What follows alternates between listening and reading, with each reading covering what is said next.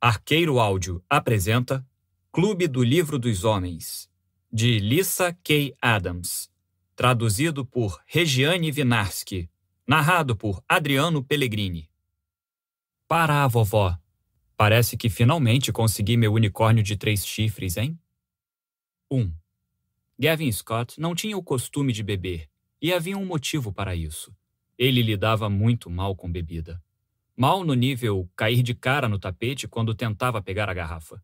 E ficava tão bêbado que não conseguia enxergar direito no escuro, então achava melhor permanecer no chão mesmo. E foi por isso que não levantou quando seu melhor amigo e companheiro de time do Nashville Legends, Delray Hicks, bateu à porta do seu quarto, um poço de depressão localizado no quarto andar de um hotel. Um lugar que só servia para lembrá-lo de como era o melhor na arte de fazer besteira. Tá aberta, anunciou Gavin, a voz arrastada. A porta se abriu. Del acendeu a luz ofuscante e soltou um palavrão. Merda. Ele está no chão. Del se virou para falar com outra pessoa. Me ajude aqui. Del e um ser humano gigante foram até ele, e quatro mãos enormes agarraram seus ombros. Em um instante, Gavin tinha sido levantado e estava apoiado no sofá vagabundo do quarto. O teto girava sem parar enquanto ele recostava a cabeça nas almofadas. Qual é, cara? Del deu um tapa em seu rosto.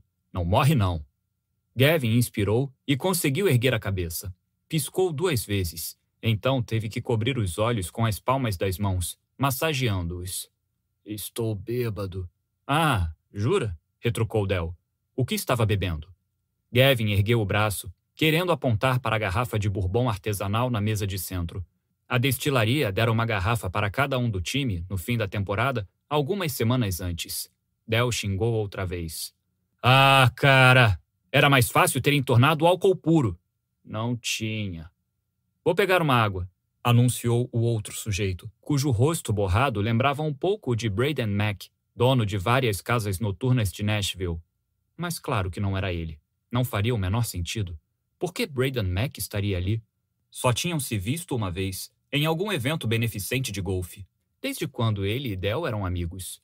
Um outro homem entrou no quarto. Esse Gavin reconheceu. Era um de seus companheiros de time, Ian Feliciano. Como está ele? Del balançou a cabeça. Está a uma dose de ouvir Ed Sheeran. Gavin soltou um soluço bêbado antes de anunciar. No me gusta Ed Sheeran. Cala a boca, retrucou Del. Eu não gaguejo quando fico espanhol. Gavin soltou outro soluço e subiu um gosto azedo por sua garganta. Quer dizer, quando fico bêbado. Ian xingou alto. Que passou? Fia pediu divórcio. Explicou Del. Ian grunhiu, como se não levasse aquilo a sério. Minha esposa disse que tinha ouvido boatos sobre os dois estarem com problemas, mas não acreditei. Mas pode acreditar. Gavin gemeu, deixando a cabeça cair de volta no sofá. Divórcio. Um casamento de três anos, com filhas gêmeas, e a mulher que o fizera perceber que realmente existia amor à primeira vista não queria mais saber dele. E a culpa era todinha sua. Beba isto, ordenou Del, estendendo uma garrafa de água para Gavin. Então se virou para Ian. Ele já está hospedado aqui há duas semanas. Ela me expulsou de casa, explicou Gavin, deixando a garrafa ainda fechada cair. Porque você foi um babaca. Eu sei, Del balançou a cabeça. Eu avisei, cara. Eu sei. Eu disse que ela ia acabar cansando se você não tomasse jeito. Eu sei. Repetiu Gavin, agora gemendo, e levantou a cabeça. Grande erro. Tinha se mexido rápido demais. Uma onda de náusea avisou que o Bourbon estava buscando a saída mais próxima. Gavin engoliu e respirou fundo mais. Droga. A testa e as axilas ficaram encharcadas de suor. Ah, caramba, ele está ficando verde! gritou o cara que talvez fosse Braden Mack. Mãos enormes o seguraram de novo e o levantaram. Gavin mal sentiu os pés tocarem o chão enquanto Del e o suposto Braden Mack o arrastaram para o banheiro. Ele cambaleou até a privada no instante em que um líquido com a cor de uma decisão ruim irrompia pela boca. Mac soltou um palavrão, já com ânsia de vômito, e saiu correndo. Del ficou ali, mesmo quando Gavin grunhiu como um jogador de tênis acertando a bola e vomitou várias outras vezes. Você nunca deu conta de bebida pesada, comentou Del. Estou morrendo. Gavin gemeu de novo, se apoiando em um só joelho. Você não está morrendo. Então dê um fim ao meu sofrimento. Estou tentando, pode acreditar. Gavin caiu sentado e se encostou na parede de azulejos bege. O joelho bateu na banheira também bege, escondida por uma cortina de plástico, mais uma vez bege. Ganhava 15 milhões de dólares por ano e estava hospedado num hotel mais vagabundo que os do início da carreira. Podia pagar por um lugar bem melhor, mas aquilo era uma punição. Autoimposta, claro. Havia permitido que o orgulho estragasse a melhor coisa da sua vida. Del deu descarga e fechou a tampa do vaso. Então saiu do banheiro. Voltou um momento depois com a água. Agora beba. Estou falando sério. Gavin abriu a garrafa e tomou metade. Depois de alguns minutos, o banheiro parou de rodar. O que os outros dois estão fazendo aqui? Você já vai descobrir. Del se sentou na tampa do vaso e se inclinou para a frente, apoiando os cotovelos nos joelhos. Está bem? Não. Gavin sentiu um nó na garganta. Droga. Ia perder o controle na frente de Del. Fechou bem os olhos e pressionou o polegar no espaço entre as sobrancelhas. Pode chorar, cara, encorajou Del, cutucando o pé de Gavin com a ponta do tênis. Não é vergonha nenhuma. Gavin voltou a apoiar a cabeça na parede e lágrimas gêmeas escorreram pelas bochechas. Não acredito que perdi a Thea. Você não vai perder ninguém. Ela que quer o divórcio, seu imbecil. Del não esboçou nenhuma reação à gagueira. Ninguém mais do time reagia, principalmente porque Gavin tinha parado de tentar lutar contra o problema perto deles. Só mais um item na longa lista de coisas para agradecer a Thea. Antes de conhecê-la, ficava com vergonha da gagueira e hesitava em falar, mesmo com pessoas conhecidas. Mas Thea nem sequer se alterou na primeira vez que o viu gaguejar.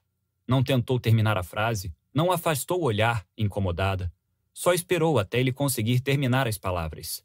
Sem contar sua família, ninguém nunca o fizera se sentir como algo além de um atleta gago e esquisito. Isso só aumentou a intensidade da traição quando Gavin descobriu a mentira um mês antes. A esposa fingia ter prazer na cama desde o começo do casamento. Ela disse isso? perguntou Del. Ou só falou que acha que é hora de pensar em divórcio? E que diferença faz? A primeira coisa significa que você talvez ainda tenha uma chance. A segunda, que ela não quer mais saber de você. Gavin virou a cabeça ainda encostada à parede de um lado para outro, discordando, mas sem forças. Não tenho a menor chance. Você não ouviu como ela falou. Parecia que eu estava conversando com uma estranha. Del se levantou, parando na frente dele. Você quer lutar pelo seu casamento? Quero. E como queria. Mais do que tudo. Droga. Sentia outra vez o aperto na garganta. E você está disposto a fazer o que for preciso? Estou. Sério? C como assim? Claro que é sério. Ótimo. Del estendeu a mão para ele. Vamos.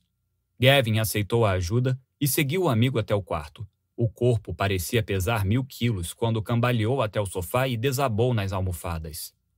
Lugar maneiro, hein, Scott? debochou Mac, saindo da cozinha. Esfregou uma maçã verde no ombro da camisa para limpá-la e deu uma mordida grande e barulhenta. Essa maçã é minha, resmungou Gavin. Você não comeu? Eu ia comer. Sei, depois que encontrasse o fundo daquela garrafa. Gavin respondeu mostrando o dedo do meio. Pare com isso, mandou Del, ralhando com Mac. Todos aqui já passaram por isso. Passaram? Como assim? Do que estavam falando? Ian se acomodou na outra ponta do sofá, apoiando as botas de cowboy na mesa de centro. Mac se recostou na parede. Del olhou para os dois. O que acham? Mac deu outra mordida e retrucou, de boca cheia. Sei não. Acha que ele aguenta? Gavin passou a mão no rosto. A sensação era de que tinha entrado no cinema no meio de um filme. Um filme bem ruim. Alguém pode me explicar o que está acontecendo? Del cruzou os braços. Nós vamos salvar seu casamento. Gavin deu uma risadinha debochada, mas os três continuavam olhando para ele, sérios. Estou ferrado. Você disse que estava disposto a fazer o que fosse preciso para ter a Thea de volta. Lembrou Del. Disse mesmo. Então tem que ser sincero comigo. Gavin ficou tenso. Del se sentou na mesa de centro, o móvel rangeu, protestando sob o peso do corpo de um metro e noventa. Conte o que aconteceu. Já contei. Ela disse: Não estou falando de hoje. O que aconteceu? Gavin deu uma olhada para os três homens. Não falaria sobre aquilo nem mesmo se Ian e Mac, o ladrão de maçãs, não estivessem presentes. Era humilhante demais. Já seria bem ruim admitir que não conseguia satisfazer a própria esposa na cama, mas confessar a incrível idiotice que o fez surtar, mudar para o quarto de hóspedes, punir a esposa com um gelo e se recusar a ouvir as explicações porque seu ego era frágil demais para aguentar? Ah, de jeito nenhum. Levaria aquilo para o túmulo. Não posso contar, resmungou, por fim. Por quê? É pessoal. Cara, é o seu casamento. Claro que é pessoal retrucou Del. Mas é muito. Mac o interrompeu com um grunhido frustrado. Ele quer saber se você traiu sua esposa, seu burro. Gavin virou a cabeça, olhando feio para Del. Você acha mesmo que eu trairia a Fia? Só de pensar naquilo, vinha de novo a vontade de correr para a privada, para liberar tudo o que restava do jantar alcoólico. Não, respondeu Del. Mas temos que perguntar. É uma das regras. Nós não ajudamos traidores. Nós quem? O que está acontecendo? Você disse que, ontem à noite, Fia parecia uma estranha, continuou Del. Já pensou que talvez ela seja uma estranha? Gavin o encarou, incrédulo. Em qualquer casamento, em algum momento, um cônjuge se torna estranho para o outro, explicou o amigo. Os humanos mudam constantemente e nem todos avançam no mesmo ritmo. Quem sabe quantos casais não se separaram só porque não conseguiam perceber que o que viam como problemas insuperáveis, na verdade era apenas uma fase? Del abriu os braços, as mãos espalmadas para cima. Mas. Vocês dois? Acho impressionante que vocês tenham sequer se conhecido. Isso tudo é para eu me sentir melhor? Vocês namoraram por quanto tempo antes de ela ficar grávida? Quatro meses? Três. Mac tossiu para disfarçar algum comentário ácido. Pelo que Gavin entendeu, parecia ser casamento forçado. Certo, continuou Del. Depois disso, os dois se casaram no cartório. Então, antes de as gêmeas nascerem, você foi chamado para o time? Ora, Gavin, desde que se casaram, você passa quase todo o tempo viajando, enquanto a Thea fica em casa criando as meninas praticamente sozinha em uma cidade estranha, Acha que ela vai continuar sendo a mesma pessoa depois disso tudo? Claro que não achava. Mas, caramba, não era esse o problema entre ele e Fia. Claro que a mulher tinha mudado. Ele também tinha. Só que os dois eram bons pais. Eram felizes. Ou melhor, achava que eram felizes. Del deu de ombros e se impertigou. Olha, só estou dizendo que nossa vida profissional já é bem complicada para um casal que namora por anos onde cada um sabe exatamente no que está se metendo antes de casar de fato. Mas vocês dois pularam direto no lado fundo da piscina e sem boia. Nenhum casamento sobrevive a isso, mesmo na melhor das circunstâncias. Não sem ajuda. Bem, já está meio tarde para a terapia. Não está, não. Mas também não é disso que estou falando. Então, do que você está falando? Del o ignorou, olhando outra vez para Ian e Mac. E aí? Eu topo comentou Ian. Ele não vai servir de nada na próxima temporada se não ajudarmos os dois. Mac deu de ombros. Por mim, tudo bem. Nem que seja só para tirar o cara daqui. Porque, olha, pelo amor de Deus. Ele gesticulou para o quarto. Gavin se inclinou na direção de Ian. Me ensina a xingar em espanhol? Mac deu a última mordida na maçã e jogou o miolo para trás, por cima do ombro. Caiu certinho dentro da pia. O ódio de Gavin superou o desprezo por qualquer outra pessoa no mundo. Minhas filhas me deram essa maçã. Opa, fez Mac. Olha, acho que agora é melhor você dormir, descansar, sugeriu Del. Amanhã à noite teremos a sua primeira reunião oficial. Reunião oficial para quê? Para resolver todos os seus problemas. Os três simplesmente o encararam, como se aquilo fosse a resposta definitiva. Só isso? Tem mais uma coisa, declarou Del. Você não pode ver sua esposa. De jeito nenhum. 2. Nada no mundo é tão forte quanto uma mulher cansada de fazer papel de trouxa. De todos os ensinamentos que ouvira da avó, Thea Scott esperava que pelo menos esse fosse verdade, porque, nossa, como aquela marreta era pesada. Quatro tentativas de atingir o alvo tinham resultado apenas em um pequeno amassado na parede e uma distensão muscular nas costas. Mas não ia desistir. A família estava há três anos morando naquela casa e Fia passara cada segundo desse tempo sonhando em derrubar aquela parede. Depois que o casamento oficialmente desmoronara, no dia anterior, parecia justo que agora fosse a vez da parede. Além do mais, ela realmente precisava bater em alguma coisa. Golpeou mais uma vez, grunhindo com o esforço. A parte pesada da marreta acertou a parede com um ruído satisfatório, até que enfim, e deixou um buraco. Com um gritinho de vitória, Fia largou a ferramenta no chão e foi examinar o buraco. Quase sentia a luz do outro lado, só esperando para se libertar daquela enorme prisão bege. Quem tivera a ideia de colocar uma parede ali, afinal? Que arquiteto insano achou uma boa ideia separar a sala de estar da de jantar, impedindo aquela luz gloriosa de se espalhar por todo o espaço? Fia golpeou de novo, abrindo um segundo buraco perto do primeiro. Um pedaço do reboco da parede de drywall caiu aos seus pés e a poeira redemoinhou no ar, pousando em seus braços. Impressionante como aquilo era bom. Ofegando de cansaço, Fia largou a marreta na lona que comprara para proteger o piso de madeira e massageou o ombro enquanto se virava para olhar a sala. Sim, bem ali, perto das portas de vidro que levavam ao quintal, o lugar perfeito para o cavalete e as tintas. Um dia, depois de terminar a faculdade, talvez tivesse o próprio ateliê. Mas, por ora, ficaria satisfeita só de voltar a pintar. Não tocava em uma tela desde o nascimento das meninas. Seu maior feito artístico no momento era tingir as camisetas brancas para fazer as manchas parecerem intencionais. Tentara conviver com a parede.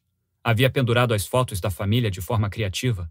Tinha emoldurado impressões das mãos das meninas junto de alguns desenhos e pinturas delas. Tudo pensando que um dia daria um jeito naquilo. Um dia pintaria a parede de uma cor mais vibrante. Quem sabe acrescentaria uns nichos ou derrubaria aquela droga de uma vez, para poder começar do zero. Fia soube que o dia havia chegado logo ao acordar, os olhos ainda inchados depois de um momento de fraqueza no meio da noite, quando chorou no banheiro, tapando a boca para abafar os soluços. Não adiantava chorar. Arrependimentos não a ajudariam a recomeçar. Só havia uma forma de seguir em frente: golpeando com tudo. Literalmente. Por isso, depois do café da manhã, mandou as meninas para a aula de dança com sua irmã, Liv, que tinha ido morar na casa logo que Gavin saiu. Ela pegou o velho macacão de pintura, foi até a loja de ferragens mais próxima e comprou a marreta. A senhora sabe usar esse negócio? perguntou o vendedor atrás do balcão, arqueando a sobrancelha, já querendo começar a palestrinha. Fia curvou os lábios em um quase sorriso. Sei. Segure a ponta do cabo com a mão mais forte. Sim, eu sei. Fia enfiou o troco no bolso. O homem ajeitou os suspensórios. O que você vai derrubar? As estruturas de poder do patriarcado. Ele piscou, sem entender. Uma parede, completou ela. Não se esqueça de verificar se não tem algum pilar de sustentação. A necessidade de bater em alguma coisa voltou, borbulhando. Fia ergueu a marreta acima do ombro, mas, quando ia dar o golpe, a porta da frente se abriu. As meninas entraram correndo, os tutus balançando por cima das meias calças cor-de-rosa, as Marias chiquinhas loiras sacudindo em sincronia. Manteiga, o Golden Retriever da família, seguia as duas com a paciência de uma babá canina. Sua irmã, Liv, fechava o cortejo, segurando a guia do cachorro. Mamãe, o que você está fazendo? perguntou Amília, parando de repente, uma mistura de surpresa e tremor na vozinha aguda. Fia não podia culpá-la. A mamãe não devia estar parecendo muito bem. Estou derrubando uma parede, explicou, mantendo a voz suave. Ah, oba! exclamou Liv, esfregando as mãos. Quero ajudar. Ela soltou a guia de manteiga, cruzou a sala e pegou a marreta. Posso fingir que é a cara dele? Liv, alertou Thea, a voz séria.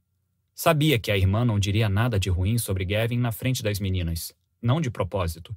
Tinham aprendido da maneira mais difícil que só os filhos sofrem quando um dos pais fala mal do outro. Mas a boca de Liv às vezes tinha vida própria, como naquele momento. Cara de quem, tia Liv? perguntou Amília. Fia olhou para a irmã como quem diz: Eu avisei. Do meu chefe, respondeu a tia, mais que depressa. Liv trabalhava em um restaurante famoso de Nashville, com um chefe, celebridade conhecido por ser tirano, e reclamava tanto dele que as meninas nem duvidaram. A gente também pode bater na parede? perguntou Amília. Isso é trabalho perigoso de adulto, retrucou Thea. Mas vocês podem assistir. Liv golpeou a parede com um grito digno do Tarzan, derrubando outro pedaço do drywall. As meninas comemoraram, pulando animadas. Eva soltou um gritinho e deu um chute de karatê no ar. Amelia tentou dar uma estrela. Estava aberta a farra na sala. Nossa, como foi bom! comentou Liv, devolvendo a marreta para Thea. Precisamos de música. Thea segurou a ferramenta. Liv pegou o celular, mexeu na tela algumas vezes e a música Respect irrompeu pelos alto-falantes da casa, com Aretha Franklin exigindo respeito em alto e bom som. Liv pegou o bastão de beisebol de Gavin do chão e o segurou como um microfone, cantando bem alto. Estendeu a mão para a irmã. Thea entrou na cantoria, fazendo gracinha para as meninas, que morreram de rir, como se o show improvisado fosse a coisa mais engraçada que já tinham visto. E, de repente, ela e Liv eram adolescentes de novo, cantando a plenos pulmões no quarto abafado que dividiam na casa da vovó. Enquanto a mãe estava longe, mergulhada num mar de raiva e atraso no pagamento da pensão, e o pai se ocupava em trair a esposa número dois, sem tempo para dar atenção às filhas, foi naquele quarto que decoraram as músicas da Pink e prometeram nunca confiar nos homens, nunca serem fracas como a mãe, nem egoístas como o pai, e sempre proteger uma a outra. Eram as duas contra o mundo. Sempre. E, naquele momento, tudo voltou. Só que, daquela vez, Fia não tinha apenas uma irmãzinha para proteger. Tinha as meninas. E as protegeria a qualquer custo. Cuidaria para que as duas nunca soubessem como era crescer em meio a tanta tensão, como um peão entre o pai e a mãe em guerra. Fia ficou emocionada, com os cantos dos olhos ardendo e uma dor se espalhando no peito. A voz engasgou quando a garganta se contraiu. Ela rodopiou para longe das meninas e secou o rosto. Liv ajudou, sugerindo casualmente: Ei, meninas, corram lá em cima para trocar de roupa, está bem? A primeira a chegar à escada escolhe o filme de hoje à noite. A promessa de competição fez as duas correrem. Segundos depois, a música foi silenciada. Está tudo bem? perguntou Liv. Um nó doloroso na garganta bloqueava a voz de Thea. E se eu já tiver magoado as tuas? Não magoou, retrucou Liv. Você é a melhor mãe que eu conheço. Eu só queria.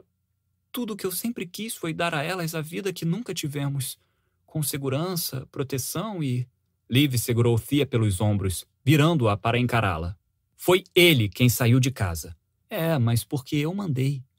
Thea não aguentava mais ser ignorada por Gavin. Durante quase um mês, ele se recusara a conversar sobre qualquer assunto, passando o tempo emburrado no quarto de hóspedes. Ela já lidava com duas crianças pequenas. Não queria mais uma na casa. E ele nem pestanejou antes de sair, observou Liv. Era verdade. Mesmo assim, Fia sentia a culpa corroer suas entranhas. Liv não sabia de algumas coisas.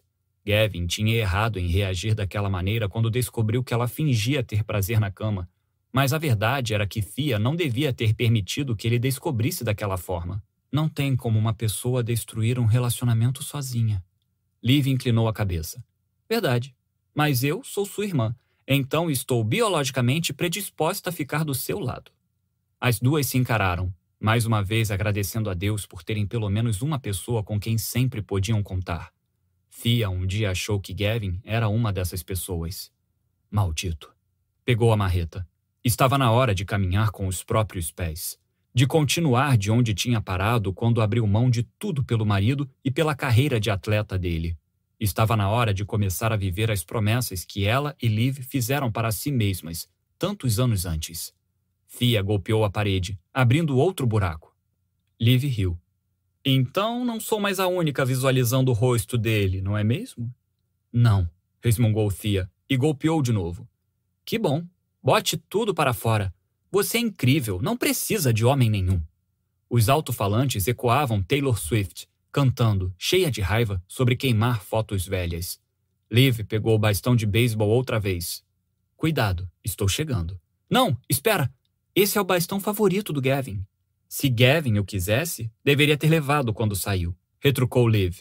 Thea se abaixou quando a irmã golpeou a parede com um estrondo. Ela largou a marreta e pegou o bastão da mão de Liv. Não podemos quebrar isto. É só um bastão de beisebol. Gavin ganhou o campeonato estadual do ensino médio com ele. Liv revirou os olhos. Ah, por que os homens gostam tanto desses pedaços de madeira? É importante para ele. E não era esse o problema? Retrucou Liv, ríspida. O beisebol sempre foi mais importante do que você. Não foi, não. A voz grave de Gavin as assustou, fazendo as duas se virarem juntas. Ele estava ali perto, parado, como se tivesse sido invocado pela conversa delas. Manteiga, o cachorro traidor, latiu e correu para ele, balançando o rabo, todo contente. Fia sentiu um tremor sacudir seu corpo enquanto observava Gavin afagar a cabeça e coçar a orelha do cachorro. Ele usava jeans surrados e uma camiseta cinza lisa. O cabelo úmido estava desgrenhado, como se ele tivesse tomado banho correndo e só passado uma toalha na cabeça. Os olhos cor de mel estavam vermelhos e com olheiras. Pelo menos dois dias de barba clara por fazer escureciam seu queixo. Mas era injusto que ele continuasse tão irresistível e sexy. Liv baixou a música e cruzou os braços. O que você quer, seu cretino? Liv, alertou Thea. Então se virou para o ex. Você não mora mais aqui, Gavin. Não pode ir entrando assim. Ele gesticulou para a porta atrás de si. Eu tentei bater. Ele olhou para a parede quebrada e a marreta no chão. O que. O que você está fazendo? Derrubando a parede. Percebi, respondeu Gavin. E por que exatamente? Porque eu odeio essa parede. Gavin franziu o senho. E esse aí é o meu bastão de beisebol? Thea sentiu uma coisa quente e mesquinha abrir caminho em meio ao bom senso de antes. É, funciona que é uma beleza. Ela se virou e bateu com o bastão na parede. Gavin se abaixou por instinto. Vou montar meu cavalete aqui, explicou e bateu com o bastão outra vez. Essa parede idiota bloqueia toda a luz. Acho que a gente devia conversar sobre isso antes de você. Gavin fez careta quando Thea golpeou com o bastão uma terceira vez. A gente já devia ter conversado sobre muitas coisas, retrucou a mulher, ríspida, se afastando da parede. Enxugou uma gota de suor da testa. Um gritinho na escada os interrompeu. Papai! Amília saltou do degrau mais baixo da escada e correu na direção de Gavin, abraçando as pernas dele. A mamãe está quebrando a parede! A menininha riu e ergueu os braços para que ele a pegasse no colo. Gavin pegou a filha, ainda olhando hesitante para Thea. Amília inclinou a cabeça. Tá doente, papai? Ah, não, querida. Só não dormi muito bem ontem à noite. Deu um beijo na bochecha dela. Você está com cheiro de calda? Mamãe fez as panquecas especiais de sábado no café da manhã? Fez, com gotas de chocolate. Não sobrou nada. Gavin olhou para Thea. Por um momento, os dois deixaram de ser rivais e se tornaram apenas pais. Amília estava dando sinais de problema com a fala havia alguns meses. Aparecia de vez em quando. E Gavin temia que fosse o começo de um distúrbio permanente, como o dele. Thea abriu um sorriso gentil e disse, baixinho: Não é nada. Gavin estendeu o outro braço para Eva, que viera lentamente atrás da irmã. Ei, pequena. Eva não quis chegar perto dele e foi para junto da mãe. O ato de proteção instintiva deixou Thea com um aperto no peito, que aumentou quando a filha ergueu a cabeça, atrevida, e declarou: A mamãe chorou. Ah, não. Desde que Gavin saíra de casa, Eva tinha começado a ir para a cama de Thea no meio da noite. Será que ouvira a mãe se levantar e ir escondida para o banheiro na noite anterior? Não queria que as meninas a ouvissem chorar. Nunca. Gavin engoliu em seco. Examinou o rosto de Thea como se nunca a tivesse visto. O olhar se demorando nas sardas e manchas que ela não se dera ao trabalho de cobrir com maquiagem, até os olhos dos dois se encontrarem de novo. Thea corou. Por que ele a encarava daquele jeito? A gente pode levar o Manteiga para dar uma volta? perguntou Amília. Sempre passeavam juntos com o cachorro pelo bairro, ao menos quando Gavin ainda morava lá. Outra hora, querida, respondeu Gavin. Preciso conversar com a mamãe. Amília fez beicinho, uma técnica nova e arrasadoramente eficiente descoberta havia pouco tempo. Gavin engoliu em seco e Fia quase sentiu pena. Eu vou à sua apresentação de dança na segunda. Que tal darmos uma volta com manteiga depois disso? Eu levo todo mundo para dar uma volta, anunciou Liv, o tom de voz transparecendo o tanto que queria xingá-lo. Manteiga ficou esperando, todo agitado, diante da porta enquanto Liv prendia a guia na coleira e ajudava as meninas a vestirem os casacos. Ela saiu, mas botou a cabeça de volta para dentro. Não demorem muito. Ainda precisamos criar seu perfil no aplicativo de encontros. Liv bateu a porta de tela. Gavin soltou um ruído indecifrável. Fia disfarçou um sorriso. Você não atende o celular? protestou Gavin, assim que as meninas saíram. A bateria acabou ontem à noite. Não tive forças para carregar. Ele se aproximou, os olhos cheios de preocupação.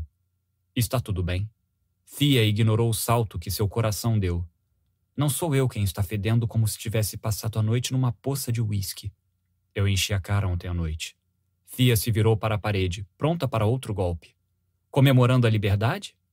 Se acha mesmo isso? Então fiz mais merda do que pensava. O som do bastão batendo na parede não foi tão satisfatório. Bom, isso é um problema, Gavin, porque você fez uma grande merda. Ele não argumentou. Você vai mesmo criar um perfil num aplicativo de encontros? Meu Deus, não! Fia soltou um muxoxo debochado e passou a mão na testa. É a última coisa de que preciso. Mais um homem?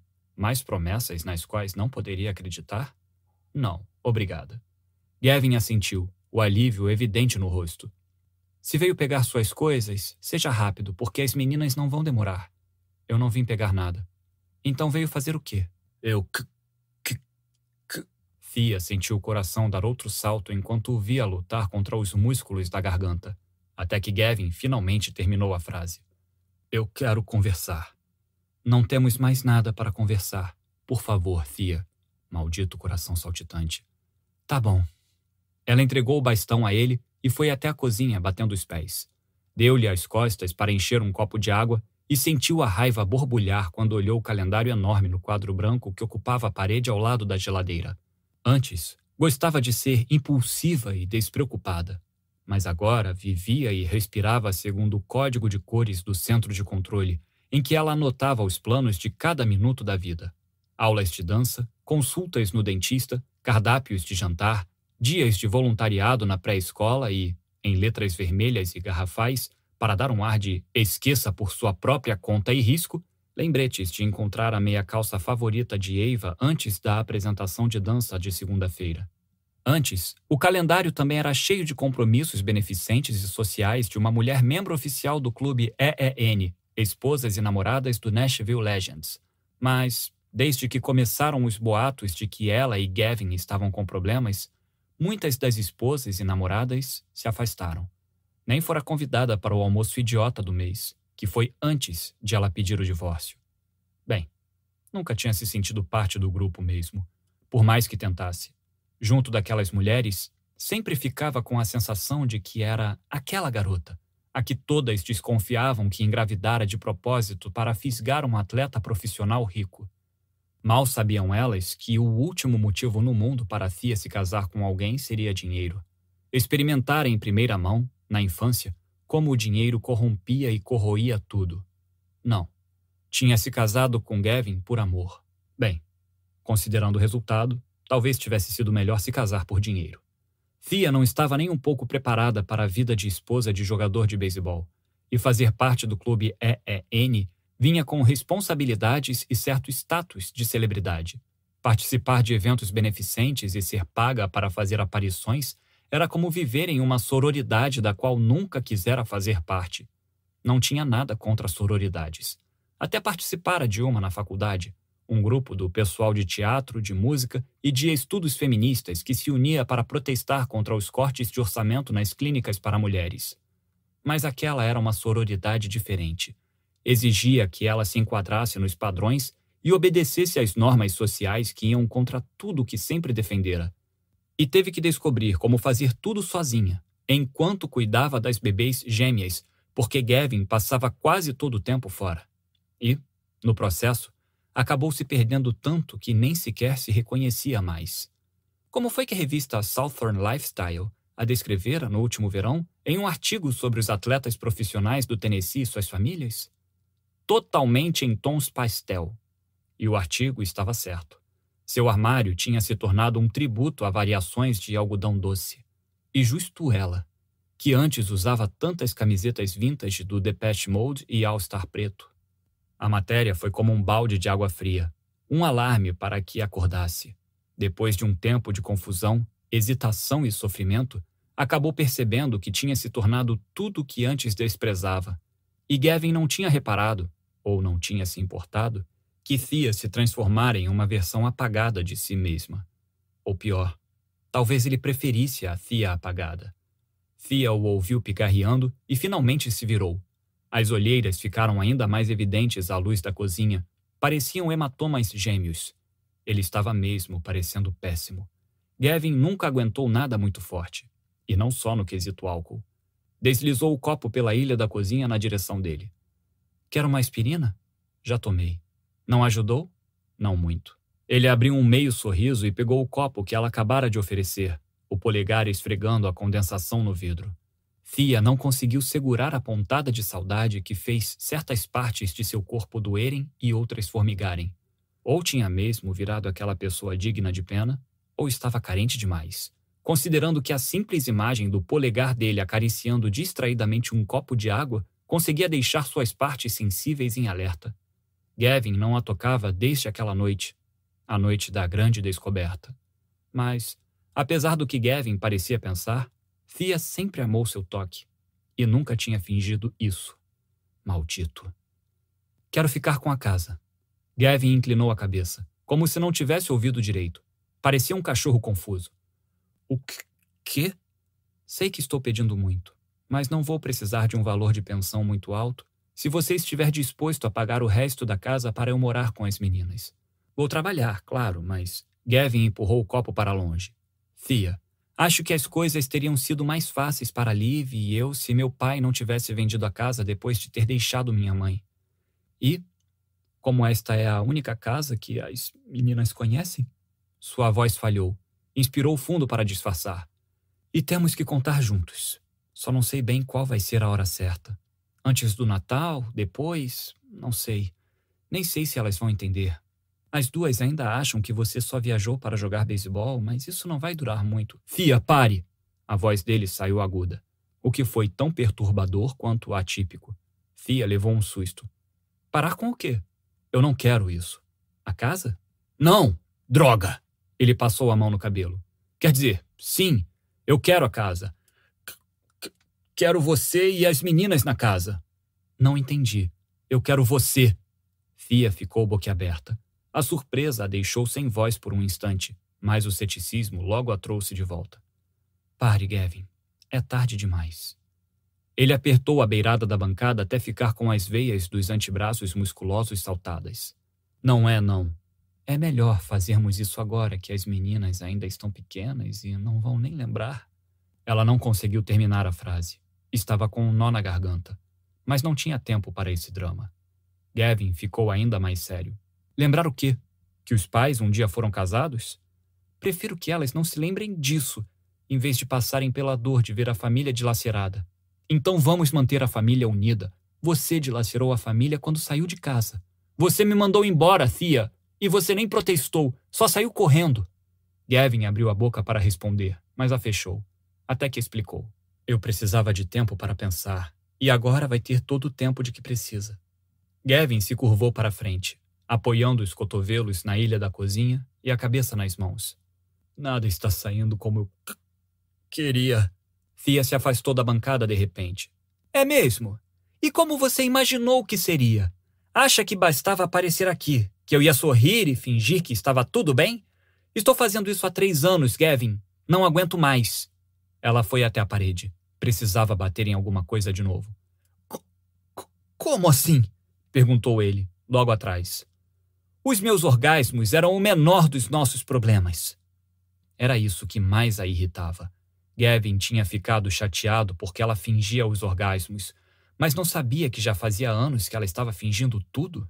Fia pegou o bastão e golpeou com toda a força que tinha. Abriu outro buraco na parede.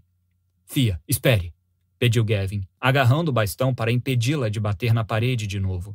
Por favor, me escute. Só um segundo. Ela se virou. Já passamos da fase de escutar um ao outro, Gavin. Eu pedi para você me escutar mil vezes desde aquela noite, mas você se recusou. Nem tudo naquela noite foi horrível, Thea. A mulher partiu para cima dele, impelida pela raiva. Você só pode estar de brincadeira. Acha que agora é uma boa hora de lembrar a gloriosa conquista da sua carreira? Seria cômico se não fosse tão trágico. A piada perfeita. A noite da maior façanha da carreira dele, o Grand Slam da vitória no sexto jogo do campeonato da Liga Americana, trouxe um acontecimento ainda maior na cama para Thea. Estou falando do que fizemos depois do jogo, respondeu ele, diminuindo a distância entre os dois, baixando a voz para um tom sedutor. Aquilo não foi horrível. Então por que você foi para o quarto de hóspedes depois que acabou? Gavin ergueu as mãos, pedindo uma trégua. Porque reagi muito mal e fiz besteira. Eu sei disso. E eu. A boca se mexia, tentando emitir as palavras que os músculos da garganta estavam determinados a segurar. Gavin passou a mão no queixo e segurou a nuca. Até que, finalmente, olhou para o chão, grunhindo, a frustração repuxando os lábios em uma careta. A porta da frente se abriu de repente pela segunda vez naquela manhã. Gavin engoliu um palavrão quando Amelia e Manteiga entraram correndo, seguidos por Eva e Liv. Amelia parou no corredor, segurando um biscoito canino o mais alto que seu bracinho permitia. Olha, papai! Amelia mandou Manteiga pular. O cachorro simplesmente ergueu a cabeça e pegou o biscoito dos dedos da menina, que deu gritinhos animados, como se tivesse ensinado Manteiga a falar. Gavin abriu um sorriso carinhoso. Que legal, meu amor, respondeu, a voz tensa. Liv entrou na cozinha trocando olhares com Fia. Alguns segundos depois, Single Ladies começou a tocar na caixa de som. Ela adora uma indireta, comentou Gavin, baixinho. Ninguém é tão leal quanto uma irmã caçula. Vamos pular na cama elástica, anunciou Liv, captando a tensão ainda não resolvida, e aumentou a música antes de sair com as meninas. Gavin se aproximou de Thea, hesitante. Só me diga o que precisa acontecer. O que eu preciso fazer? Seu rosto expressava uma súplica ardente, que lembrava demais do tom falso do amor, por favor, que o pai usava sempre que pedia uma segunda chance à mãe dela. Ou uma terceira, ou uma quarta. Quantas vezes a mãe acreditou nas promessas do pai e o aceitou de volta? Muitas. Fia não cometeria esse erro. Ela suspirou, repetindo as palavras de antes. É tarde demais, Kevin. Ele ficou pálido. Me dê uma chance. Fia balançou a cabeça. Gavin estreitou os olhos. Segurando um grunhido, deu as costas para ela, botando as mãos na cabeça. O tecido da camiseta esticou sobre os músculos contraídos, empenhados na luta dele contra os pensamentos. Depois de um momento carregado de tensão, Gavin se virou de volta para ela. Então, com passos determinados, diminuiu a distância entre os dois. Faço qualquer coisa, Fia. Por favor, por que, Gavin? Depois de todo esse tempo, por quê? Gavin baixou o olhar para os lábios dela e. Ah, Deus. Ele ia. Ele grunhiu. Segurou-a pela nuca e grudou os lábios nos dela. Fia cambaleou para trás e se segurou no encosto do sofá para não cair, mas não precisava, pois Gavin já tinha passado um braço por suas costas, ajudando-a a manter o equilíbrio. Era um braço forte e musculoso, segurando-a junto a seu corpo rígido. Gavin pressionou a boca na dela, beijando-a várias vezes. E, quando sentiu a língua dele passar por entre seus lábios, Fia não conseguiu mais se segurar. Agarrou a frente da camiseta dele e abriu bem a boca, soltando um suspiro. Gavin tinha gosto de pasta de dente e uísque, e uma dose de sonhos perdidos. Mas em seguida vieram a confusão e a traição. Ela era mesmo tão fácil? Bastava um beijo e caía, fraca, nos braços dele? Um beijo e esquecia tudo o que tinha acontecido? Fia se afastou. O que você está fazendo? Você perguntou por quê, explicou ele, ofegante, com um olhar sombrio. É por isso. 3. Você o quê? Gavin se encolheu no banco do passageiro da picape de Dell. O cheiro de pizza, asinhas de frango e outras comidas no banco de trás ameaçava acabar com a trégua em seu estômago. Já fazia muitas horas que tinha vomitado pela última vez, mas o cheiro de molho apimentado veio com o aviso de que não seria difícil mudar essa situação. Eu a beijei. Del soltou um palavrão. Eu falei para você não ir atrás dela. Eu sei. E eu tenho certeza de que não dei permissão para você beijar ninguém. Eu não sabia que precisava de permissão. Pois precisa. E o mais importante é que você precisa da permissão dela. Merda! Del bateu com a mão no volante. Essa palhaçada pode ter custado semanas de progresso. Gavin não discutiu. Tinha a horrível sensação de que Del estava certo. Se Thea estivesse perto de uma frigideira, teria batido na cabeça dele. Depois de empurrá-lo para longe, disse que ele não tinha direito de beijá-la daquele jeito, sem mais nem menos, e o mandou embora. Mas também houve um momento em que Thea se aproximou mais, em que se entregou a ele, tocou a língua na dele e deu um suspirinho. Um suspiro de verdade. Foi por pouco tempo, mas ela retribuiu o beijo. Talvez nem tudo estivesse completamente perdido. Del virou à direita, entrando na via expressa. O interior do carro estava iluminado pelo brilho amarelo dos faróis que vinham na direção oposta a caminho do centro de Nashville para uma noitada country. Seguiram por quase 15 minutos, até Del pegar a saída perto de Brentwood, uma subdivisão fora da cidade onde moravam muitos atletas e astros do country. Gavin preferia Franklin. Também havia muitas celebridades morando por lá, mas as ruas históricas e arborizadas davam ao bairro uma atmosfera de cidade pequena. Morava em uma área normal, não em uma subdivisão pretensiosa e cheia de mansões. A casa ficava perto do centro, de forma que as meninas podiam pegar um livro na biblioteca e tomar um sorvete na lanchonete com bancos de vinil rachados, da qual eram clientes regulares. Os únicos turistas por lá eram os fanáticos pela guerra de secessão que queriam visitar os campos de batalha da região. Gavin tinha ficado meio hesitante quando Thea sugeriu que morassem lá. Seu salário permitia algo mais luxuoso. Mas, quando viu como os olhos dela brilharam enquanto lhe mostrava uma casa de tijolos de 1930 num anúncio do celular, nem pensou em outro lugar. E, agora, não queria abrir mão do estilo de vida de cidade pequena por nada. Só que quase abrira. Cinco minutos depois, Gavin equilibrava cinco caixas de pizza e quatro de asinhas de frango pela calçada bem cuidada. De quem é essa casa? Considerando os carros esportivos na garagem, temia que fosse do cretino da maçã. E estava certo. Quando a porta se abriu, Mac os cumprimentou com uma risada debochada. Ei, olha só quem está sóbrio! Gavin largou as caixas nos braços dele. Ei, olha quem continua um babaca. Vocês dois precisam parar com essa besteira. Rosnou Del, entrando. Mac fechou a porta com o pé. Está tudo numa boa, não é, cara? Não. Eu meio que te odeio mesmo, retrucou Gavin. Del se virou. Todos chegaram? Chegaram. Estão no porão. Ele está pronto para a iniciação? Tenho que levar a ovelha de volta para a fazenda à meia-noite. Gavin fez cara feia, mas seguiu os dois pelo corredor com o pé direito alto, passando por uma escada curva bem larga. Entraram em uma cozinha com o dobro do tamanho da cozinha da casa onde morava Thea, o som de vozes foi ficando mais alto quando se aproximaram de uma porta que levava ao porão. Gavin esperou Mac e Del entrarem primeiro. A comida chegou! anunciou Mac, virando no fim da escada. Várias vozes masculinas responderam em aprovação, muitos dizendo já estava na hora. Estamos atrasados? perguntou Gavin para as costas de Del. Que nada. Eles chegaram cedo para finalizar o plano. Gavin agarrou a camisa do amigo. Espere aí. Que plano? O plano para juntar Thea e você, seu otário, respondeu Del, virando no mesmo ponto em que Mac tinha desaparecido. Plano esse que você complicou bastante hoje. Gavin inspirou fundo e soltou o ar, parando no último degrau. Reuniu coragem, lembrando que aquelas pessoas iam ajudar a salvar seu casamento, e foi atrás de Del. Dez dos figurões mais poderosos e influentes de Nashville, atletas profissionais, empresários e funcionários do alto escalão da prefeitura, estavam junto a um bar elaborado, aglomerados, comendo pizza e asinhas de frango. Del largou um saco de papel com outros petiscos ali perto, deixando cair vários sacos de batata chips lá de dentro. Uma única maçã verde rolou pelo chão.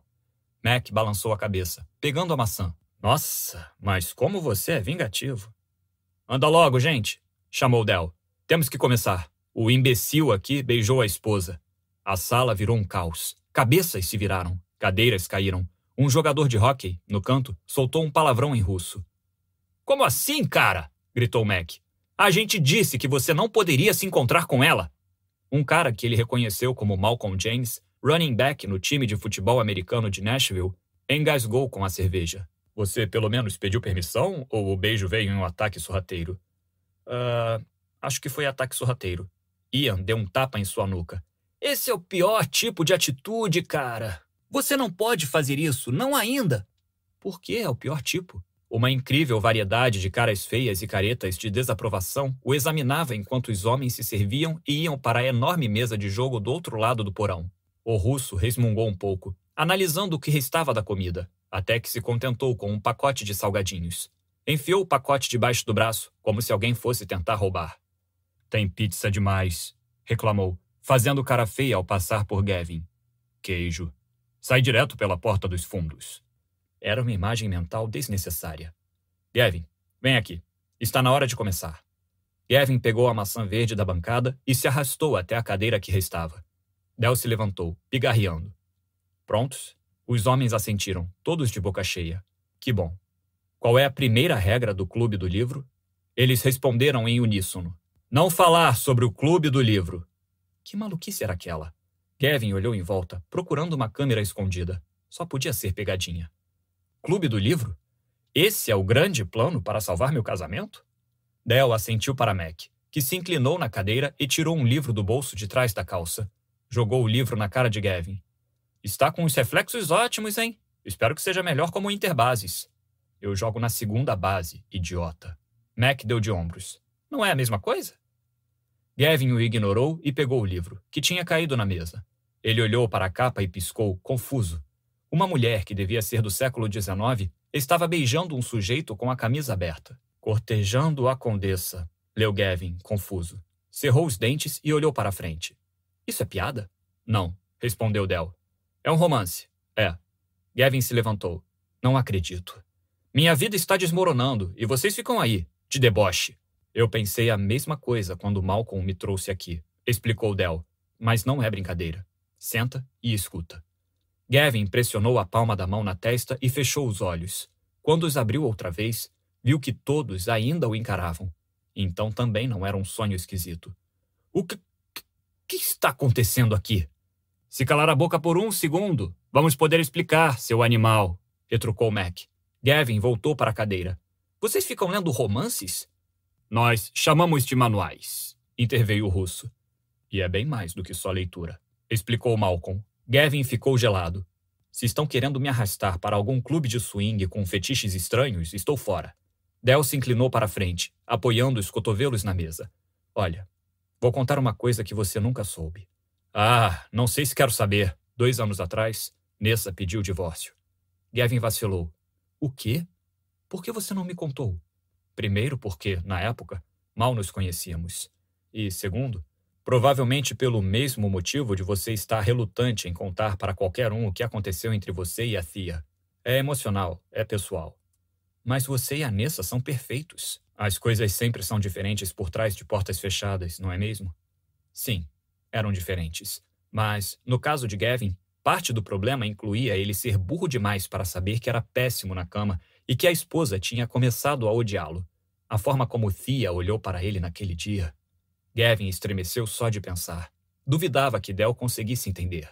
Quase todos aqui já estiveram prestes a perder a esposa, namorada ou noiva explicou, e Gavin se lembrou do comentário enigmático de Del na noite anterior. Todos aqui já passaram por isso. E cada um de nós aqui não só recuperou a garota, mas deixou o relacionamento ainda melhor. Gavin observou os rostos ao redor da mesa. Alguns assentiam e sorriam, e Mac mostrou o dedo do meio. Gavin retribuiu o gesto e balançou a cabeça. Ainda não entendi nada e não sei o que estou fazendo aqui. Olha, cara, interveio Malcolm, as mãos enormes como as do Hulk coçando a barba densa o suficiente para solicitar ao governo proteção florestal. Os homens são uns idiotas. Ficamos reclamando que as mulheres são misteriosas e tal, e que não temos como saber o que elas querem. E, com isso, destruímos relacionamentos, porque nos convencemos de que é difícil demais entender nossas parceiras. Mas o problema, na verdade, somos nós. Achamos que não devemos sentir coisas, chorar e nos expressar, e esperamos que as mulheres façam todo o trabalho emocional. Daí, quando elas desistem, ficamos sem entender por quê. Gavin soltou o ar, nervoso. Malcolm tinha acertado em cheio. Acha que bastava aparecer aqui que eu ia sorrir e fingir que estava tudo bem? Estou fazendo isso há três anos, Gavin. Não aguento mais. Eu uh, ainda não sei do que vocês estão falando, gaguejou. Romances são escritos basicamente por mulheres para mulheres. E todos falam sobre como elas querem ser tratadas e o que querem da vida e de um relacionamento. Lemos esses livros para ficarmos mais à vontade em nos expressarmos e para vermos as coisas da perspectiva delas. Gavin piscou. Então vocês estão falando sério? Muito, respondeu Del. O russo, que tinha problemas com queijo, assentiu, acrescentando: Ler romances me ensina o quanto minha esposa e eu vemos o mundo de jeitos diferentes e como preciso aprender a falar a língua dela. A língua dela? Você já disse alguma coisa para a Thea que achava que era normal, mas ela saiu batendo os pés e passou horas dizendo que não era nada e que estava ótima? Perguntou Malcolm. Já. Ou falou alguma coisa engraçada, mas ela ficou super ofendida? Bom, já, mas Ian se manifestou. Ou já foi lá contar para ela que botou a louça na máquina e ela ficou furiosa, dizendo que você não deveria esperar uma medalha por fazer o que deveria ser a responsabilidade de qualquer adulto na porcaria da casa? Gavin sentiu um arrepio na espinha. Vocês andaram conversando com ela? Ian riu. Vocês dois falam línguas diferentes. Ele apontou para o livro. Lendo esses romances, você aprende a língua dela. Mas Fia nem lê esse tipo de livro. Os homens trocaram olhares e caíram na gargalhada. Del deu um tapinha nas costas dele. Você pode ficar se enganando, meu amigo. Eu nunca vi nada assim lá em casa. Derek Wilson, o empresário local que Gavin reconheceu de algumas propagandas da TV, se manifestou. Ela tem um desses leitores digitais? Tem. Quer dizer, sei lá, acho que tem. Está cheio de romances, pode acreditar. Gavin olhou para o livro em suas mãos. Então vocês estão dizendo que preciso fazer igual cara deste livro? Estava mesmo começando a dar ouvidos àquela maluquice? Não precisa seguir o passo a passo, respondeu Del. A questão é adequar as lições ao seu próprio casamento. Além do mais, esse livro é da regência, então. Regência? Que droga é essa? Quer dizer que se passa na Inglaterra do século XVIII ou do começo do século XIX. Ah, que ótimo. Parece bem atual. Mas é, observou Malcolm. As autoras dos romances usam a sociedade patriarcal da antiga aristocracia britânica para refletir sobre as limitações impostas pelo gênero que as mulheres de hoje sofrem, tanto na esfera profissional quanto na pessoal. É uma leitura bem feminista. Mac deu uma piscadela, acrescentando: E as cenas de sexo são coisa de louco. Gavin largou o livro. Mac e Wilson riram e fizeram high five. Eu adorei esse aí, complementou Wilson.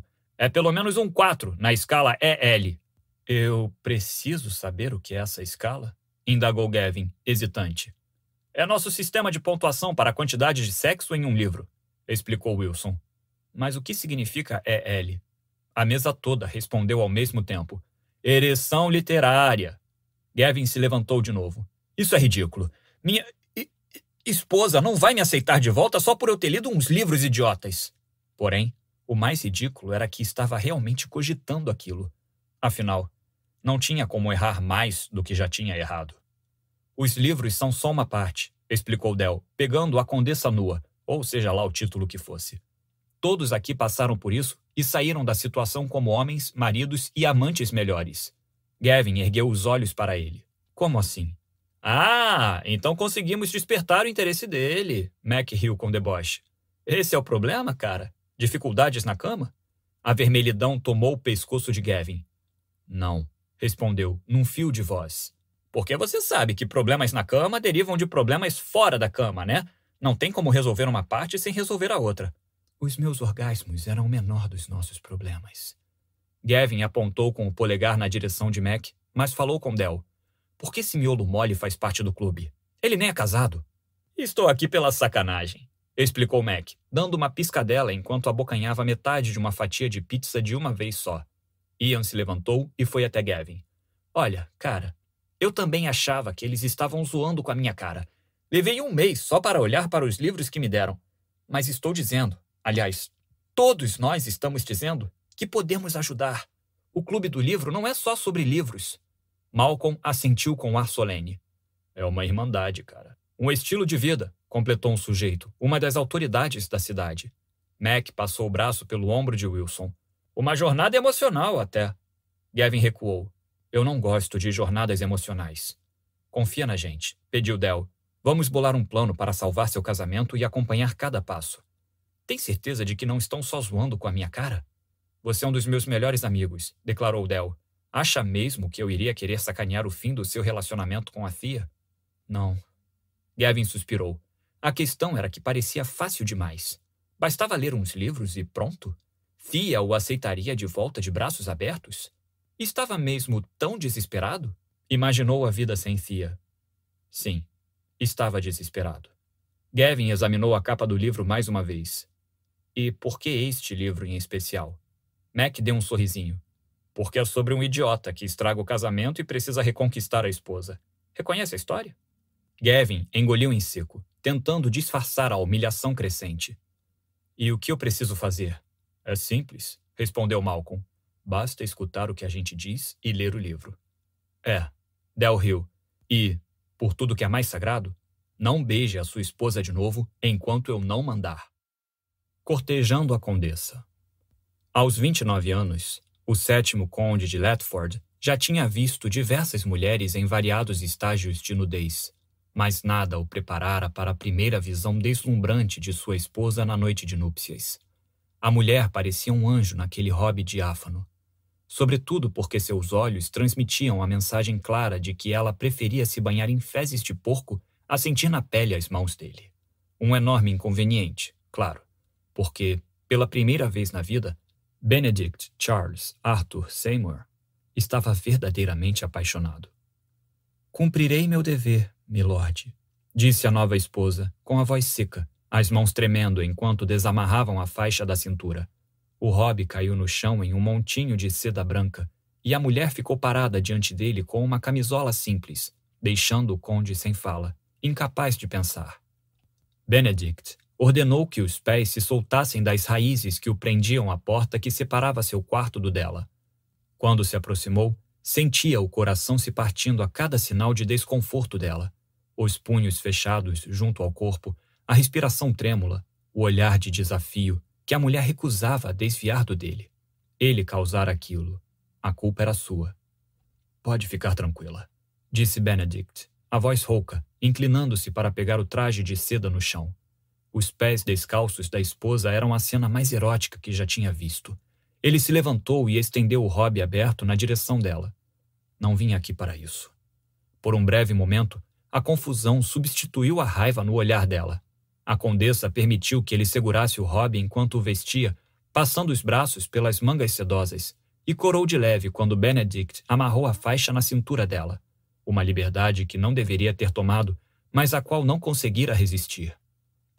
Por Deus, estar perto dela já era o suficiente para acabar com todos os seus pensamentos coerentes. Então, posso perguntar por que o senhor está em meu quarto? Indagou a condessa, se afastando dele. Trouxe um presente para você, explicou Benedict, tirando um pacotinho do bolso do próprio Rob. O olhar dela pousou no papel marrom liso. Não preciso de um presente de casamento, milord. Benedict. Perdão? A mulher arqueou a sobrancelha, em uma expressão sarcástica demais para uma jovem de tão boa procedência. Era exatamente o tipo de surpresa que o fizera se apaixonar. Estamos casados. Quero que você use meu nome de batismo. Benedict estendeu a mão com o presente. Por favor. Ela deixou um suspiro profundo escapar pelos lábios carnudos. Qual é o propósito disso? Um marido precisa de motivo para dar presentes à esposa? Achei que tivesse deixado claro que não teremos esse tipo de casamento, milord. Benedict. E não me lembro de ter concordado com nenhum termo que definisse o tipo de casamento que teríamos. O senhor estabeleceu muito bem os termos do casamento com aquela acusação. O arrependimento o dilacerou, abrindo ainda mais a ferida que começara a sangrar em seu peito assim que ele percebeu o quanto tinha se enganado. Mas, quando descobriu a verdade, era tarde demais. Tinha traído a confiança dela, e justo no momento em que mais importava. Um erro pelo qual lamentarei eternamente, respondeu ele, por fim. E isso é um pedido de desculpas? Indagou a mulher, encarando o presente. Não sou tolo a ponto de pensar que posso comprar seu perdão, meu amor. É só uma demonstração do meu afeto. Evitando o olhar do conde, a mulher desembrulhou o papel com cuidado e abriu a comprida caixa de veludo. Lá dentro, encontrou um colar de rubis e diamantes que valia uma pequena fortuna. Ela regalou os olhos. Milord, sussurrou. Benedict, corrigiu ele, baixinho. É do seu agrado? É lindo, mas extravagante demais para mim. Bobagem. Você é a condessa de Letford. Deveria viver coberta de joias. Obrigada, milord. Ela deixou a caixa na penteadeira. Se não houver mais nada? A educação com que ela o tratava era como uma corrente de ar frio entrando no quarto. Benedict Queria o calor de volta. Queria o fogo que ardia entre os dois antes daquele momento fatídico em que deixara o orgulho apagar as chamas com um mal-entendido imprudente. Benedict, mais uma vez, diminuiu a distância entre os dois. Por favor, meu amor, imploro por uma chance de consertar as coisas. Ela pestanejou. Os longos cílios tremeram e as pupilas se dilataram. Com que propósito, Benedict? Com o propósito de termos uma vida longa e feliz juntos. Ela tentou evitar o impulso de engolir em seco, movimentando os músculos do pescoço esguio e elegante. Não acredito mais nessas coisas. A condessa passou por ele, atravessando o quarto até a cama. Falei que cumpriria meu dever e cumprirei. Quero dar ao senhor um herdeiro o mais rápido possível. Depois, eu e a criança iremos para o campo, para o senhor se ver livre de mim. Não quero me ver livre de você. Milord, duas semanas atrás, o senhor me acusou na frente da víbora mais cruel da alta sociedade, de planejar que fôssemos pegos em uma situação comprometedora para forçá-lo a se casar comigo em troca do título de condessa. E depois disso descobri a verdade. Mas o dano já está feito. Então me deixe consertar as coisas. As palavras saíam rápidas como seus passos. Por favor, Irena. Ela entreabriu os lábios. Talvez tivesse sido o uso de seu nome, ou talvez a tensão na voz do conde, carregando o peso de um pedido de desculpas que ele jamais pararia de repetir, ao menos até que ela acreditasse. Não posso mudar o que fiz nem retirar as coisas horríveis que falei. Só posso tentar provar que me arrependo do que fiz e a sinceridade de meus sentimentos, se você me permitir. Um vislumbre de algo diferente de desdém iluminou os olhos dela. Dissipou-se imediatamente, mas o importante é que tinha aparecido. Irena, é tarde demais sussurrou ela. Nunca é tarde demais. Não para o amor. O conde levou as mãos dela aos lábios, beijando lentamente cada dedo antes de encarar seu olhar chocado. E é verdade, Irena. Eu amo você. Ela abriu um sorriso frágil ao ouvir aquelas palavras. Então puxou as mãos. Amor não basta, milord. Benedict. Corrigiu ele, passando o dedo pelo contorno delicado do maxilar de Irena. E você está enganada. O amor é tudo o que importa e farei o que for preciso para provar isso. Ela arqueou a sobrancelha outra vez. E posso perguntar como o senhor pretende fazer isso? Pretendo cortejá-la. Irena soltou uma risada debochada e nada feminina. Não seja ridículo. A risada o fez se impertigar, a ideia criando raízes enquanto florescia de certezas. Meu amor, nós vamos recomeçar. 4.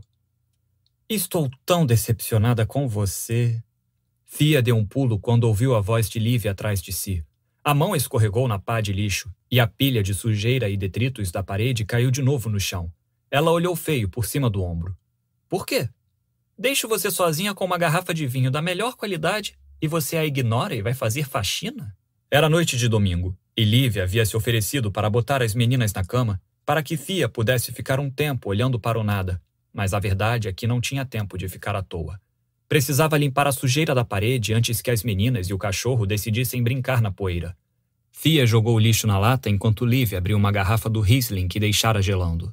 Serviu duas taças, ofereceu uma a Fia e se sentou no sofá.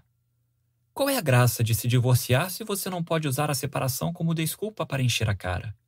Ainda não vi graça em nenhuma parte de me divorciar, retrucou Fia, se sentando na outra ponta do sofá. Por isso vinho, explicou Liv, esticando as pernas até apoiá-las no colo da irmã. Ver as pernas longas de Liv não ajudou em nada a melhorar o humor de Thea. Como Liv tivera a sorte de herdar o corpo alto e magro do pai, enquanto ela precisava se resignar com a estatura de um Smurf. Mas, sempre que reclamava da própria altura, Gavin dizia que ela era perfeita, porque ele conseguia apoiar o queixo em sua cabeça quando a abraçava. Você parece muito em dúvida, comentou Liv. Não estou. A irmã inclinou a cabeça e estreitou os olhos, como se não acreditasse. Você está tomando a decisão certa. Eu sei. Fia tomou um golinho do vinho para disfarçar a culpa por todas as coisas que não tinha contado para a irmã e que nem contaria. Apontou para a parede esburacada para mudar de assunto. Acho que isso foi meio impulsivo. Eu sei. É o que eu mais amo nessa história. A Fia de antes, impulsiva e mal-humorada, voltou com tudo, mostrando as garras. Fia ergueu as sobrancelhas. Impulsiva e mal-humorada? É, Se lembra dela? A Thea que passou por uma fase de pintar nua e que uma vez se algemou a uma escavadeira só para proteger uma árvore do campus? Eu já estava com saudade.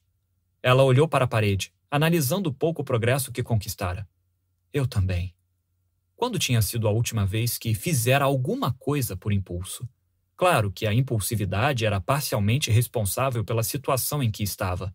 Bastou um rompante no banco de trás do carro de Gavin para o espermatozoide se encontrar com o óvulo. E foi assim que os erros de sua família se repetiram: a gravidez não planejada, o casamento às pressas, a mudança para o subúrbio, o marido que nunca estava em casa. Falando nisso, já respondeu ao convite? perguntou Thea. O pai ia se casar pela quarta vez em dezembro. Liv soltou uma risada debochada. Para quê? Thea assentiu. Estou pensando em responder, talvez no próximo, mas parece muita maldade. O que só torna o recado perfeito. Qual é o problema dessas mulheres? Como ele as convence a ignorar completamente o passado?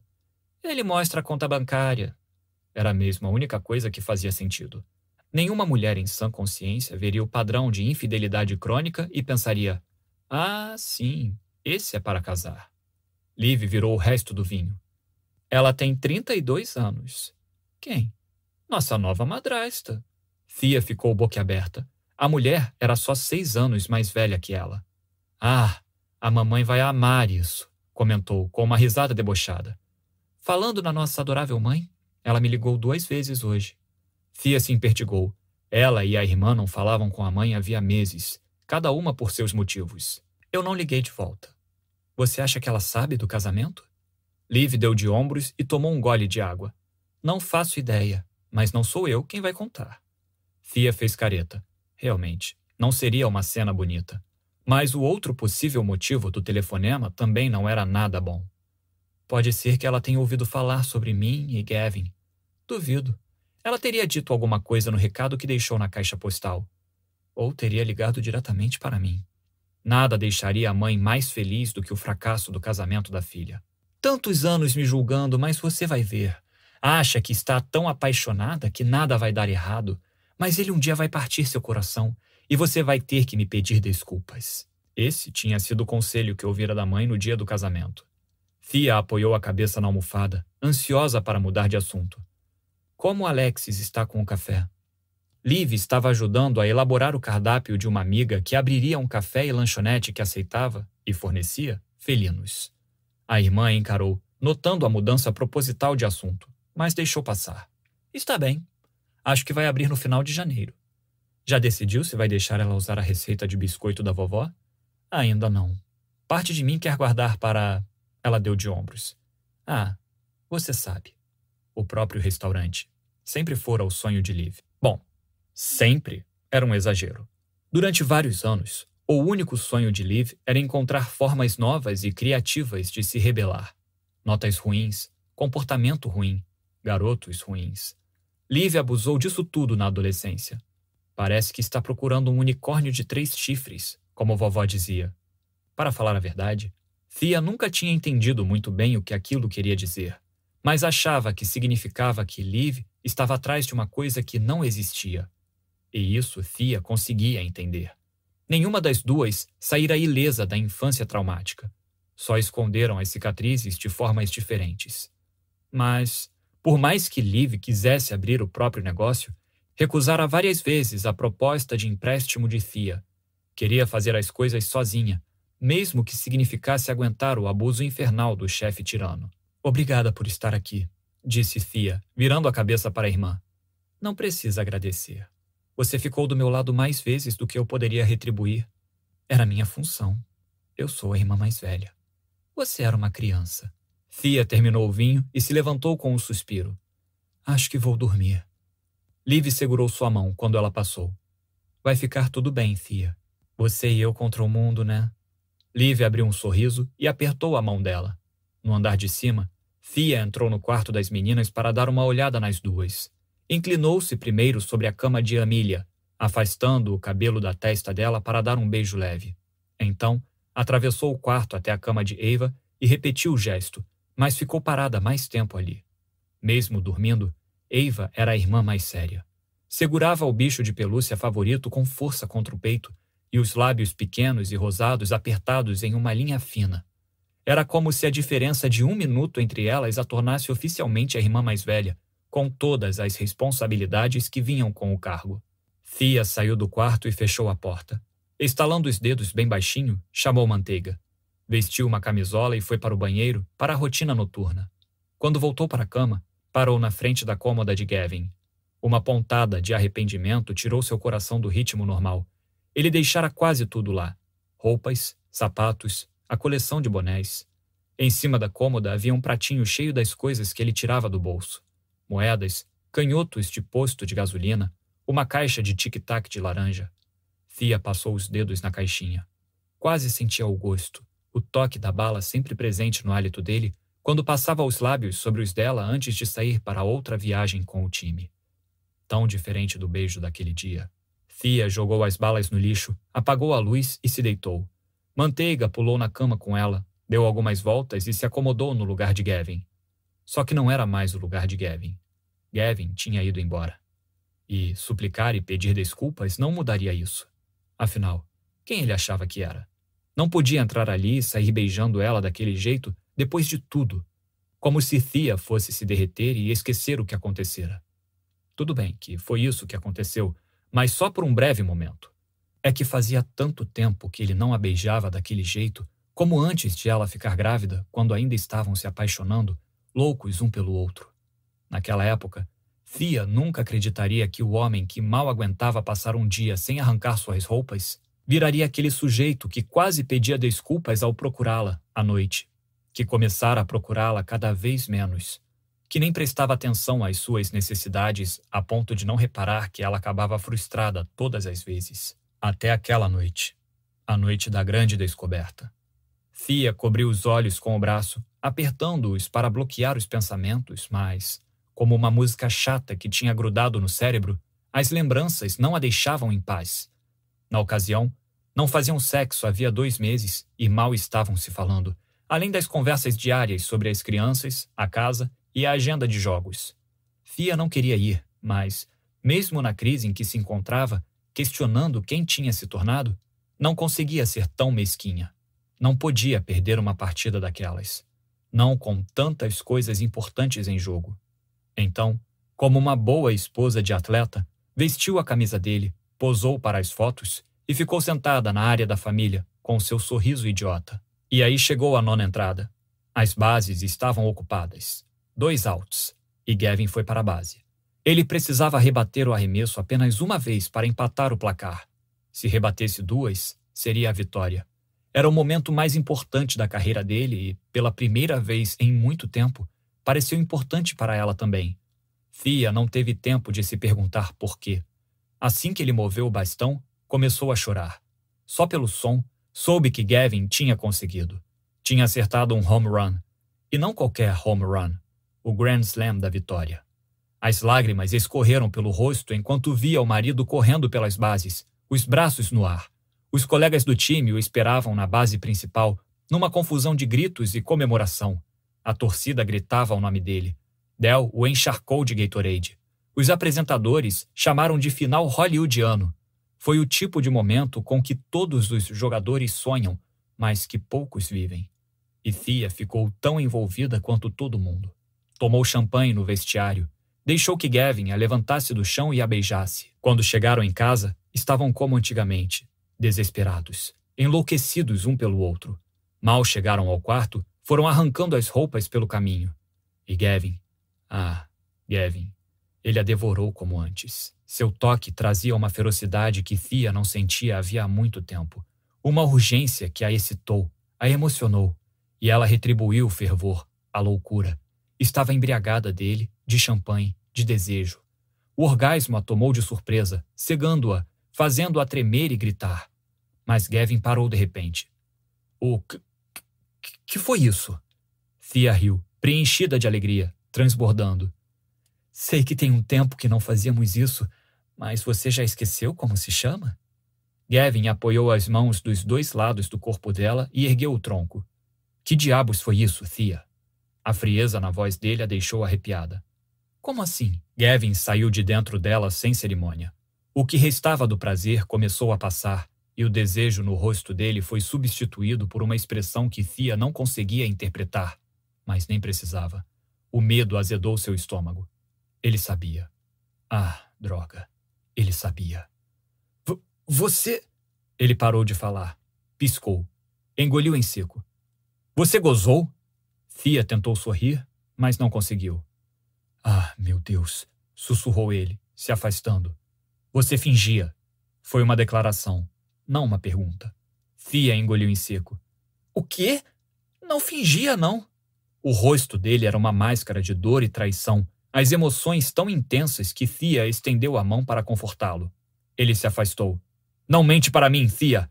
Há quanto tempo você finge? Gavin, há quanto tempo? gritou ele, a voz tão atípica que ela deu um pulo. Thea pegou a camiseta do time no chão e a vestiu. A ilusão cintilante das duas horas anteriores estava passando depressa, se revelando como a miragem que era. Como ela ficou em silêncio, Gavin apoiou as mãos na cabeça. Você sempre fingiu? Não fazia sentido mentir.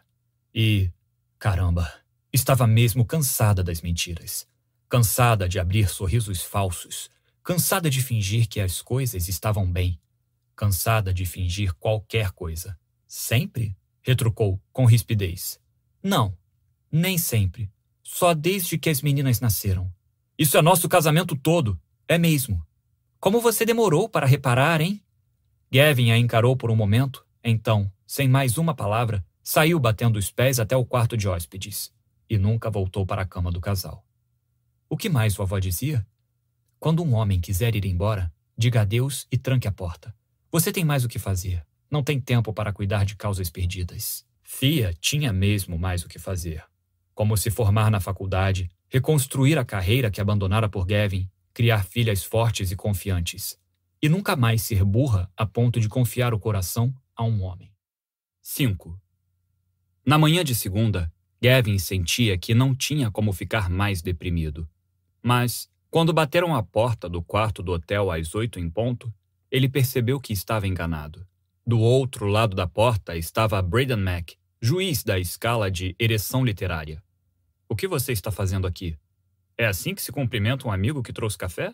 Você não é meu amigo. É uma mala sem alça. Mas café era uma boa. Então se afastou da porta para Mac entrar. E você não respondeu à minha pergunta. Estou esperando Del. Aqui? Por quê? Porque temos trabalho a fazer. Mac tirou o copo do suporte de papelão que carregava. Comprei um latte com essência de abóbora e especiarias. E confeitos de canela. Achei que fosse seu tipo de bebida. Gavin fez careta e mostrou o dedo do meio antes de dar as costas. Mas a necessidade de cafeína superou o orgulho. Abriu a aba da tampa de plástico e bebeu. Uma explosão de sabores travou seus pés no lugar e a boca soltou um gemido. Pelos deuses sagrados do café doce, aquela porcaria era uma delícia. Parecia uma torta de abóbora líquida. Por que nunca tinha experimentado aquilo? Agora entendia por que as mulheres bebiam esse tipo de coisa. Mac sorriu. Bom, não é? Eu adoro esse negócio.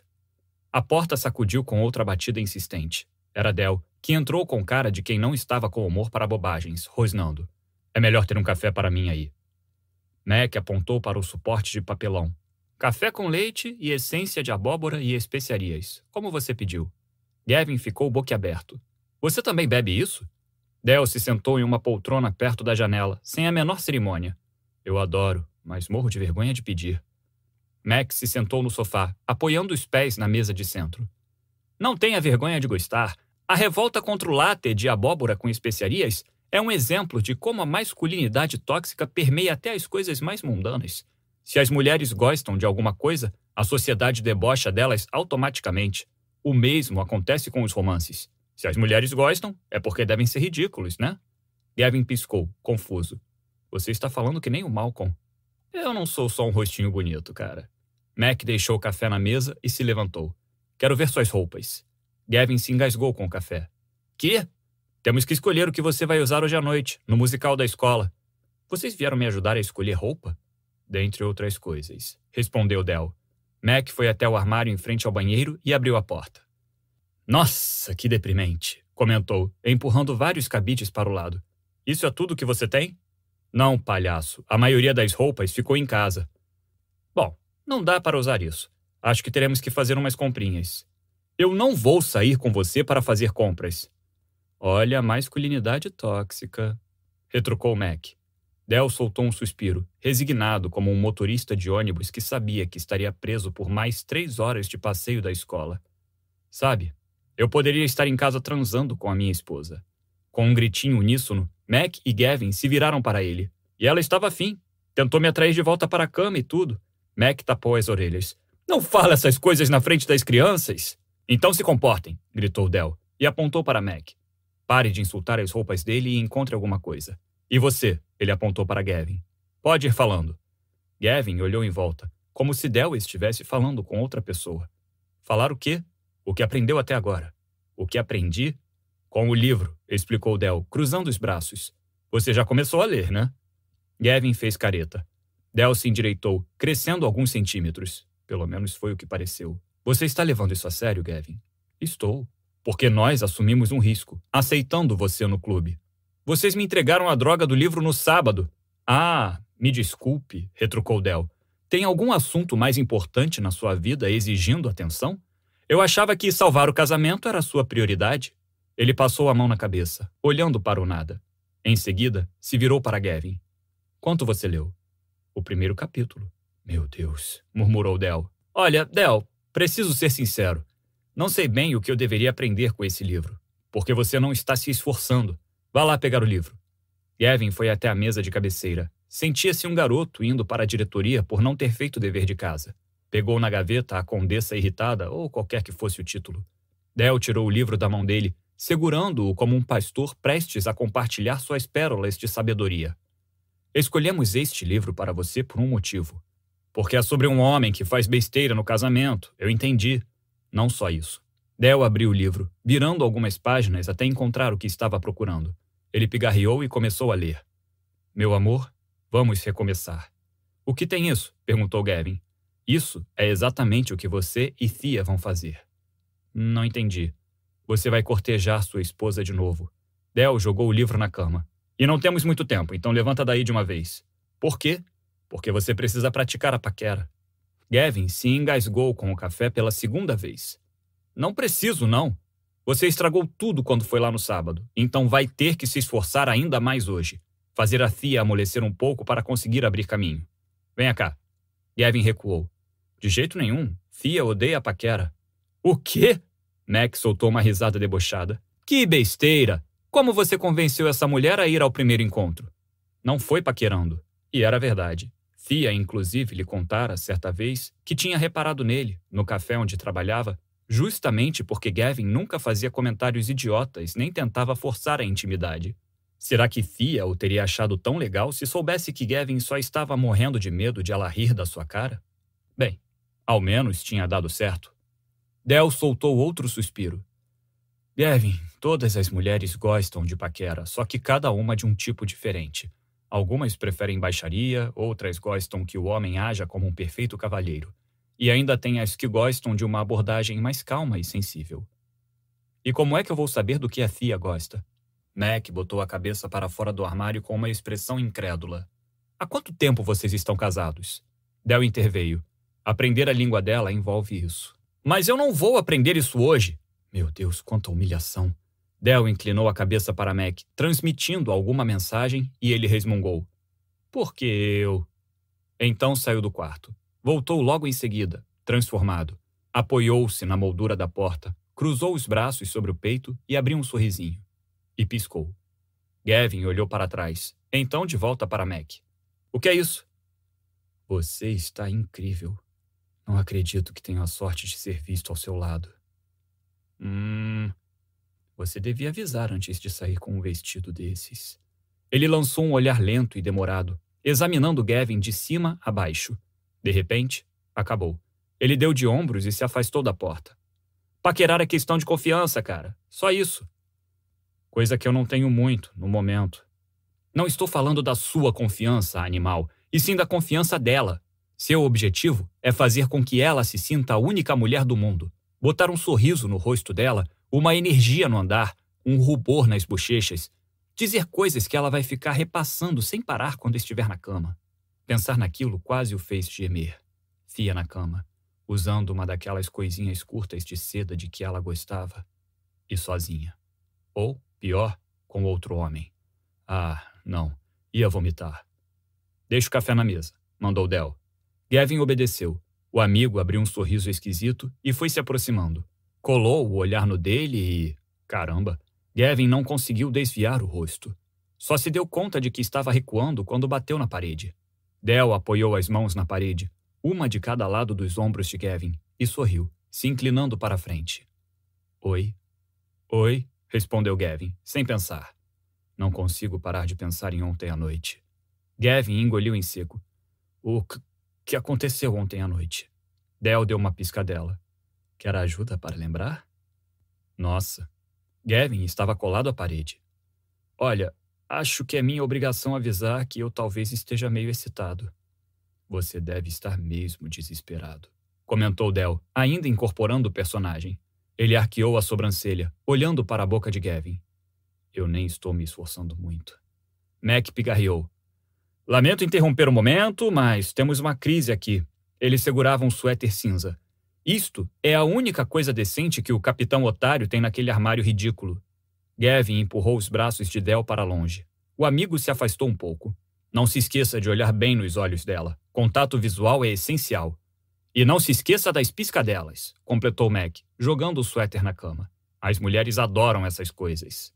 Del acrescentou um último conselho e olhe bastante para os lábios dela.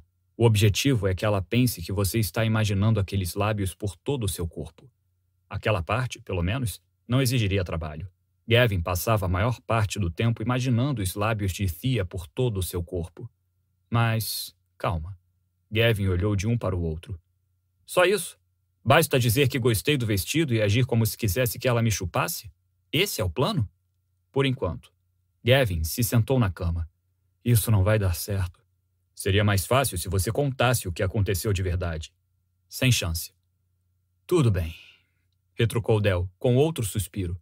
Então, pelo menos, conte alguma coisa, qualquer coisa.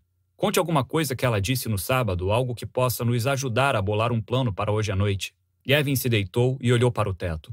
Todas as palavras de Thea, no sábado, tinham assumido residência permanente em seu cérebro mas a maioria revelaria demais se contasse para os amigos. Ela quer ficar com a casa. Del se animou. Ela disse isso? Gavin assentiu. Disse que seria mais fácil para as meninas se um de nós ficasse com a única casa que elas conheciam e perguntou se eu continuaria com os pagamentos. Del e Mac se entreolharam. Isso pode dar certo, começou Mac. É arriscado, observou Del. E não estamos mais na época da regência. Por lei, Fia é dona de metade da propriedade. Mas o simbolismo pode ter um efeito intenso, retrucou Mac. Ei! interveio Gavin, se sentando e sacudindo os braços para eles. Que tal me deixar por dentro do assunto? Você vai subir a aposta. Era para eu ter entendido? Del e Mac se entreolharam, parecendo cientes de que Gavin não ia gostar da resposta. E estavam certos. Del inspirou fundo e soltou o ar depressa, antes de falar. Você vai aceitar o divórcio. Como assim? É, concordou Mac. Mas, primeiro, vamos às compras. 6. Mamãe, está machucando. Fia olhou para o giz de pintura facial que pressionava contra o rosto de Eva. Tinha se oferecido para ajudar com os adereços de palco e a pintura facial do musical e, embora a tarefa oferecesse uma distração mais do que necessária, sua mente não parava de divagar enquanto o relógio ia se aproximando do momento em que Gavin chegaria. Desejou, pela centésima vez, que Liv pudesse estar ali para dar apoio moral, mas a irmã ia trabalhar até tarde. Desculpe, querida, disse Thea, afastando o giz do rosto de Eva. Mamãe, está tão bonito, elogiou Amília, ao lado da irmã. Você desenha tão bom. Tão bem, corrigiu Thea, mais que depressa. E obrigada, você é um amor. Thea terminou as últimas flores no rosto de Eva, pintado de corça, as duas fariam papel de filhotes de corças. E guardou as tintas. Faltavam dez minutos para começar. A professora bateu palmas e ergueu a voz acima do falatório animado, pedindo que as crianças começassem a fazer fila. Era a deixa para a Thea voltar para a plateia. Queria ter mentido para Gavin. Dito que precisava ficar nos bastidores durante a peça, porque perdera toda a energia para as conversas triviais e os sorrisos falsos, pré-requisito para aparecer em qualquer lugar remotamente público com ele. Só restava pedir a Deus serenidade, para não dar na cara do primeiro que babasse o ovo dele pela jogada da vitória. Sentiu o estômago se contrair quando desceu a escada ao lado do palco, examinando os grupos de famílias procurando lugares. Dez mulheres pareciam ter a mesma expressão irritada que só podia indicar que os maridos estavam atrasados. E elas não haviam conseguido mais de dois assentos de veludo vermelho juntos para a família. Só não viu Gavin, graças a Deus. Talvez, se ele demorasse muito, os dois também não conseguiriam se sentar juntos. Mas o alívio durou pouco. Oi, Deu um pulo de susto quando ouviu a voz dele e se virou de repente. Gavin estava no pé da escada, sorrindo, usando um suéter de gola V que Thea nunca tinha visto. A roupa envolvia os músculos com firmeza, como se nem mesmo o algodão conseguisse resistir a ele. Que bom que ela conseguia. Tomara uma vacina chamada coração partido e estava imune aos bíceps delineados, aos antebraços musculosos e ao vale provocante no peitoral largo. Arg! Desceu a escada. Encontrou lugares? Na décima fila. Deixei meu casaco reservando as cadeiras. Gavin esperou que Thea fosse na frente, então apoiou a mão em sua lombar, como se os dois estivessem juntos. Só mais um casal de pais felizes. Ela se afastou discretamente assim que ouviu uma voz se elevar acima da cacofonia. Ei, você é Gavin Scott, não é? Claro. Thea se virou, sua mente inventando diversos palavrões incompreensíveis. Um pai de jeans e corte de cabelo militar estendeu a mão para Gavin, que parou educadamente, como sempre fazia com os fãs. Thea abriu um sorriso falso e também estendeu a mão. Thea Scott. O sujeito correspondeu ao cumprimento com a mão frouxa. Como ainda podia haver homens no mundo que não conseguiam apertar a mão de uma mulher? Sem nem olhá-la direito, ele voltou a atenção para Gavin que horror o último jogo, hein? comentou o sujeito. Nem acredito no que o juiz fez no último lance. Só podia estar cego. Uma veia começou a latejar no maxilar de Gavin. Ele odiava quando as pessoas culpavam a arbitragem pelas derrotas. Foi culpa nossa. Deixamos que uma decisão ruim nos levasse à derrota. Eu não joguei tão bem quanto deveria. Que nada, foi culpa do Del Hicks. Ele errou aquela bola alta. Mas o contrato dele não está acabando? Quem sabe a gente não se livra do cara este ano? Sabe como é? Precisamos descartar o peso morto. Del Hicks é. Fia nem precisava ouvir. Pela cara do sujeito, dava para saber que Gavin tinha começado a gaguejar. O cretino olhava para todos os lados, menos para Gavin, como se gaguejar fosse alguma vergonha. Fia desprezava aquele tipo de gente. Pessoas que alegavam ser superfãs, mas que, assim que Gavin começava a gaguejar, agiam como se ele tivesse contraído uma doença contagiosa. Instintivamente, segurou a mão de Gavin e deu uma apertadinha. Ele fechou a mão na dela e expirou. Então, recomeçou. Del Hicks é meu melhor amigo, sabe? Retrucou, com frieza. Ah, bom, eu vou. Uh, vou deixar vocês irem para seus lugares, disse o homem, o rosto vermelho. Foi um prazer. Fia se virou, tentando soltar a mão de Gavin, mas ele não quis deixar. O ex a puxou mais para perto e levou o rosto ao seu ouvido, o que trouxe o cheiro de sabonete e o calor provocante do hálito de tic-tac em sua pele. Obrigado, disse ele, baixinho. Aquele cara era um idiota. Fia. O tom solene a fez olhar diretamente para ele. Mas Fia afastou o rosto depressa, porque viu que os olhos carregavam a mesma solenidade da voz, e era simplesmente demais para ela aguentar naquele momento. Você pode não fazer isso? Isso o quê? O que quer que você fosse fazer, não consigo lidar com você agora. Mas eu só falei seu nome. Foi como você falou. Como eu falei? Como se significasse alguma coisa. Retrucou ela, baixinho. Gavin se inclinou mais para perto, bem devagar, determinado, com um chocante brilho malicioso nos olhos. Ela não sentiu o coração disparar e sua pele não ficou arrepiada com a carícia sedutora daquela voz. E o que significaria se eu contasse que acordei chamando seu nome hoje de manhã? murmurou ele. Mas o quê? Gavin deu uma piscadela. Então soltou sua mão e foi até o lugar que tinham reservado. Fia ficou ali no corredor, parada, resmungando um protesto atrasado. Mas os pés logo voltaram à vida. O que foi aquilo? sussurrou ao se sentar. Gavin apoiou o tornozelo no joelho, em uma pose casual. Aquilo o quê? Você sabe exatamente o quê? Você piscou para mim? Acho que pisquei. Você nunca pisca desse jeito. Isso não é verdade. É verdade, sim. As mulheres se lembram de todas as vezes que um homem piscou para ela, porque nós amamos essas piscadelas. É como erva para gatos. Basta piscar que rolamos no chão ronronando. Você não pisca assim para mim há muito tempo. Então eu sou um idiota. Gavin baixou o olhar para os lábios dela. Eu acharia ótimo ouvir você ronronar. Fia deu um gritinho. Oi? Aliás, você está linda, completou Gavin com um tom meio indiferente, voltando a olhar para o palco. Deveria avisar antes de aparecer com um vestido desses. As luzes se apagaram e uma escuridão abençoada escondeu suas bochechas, que definitivamente não estavam vermelhas e quentes. Gavin olhou de relance para Thea, no teatro escuro. Estava sentada bem ereta, rígida como uma vara, as pernas cruzadas e tensas. Se apertasse as mãos com mais força, acabaria quebrando um dedo. Ia estripar Del e Mac se aquilo não desse certo. E não estava falando só do flerte. Não acreditava no que queriam que ele fizesse naquela noite. Não acreditava nem que concordara em tentar o plano deles. A cortina se abriu no palco e a gravação da orquestra começou a tocar nos alto-falantes. Uma fileira de crianças entrou dançando, um misto de rostos com desenhos de animais e passos desencontrados. Gavin deu risada quando reconheceu as filhas. Mesmo no palco, suas personalidades eram evidentes. Amília era espevitada, vibrante, dançava no próprio ritmo. Já Eva era séria e estava determinada a acertar os passos.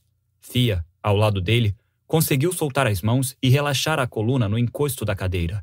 A raiva que sentia dele tinha sido, ao menos temporariamente, deixada de lado para apreciar as meninas. Uma sensação de vertigem fez a visão de Gavin dançar enquanto olhava para ela, para o jeito como o rosto reagia a cada coisa fofa que Eva e Amília faziam, para a curva suave do maxilar, a bochecha com a covinha que ficava mais funda quando ela ria, a cicatriz em forma de lua crescente abaixo da orelha esquerda. Fia olhou para ele na escuridão e a cautela em sua expressão deixou a pele de Gavin gelada. O espetáculo durou uma hora. Assim que a cortina se fechou, Fia se virou para ele de novo. Pare com isso. Gavin decidiu fingir que não tinha entendido, mas. Droga. Suas axilas estavam molhadas de suor. Parar o quê?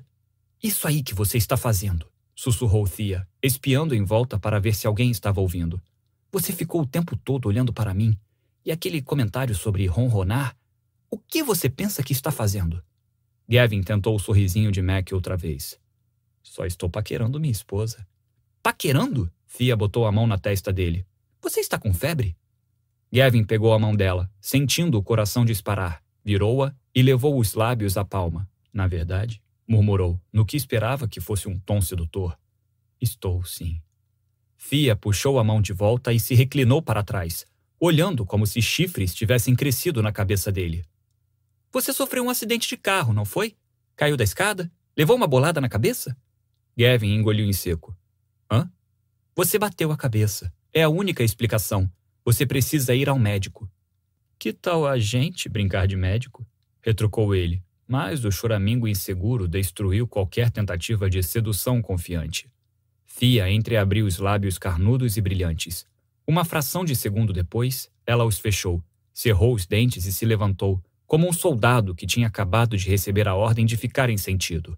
Como Gavin não fez o mesmo, a mulher olhou feio para os joelhos dele, como se aquele corpo de um metro e noventa, na verdade, fosse obra de alguma conspiração para impedi-la de fazer uma saída dramática. Gavin se levantou, deixou que ela passasse e foi atrás, acompanhando a multidão que avançava lentamente para a saída. O lobby se encheu depressa com as famílias esperando os filhos. Gavin abriu caminho educadamente, mantendo-se o mais próximo possível de Thea. Ela andava com o corpo rígido, a cabeça baixa, apertando a bolsa junto de si como se transportasse códigos nucleares. Alguns sorrisos genuínos se abriram para Gavin, que os retribuiu. Ao menos já tinha aprendido a evitar aquele outro tipo de sorriso, a expressão nervosa de um torcedor tomando coragem para pedir um autógrafo ou uma selfie. Os torcedores eram a força vital dos esportes profissionais, e Gavin desafiaria qualquer cidade dos Estados Unidos a encontrar uma torcida mais leal do que a de Nashville. Mas os atletas profissionais também eram humanos. E, às vezes, só queriam uma noite tranquila com a família para poder ver as apresentações dos filhos na escola. Ou para convencer as esposas a não se divorciarem deles, pobres coitados. Quando chegou perto de Thea, enfiou as mãos nos bolsos. Eu estava pensando que depois daqui a gente podia. Não teve oportunidade de concluir a sugestão de que saíssem para jantar em família. Ideia de Del porque uma mulher de terninho vermelho e salto alto chamou Thea e se aproximou com passos estalados, acenando alegremente. Senhora Martinez, cumprimentou Thea. Pode me chamar de Lídia, a mulher sorriu.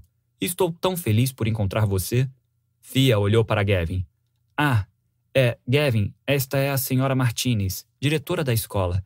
Lídia, este é Gavin, meu marido. Meu marido. Aquelas duas palavras nunca pareceram tão artificiais e, ao mesmo tempo, tão promissoras. A mulher estendeu a mão para Gavin, que a apertou. É um prazer. A diretora então se virou para a Thea. Eu só queria dizer que vou terminar sua carta de recomendação até a semana que vem. Fica dentro do prazo? Carta de recomendação? Thea olhou de relance para ele, parecendo meio nervosa, e se virou de volta para Lídia. Seria perfeito, Lídia. Obrigada. A mulher gesticulou, indicando que não era nada. É o mínimo que posso fazer depois de sua ajuda este ano e ano passado. Lídia se afastou com um até semana que vem casual, já concentrada em outra coisa. Carta de recomendação para quê? perguntou Gavin. Vanderbilt, respondeu Thea, com um sorriso forçado. Vou voltar a estudar para tirar meu diploma.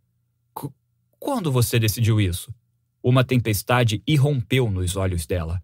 Eu sempre planejei voltar a estudar e me formar, Gavin. Thea, não estou dizendo que você não pode. Ah, droga. Era a coisa errada a dizer. Muito errada. O pescoço dela pareceu se alongar, cada vez mais vermelho. Nossa, tenho que agradecer a Deus por isso. Claro que eu não teria como estudar sem a sua permissão. Gavin passou a mão no cabelo. Olha, gata, não foi isso que eu quis dizer. Será que a gente pode baixar o tom aqui? Você está mesmo dizendo para eu me acalmar? Olha, isso não costuma ter o efeito desejado. Deus do céu, estava sendo destruído por uma bola de fogo. Dava até para sentir as chamas lambendo a pele. Um zumbido baixo indicava que estava a um comentário idiota de explodir e morrer. Mamãe, você viu a gente? Graças a Deus, sussurrou Gavin quando Amelia e Eva chegaram correndo. O rosto de Thea se transformou ela abriu os braços, esperando que as filhas se jogassem num abraço. Vocês foram incríveis! exclamou, se inclinando para beijar cada uma. As melhores costas dançarinas do mundo. Viu a gente, papai? perguntou Amília, indo abraçar as pernas de Gavin. Vi sim, querida. Vocês foram incríveis. Estou com fome, declarou Eva, e Gavin quis girá-la no ar, agradecido pela deixa. Vou fazer macarrão com queijo quando chegarmos em casa anunciou Thea. O zumbido de alerta ficou mais alto, mas ele decidiu arriscar. Quer saber? Também estou com fome. Por que não vamos ao Stellas? Era o restaurante favorito da família. Costumavam levar as meninas a essa lanchonete desde que as duas tinham começado a usar o cadeirão. Oba, mamãe, podemos ir ao Stellas? pediu Amília. Gavin prendeu o ar enquanto encarava o olhar duro de Thea. Engoliu em seco. Assim você pode me contar mais sobre Vanderbilt sugeriu. Thea o encarou de um jeito que mais pareceu um chute nas bolas, mas abriu um sorriso feliz pelas meninas. Ótima ideia. Por que não leva as meninas e eu encontro vocês lá? Eu quero ir com a mamãe, declarou Eva, segurando a mão dela. Gavin se encolheu quando as palavras atingiram o alvo, mas conseguiu sorrir. Amelia pode ir comigo e Eva com você. Tinham deixado os carros em lados opostos do estacionamento então se separaram na calçada. Amília segurava a mão dele com força e começou a balançar o braço para frente e para trás. A Eva agora sempre dorme com a mamãe, comentou, pulando do meio-fio. Gavin sentiu o coração dar um salto ao ouvir outra vez o problema na fala da filha. Fia dissera várias vezes que não era motivo para preocupação, mas ele ainda assim se preocupava. Ser gago não era vergonha nenhuma, claro, mas ele tinha levado muito tempo para ficar em paz com seu problema. Aguentara muita provocação na infância e adolescência, não conseguia evitar se preocupar com a ideia de que as filhas talvez passassem pela mesma coisa. Sempre é, retrucou, finalmente reparando no que Amília contara. Ela acorda e vai para a cama da mamãe, mas eu não vou. Eu durmo na minha cama a noite toda. Eva diz que eu sou um bebê porque não gosto de trovão, mas ela que é o bebê porque tem medo do escuro. Gavin parou junto a uma fileira de carros estacionados e se agachou para ficar da altura da filha. Não é legal chamar sua irmã de bebê, querida. É normal ter medo. As palavras de sabedoria paterna saíram sem dificuldade, mas o cérebro estava distraído. Desde quando Eva tinha medo do escuro? Até os adultos têm medo. E não é por isso que viramos bebês, não é mesmo? Amília balançou a cabeça. Gavin sorriu e se levantou. Os dois voltaram a andar, mas só tinham dado alguns passos quando Amília perguntou: Do que você tem medo, papai? De perder sua mãe, pensou, com um nó na garganta. Parecia que as filhas estavam determinadas a destruir seu emocional. Engoliu o caroço que sentia na garganta. Tenho medo de palhaços, respondeu, exagerando um tremor. Com sapatos vermelhos enormes e narizes que fazem barulho quando a gente aperta.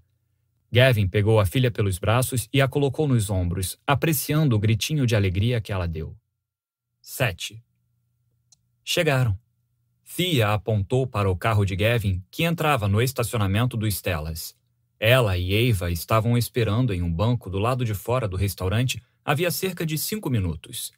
Gavin devia ter ficado preso no engarrafamento para sair do estacionamento. Isso foi ótimo, porque Thea precisava de um minuto, ou cinco, para se acalmar. E claro que não era porque Gavin dissera para ela se acalmar, embora fosse justamente por isso. Que mulher conseguia ficar calma depois que um homem mandava ela se acalmar? A única coisa que a acalmaria seria o fim daquela noite. Quis matá-lo quando ele sugeriu Estelas na frente das meninas. Gavin sabia que elas adorariam a ideia e implorariam para ir. Thea se levantou enquanto Gavin e Amelia atravessavam o estacionamento. Deu as costas para o sorriso dele, mas a mão de Gavin deu um jeito de voltar aquele ponto em sua lombar. Thea se enrijeceu e ele afastou a mão. Ah, olha quem está aqui! cumprimentou Ashley, uma garçonete que trabalhava no Stellas desde que tinham começado a frequentar o lugar. Não vejo vocês desde o verão. Quando viu a pintura no rosto das meninas, ela acrescentou com uma surpresa exagerada: Nossa! Acho que não servimos servos aqui. Corças, corrigiu Amília, animada. Tivemos um musical na escola. Musical na escola? Vocês não têm idade para isso. Eu me recuso a acreditar. Ashley deu uma piscadela para Thea e fez sinal para que a acompanhassem. Sua mesa favorita está disponível. Era o que Thea mais amava em morar em uma cidade pequena. Eram clientes regulares e tinham a própria mesa. Havia algo mais reconfortante do que um lugar onde todos sabiam seu nome e o cardápio não mudava nunca? Era o tipo de tradição simples que Thea e Liv nunca tinham vivido quando crianças. Seria menos especial para as meninas quando parassem de ir os quatro e passassem a ir em trio? As gêmeas seguiram Ashley pelo labirinto de mesas decoradas com toalhas quadriculadas de vermelho e branco e vasos de flores frescas, trocadas todas as manhãs. As janelas lembravam as de uma casa de fazenda, com batente branco e uma tira de barbante onde os clientes penduravam fotos com as famílias, inclusive a deles. O que seria constrangedor dali a alguns meses. As meninas entraram em lados opostos da mesa e Thea soltou o ar, tranquilizada. Não queria se sentar ao lado do Gavin. Admitia que era uma infantilidade, mas, mesmo assim, preferia evitar. Vão beber o de sempre? perguntou Ashley, quando todos estavam acomodados. Duas águas e dois leites com chocolate? Está ótimo, respondeu Gavin. Obrigado. Eu quero queijo quente, anunciou Amelia, se ajoelhando no assento e apoiando os cotovelos na mesa. E purê de maçã. E o que você quer, querida? perguntou Thea a Eva. Também quer queijo quente? A menina deu de ombros. Thea segurou um suspiro. Não podia deixar que a birra se prolongasse. Eva já estava chegando ao nível do desrespeito, mas ia ficar quieta por enquanto. A noite já estava tensa o suficiente. Além do mais, não ia punir a filha pelo crime de ser criança e expressar a confusão que sentia da única forma que uma criança sabia fazer. Os adultos às vezes esperam demais dos pequenos. Algumas semanas depois que o pai tinha pedido o divórcio, a mãe de Thea passou dias trancada no quarto. Quando a menina bateu a porta para reclamar que estava com fome, a mãe gritou que era para ela crescer e parar de ser egoísta. Thea tinha só 10 anos. Depois disso, ela e Liv aprenderam a cozinhar sozinhas. Depois do divórcio, planejava arranjar uma terapeuta para as meninas, algo adequado para crianças. Outra coisa que teria feito bem a ela e à irmã. Com sorte, ajudaria Eva a se ajustar à nova realidade. A garçonete chegou com as bebidas e anotou os pedidos antes de se afastar, em um silêncio tenso. Margaridas, comentou Gavin, de repente, examinando o vaso no centro da mesa. Ele sorriu para a Amília. Sabia que mamãe estava com uma margarida no cabelo na primeira vez que a vi? Amília riu. É mesmo? É mesmo? ecoou Fia. Gavin a encarou. Estava presa na sua trança. Mamãe, por que tinha uma margarida? perguntou Amília. Não sei. Não me lembro. Que pena, murmurou Gavin. Eu nunca esqueci. A mamãe gosta de dente de leão, resmungou Eva.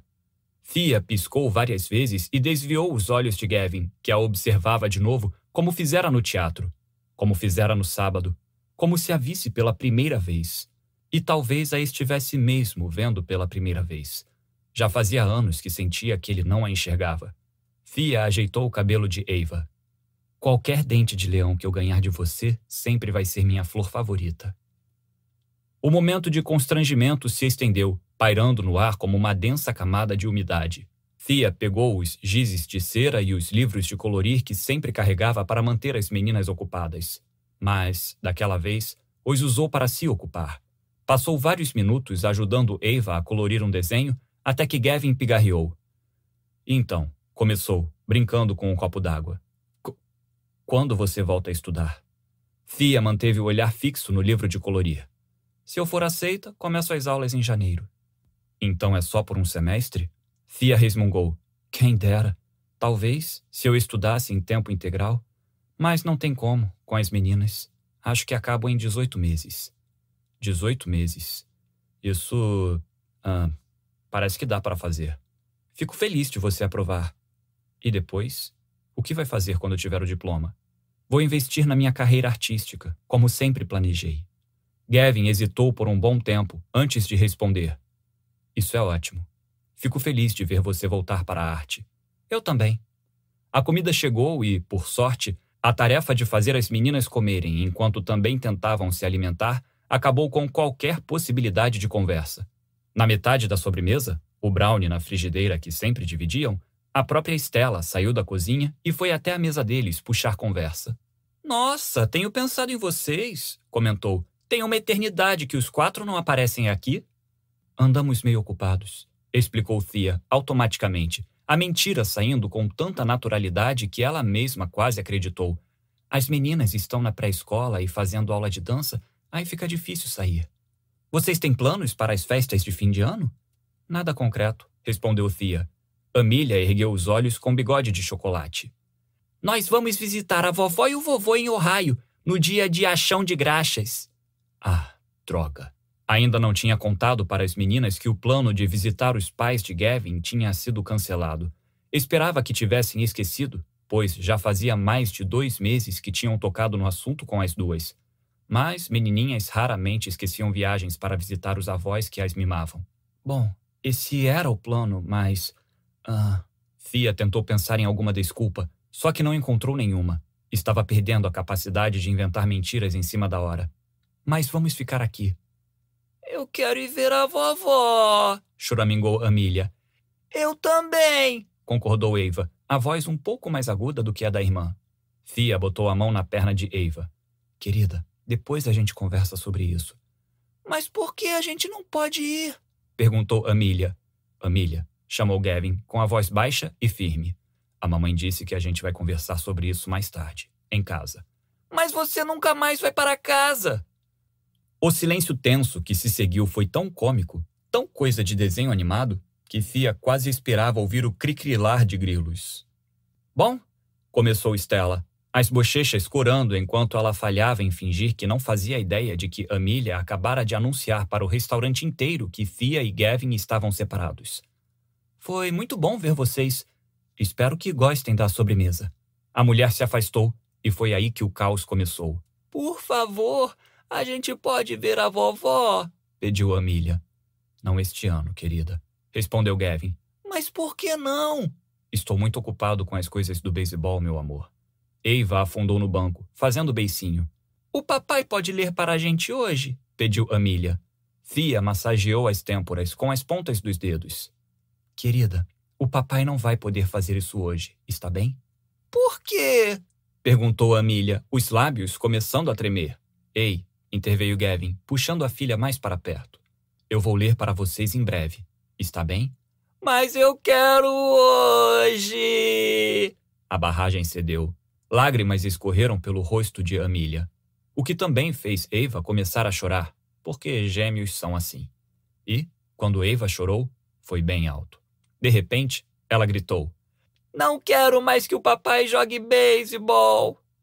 Depois de mais um pouco de silêncio atônito, Eva começou a chorar ainda mais alto. E Amília gritou: Eu também não quero mais que o papai jogue beisebol. O restaurante inteiro estava olhando. Gavin resmungou um droga e esfregou o rosto com as mãos.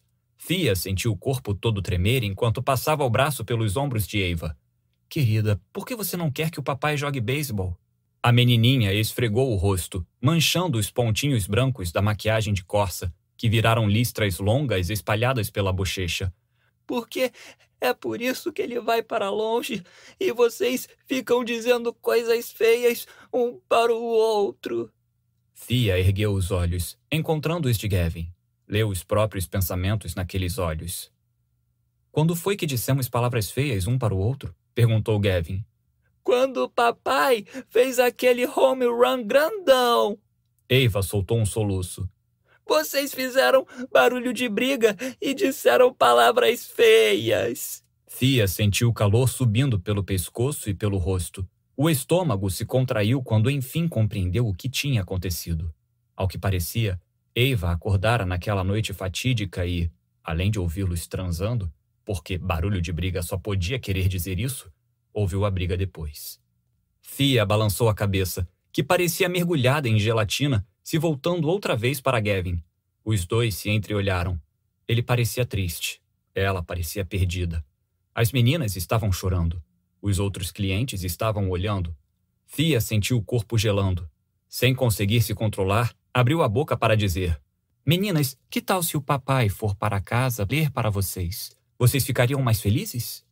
Gavin pagou a conta enquanto Thea levava as meninas para o carro.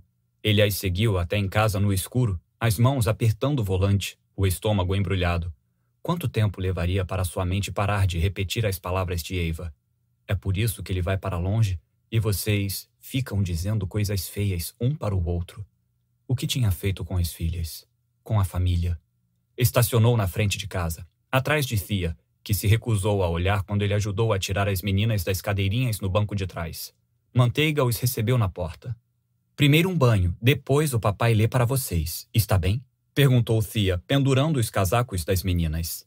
Sua voz estava tensa, como se ela estivesse a uma resposta atravessada de desmoronar ou de voltar a tentar destruir a parede. Deixa que eu abra a porta para o Manteiga sair, ofereceu Gavin. Thea agradeceu, ainda tensa, e ele se sentiu um visitante na própria casa. Enquanto a mulher subia com as filhas, levou Manteiga para a porta dos fundos. O cheiro de poeira e drywall contrastava com os aromas familiares da casa. O creme hidratante de Fia, as velas de alfazema que ela sempre acendia, o cheiro de cachorro e o sempre presente aroma das canetinhas e tintas dos desenhos e pinturas das meninas. Quando Manteiga acabou de rodar pelo gramado em busca do local perfeito para urinar, Gavin ouviu a torneira da banheira ser aberta no andar de cima. Subiu a escada e bateu na porta fechada do banheiro. Quer ajuda? perguntou. Não, foi a resposta. A sensação de ser um estranho voltou enquanto esperava no corredor. Olhou para a direita, para o quarto principal, o quarto deles. Foi até lá e parou diante da porta aberta. Fia não tinha arrumado a cama naquela manhã e a visão do lençol bagunçado foi como um soco de arrependimento no estômago. A última vez que dormiu naquela cama tinha sido na noite fatídica. Um dos momentos mais incríveis da sua vida, seguido quase imediatamente pelo pior. O que você está fazendo? perguntou Thea, atrás dele. Gavin se virou. Não tinha ouvido a porta do banheiro se abrir, mas as filhas estavam no corredor, com toalhas idênticas enroladas no corpo. Nada. Eu vou ajudar as meninas a vestirem os pijamas. O silêncio reinou enquanto ele e Thea trabalhavam juntos, enxugando as filhas e ajudando-as a enfiar os braços e pernas nos pijamas de unicórnio idênticos. Thea se levantou, recolheu as toalhas molhadas e mandou que as duas escolhessem um livro enquanto ela trocava de roupa. As meninas escolheram uma história de um guaxinim que se perde a caminho da casa da avó, onde ia passar o Natal. Tinham acabado de se acomodar na cama de Amília quando Thea voltou. Usava a calça de moletom e o casaco de moletom velho do Huntsville Rockets, que era de Gavin, mas que ela tinha roubado logo depois que começaram a namorar. Na primeira vez que a vira usando aquele moletom, Gavin tinha perdido a capacidade de formar pensamentos coerentes. Uma possessividade tomou conta dele, como se, lá no passado, tivesse se apropriado de Thea, oficialmente, com aquele moletom. Ainda hoje, Algo na esposa baixinha, usando aquelas roupas enormes que sobravam, sempre o excitava. Fia devia ter escolhido o casaco porque era fácil, estava limpo e era familiar. Mas, para ele, tinha um significado maior, trazia uma lembrança. Ela estava usando aquele mesmo casaco de moletom quando lhe contou que estava grávida. Gavin passara três dias sem conseguir falar com ela. Fia tinha ignorado todas as ligações e mensagens de texto e os colegas do café diziam que ela não estava indo ao trabalho, que estava doente. Quando Gavin finalmente foi até o apartamento dela e a convenceu de pelo menos abrir a porta, estava preparado para qualquer coisa. Ou era o que pensava. O que você está fazendo aqui? perguntou ela, envolvendo o próprio corpo num abraço, as mãos escondidas pelas mangas do moletom.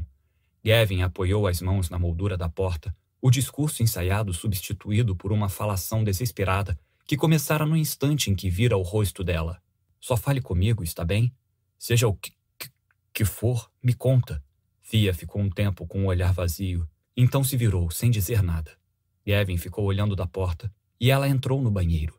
Momentos depois, voltou carregando um objeto branco e comprido. Todos os nervos de Gavin explodiram, como se ele tivesse sido atingido por um raio.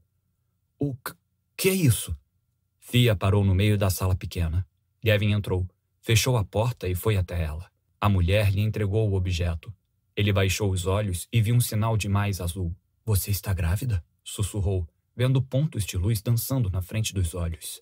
Ela pegou o objeto de volta, cruzando novamente os braços. Eu estou grávida, concordou, a voz firme, desafiadora, determinada. Mal tinha terminado de falar quando ele a beijou. Pronto para a leitura? perguntou Thea, interrompendo a lembrança. Abra um espaço para a mamãe, mandou Gavin. Amília chegou mais para perto dele e Fia se espremeu em um espacinho entre as meninas e a parede. Havia espaço mais do que suficiente junto dele, mas dizer isso não cairia bem. Gavin começou a ler e as meninas se aconchegaram nele.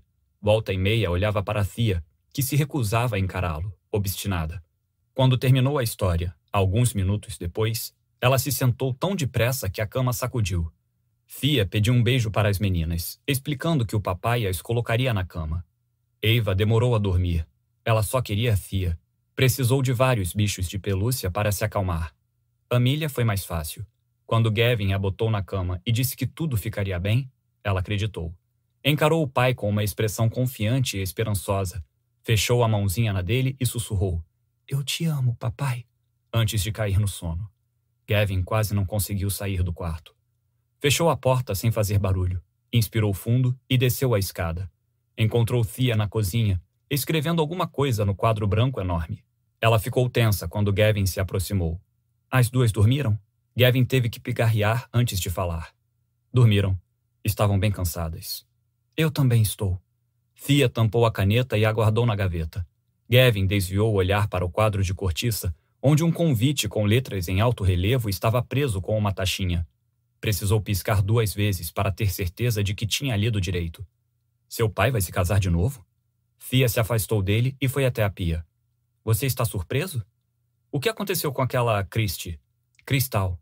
Meu pai atraiu com o novo amor da vida dele. Fia encheu um copo de água e tomou o remédio que sempre tomava quando sentia uma enxaqueca chegando. Quando foi isso? Fia deu de ombros e se virou. Acho que no inverno. Não lembro. Por que você não me contou? Não sei, ela suspirou. Não pareceu importante. Como está sua mãe? Fia massageou as têmporas. Não quero falar sobre os meus pais agora. Desculpe. Tudo bem. Você. Gavin gesticulou para a testa dela. Você está bem? Estou. Thea engoliu em seco e olhou para o chão. Gavin, nós dois precisamos tomar algumas decisões. As palavras foram outro golpe, lançando-o de volta no passado. Talvez ela não se lembrasse, mas tinha dito exatamente a mesma coisa quando contou que estava grávida. Thea deixou que Gavin a beijasse, mas não por muito tempo. Então, espalmou as mãos no peito dele e o empurrou para trás. O que você está fazendo? Gavin espalmou a mão na barriga da namorada, onde seu filho, o filho deles dois, crescia, logo abaixo dos seus dedos. Estou feliz, Fia. Que bom, retrucou a mulher, com mais acidez do que ele esperava. Mas nós dois precisamos tomar algumas decisões, Gavin. O que há para decidir? Ainda mantendo a mão direita na barriga dela, Gavin ergueu a mão esquerda para acariciar seu rosto. Case comigo. Uma ideia surgiu em sua mente. As palavras tinham funcionado naquela ocasião e talvez funcionassem de novo. Pelo menos, parecia algo que o Lord sei lá quem diria. Gavin diminuiu a distância entre os dois. Fia ergueu o olhar a tempo de vê-lo colocar a mão esquerda em sua bochecha. O que há para decidir? Case comigo. Fia afastou a cabeça do toque dele, o senho franzido, o rosto confuso. O quê? O coração dele disparou, cheio de nervosismo. É. Foi o que eu disse quando. Eu sei, Gavin. Ela envolveu o próprio corpo em um abraço, em uma pose que era ao mesmo tempo forte e vulnerável. Eu só queria que você não estragasse aquele momento falando isso agora. Estragasse?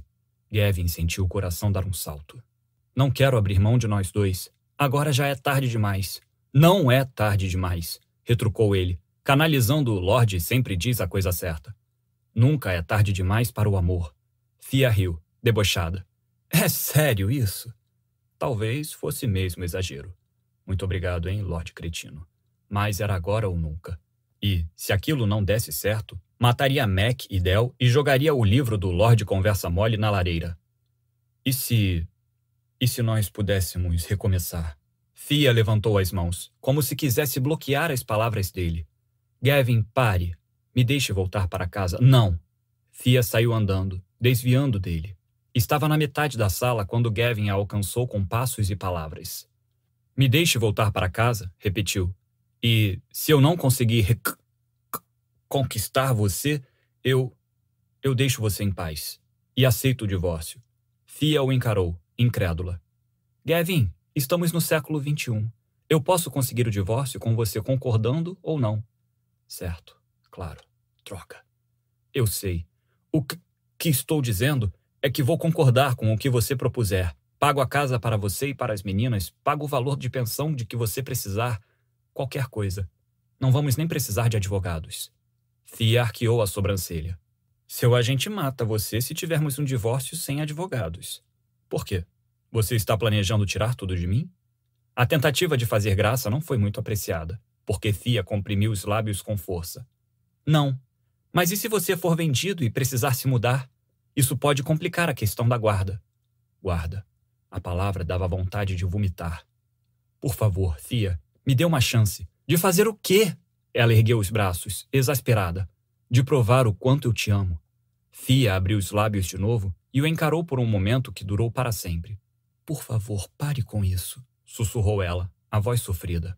Parar com o quê? De dizer que eu te amo? Ela assentiu, sem palavras e a afirmação o acertou como uma bola errante. Gavin recuou um passo. Por quê? Eu não confio nessas palavras. Não mais. Gavin tentou respirar.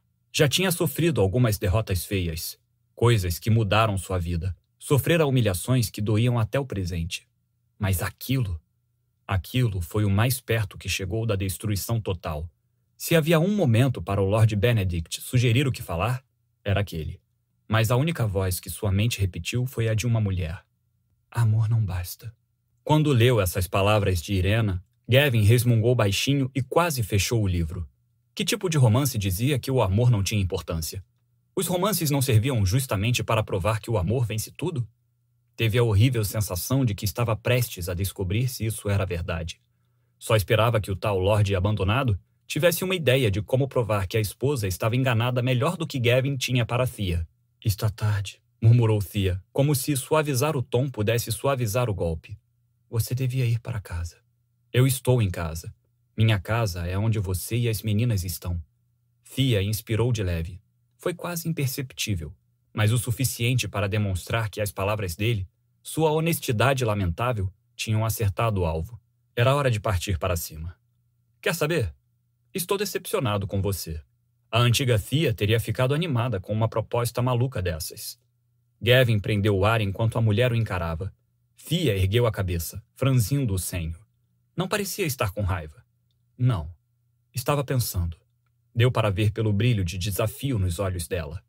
Foi aquele brilho, mais do que qualquer outra coisa, que o fez arriscar tudo com as palavras seguintes. Vamos lá, Fia, desafiou. O que você tem a perder? A resposta dela foi dar as costas e sair andando, rígida, até as portas de vidro que levavam ao quintal.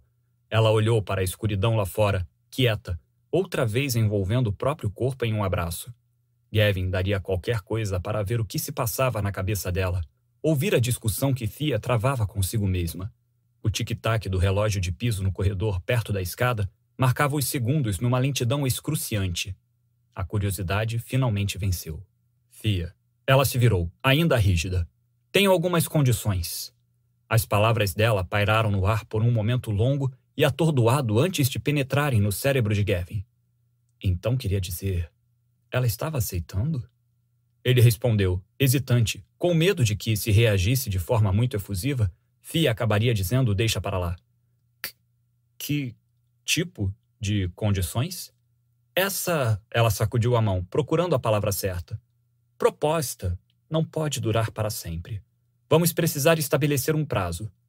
O treino de primavera, sugeriu ele. Era perfeito. Se fracassasse, ao menos teria alguma coisa para se distrair depois de sair de casa. Mas não fracassaria. O treino de primavera era dali a cerca de três meses, mais do que tempo suficiente. Mas Fia tinha outra ideia. Ela balançou a cabeça. O Natal. Mas é só daqui a um mês. Vai ser ainda mais difícil para as meninas se arrastarmos o problema muito mais do que isso. Gavin não tinha como discutir. Tudo bem, e você vai dormir no quarto de hóspedes. Ora, aquilo sim foi um chute no saco. Como vamos resolver nossas questões se não estivermos nem no mesmo quarto? Isso não parecia um problema antes. Não havia o que pudesse dizer que não soasse egoísta ou como se estivesse implorando por atenção. E o que mais? A Liv fica. Ah, merda. Por quanto tempo? Pelo tempo que eu precisar. Gavin assentiu, mesmo contrariado. Que escolha tinha? Tudo bem, mais alguma coisa? Por enquanto, é só.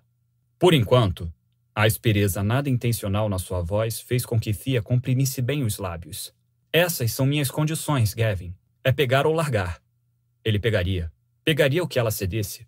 Sentindo a boca cheia de areia, engoliu em seco e perguntou: Quando você me quer?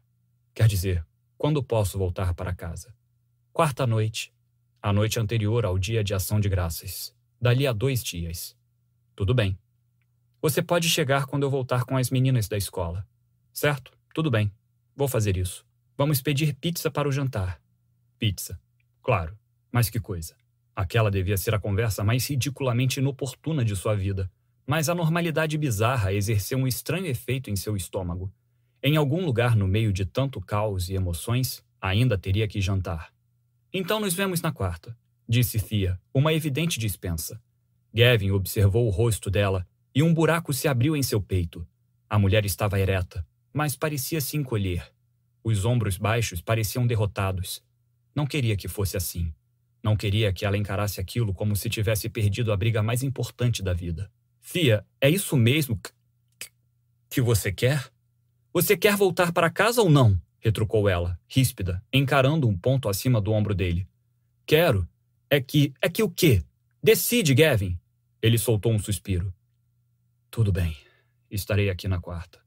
Pensou em atravessar o aposento e tomá-la nos braços antes de ir, mais para se tranquilizar do que por qualquer outro motivo. Mas tudo na linguagem corporal de Thea dizia: se me tocar, vai perder as bolas. Ótimo. Um excelente começo. Gavin se resignou a assentir em despedida e foi para o carro. Ligou o motor, mas ficou ali, estacionado, vendo as luzes serem apagadas dentro da casa. Tudo o que mais amava no mundo estava ali, naquela casa. E ir embora seria ainda mais difícil naquela noite do que em qualquer outra ocasião. Porque, quando voltasse, teria apenas um mês para conquistar seu direito de ficar. Embora as condições impostas tornassem a tarefa difícil, um rebatedor não escolhia os arremessos. Só podia estudar o campo e elaborar um plano de jogo. Um mês. Tinha sido tempo suficiente para se apaixonarem da primeira vez. Conseguiria de novo. Tudo bem, Lorde Nervosinho, disse Gavin, dando a ré e saindo para a rua. Me diga o que fazer agora. Cortejando a condessa. Benedict levou duas semanas, três dias e 16 horas para perceber a falha fatal em seu plano de recomeçar. A esposa não era uma participante voluntária. Ele não tinha como cortejar alguém que não queria ser cortejada. Desde a noite de núpcias, Irena não lhe permitia mais do que poucos minutos a sós, embora fosse bastante inteligente para fazer parecer que não era intencional. Sempre que o conde tentava ficar com a esposa, ela arranjava um assunto urgente para discutir com a cozinheira ou uma tarefa que precisava terminar em outro lugar. Assim que ele acabava de resolver seus assuntos da propriedade, a condessa ficava absorta com os dela. E, apesar de a porta que separava os quartos ficar destrancada todas as noites, Benedict não podia simplesmente entrar nos aposentos dela para saciar a sede ardente de consumar o casamento. Não enquanto a esposa acreditasse que a presença dele em sua cama era apenas uma obrigação marital. Não enquanto a sede daquela mulher não fosse tão intensa quanto a dele. Mas Benedict não desistiria. Ele sempre gostara de correr riscos, uma característica que compartilhava com Irena. Afinal, os dois tinham se conhecido assim. Quando o cavalo de um modesto barão vencera um de seus prestigiosos puro sangue, o conde ficara chocado e intimidado ao descobrir que o animal tinha sido treinado pela própria filha do barão, o que os tornava jogadores rebeldes, perfeitos um para o outro de uma forma que Benedict nunca imaginara possível. E era hora de aumentar a aposta. Serviu dois dedos de conhaque em um copo e se posicionou ao lado da lareira do escritório para esperá-la. Quando a batida soou na pesada porta de madeira, tomou todo o líquido, querendo acalmar os nervos, e mandou que ela entrasse. A condessa usava um vestido azul claro e tinha uma expressão irritada. As mãos estavam apertadas à frente do corpo. Mandou me chamar? Milord. Ele ignorou o tom de sarcasmo e indicou o sofá perto da janela. Sente-se, por favor. Irena hesitou, provavelmente pega de surpresa pelo tom formal, mas obedeceu. Sentou-se rígida como uma dama, a coluna ereta, as mãos cruzadas sobre o colo, as pernas cruzadas nos tornozelos, inclinadas elegantemente para o lado. Tenho outro presente para você, anunciou. O suspiro dela teria impulsionado um motor a vapor.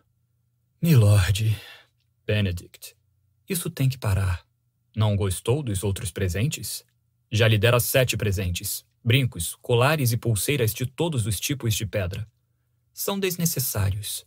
Você é a única mulher que conheço que julga brincos e anéis desnecessários. Então o senhor não deve conhecer muitas mulheres. Acertou. Benedict se afastou da lareira e foi até a escrivaninha. Tirou uma caixa da gaveta. Em poucos passos estava junto ao sofá, mas pareceu uma distância maior, sob o peso do olhar dela e a ameaça de fracasso. Talvez este presente seja mais útil. Ela aceitou a caixa e abriu sem uma palavra. Então franziu o senho, pegando um instrumento fino e prateado. O que é isso? É uma caneta tinteiro, explicou Benedict, sentando-se ao lado dela. Entendi. É só molhar essa parte aqui no tinteiro, explicou, apontando para a ponta afiada. E a caneta suga a tinta por um capilar, que armazena e deposita a tinta no papel quando você quiser escrever. Ela permite que você escreva por bem mais tempo, sem parar para pegar mais tinta. O conde notou o conflito interior dela, presa entre a teimosia e a fascinação. A teimosia venceu. Ela guardou a caneta na caixa. E que uso posso dar a uma frivolidade dessas? Você escreve para sua irmã mais nova todos os dias, Irena. Achei que isso tornaria o trabalho mais fácil. A máscara de indiferença que encobria o rosto dela com uma neutralidade pétrea sumiu, revelando um toque de solidão que o deixou abalado. Lamento que sinta tanta falta dela, declarou o conde. Eu me preocupo com ela, corrigiu a condessa. O escândalo do nosso casamento também a afetou. Meus pais se tornaram implacáveis na busca por um casamento respeitável para ela, antes que seja tarde demais. Não parecem se importar com o que ela quer, e não há nada que eu possa fazer para protegê-la agora. A culpa ameaçou sufocá-lo, não só pelo que tinha feito, mas pelo que estava prestes a fazer. Benedict estendeu a mão, cobrindo a dela. Irena, Eu tomei uma decisão. Ela o encarou. Que decisão? Não teremos herdeiro. O pânico surgiu nos olhos dela, dilatando as pupilas e escurecendo as íris esmeralda. O quê? sussurrou a mulher, se balançando no sofá. Você se recusou a aceitar minhas tentativas de provar que a amo. Ela se levantou e a caneta caiu no chão. E é assim que o senhor quer provar seu amor? Me negando um filho? Não vou lhe negar. Ele se levantou, segurando as mãos dela. Se eu não for capaz de conquistar seu amor, lhe concederei um bebê da forma fria e desapaixonada que você deseja. Em seguida, comprarei uma propriedade com um estábulo grande, onde você e a criança possam morar com seus amados cavalos, e nunca mais a incomodarei mas só depois que tiver uma chance de lembrar a você o quanto mais pode haver entre nós. Irena balançou a cabeça, frenética. Como o senhor pode pensar que eu aceitaria me envolver numa barganha tão cruel? Porque você tem tudo a ganhar se vencer. Eu, por outro lado, só tenho a perder. Com o rosto se enchendo de repulsa, Irena puxou as mãos. Isso vindo de alguém que viu o mundo por muito tempo através das lentes embaçadas do olhar masculino o que quer que aconteça entre nós, o Senhor mantém seu status, seu título, seu dinheiro, sua propriedade e o respeito do mundo todo. Ainda será bem-vindo em todos os clubes e salões de baile. Será a vítima de uma mulher cruel e maquiavélica, e eu serei sempre a Dalila que cortou seu cabelo. O Senhor não corre o risco de perder nada. Benedict assegurou pelos ombros, exclamando: Eu corro o risco de perder você. Um suspiro discreto escapou dos lábios dela. O conde ergueu as mãos, aninhando o rosto dela. Se acha que ligo para qualquer uma dessas coisas, o dinheiro, o título, qualquer uma delas, está enganada. Nada disso importa se eu perder você. Irena queria acreditar. Dava para ver nos olhos dela. Mas a mulher recuou, se afastando de seu toque. Deu meia volta e foi até a fileira de garrafas do bar, na parede oposta. Benedict ficou olhando, perplexo e talvez admirado enquanto Irena se servia de uma dose de conhaque e tomava tudo com precisão experiente. Ah, sua amada, sempre cheia de surpresas. Não entendi o que o senhor quer que eu faça, milord. Me deixe levá-la ao teatro, a bailes. Sente-se comigo à noite e converse comigo no jantar. Dance comigo. Cavalgue comigo no parque. Vamos fazer todas as coisas que fazíamos antes. Ele parou de repente, mas Irena concluiu, mordaz antes de o Senhor me acusar de traição e de se negar a ouvir meu lado da história. Exatamente, respondeu ele, calmo. E se eu me recusar a fazer o que o Senhor quer? Benedict respirou fundo e deu sua última cartada. A vida de sua irmã será arruinada. Ela se aproximou dele de novo. O que isso tem a ver com a minha irmã? Você mesma disse que nosso escândalo ameaçou a reputação dela. Se pudermos convencer a alta sociedade de que nosso casamento era ou melhor, é uma união amorosa, de que os boatos sobre você eram falsos, as perspectivas da sua irmã também vão melhorar. Mas, se não tivermos filhos, se os boatos persistirem por muito tempo, ela será obrigada a se casar com qualquer sujeito que seus pais escolherem. Você sabe que estou certo. Longos momentos de silêncio se passaram, cada um mais doloroso que o anterior, até que a condessa finalmente se pronunciou. Benedict, tem uma coisa que ainda não entendi. O uso de seu nome o fez se aproximar dela. O que é? Se o senhor vencer, o que vai ganhar com isso? Benedict pegou a mão da esposa e a levou ao coração. O maior prêmio de todos. Eu ganho seu amor. 8. Fia acordou na manhã seguinte com frio na barriga e um pé na cara. Em algum momento da noite, Eva tinha acordado, ficado com medo do escuro e ido para sua cama. Dando um beijo leve no pezinho, saiu debaixo da filha. A lista mental de coisas maternais a fazer, que nunca acabava, começou a se formar em sua mente. Fazer compras, lavar as toalhas, jogar o resto das roupas do Gavin em cima da cama do quarto de hóspedes. Mas, primeiro, teria que enfrentar Liv. Fia foi ao banheiro, depois seguiu pelo corredor. A porta do quarto de hóspedes estava aberta, mas a irmã não estava lá.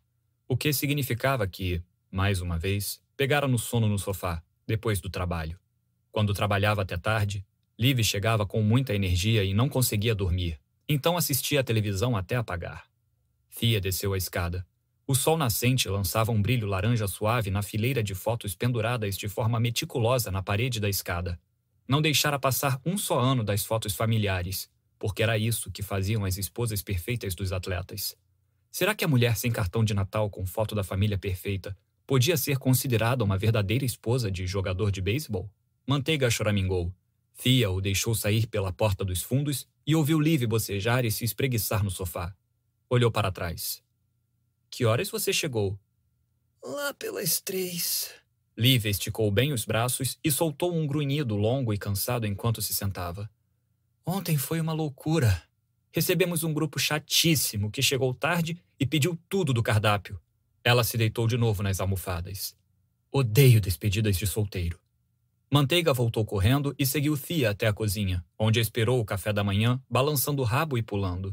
Depois de botar uma porção de ração no pote, ela foi passar o café. Quer me obrigar a arrancar os detalhes ou vai me contar como foi ontem à noite? perguntou Liv.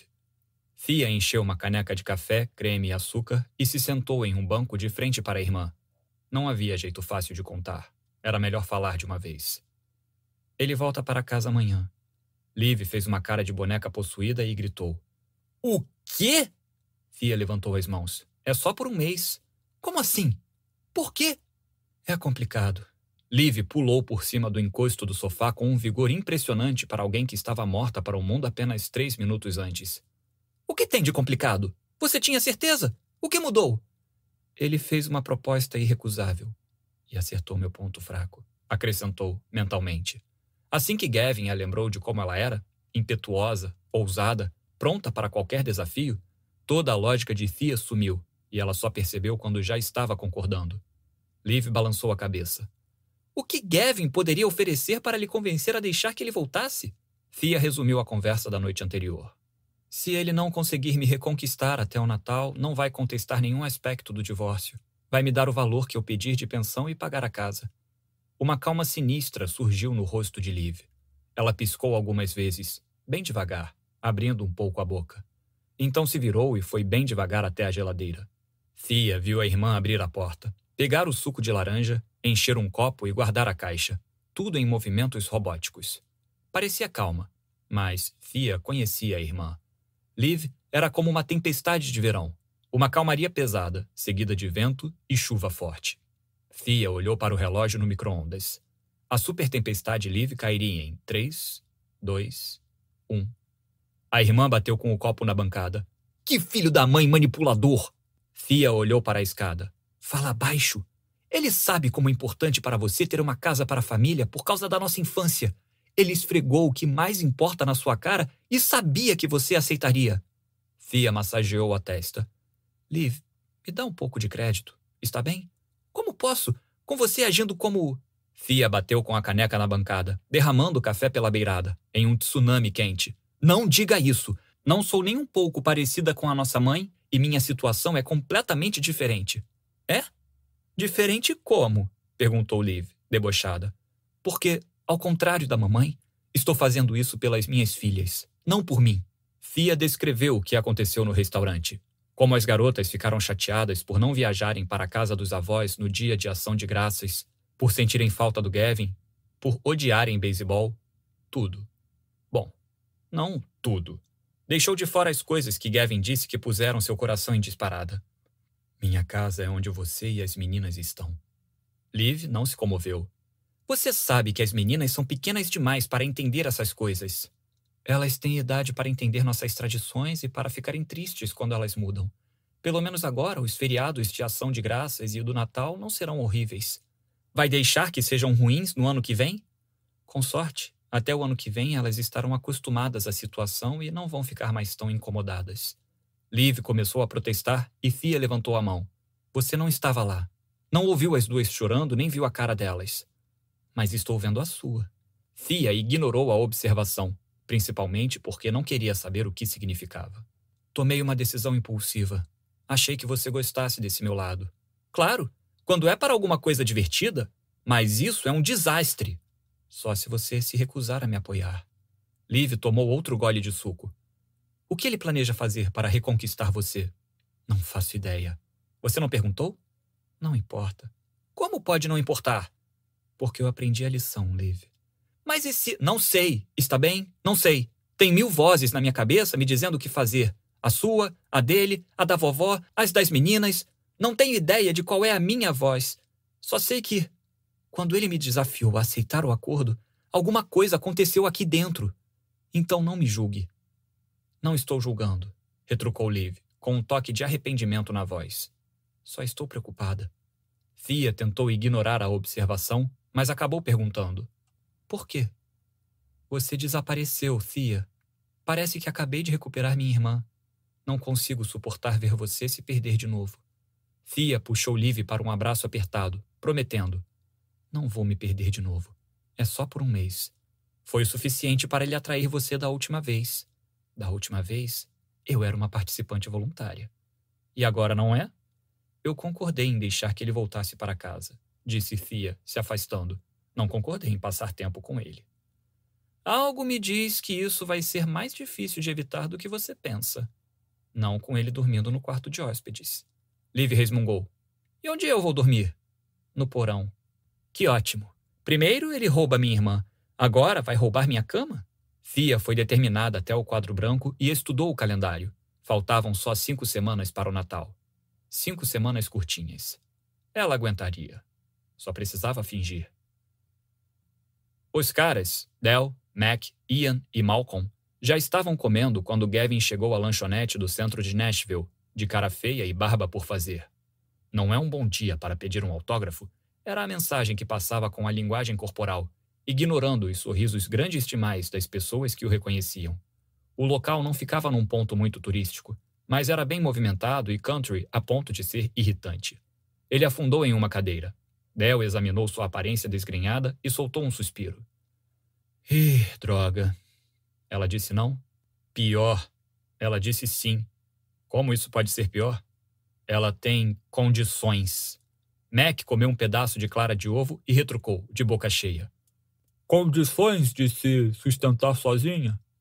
Gavin mostrou o dedo do meio e começou a relatar a conversa da noite anterior. Enquanto ele falava, Del assentiu para a garçonete, supostamente para avisar que a quinta pessoa finalmente chegara. Gavin pediu um café da manhã dos campeões, que parecia bem calórico, mas não ligou. Estavam no intervalo da temporada e a esposa não acreditava que ele a amava. Mac fez careta quando a garçonete se afastou. Cara, essa porcaria vai entupir suas veias de gordura. Gavin levantou a camiseta e analisou o abdômen. Estava tudo firme e rígido, como os treinadores e técnicos exigiam. Vou correr o risco. Mac levantou a própria camiseta e mostrou um tanquinho que fazia o de Gavin parecer uma piada. Leva uma vida limpa. Mac abriu um sorriso superior e voltou ao omelete de claras. Você devia tentar. Vá se danar, seu bombado. Você comeu uma pizza inteira sozinho sábado à noite. Malcolm olhou para Del. Eles são sempre assim? Del suspirou. Sempre. Ian olhou para Gavin. Quais são as condições dela? Gavin soltou um suspiro e começou a enumerá-las. Quando terminou, até Mac pareceu ter pena. Caramba, cara.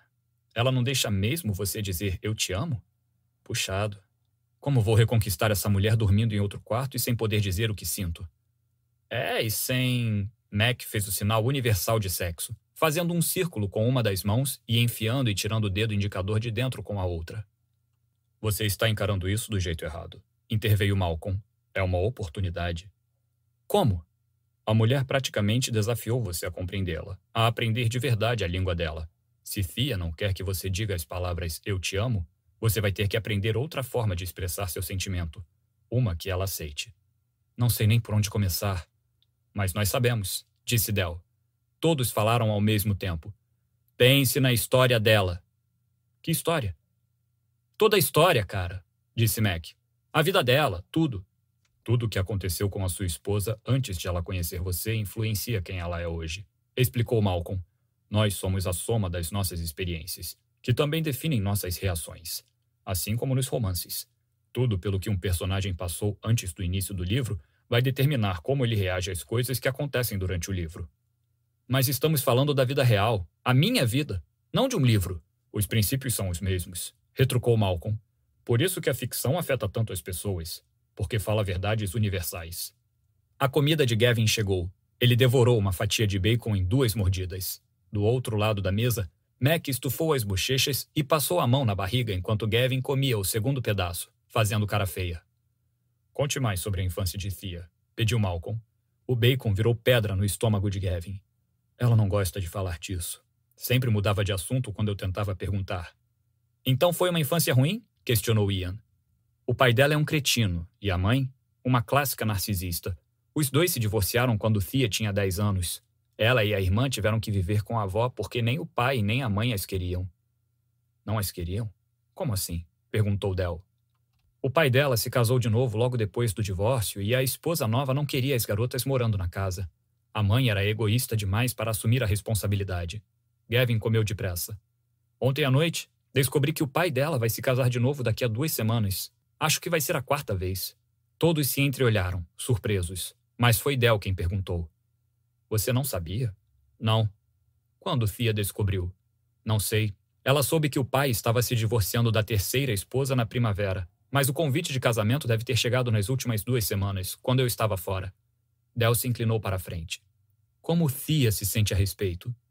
Ela não vai ao casamento, se é isso que você quer saber. Ela disse por quê? Gavin tentou lembrar aquela parte da conversa. Ela disse que não tem porquê, já que o pai também vai trair e abandonar essa nova esposa. Todos o encararam. Ele piscou. O que foi? Mac soltou uma risada debochada. Você é meio burro mesmo, né? Acha que o casamento do pai tem alguma coisa a ver com Fia me deixar voltar para casa? Del bateu na nuca dele. Não, idiota. Tem a ver com ela ter expulsado você de casa. Gavin abriu a boca para protestar, mas então voltou a fechá-la. Não podia discutir sem revelar a constrangedora verdade que acabou fazendo com que ele fosse embora. E sobre não querer que você diga eu te amo? começou Ian. Claro que ela não confia nessas palavras, Gavin. Quando foi que mostraram para ela que o amor é confiável, que pode durar, que é para valer? Palavras não importam, Gavin, explicou Mac, estranhamente sóbrio. São as ações que contam. E se ela aprendeu a desconfiar do amor na infância, não importa quantas vezes você se declare, você a fez duvidar do amor quando foi embora. Assim como o pai dela, observou Del. Ela que me expulsou, resmungou Gavin. Talvez fosse um teste, declarou Ian. Gavin se virou para encarar o colega de time. Um teste, repetiu. Talvez Fia quisesse ver o que você ia fazer se fosse mandado embora. Se lutaria por ela ou se simplesmente iria. E você foi, então. A comida começou a pesar no estômago. Mac deu uma risadinha. Pronto. Olha aí a lâmpada se acendendo. Estava enjoado demais para morder a isca. Amor não basta. Será que Irena estava certa? Olha só, começou Malcolm, calmo. Nós nunca dissemos que seria fácil. Na verdade, você tem que estar preparado, porque Fia pode tornar isso o mais difícil possível. Ela vai resistir a cada passo seu, pelo menos no começo. Já está resistindo. E é por isso que você devia ter lido mais, declarou Del. Ele suspirou. Eu li um pouco ontem à noite. E? Alguma coisa chamou sua atenção? Gavin olhou em volta. Então deu de ombros. Não sei. Talvez. Leia para nós. Aqui? Se quiser, podemos esperar a Páscoa para salvar seu casamento, retrucou Ian. Gavin examinou o entorno mais uma vez. Algumas pessoas ainda estavam olhando para ele, mas a maioria dos clientes estava concentrada nas próprias refeições e conversas. Gavin enfiou a mão no bolso do casaco e pegou o livro. Abriu bem a mão sobre a capa, para ninguém ver o que era. Foi até a página em que tinha parado e leu o parágrafo que sublinhara na noite anterior. Mais que tudo, Irena temia que fosse acordar certa manhã e perceber que a vida toda tinha passado, que, em algum momento, tinha se tornado menos, menos do que, que, que imaginava, menos do que, que, que esperava nada mais do que um acessório silencioso de algum homem. Nada mais do que a própria mãe, um rosto passivo sentado a uma mesa reluzente. Gavin botou o livro na mesa e esperou algum deboche de Mac, mas só houve silêncio. Erguendo o rosto, viu que todos o encaravam. O quê? Você que tem que dizer, cara, retrucou Del. Por que isso chamou sua atenção? Gavin sentiu o rosto esquentar. Não devia ter lido em voz alta. Devia ter escolhido um parágrafo idiota e sem sentido só para satisfazê-los. Sabia exatamente por que aquilo chamara sua atenção. Porque, em algum momento dos três anos de casamento, Fia mudara para sua própria versão de menos. A mulher relaxada e impulsiva por quem ele se apaixonara tinha sumido. A mulher que acordava a qualquer hora da noite para pintar. A mulher que o beijara tão apaixonadamente no carro que acabaram no banco de trás em uma estrada escura A mulher que uma vez se algemara a uma escavadeira para impedir a remoção de uma árvore centenária. A mulher que inventava brigas só para fazer as pazes com o sexo. E a pior parte era que ele estava tão preocupado com a própria carreira que só reparou nas mudanças quando já era tarde demais. Só na noite em que aquilo aconteceu, quando já fazia tanto tempo que não tinham uma briga sem sentido que a briga verdadeira foi grande demais para se salvarem. Desejam algo mais? A garçonete surgiu do nada. Gavin deu um pulo na cadeira. O livro caiu das mãos, pousando em cima dos ovos com a capa para cima. Ah, eu adoro essa autora, comentou a mulher, animada. Gavin pegou o livro, limpou as páginas com o guardanapo e começou a gaguejar. Presente para minha esposa. A garçonete ergueu a sobrancelha e botou a conta na mesa. Se te faz feliz, pode deixar que eu guarde o segredo. Ela saiu e Gavin apoiou os cotovelos na mesa. Passou os dedos pelo cabelo e olhou para a capa do livro. O Lorde Arrogância estava ocupado demais olhando o decote de Irena para dar algum conselho. Mas talvez já tivesse dado. E se eu me recusar a fazer o que o senhor quer?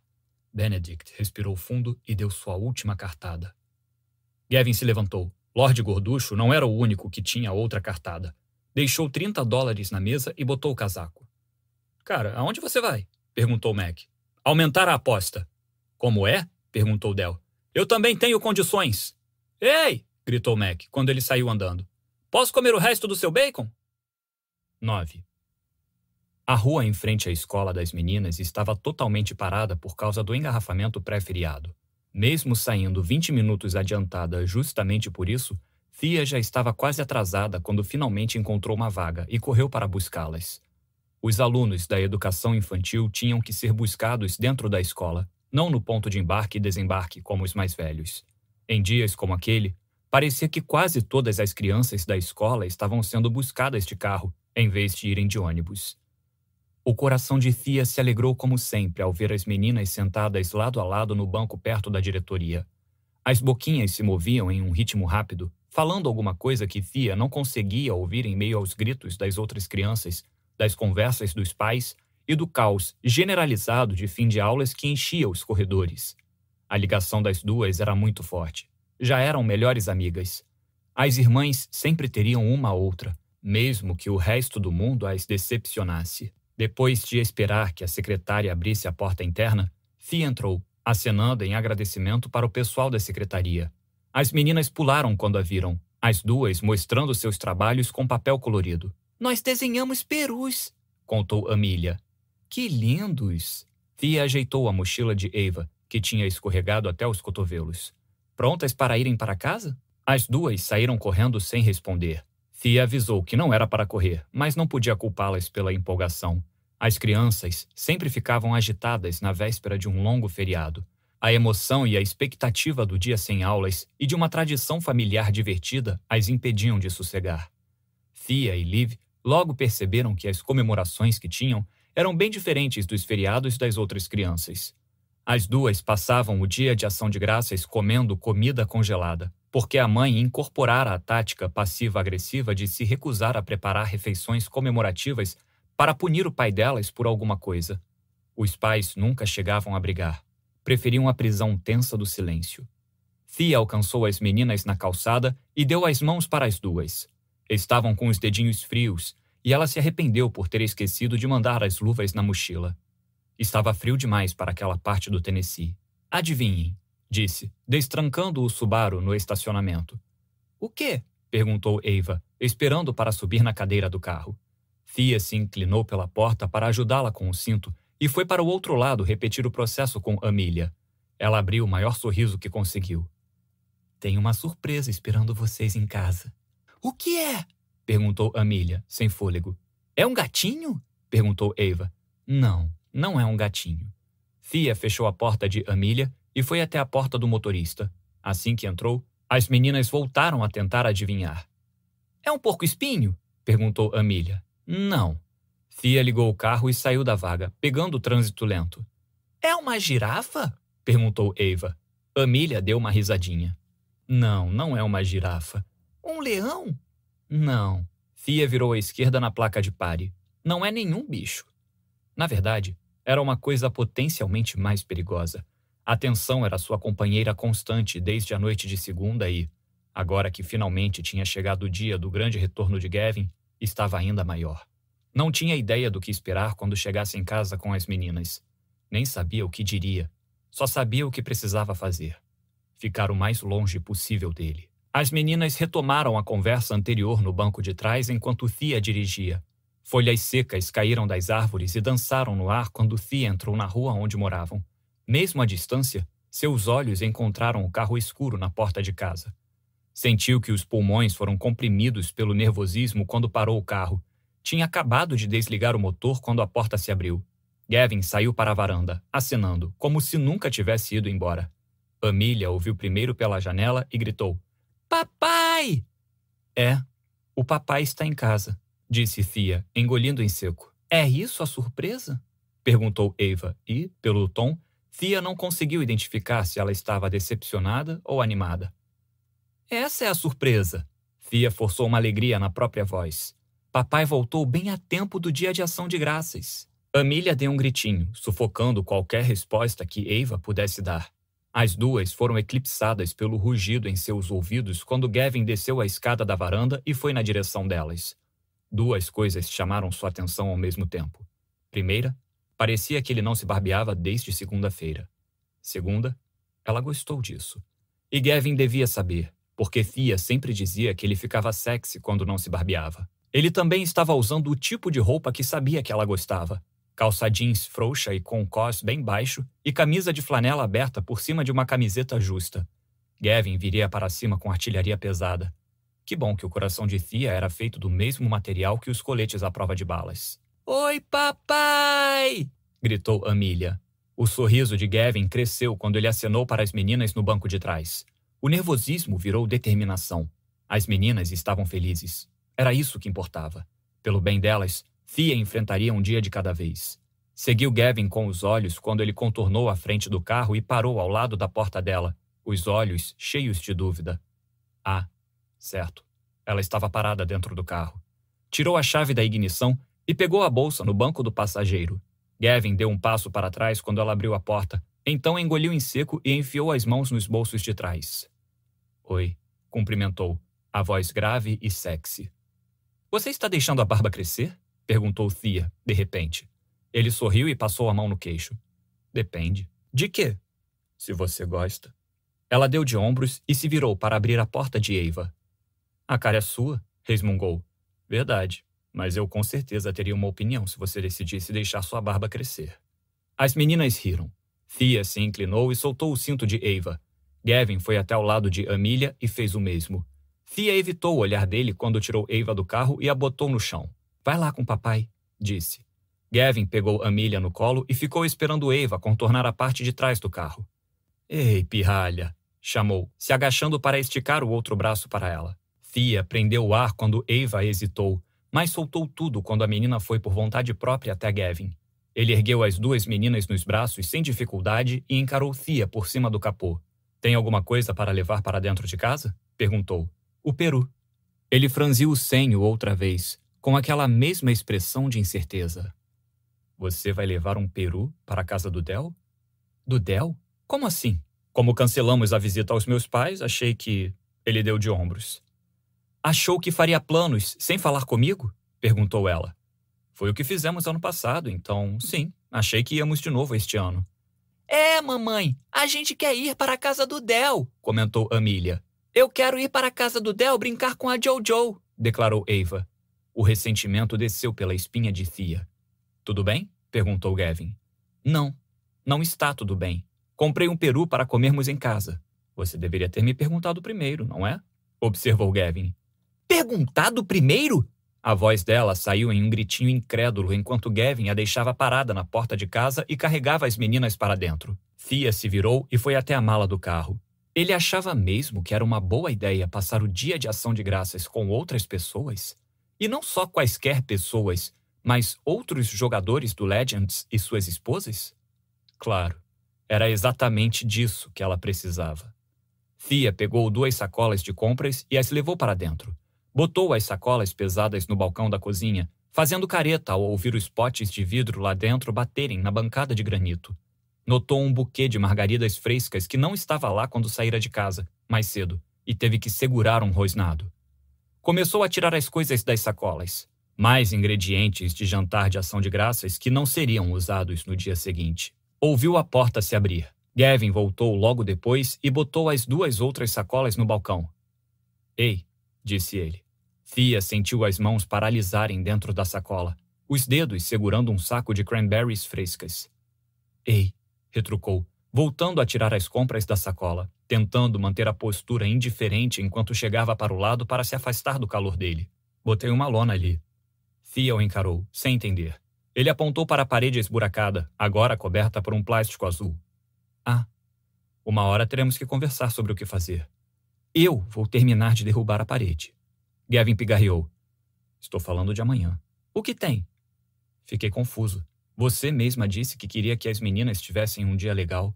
Elas gostam de ir à casa do Del, e foi isso que fizemos no ano passado, então não achei que fosse tão horrível assim. Mas é. Por quê? Com tudo o que está acontecendo, acha mesmo que quero passar o dia com pessoas que vão estar de olho em tudo que a gente fizer? Eles são nossos amigos, Fia. Eles são seus amigos, Gavin. Como assim? Tirando a Nessa, eu não suporto quase nenhuma daquelas mulheres. Ou, para ser mais precisa, elas não me suportam. Gavin balançou a cabeça, como se aquelas palavras não fizessem sentido. Do que você está falando, Thea? Desde quando? Desde sempre. Thea encheu os braços de enlatados e foi até a dispensa. Tem algo mais por trás dessa resposta? perguntou Gavin, atrás dela. Ele estava parado à porta, os braços apoiados no batente, bloqueando a passagem. Não importa, respondeu ela, ríspida. Vamos para a casa do Del amanhã. Depois eu nunca mais vou precisar aturar aquelas mulheres. Fia passou por ele e foi procurar as meninas na sala. As duas estavam sentadas no chão, vendo desenho na TV. Fia se agachou e beijou as filhas. Estava fazendo aquilo por elas. Precisava manter isso em mente. E conseguiu, pelo menos por boa parte da noite. Durante a pizza, durante o banho e na hora de botar as meninas na cama. Depois de colocar as duas para dormir, foi para o próprio quarto sem falar com Gavin e fechou a porta. Se pudesse fazer daquilo sua rotina noturna, talvez sobrevivesse. Tinha acabado de ficar só de sutiã e calcinha quando a porta se abriu. Fia se virou quando Gavin entrou. O que você está fazendo? Gavin fechou a porta e se encostou no batente, engolindo em seco ao vê-la tão exposta. Você estabeleceu suas condições, Fia. Agora é a minha vez. A mulher fez cara de você só pode estar brincando, mas balançou a cabeça e expirou, irritada. Não, você não pode impor condições. Primeiro, disse ele, se afastando da porta, nós vamos à festa de Natal do time. Todos os anos, o Legends oferecia uma festa black tie pós-temporada para os jogadores, as famílias e outras pessoas da equipe. Não, Fia balançou a cabeça. De jeito nenhum. Ele chegou mais perto. Segundo, teremos um encontro por semana. Só nós dois. Fia deu uma gargalhada. Não. Gavin deu outro passo à frente. E um encontro de verdade. Nada de ir ao supermercado ou qualquer outra tarefa mundana em que você possa pensar para evitar ficar sozinha comigo. Sinto muito. Próxima? Ele cruzou o que restava de distância entre os dois. Daremos um beijo de boa noite todas as noites, começando hoje. Você não pode estar falando sério, retrucou Thea, cerrando os dentes. Não, de jeito nenhum. Gavin deu um passo para trás. Era hora de dar a sua cartada. Tudo bem, então, disse, levantando as mãos e dando de ombros. Então vamos cancelar tudo isso. Chamamos as meninas, contamos que vamos nos divorciar e os advogados que decidam quem fica com elas no Natal e qual de nós fica com a casa. A primeira falha na armadura de Thea foi denunciada pelo rápido piscar de olhos. Ela não faria isso com as meninas, e Gavin sabia. Ainda assim, não foi agradável ver os olhos dela se encherem de uma dor que comprovava que os caras estavam certos na manhã anterior.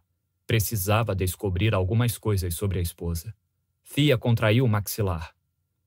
Não acredito que você seria capaz de usar as meninas contra mim assim, declarou ela, furiosa e tremendo. Ele fez uma careta em pensamento, mas seguiu em frente. Você não me deixou muitas opções, Fia. Suas condições tornaram minha vitória impossível. Vitória? Isso é um jogo para você?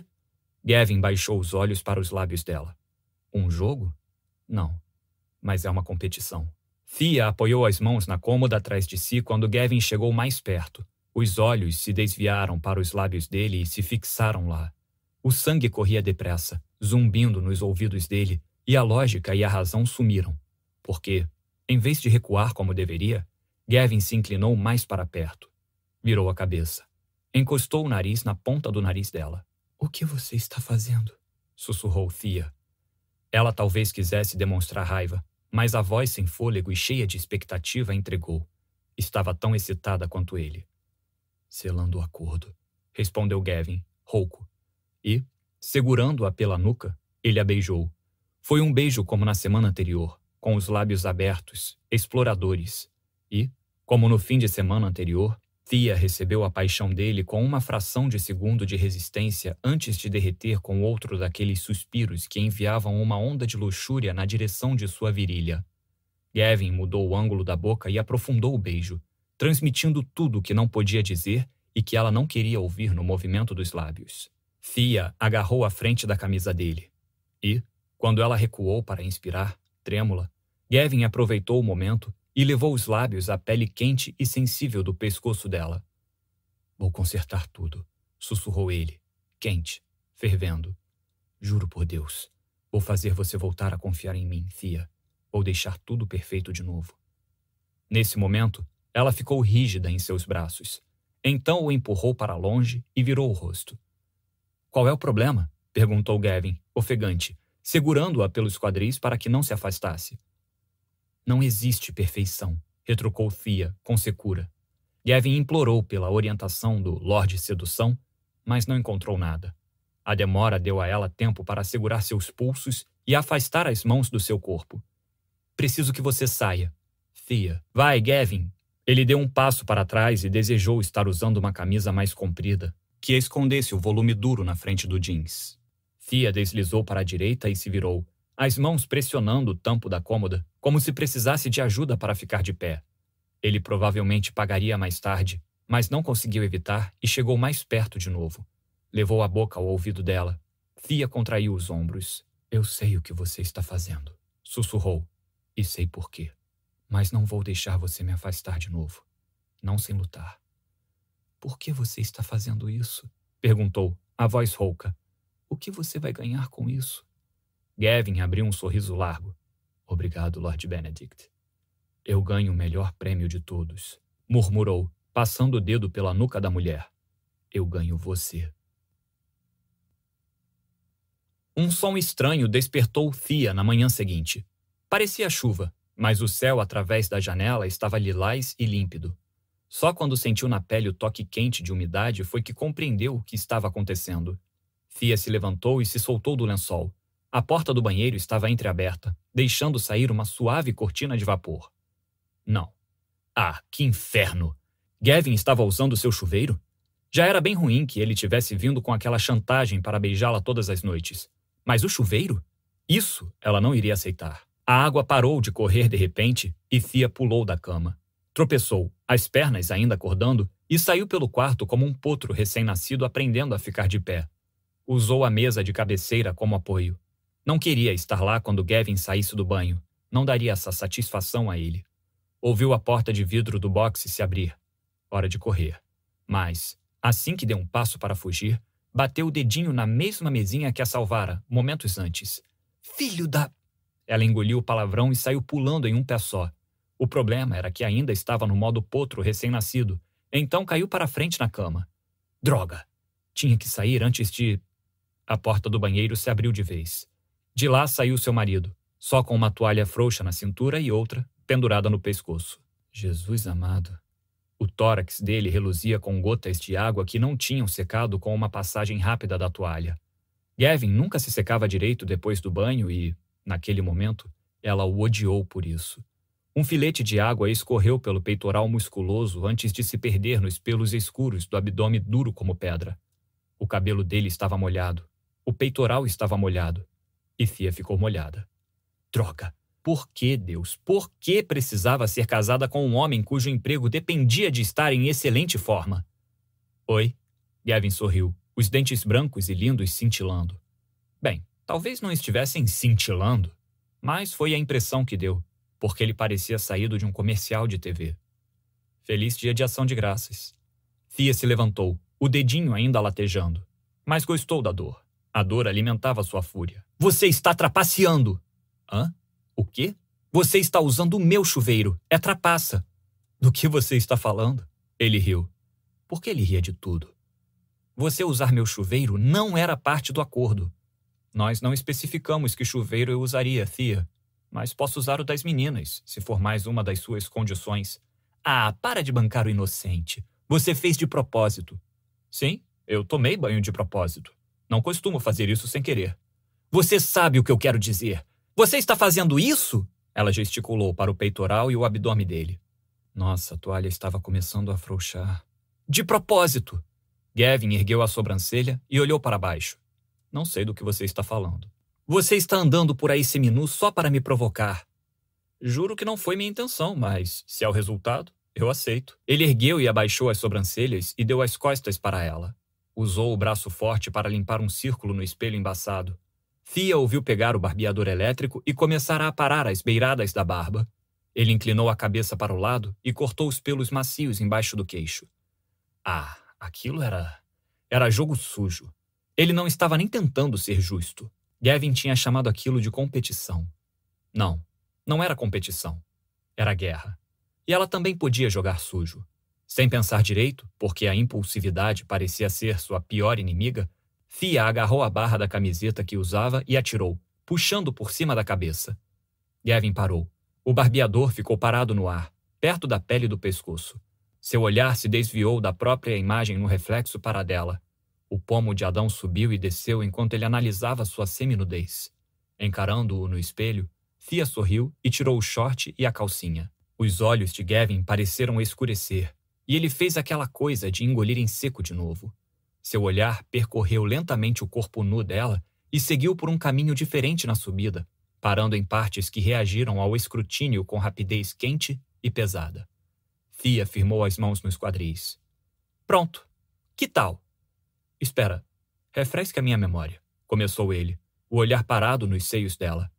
Que parte de ver você nua deveria ser uma punição? Então Gavin deu uma piscadela.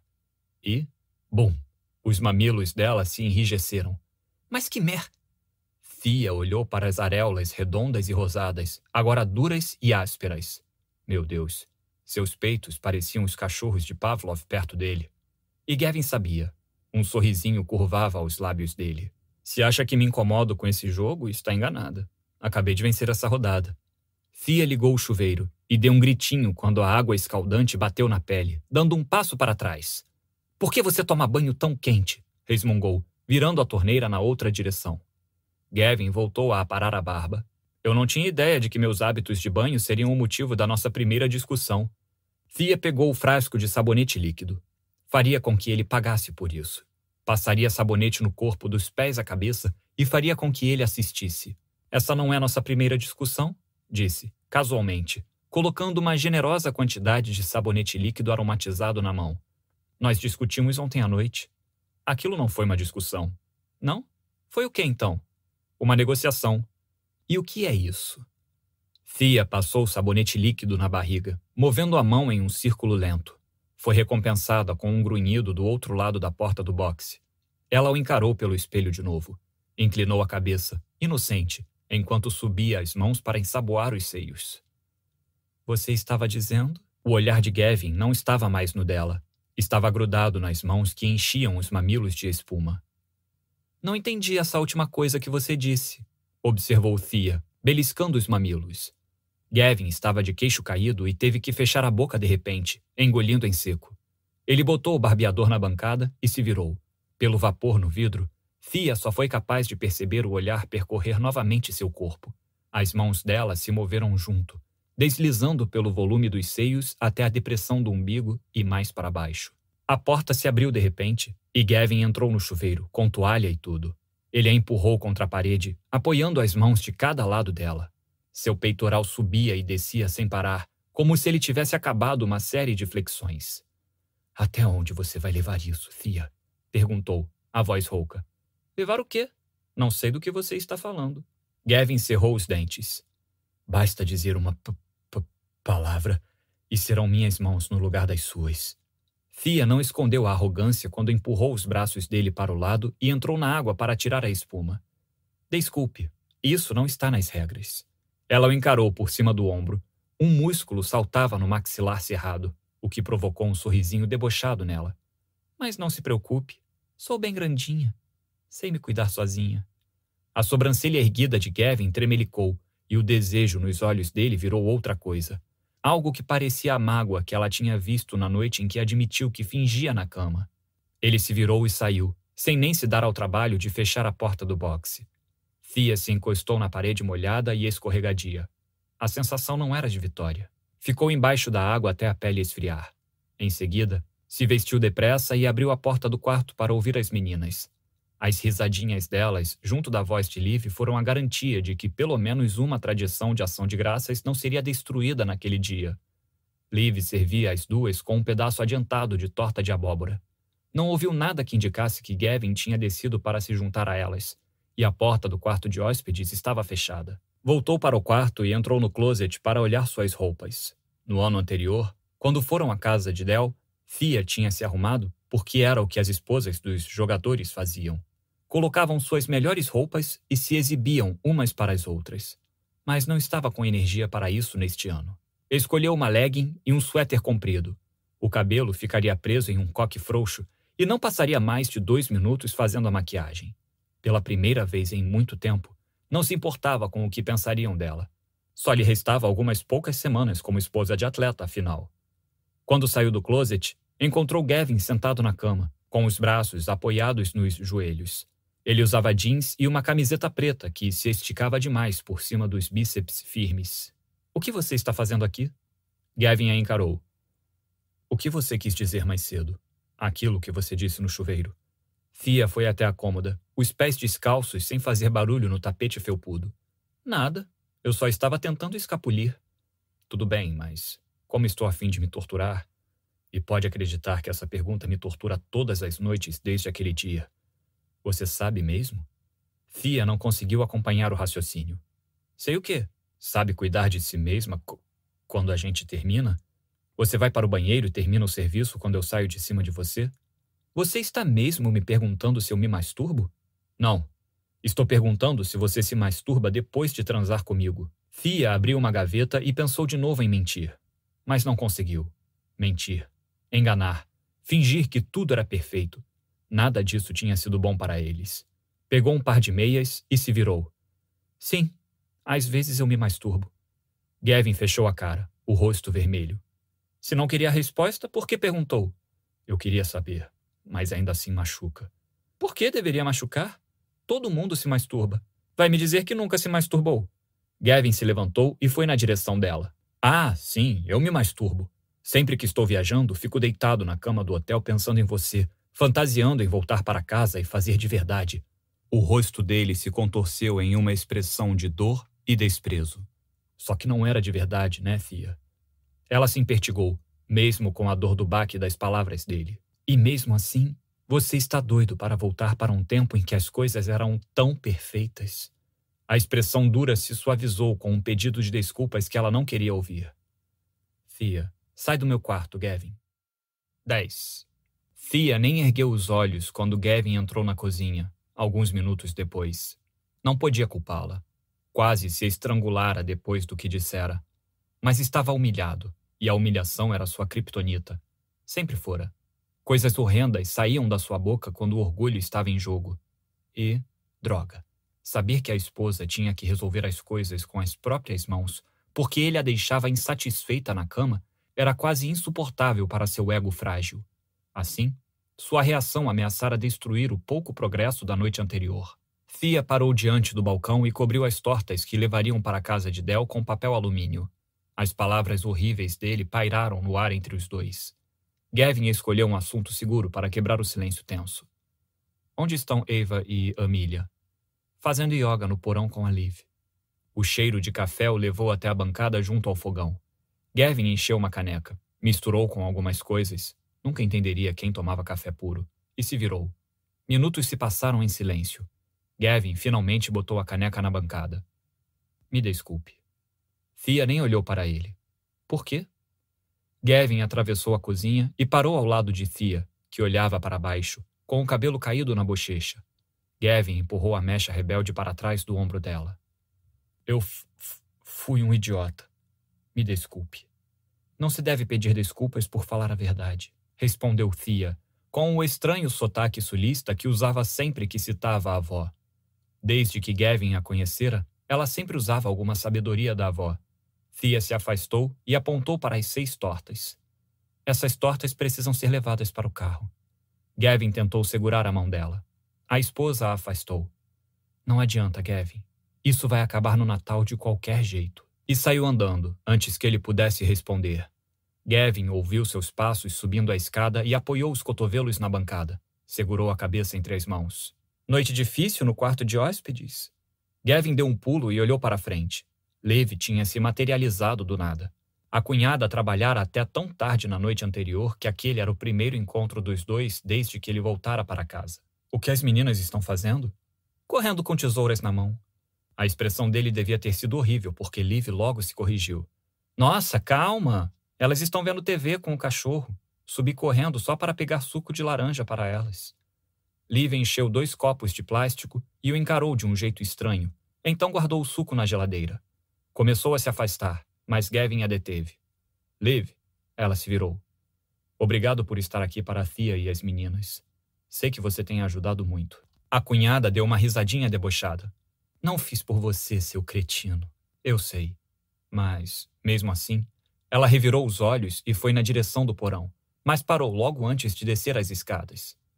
Ei, Gavin! Ele encarou. Liv abriu um sorriso ameaçador. Se fizer qualquer coisa que magoe minha irmã de novo, Vou envenenar seu shake de proteína. Feliz dia de ação de graças. E desceu para o porão. Gavin passou os minutos seguintes carregando as seis tortas para o carro e foi até a sala telefonar para os pais, só para já resolver logo aquilo. Eles ainda tinham linha fixa e uma voz inesperada atendeu o telefone. Você está em dívida comigo por isso, sussurrou seu irmão mais novo, Sebastian, em vez de dizer oi. O que você está fazendo aí? Segurando as pontas para você, Mamãe estava toda chorosa porque não teria ninguém da família em casa no dia de ação de graças e tive que fazer as malas e vir. Estou acordado desde as cinco porque a mamãe tem que botar o peru no forno bem cedo para comermos às duas. Gavin massageou o ponto entre os olhos. Você vai sobreviver. Me deixa falar com o papai. Ele está tomando banho. Fala com a mamãe. Gavin tentou protestar. Devia haver alguma lei sobre o intervalo necessário entre uma conversa sobre masturbação e uma ligação para a mãe mas Sebastian já afastara o telefone do ouvido. Um momento depois, a mãe estava na linha. Oi, querido! Feliz dia de ação de graças! Oi, mãe. Qual é o tamanho do peru deste ano? A antiga piada de família era que a mãe sempre comprava um peru três vezes maior do que o realmente necessário. Ela vivia com medo de as pessoas passarem fome na casa dela. Quase oito quilos. É bem grandão. Gavin visualizou na mesma hora. A mãe devia estar usando o avental com babados, o exclusivo para feriados. E devia estar com o cabelo preso no alto da cabeça, para não atrapalhar na hora de cozinhar. Em pouco tempo, ela se serviria de uma caneca de cidra quente com especiarias feita na panela elétrica e colocaria músicas de Natal, porque, na casa dos Scott, o dia de ação de graças era oficialmente o começo da temporada de Natal. Como eu queria que vocês estivessem aqui. Sinto muitas saudades de você e das meninas. E da Fia. Nossa, tentei ligar várias vezes essas duas semanas, mas caía na caixa postal. Ah, ela recebeu meu e-mail? Não faço ideia. Ah, bom, ela não deve ter comentado. Eu perguntei o que as meninas queriam de Natal este ano.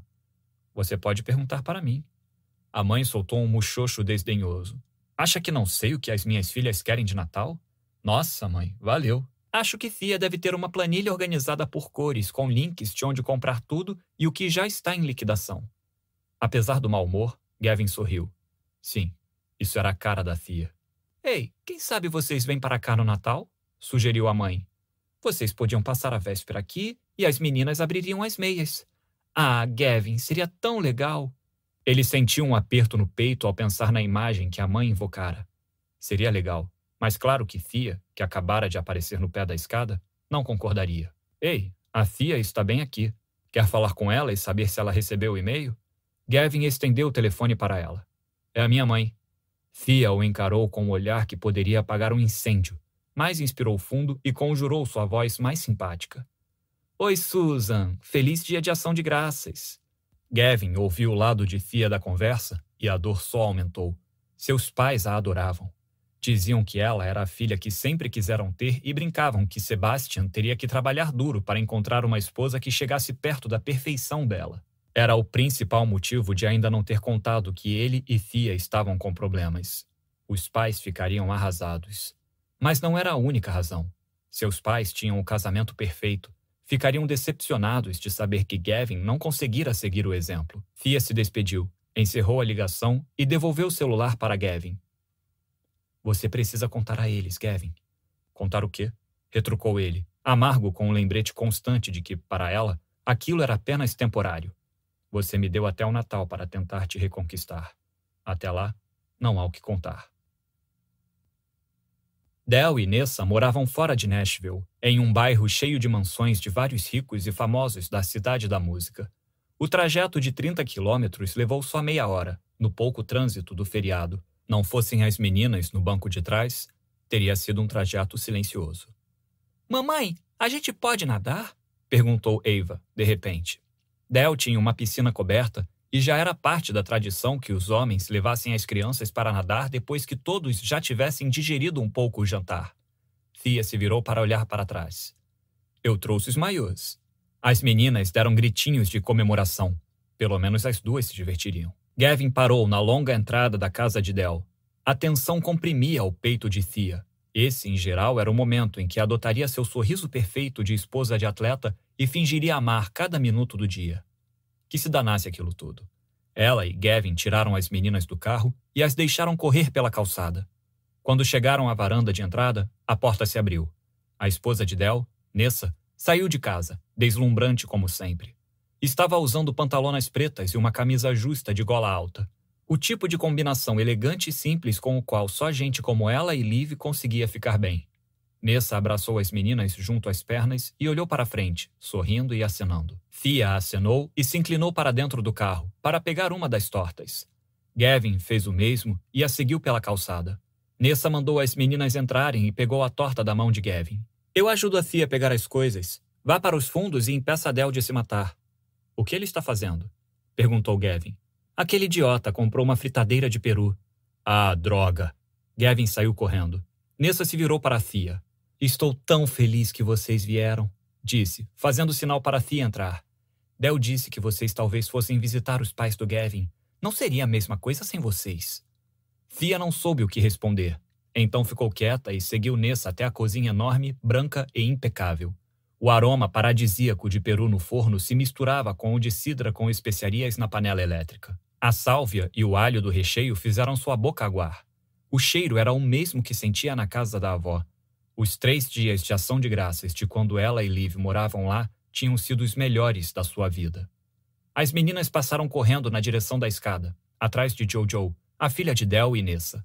Ela está subindo pelas paredes de tanta ansiedade para ver vocês, Nessa riu e ergueu a torta para que ninguém esbarrasse. Em seguida, colocou-a na bancada com um suspiro dramático. Juro que essa menina me acordou de madrugada perguntando se vocês já tinham chegado. Fia riu. As meninas também estavam empolgadas. E, sinceramente, se fossem só as duas famílias, o dia não seria tão ruim. Nessa era genuína, gentil e engraçada, a única das outras esposas e namoradas que Fia poderia pensar em chamar de amiga ainda mais porque Del e Gavin eram muito amigos. E as gêmeas adoravam brincar com Jojo. O dia poderia ser bom, mas não seria, porque, em pouco tempo, estaria nadando com tubarões. Nessa pegou a outra torta da mão de Thea e a colocou na bancada. Pela forma como ela estreitou os olhos, Thea soube o que viria em seguida. Então, começou Nessa, chegando mais perto. Espero que você não se importe, mas Del me contou que Gavin voltou para casa. As coisas estão bem? Ótimas, respondeu Thea automaticamente.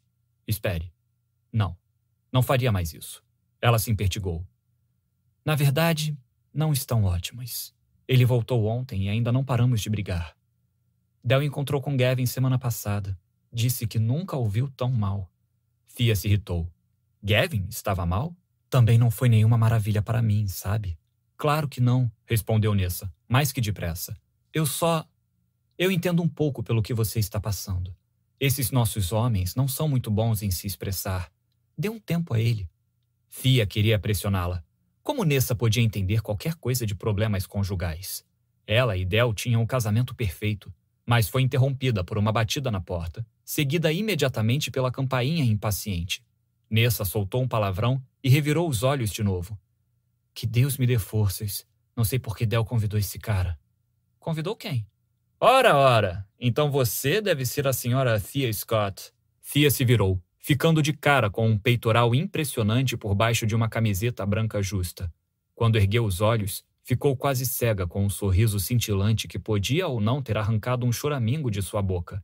Registrou o cabelo escuro glorioso, os olhos castanhos maliciosos e um maxilar capaz de cortar vidro.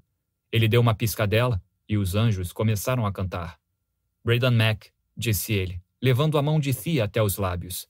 É um prazer finalmente conhecer você. Seus lábios roçaram nos dedos dela e Thea ficou com a boca seca. Eu. Como você sabe quem eu sou? Eu conheço seu marido. Obviamente, não tão bem assim, porque ele se esqueceu de mencionar como você é linda. Thea tentou responder, mas só conseguiu grunhir. Nessa pigarreou. Mac, está muito cedo para as suas cantadas. Por que não vai lá para trás ajudar o pessoal? Braden acariciou o pulso de Thea com o polegar. Eles precisam de conselhos sobre mulheres? Não, estão tentando fritar um peru. Ele parou com a pose e soltou a mão de Thea. Ah, droga! E saiu correndo pela porta dos fundos. Thea engoliu em seco e estremeceu. Opa! Tenho a sensação de que acabei de conhecer o deus da sedução. Ah, meu Deus, não diga isso a ele. O ego de Braden não precisa de ajuda. As duas foram até as portas de vidro para vê-lo andar. Thea umedeceu os lábios e ergueu o rosto. Seus olhos encontraram o olhar inconfundivelmente ciumento de Gavin. Ah, droga. Vou matar esse cara. Assim que Gavin olhou pela porta de vidro e viu Mac beijar a mão de Thea, uma coisa quente e vermelha tomou seus sentidos, que já estavam confusos depois das últimas 24 horas. E o imbecil estava indo na direção deles, acenando e rebolando como se nada tivesse acontecido. Braden só está fazendo isso para irritar você, disse Del. Ele dá em cima de todas as esposas. E vocês deixam? A gente sabe que ele não vai fazer nada. Gavin cerrou os punhos, sentindo o ciúme aumentar. Era infantilidade e imaturidade, era um sentimento completamente irracional, mas o idiota do Braden Mack era exatamente o tipo de interferência de que ele e Thea não precisavam no momento. Gavin passara a vida toda competindo com sedutores de fala mansa e postura arrogante como Mac. Não aceitaria competir com ele pela própria esposa. E já se sentia um otário só de pensar naquilo. Não estavam mais no ensino médio. Thea era sua esposa, não a garota que queria levar ao baile. Ainda assim, a lógica e a razão não andavam muito presentes em sua vida. Um belo exemplo disso fora a discussão sobre masturbação naquela manhã. Vocês vão botar fogo na casa, brincou Mac quando se aproximou e apontou diretamente para Gavin. Ei, Scott, por que não me contou que sua esposa era tão gata? É por isso que você está tenso. Gavin não conseguiu se segurar. O soco simplesmente saiu, sem ele nem perceber que tinha decidido agir. Seu punho acertou logo abaixo do olho de Mac, pegando o cara tão de surpresa que ele cambaleou para trás, a mão na bochecha, encarando-o com um olhar chateado. Ei, qual é? Mac afastou a mão, examinando os dedos, aparentemente em busca de sinais de sangue. Para que isso? Não sei. Acho que minha masculinidade tóxica não curtiu ver você dando em cima da minha esposa. É sério isso? retrucou Mac. Eu dou em cima de todas as esposas. É minha especialidade. Não precisa me socar por causa disso. Gavin avançou mais um passo. Del passou o braço ao redor dele, segurando-o. Calma aí, Rocky. A porta de vidro se abriu. Nessa e Thea saíram de casa com expressões similares de choque, mas a de Thea parecia bem mais sinistra. E Gavin soube que fizera besteira. De novo. O que está vendo? perguntou ela. Nada, resmungou Gavin, balançando a mão. Droga, como doía. Contrariando os estereótipos, atletas profissionais não saíam por aí socando os outros. Em toda a sua carreira, Gavin tinha se envolvido em apenas uma briga de times e tudo o que conseguira fora arrancar o boné de um cara antes de os árbitros acabarem com a confusão. Fia olhou para Mac. Você está bem? Você está preocupada com ele? Foi ele quem levou um soco. Mac abriu um sorrisinho e aproveitou a situação ao máximo. Não se preocupe, querida. Eu aguento isso de muitos maridos. Gavin grunhiu, irritado. Fia olhou para ele de cara feia. Para dentro. Agora. Ele a seguiu, rígido. Fia foi até a casa, passou pela cozinha e foi para o escritório de Del. Uma vez lá dentro, ela fechou a porta e se virou. Ah, estava tão encrencado. Gata, eu juro por Deus que se você vier com gata para cima de mim agora, nosso acordo está cancelado. Gavin calou a boca. A palavra acordo deixou um gosto amargo. Seu casamento tinha sido reduzido àquilo. Qual é o seu problema, Gavin? Você está agindo feito um doido. É assim que planeja me reconquistar? Me desculpe. E se as meninas tivessem visto você bater nele? Sabe o quanto ficariam assustadas? Não. Gavin não tinha pensado nisso. Fia estava certa. Ele estava agindo feito um doido. Um patife ignóbil. Sussurrou uma vozinha em sua mente. Que ótimo. Agora o Lorde Piadista estava passando de dicas úteis a insultos shakespearianos. Que direito você tem de voltar para a minha vida depois de um mês sem falar comigo e decidir dar uma de homem das cavernas com um cara que só beijou minha mão? Fia estava furiosa. Você confia tão pouco em mim? Eu confio em você, Fia. É nele que eu não confio. Ah, e você acha que isso não é um insulto? Fia botou a mão na testa, num gesto dramático, e adotou um leve sotaque sulista, a voz meio forçada. Sou só uma frágil donzela em perigo que não consegue se cuidar no meio de homens tão fortes e violentos. Salve minha virtude, prezado marido. Ela o encarou. Esse seu ato de ciúme poderia ter me impressionado um pouco mais se você não tivesse me largado, sabe? Você me expulsou de casa, Fia. Por que todo mundo esquecia essa parte? Talvez porque você a tenha largado bem antes disso, seu saco de tripas. Fia balançou a cabeça e foi até a porta. Fia, espere, pediu Gavin, estendendo a mão. Me desculpe. Você está certa. Estou sendo um babaca. Ela respirou fundo, tentando se acalmar, e saiu, deixando-o sozinho com a voz do Lorde Inconveniente. Patife ignóbil? Sério? De onde isso tinha saído? Quando saiu do escritório, Gavin foi recebido por expressões severas e braços cruzados no final do corredor. Ao que parecia, várias outras pessoas tinham chegado enquanto ele estava lá. E, ao que parecia, ninguém estava feliz em vê-lo. Del, Ian e Malcolm olharam de cara feia, como se o tivessem flagrado assistindo a futebol. Del indicou a escada do porão com a cabeça, parecendo bem irritado. Lá embaixo. Agora. Preciso encontrar a Thea. Ela está com as meninas. Agora vai. Com um suspiro resignado, Gavin seguiu os amigos para o andar de baixo, onde ficava o porão de Del. Dobrou a esquina e parou. Mac estava sentado no sofá, com uma bolsa de gelo na bochecha. Gavin se virou. Não, de jeito nenhum. Não vou falar com ele. Del segurou seu braço. Mac quer falar com você. Sua esposa é uma gostosa, Gavin rosnou. Del deu um tapa na cabeça de Mac. Estou brincando, defendeu-se o homem ferido. Quer dizer, não sobre ela. Sua esposa é mesmo gostosa. Eu vou matar você. Max se levantou. Desculpe se causei um problema entre você e a Thea, algo que não precisava acontecer. Não consigo controlar esse meu carisma natural. Pelo amor de Deus, Mac! reclamou Del. Mac olhou para o chão. Desculpe. Pronto, disse Del, olhando de um para o outro. Melhor agora? Todos voltaram a ser amigos? Nós nunca fomos amigos, declarou Gavin. Calma, cara. Não vou mais pegar sua maçã. Senta aí, Gavin, mandou Malcolm, apontando para o sofá. Gavin obedeceu, se preparando para o massacre que sabia que merecia. O que aconteceu lá em cima? Bom, Del, você deve saber que eu e minha esposa estamos tentando resolver uns problemas. A julgar pela cara dela quando saiu do escritório, você está se saindo muito mal, comentou Ian. Gavin afundou nas almofadas e olhou para o teto, aborrecido e obstinado. Só passou um dia! Gritou Del. Como você pôde estragar tudo?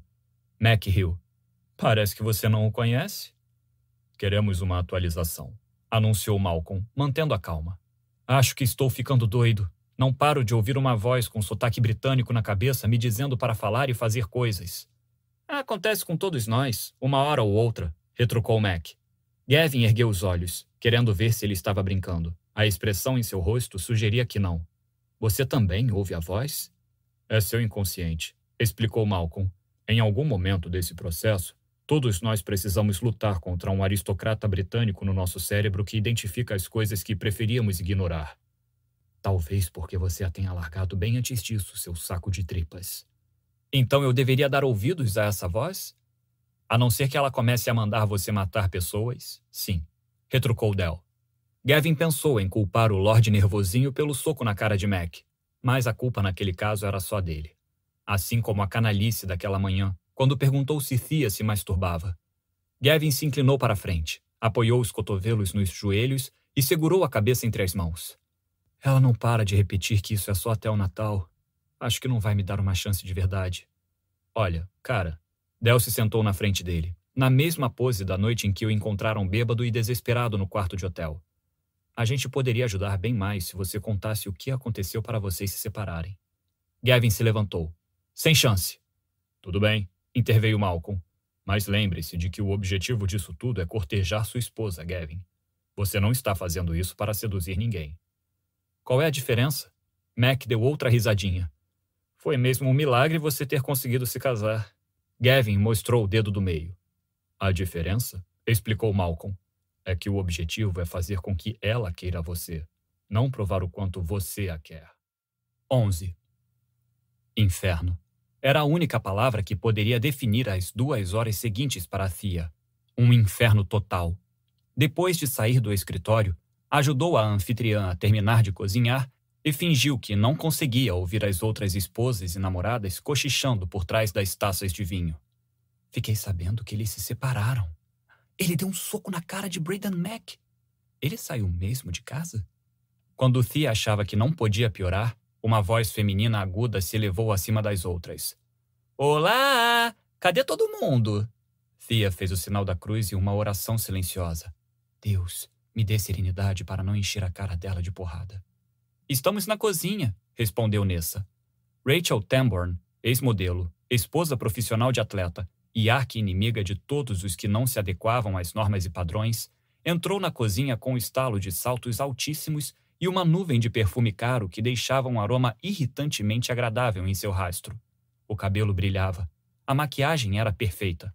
O vestido nude e ajustado ao corpo chegava a ofender de tão bem que caía nela. O marido, Jake Tamborn, colega de time de Gavin, veio logo atrás. Rachel cumprimentou Nessa com dois beijos, sem deixar os rostos se tocarem, um em cada bochecha. Muito obrigada por nos receber, agradeceu. Eu não estava com paciência para nossas famílias e dei folga para a cozinheira. O pobre do Jake ia passar fome se não fossem vocês. Claro, respondeu Nessa, tranquila. Quanto mais, melhor. Rachel recuou e olhou para a cozinha como se nunca tivesse entrado em uma. Só então reparou em Thea. Ela regalou os olhos, abrindo os lábios brilhosos. Thea quase esperava que presas aparecessem, mas tudo indicava que a mulher de repente lembrou que não podia deixar que os outros vissem sua transformação. Ela abriu bem os braços. Ah, minha nossa! Oi, Thea! E foi até onde Thea estava, abraçando-a com a precisão de uma jiboia. Estou tão feliz de você estar aqui. Senti sua falta. Você sentiu a minha falta? indagou Thea. Bem, é que você não foi ao último jogo. Ah, então ela já estava disparando flechas. E não foi ao nosso último almoço? Eu não fui convidada. Então achei que você também não estaria aqui. Uau! Uma frase tão carregada de duplo sentido que Thea não se segurou. Sua versão impulsiva assumiu o controle. E por que eu não estaria aqui hoje? O sorriso de Rachel ficou ainda mais açucarado. Ah, você sabe. Fia retrucou, firme. Não, não sei. E a encarou, erguendo a sobrancelha, desafiando-a a concluir o pensamento. Rachel finalmente uniu as mãos na frente do corpo. Você e Gavin voltaram? Ah, pronto. Lá estava.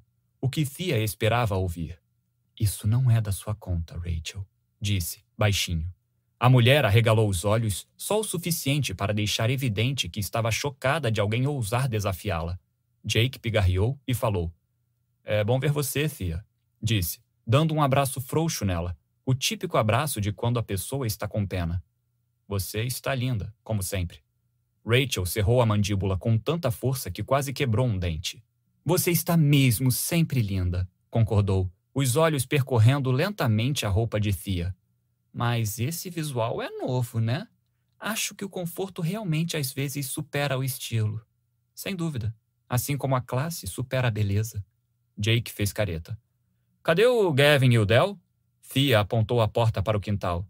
Lá atrás, fritando um peru. Isso não é nada bom! gritou e saiu. Rachel juntou as mãos diante do corpo e abriu um sorriso. Thea quase soltou uma gargalhada, porque sabia que o sorriso era propositadamente falso. Do tipo que você quer que a pessoa saiba que é falso, e não porque quer que a pessoa se sinta melhor. Muito pelo contrário, quer que ela se sinta pior. Rachel estava fingindo fingir. E sempre foi assim. Sempre. Por baixo da fachada simpática havia uma competitividade feminina horrível, que se revelou logo no primeiro encontro com as outras esposas e namoradas. Tinha perguntado a um grupo das EEN o que elas faziam da vida, e foi como se alguém tivesse arranhado um disco com uma agulha. Isto, dissera Rachel, como se explicasse tudo. E, depois de um tempo, explicou. Para muitas das esposas e namoradas, Ser esposa de um jogador de beisebol era uma profissão. Para algumas, era só porque lidar com as demandas da carreira do marido e as demandas de criar os filhos era mais do que um emprego em tempo integral. Mas, para outras, era uma identidade. Parecia que tinham sido preparadas para aquilo, como as debutantes de antigamente. Elas ostentavam o relacionamento com homens ricos e bonitos como se fosse a ordem natural das coisas, e que todas as pessoas bonitas estavam predestinadas a ficarem umas com as outras. E havia Thea, a forasteira que não entendia direito as regras do jogo, que se casara com um jogador de beisebol porque engravidara, que entrara para o clube sem se esforçar como as outras. Thea não precisara segurar as pontas durante anos, quando Gavin tinha só a perspectiva de uma carreira, nem estivera ao lado dele durante os longos e pobres anos das ligas menores. E Rachel a odiava por isso.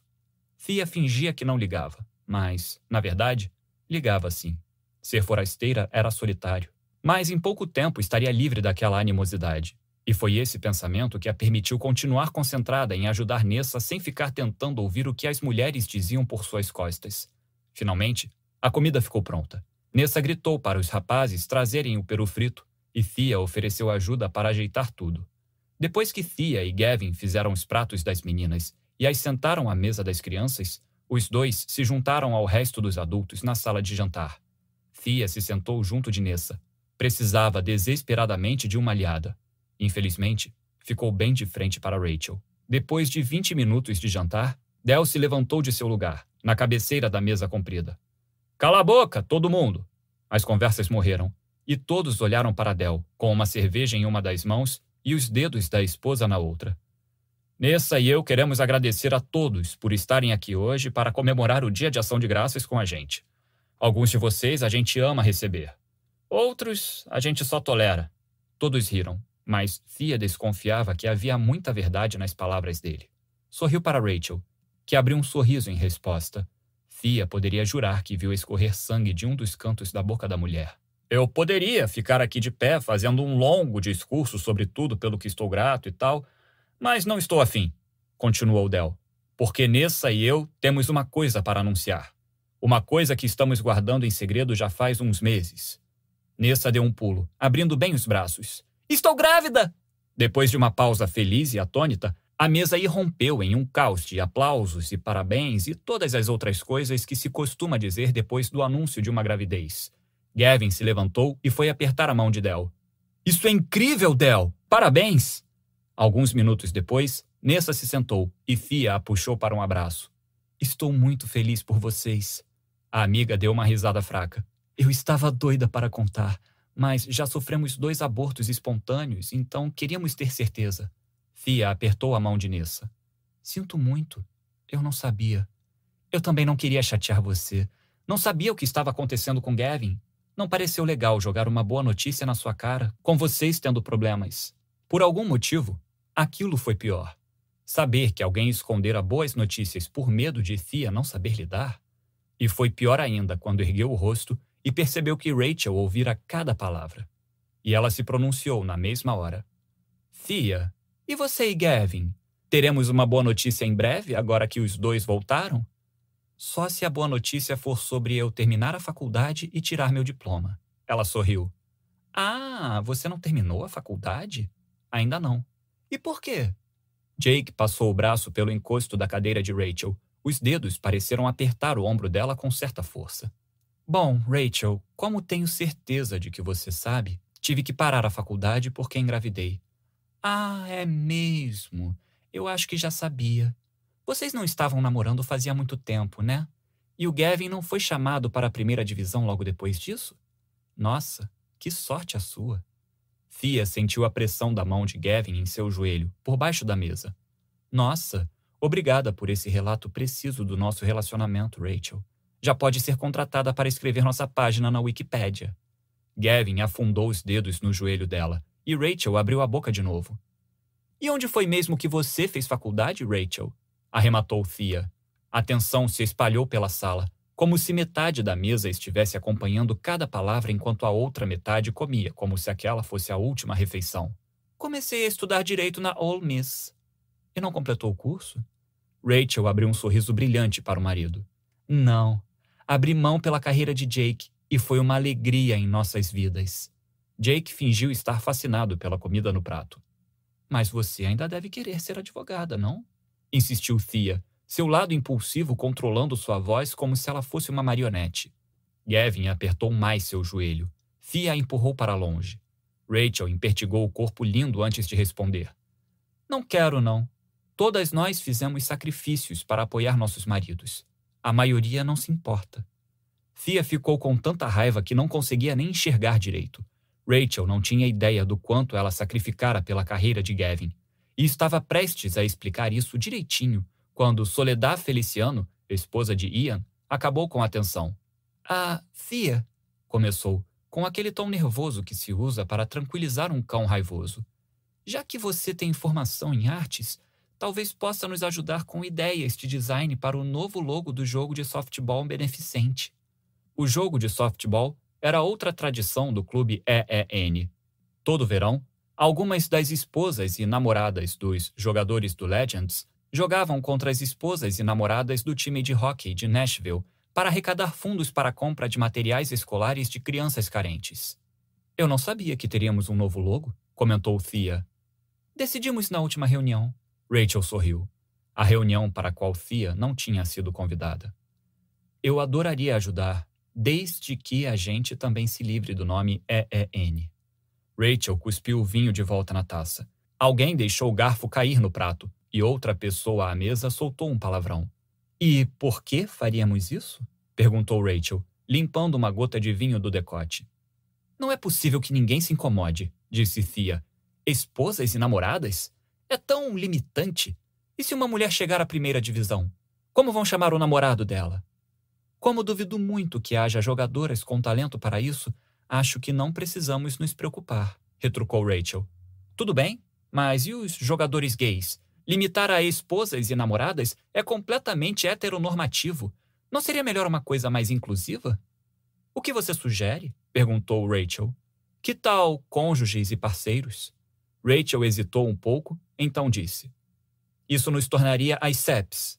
Isso mesmo. Fia se levantou e pegou o prato. Vou dar uma olhada nas crianças. Precisam de alguma coisa? Fia saiu da sala de jantar silenciosa e dobrou a esquina. Não demorou para Gavin aparecer. O que foi aquilo? perguntou. Fia botou o prato na bancada. Aquilo foi o tipo de absurdo que tenho que aguentar de Rachel e suas amigas o tempo todo, desde que nos casamos. Só decidi enfrentar a fera, para variar. Ela sempre trata você assim? Fia soltou uma risada debochada. Ah, sim, desde o primeiro dia. Ele estreitou os olhos. Por que você não me contou? Por que você não percebeu? Gavin balançou a cabeça, abrindo a boca para dizer alguma coisa, mas achou melhor não. Ele engoliu em seco. Não se preocupe, completou Fia com rispidez. Esse problema não vai durar mais muito tempo. Ela deu meia volta e o deixou lá, parado, e passou o resto do dia com as crianças, evitando todas as tentativas dele de ter um momento a sós. Eva começou a reclamar de dor de barriga por volta das seis da tarde, e Gavin foi se despedir de todos. Nessa separou um pouco de comida para eles em recipientes de plástico e os acompanhou até o carro enquanto Gavin preparava as meninas para a partida. Vai ficar tudo bem, comentou Nessa, baixinho, guardando os recipientes no porta-malas. Thea suspirou. Obrigada, mas acho que Rachel nunca vai gostar de mim. Estou falando sobre você e o Gavin. Thea ergueu o rosto. Dê uma chance para as coisas melhorarem, Fia.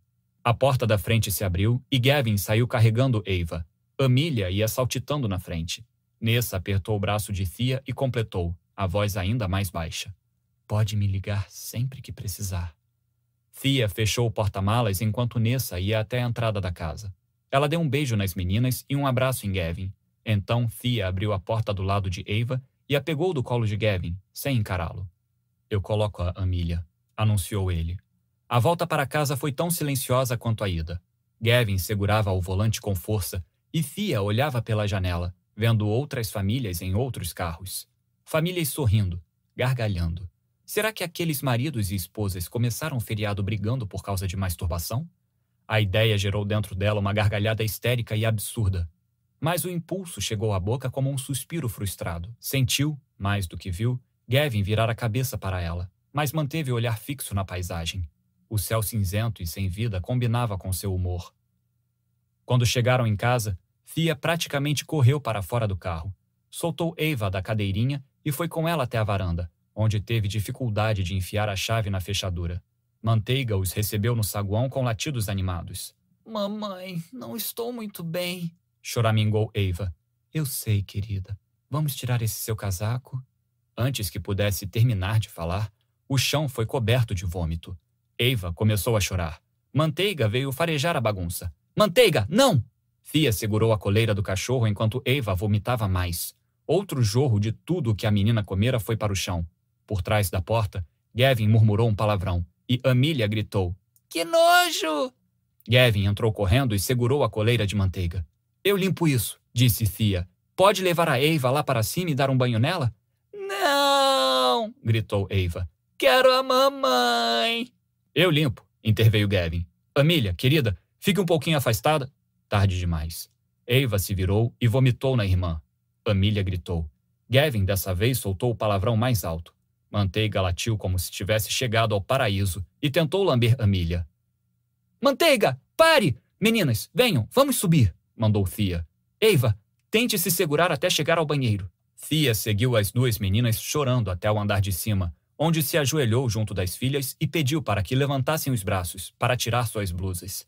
Teria sorte se conseguisse salvar alguma peça de roupa. Mandou que as meninas terminassem de tirar a roupa enquanto enchia a banheira. Lá embaixo, Gavin gritou alguma grosseria para a manteiga antes de, pelo som, botar o cachorro para fora. Mamãe, não estou me sentindo bem. Amília soltou um soluço, o rosto pálido. Ah, não. Thea segurou a menina pelos ombros e a guiou até a privada. Mas foi uma fração de segundo tarde demais. Agora, havia dois pisos para limpar. Está tudo bem, querida, disse, fazendo carinho nas costas da filha.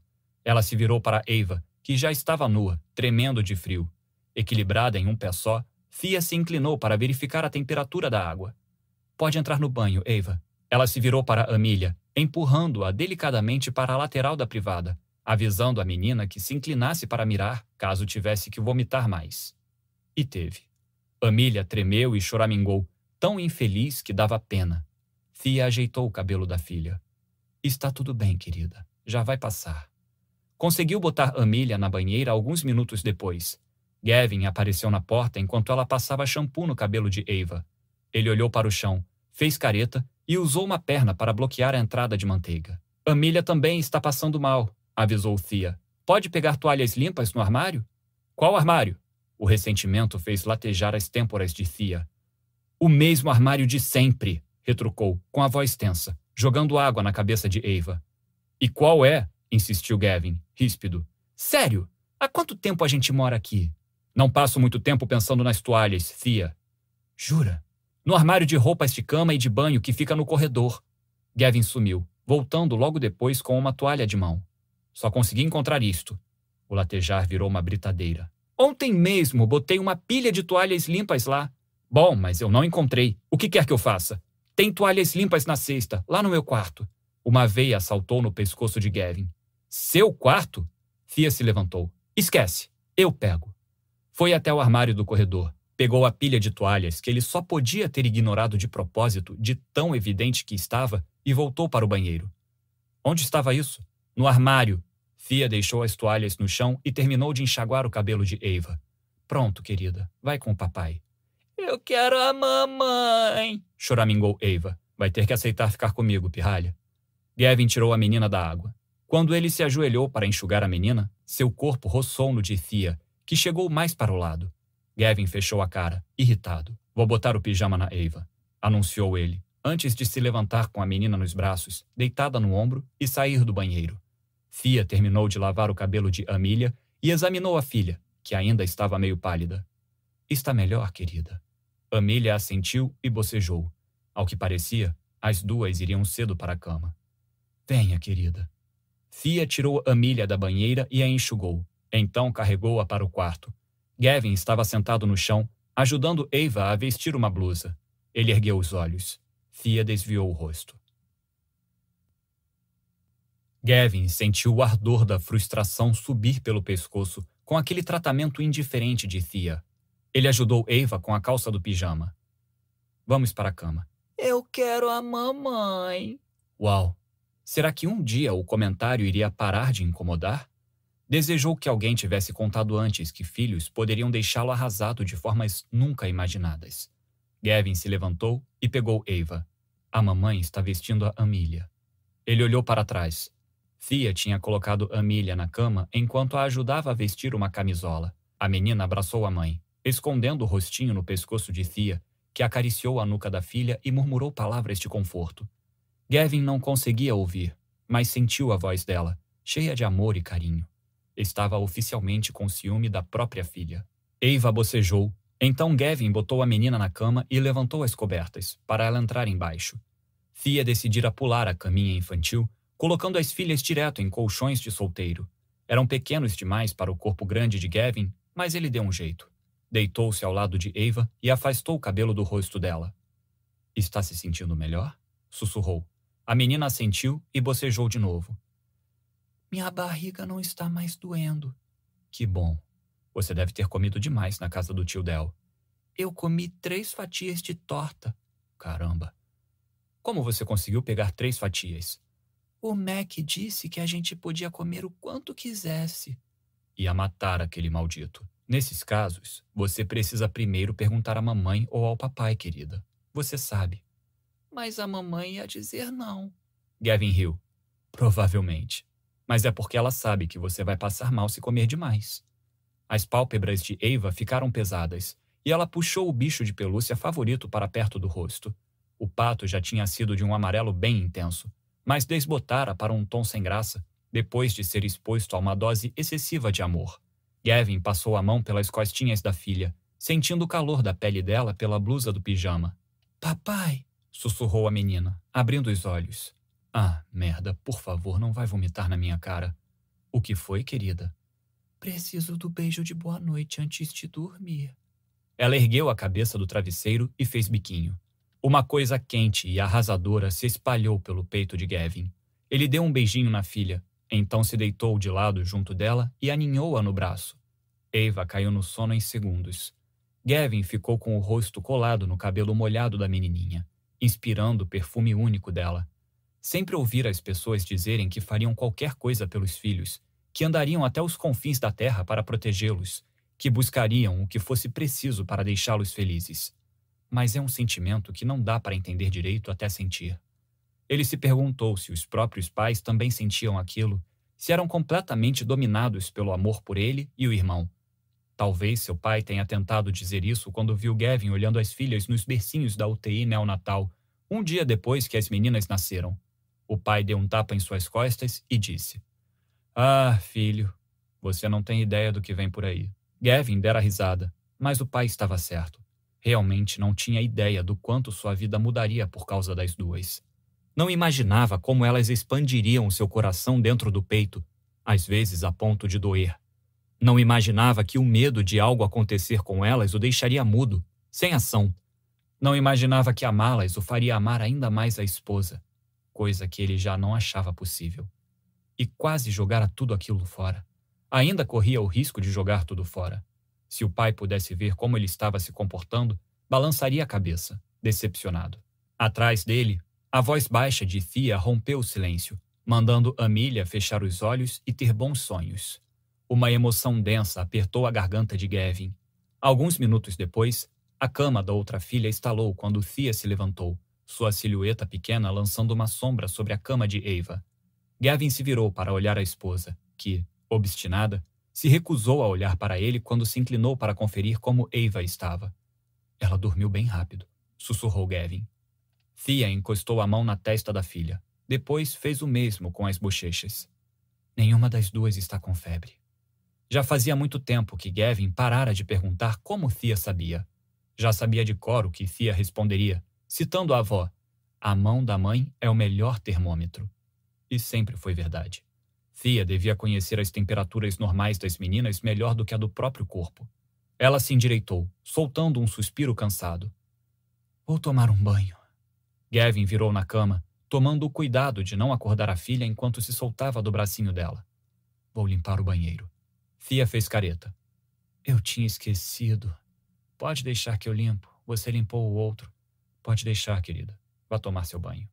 Ela piscou e enrijeceu ao ouvir o querida. Eu já disse que vou limpar.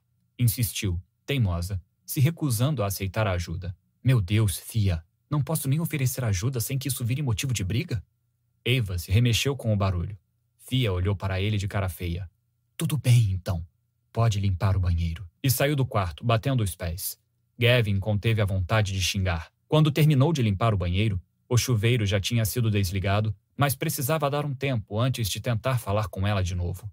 Foi até o quarto de hóspedes botar as roupas de corrida. A única coisa que aliviaria a tensão nos músculos seriam os pés batendo no asfalto e o suor escorrendo pelo corpo. Gavin levou o lixo para baixo e o jogou na cesta da garagem. Manteiga foi atrás, tristonho, e se deitou no chão da cozinha. Ela também botou você para fora do quarto, foi? Gavin se agachou e coçou as orelhas de Manteiga, que balançou o rabo e suspirou. É. Estavam os dois quietinhos acuados com o latido feroz da alfa da casa. Gavin assobiou para que Manteiga o seguisse até a porta. Quando o viu pegando a guia, o cachorro começou a latir e a saltitar. Gavin botou um gorro de lã, pegou um par de luvas e saiu. Pensou em voltar para avisar a Thea onde ia, mas estava com raiva o bastante para saber que os dois precisavam de um pouco de espaço. Lá fora, o ar frio atingiu seus pulmões como um golpe e o obrigou a respirar fundo pela primeira vez em horas. Gavin seguiu a rota normal, odiando a vida nos primeiros dez minutos. Um sentimento comum quando corria. Não era por ser atleta profissional que gostava de correr. O exercício era um mal necessário. Seu corpo finalmente se adaptou à punição e entrou no ritmo, a tensão nos ombros se dissipando a cada passo. Manteiga o acompanhou, balançando o rabo, a língua pendurada, aparentemente perdoando-o por ter sido botado para fora mais cedo. Pelo menos alguém naquela casa o perdoava. Gavin correu três quilômetros até chegar a um parque. Diminuiu o ritmo para uma caminhada e parou no campo de beisebol mais próximo do estacionamento. Um alambrado o cercava, com as áreas para os times ladeando a base principal. As luzes estavam apagadas, mas os postes do estacionamento iluminavam o espaço de terra batida e o montículo gasto e erodido do arremessador. Gavin se sentou na arquibancada fria que, quando chegasse o verão, ficaria lotada de pais e avós pensando que os filhos eram os mais lindos e talentosos do jogo. Gavin passara quase toda a juventude em campos como aquele. Fora em espaços como aquele que as pessoas começaram a notar sua presença e a falar dele por outro motivo, além da gagueira. Onde treinadores começaram a se reunir, perguntando: é ele? Onde acabaram aparecendo olheiros, com moletons de faculdades, querendo se apresentar a seus pais, em busca de provas de que o menino do subúrbio de Ohio era tão bom quanto diziam. A chance era de uma em um milhão. Era o que sempre diziam. Gavin tinha uma possibilidade mínima de um dia chegar à primeira divisão. Mas, uma vez que o sonho estava plantado em sua cabeça, ele não quis outra coisa. Nada o impediria. Gavin se esforçaria mais do que todos, porque lá, naqueles campos sujos, ele era mais do que o garoto que não conseguia ler em voz alta na sala de aula mais do que o garoto nervoso demais para conversar com as meninas. Manteiga se deitou no chão a seus pés, ofegante. Gavin sentiu o celular vibrar no bolso. Viu uma mensagem de Thea. Você saiu? Droga, deveria ter avisado. Digitou uma resposta rápida. Saí para correr. Alguns segundos se passaram até aparecerem três pontinhos, indicando que ela estava escrevendo uma resposta. Não tranque a porta quando voltar. Liv vai chegar tarde. E Manteiga vai latir se ela precisar usar a chave. Vou dormir. A mensagem fria e silenciosa ficou clara. Nem pense em beijo de boa noite. Gavin estava fazendo tudo errado. Antes que pudesse mudar de ideia, abriu a lista de ligações recentes e procurou o número dos pais. O pai atendeu no terceiro toque, a voz pesada de sono. Oi, coroa, provocou Gavin. Dormindo para digerir o peru? Eu só estava cochilando, explicou o pai. Estou esperando sua mãe chegar. Aonde ela foi? Seu irmão a convenceu a ir ao cinema. Ah, Gavin mordeu o lábio. Tudo bem? Tudo. Tem certeza? Gavin pigarreou. O pai soube na hora que havia alguma coisa errada. Meu Deus, Gav, o que foi? Tem. Ah. Tem uma coisa que não contei para você e a mamãe. Ah, droga. É com as meninas? Elas estão bem? As meninas estão ótimas. É que. As coisas estão bem com a Thea? Droga. Ele inspirou fundo e respondeu: Não. Gavin ouviu o estalo da velha poltrona reclinável. Quase conseguia ver o pai se levantando. Conte o que está acontecendo, filho. Gavin soltou o ar, trêmulo, e contou o básico: que estavam com problemas, que haviam brigado. Ele tinha saído de casa por umas semanas, mas já estava de volta. Só que as coisas ainda não estavam bem. Deixou de fora a parte mais humilhante, claro. O pai soltou o ar, num suspiro pesado. Por que não me contou antes? Não sei. Acho que não queria que vocês se preocupassem. Você e a mamãe nunca passaram por nada assim, então. O pai soltou uma gargalhada que o pegou de surpresa. É isso que você acha? Bem, é. Uau! Nós escondemos melhor do que pensávamos. Gavin endireitou a postura. Do que, que, que você está falando? Filho, não dá para passar quase 30 anos casado com uma pessoa sem experimentar o inferno aqui e ali. Se perguntar para sua mãe, ela vai dizer que houve épocas em que só não me deixou porque não tinha condições financeiras de criar vocês dois sozinha. E eu sei disso porque ela falou na minha cara. Gavin ouviu uma espécie de estalo, como o desmoronamento da ilusão de infância. Mas vocês nunca brigavam. Não na frente de vocês, mas brigávamos muito. Ainda brigamos. Sobre o quê? Gavin sentia como se tivesse acabado de descobrir de novo que o Papai Noel não existia. Ora, sobre tudo que você possa imaginar. Sua mãe fica irritada porque vejo os pratos sujos e não os coloco na máquina. Eu fico irritado porque ela não anota os gastos do cartão de débito no livro de contas. Gavin riu. Pai, ninguém mais usa livro de contas hoje em dia. Ah, droga, não me venha com essa você também. Gavin encarou o campo à frente com um olhar vazio. Não sabia se estava arrasado ou aliviado de saber que os pais não eram perfeitos. Olha, pai, entendo o que você está dizendo. Mas parece que você e a mamãe brigam por coisas bobas. Fia e eu temos problemas maiores. Acha mesmo que sua mãe ameaçaria me deixar por causa de uns pratos sujos? Nós também temos dificuldades com coisas importantes. Gavin passou o tênis na terra. Filho, tem uma coisa que nunca contei, mas quero contar agora. Só precisa me deixar terminar antes de reagir, está bem? Gavin ficou tenso. Está bem. Quando você nos contou sobre a Fia, Dizendo que tinha conhecido uma mulher, ficamos muito felizes porque você estava feliz. Finalmente. Mas, dois meses depois, quando você contou que ela estava grávida e iam se casar, bom, nós não ficamos muito felizes. O quê? Por quê? Eu falei para você me deixar terminar. Gavin resmungou um pedido de desculpas. Era certo que você ia para a primeira divisão, Gav. Nós já sabíamos disso quando você estava se formando no ensino médio. Mas você também era. bem, meio inocente em relação às garotas, digamos assim. Ah, que ótimo. Até os pais o achavam um otário. E nós tínhamos medo de que você se tornasse uma presa fácil, que alguma garota pudesse se aproveitar de você por causa do dinheiro que um dia ia ganhar. A raiva veio rápido, deixando-o tenso. Fia não é assim. Eu sei, filho. E tivemos certeza disso assim que a conhecemos. E sabe por que essa certeza? Não. Por quê? Porque ela não ignorava sua gagueira, não fingia que não existia. Durante toda a sua vida, você achava que precisava encontrar uma mulher que o amasse apesar da gagueira. Mas, na verdade, deveria estar procurando uma mulher que o amasse por causa disso, porque é parte de quem você é. Fia é essa mulher. Sim, era mesmo. E Gavin estava prestes a perdê-la. O pai parou de falar de repente. Gavin ouviu o barulho da porta dos fundos da casa dos pais. Sua mãe chegou, anunciou o pai, baixinho. Droga. Não conte a ela sobre a Fia. Não vou contar. Então, mais alto, disse: Ei, estou falando com o Gav. O irmão gritou alguma coisa que parecia muito com um Diz que ele ainda vai me pagar. Mas poderia ser: Manda ele tomar naquele lugar. Qualquer uma das duas era possível. O pai voltou à linha, mas esperou um tempo antes de falar, em voz baixa: Escuta, filho. Seja lá o que você fez de errado. Precisa se esforçar como um doido para consertar as coisas. Está me ouvindo? Estou tentando, pois tente mais. E o próprio pai bateu o telefone na cara dele. Estava oficialmente incapaz de rebater. Não conseguia nem acertar nas conversas. Com um assobio curto, chamou Manteiga para perto e foi correndo devagar pelo parque, de volta para casa. Estava tudo escuro e silencioso quando entrou pela porta da frente. Manteiga foi direto para o pote de água e conseguiu derrubar metade no chão. Depois de limpar a sujeira, Gavin subiu a escada.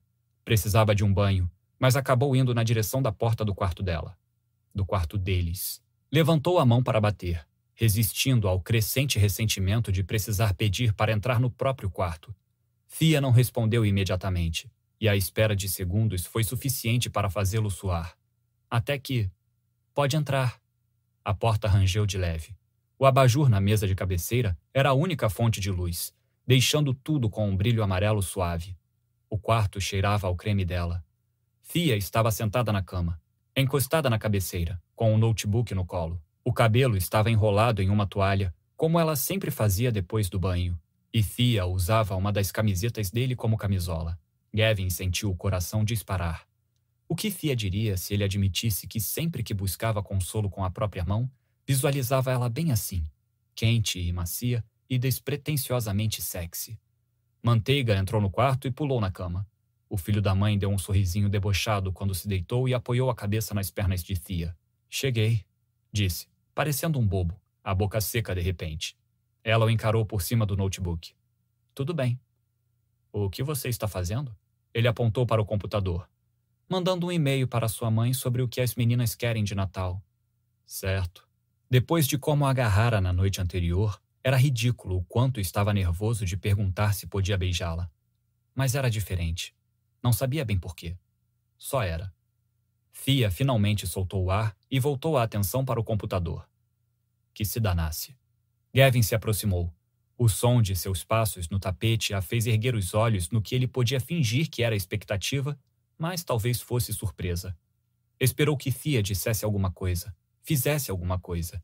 Esperou que ela tomasse a iniciativa, que erguesse o rosto ou estendesse o braço para ele. Implorou silenciosamente, encarando-a, com a respiração acelerada, querendo que ela desse o primeiro passo. Porque, apesar de ser uma de suas condições, o beijo tinha que ser escolha dela. Não a obrigaria a nada. Fia inspirou fundo, e Gavin pôde jurar que o corpo dela se moveu de leve na direção do seu. A língua saiu por entre os lábios carnudos, lambeu o lábio inferior. O estômago dele reagiu, se contraindo. Boa noite, disse, rouco. E, Antes que pudesse se convencer a não agir, Gavin se inclinou e roçou os lábios de leve nos dela.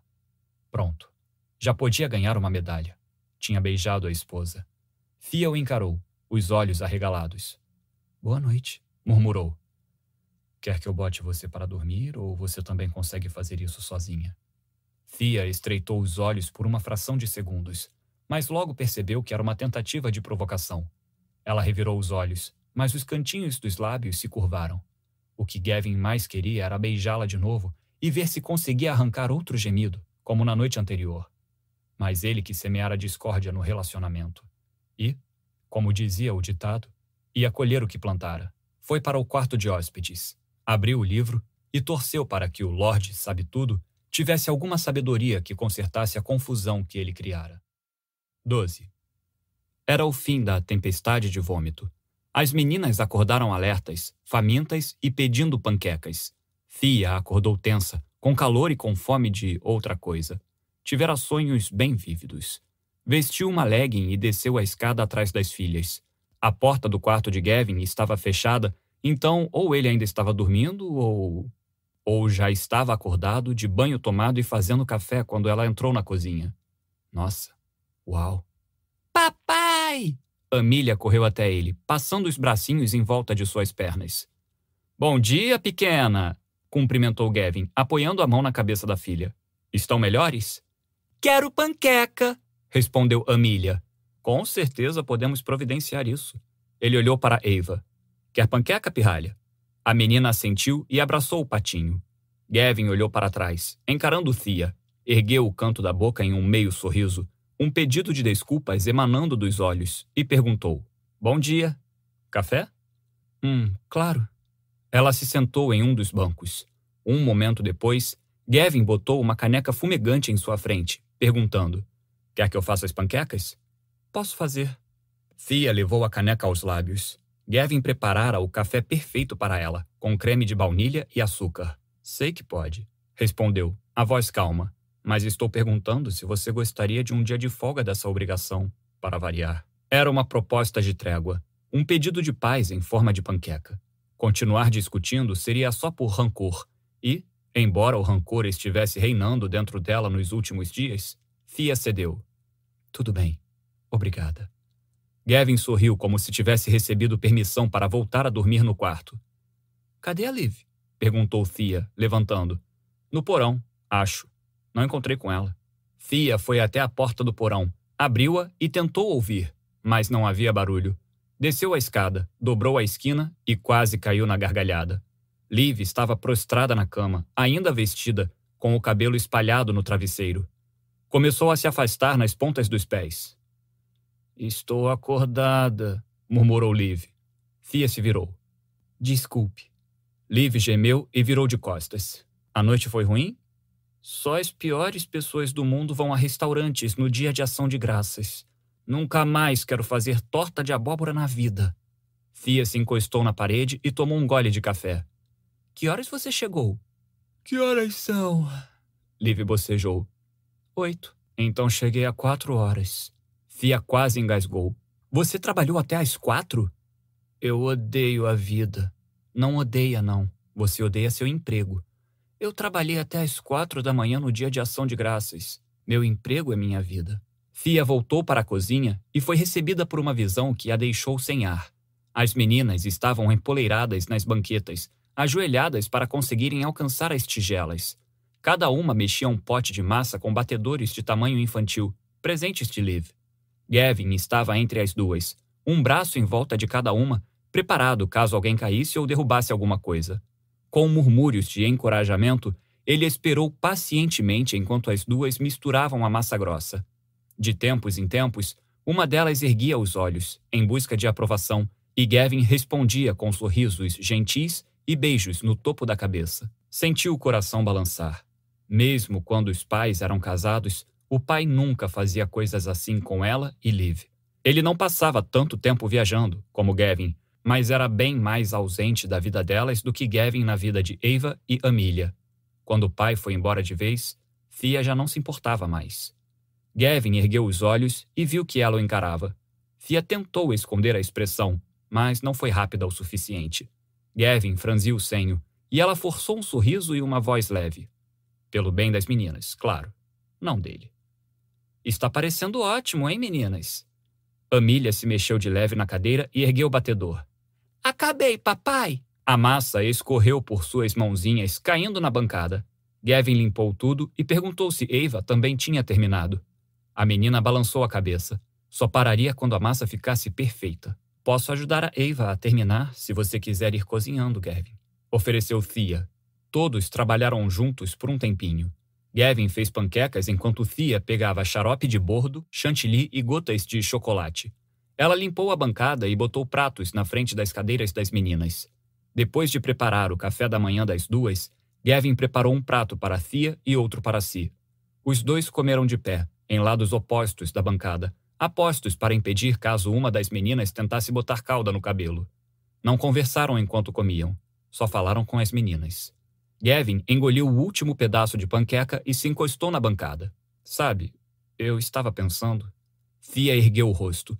Ele mordeu o lábio, como se tivesse medo de terminar o pensamento. Como as meninas estão se sentindo melhor, eu pensei em ir com as duas ao centro, agora à tarde, para fazermos algumas compras de Natal. Você pode ficar em casa, pegar suas tintas ou relaxar, quem sabe. As duas se animaram ao ouvirem a palavra Natal. Ou talvez fosse compras. Duas palavras poderosas. O que você acha? Podemos ir, mamãe? perguntou Amília, sujando a bochecha de calda. Fia não podia negar aquilo. Todo o seu plano de resistência envolvia ficar o máximo de tempo longe dele, e que forma melhor de fazer isso do que se Gavin saísse com as meninas. Mas as compras de Natal eram o tipo de coisa que costumavam fazer juntos. Era hipocrisia ficar magoada de não ser incluída nos planos, já que as coisas seriam daquele jeito dali em diante. Precisava se acostumar, assim como as meninas. Claro, ótima ideia. Vou trabalhar mais um pouco na parede enquanto vocês estiverem fora. Fia se serviu de outra caneca de café e subiu as escadas para se trocar. Alguns minutos depois, Gavin entrou no quarto. Trazia o celular dela na mão. Dan acabou de tentar ligar. O pai dela. Fia botou o celular na cômoda.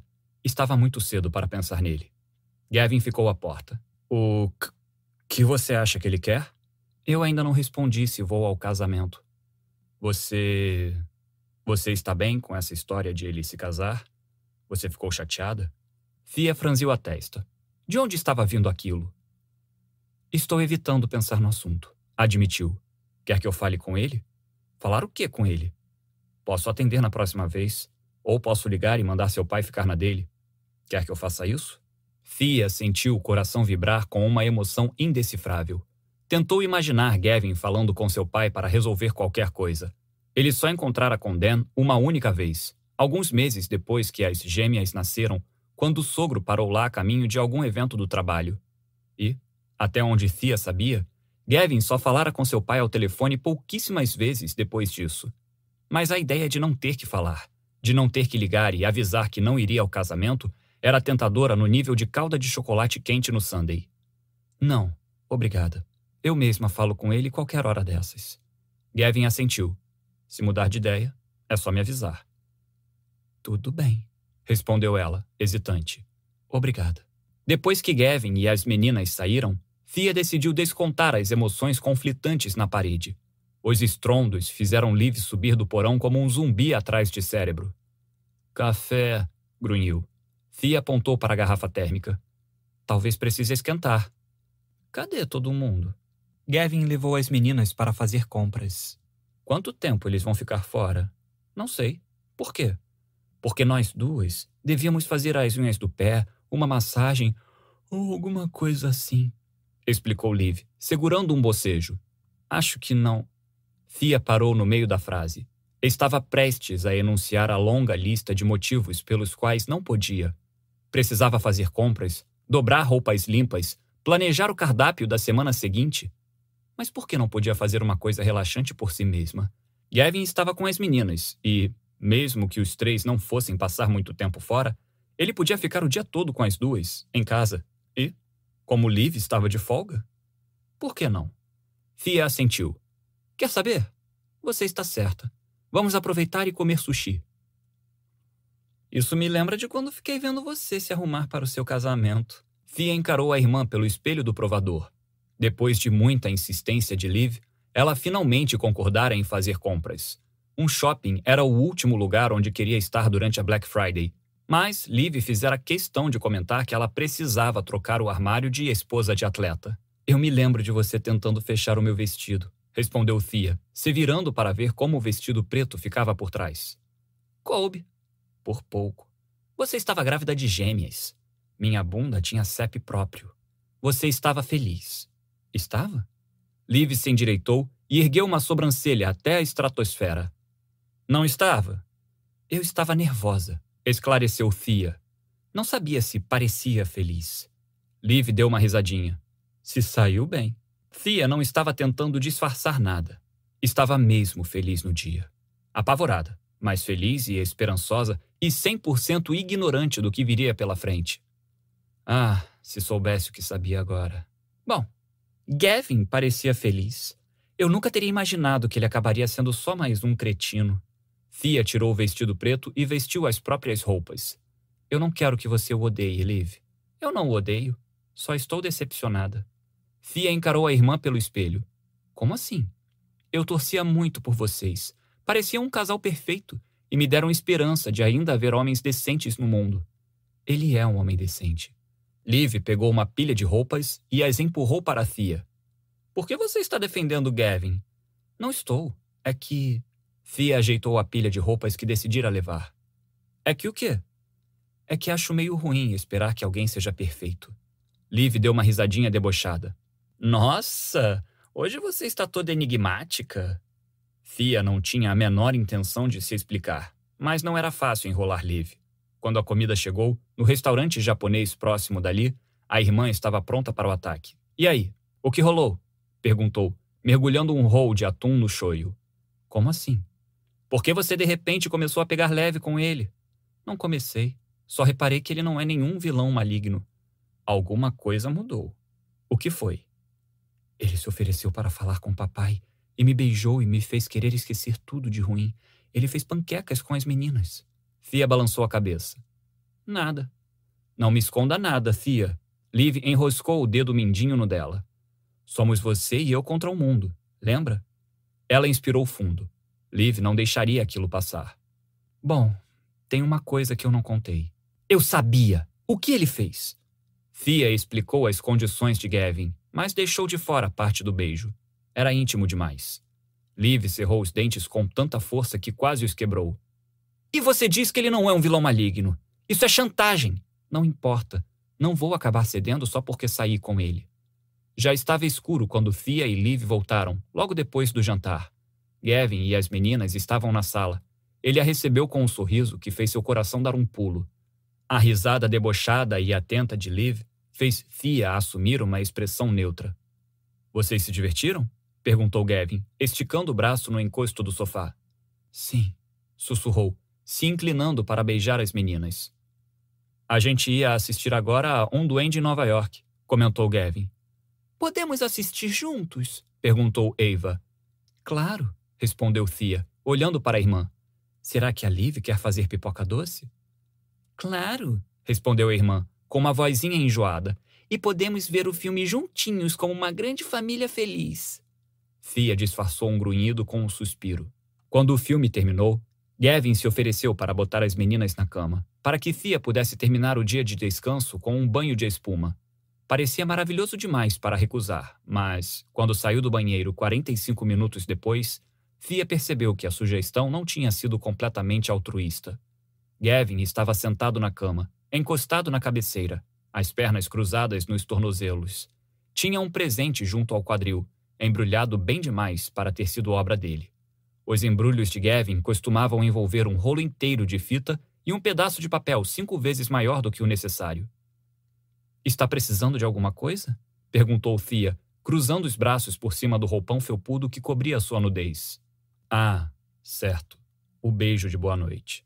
O coração deu um salto. Gavin estendeu o presente. Comprei uma coisa para você. Como Thea não se mexeu para pegar o pacote, Gavin se levantou e foi até ela. É uma besteirinha, mas lembrei de você quando vi. Relutante, Fia pegou o presente da mão dele e enfiou a unha embaixo de uma faixa de fita na parte de trás. O papel vermelho e dourado caiu inteiro no chão. E seu estômago foi junto. Era um livro. Mas não qualquer livro. Era o livro deles. O que estava lendo no dia em que Gavin finalmente a abordou no café, depois de semanas de sorrisos tímidos. O que, que você está lendo? perguntara.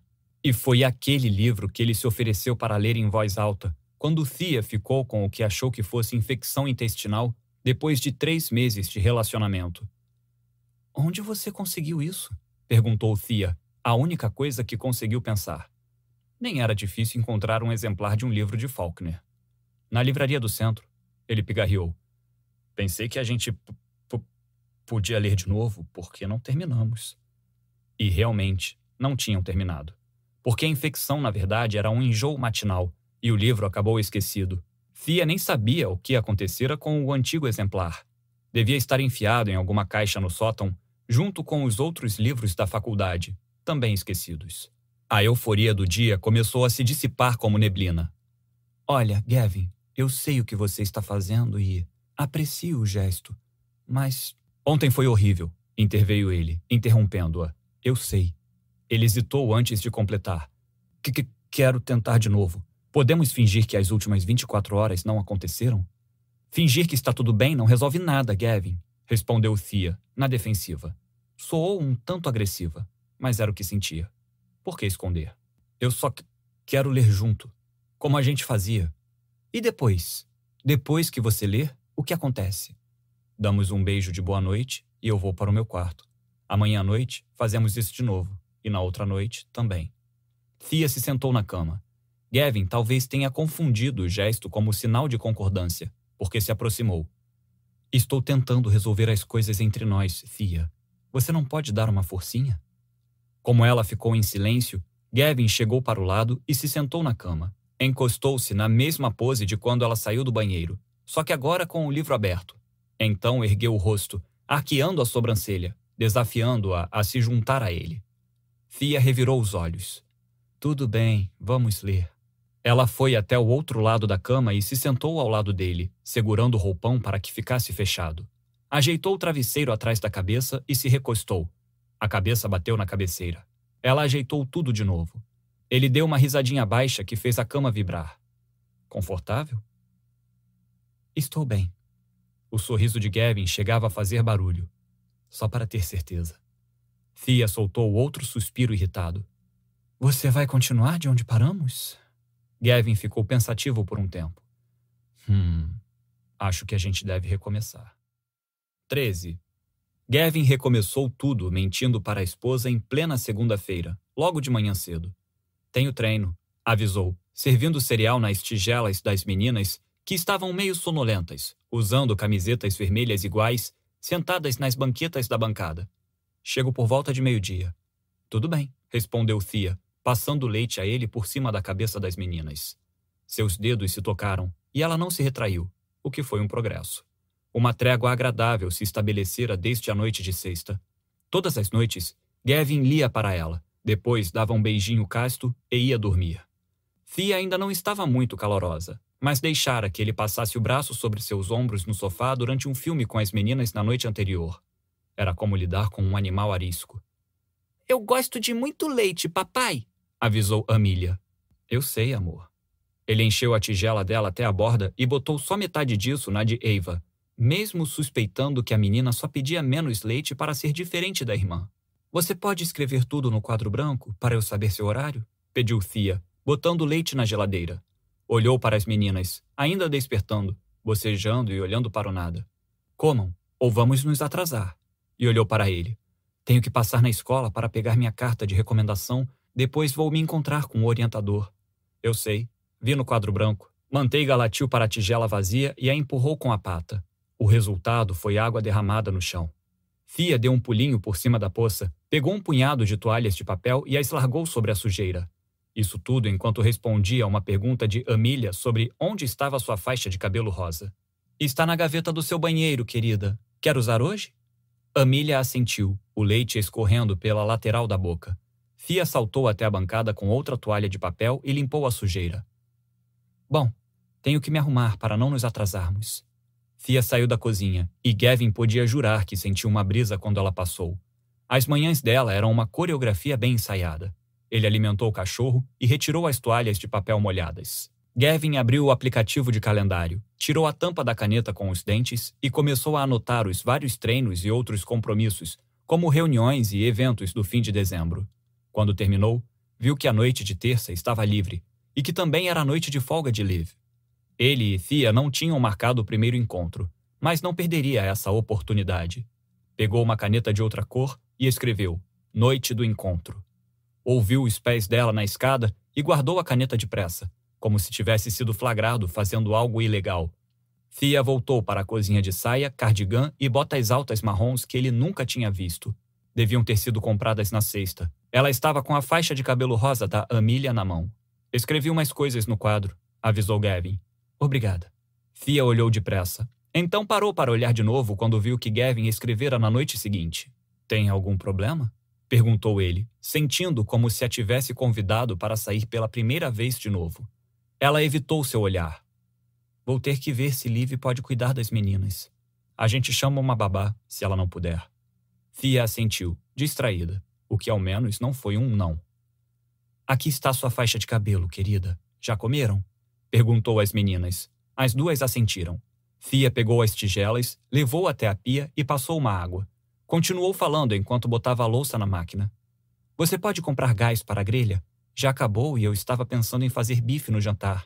Claro. Precisa de mais alguma coisa da rua? Acho que não, mas mando mensagem se me lembrar de mais alguma coisa. Retrucou ela. Então suspirou e se virou para as meninas. Vamos vestir os casacos. Gavin ajudou as duas a descerem da cadeira. Então trabalhou ao lado de Thea para enfiar os bracinhos nas mangas e colocar as mochilas nas costas das meninas. Manteiga, sentindo que era hora da saída, se deitou no chão da cozinha com um toque de drama canino. Manteiga está triste, comentou Thea. Vamos lá dar um beijo nele, meninas. As duas foram até o cachorro, se abaixaram e o encheram de beijinhos, prometendo voltar logo. Agora vão beijar o papai, mandou Thea. Nossa, eu fico depois do cachorro? Você dá menos pena que o cachorro. Nossa, hein? Pelo menos estou na vantagem. Thea riu baixinho. Só de ouvir aquilo, Gavin ficou com vontade de erguer o punho, celebrando. Gavin pegou as meninas, beijou-as nas bochechas e as levou até o carro. Depois de ajudar a colocá-las nas cadeirinhas, foi até o lado do motorista. Fia desviou o olhar para a direita enquanto jogava a bolsa no banco do passageiro. Estaremos em casa depois da escola, disse ela. Gavin apoiou o braço acima da porta. Esse era um limite que ainda não tinham cruzado. O beijo de despedida. Então, começou ele. Nos vemos mais tarde? Gavin assentiu e olhou para os lábios dela. Fia segurou o ar, encarando os lábios dele. Tchau, murmurou Gavin, se aproximando. Fia se virou e entrou no carro. Meia hora depois, Gavin entrou na lanchonete, mais uma vez o último a chegar. Os rapazes tinham conseguido pegar uma mesa no canto, bem longe dos olhos xeretas dos turistas. Mesmo assim, Gavin puxou o boné por cima da testa. Del empurrou uma caneca de café na direção dele. Queremos atualizações. Marcamos um encontro amanhã. Só os dois? É. Onde vai ser? Perguntou Malcolm. Não vou contar. Por quê?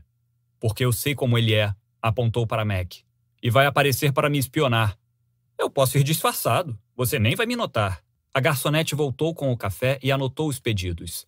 Gavin pediu mais uma vez o café da manhã dos campeões e apontou para Mac. Não toque no meu bacon. Até onde eu sei, ninguém anda tocando no seu bacon. A garçonete segurou a risada. Tudo bem, vamos nos concentrar, interveio Del. Aonde você vai com a Thea? Na Art Supplies Plus. Mac engasgou com o café. O quê? É aquele armazém enorme de artes e artesanato perto do centro. Eu sei o que é. Você não pode levar sua esposa lá para um encontro. Gavin soltou uma risada cheia de deboche. Você não conhece minha esposa. É tipo uma loja de brinquedos para ela. A gaveta de canetas lá de casa é arrumada por cor e ela tem uma cesta inteira de washi tape. Washi tape? É uma fita adesiva bonitinha de decoração. Sei lá, ela adora essas porcarias. Del assentiu. Nessa tem duas gavetas cheias disso. Às vezes, ela fica olhando para as fitas com um sorriso estranho no rosto. Mac pegou o celular e começou a digitar. O que você está fazendo? perguntou Gavin. Pesquisando o washi tape. Por quê? Porque, obviamente, preciso saber sobre esses troços para a futura senhora Mac.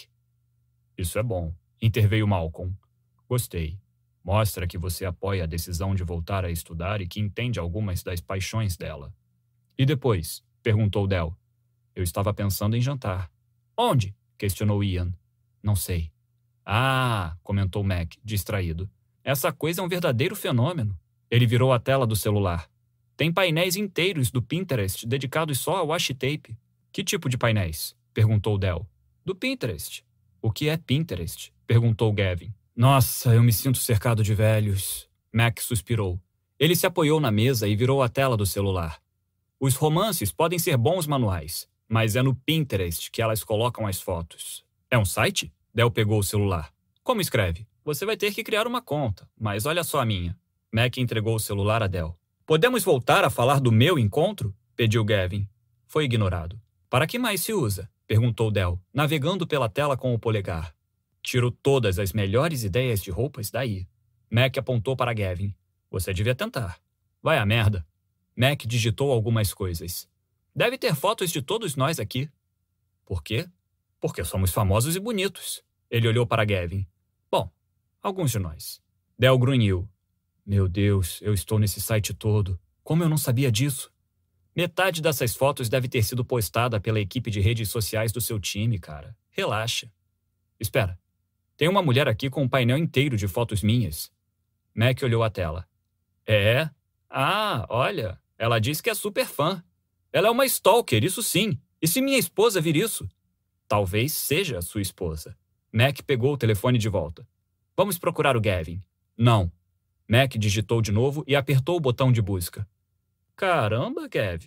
Ele virou a tela, revelando uma colagem de imagens suas, algumas sem camisa e suado, durante vários exercícios no treino de primavera do ano anterior. Alguém ama você, comentou Mac. Se não for minha esposa, não ligo. Ah, que fofo, retrucou Mac. E, olha só, ficou todo vermelho. Vocês estão mesmo se procurando no Pinterest? Perguntou a garçonete, que chegou com a bandeja de pedidos, pegando a todos de surpresa. Estávamos procurando ideias de roupas para o nosso amigo aqui. Ele não é muito bom no quesito moda. A mulher sorriu para Gavin. Um sorriso daqueles. Ele me parece ótimo, respondeu, botando o prato na frente dele. Gavin coçou a barba para exibir a aliança. Mac deu uma risadinha, comentando. Muito sutil. Tudo bem, voltando ao encontro do Gavin, interveio Dell. Estávamos pensando em onde ele pode levar a esposa para jantar. Vamos fazer umas pesquisas, sugeriu Mac, digitando e falando ao mesmo tempo. Melhores restaurantes de Nashville para quem quer acabar na cama. Cara, vai se fuder. Mac soltou uma gargalhada. Nossa, cara, Pior que tem mesmo uma lista. Gavin pegou o celular. Sério? Parece que as coisas estão melhorando, Gav. Talvez seja o fim desse seu período de descabelar o palhaço. Gavin empurrou o celular de volta para Mac. Não importava. O objetivo do encontro não era sexo. Ficaria feliz se a fizesse rir de novo. Quem sabe até ganhasse um beijo mais longo de boa noite. Gavin, escuta. Começou Del. No fim das contas, o que vai acontecer amanhã à noite depende de como você lidar com as coisas. Então não gaste muito tempo planejando o encontro perfeito, porque pode acabar esquecendo a parte mais importante. Qual é? Conversar. Fazer com que ela se abra. Você está entrando na próxima fase do plano. Mac Hill. Ah, sim. Agora é que fica bom. Ah, meu Deus. Gavin esfregou o rosto. Como assim? Meu jovem, Começou Malcolm, como se não fosse só um ano mais velho do que Gavin. O que você sabe sobre o ponto G? Gavin engasgou. Entenda, interveio Malcolm. Sua esposa não quer que você simplesmente diga que a ama, mas isso não quer dizer que você não deva expressar seus sentimentos. Ian assentiu e completou. Só não pode usar essas palavras. Pense que não fazem mais parte do idioma dela. Bom, talvez nunca tenham feito. Você tem que dizer que a ama de uma forma que ela queira ouvir explicou Del. Uma forma que a faça se sentir bem e segura. Uma forma que quebre as paredes e os medos dela.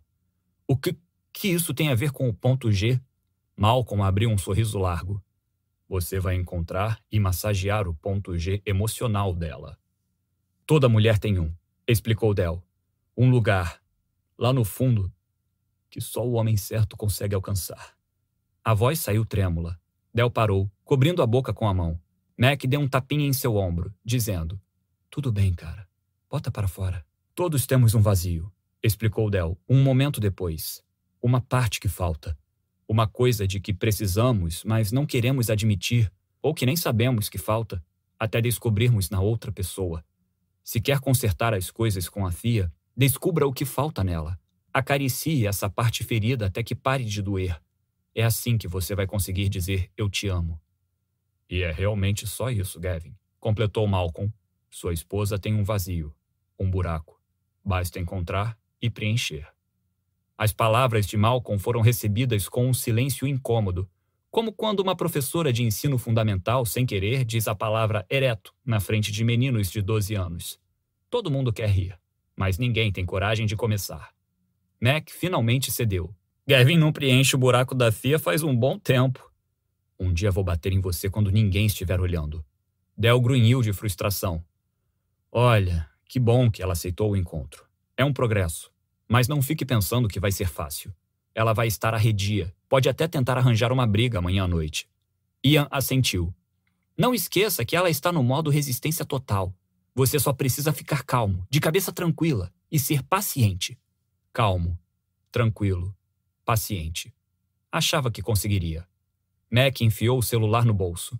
E juro que você nem vai reparar em mim amanhã à noite.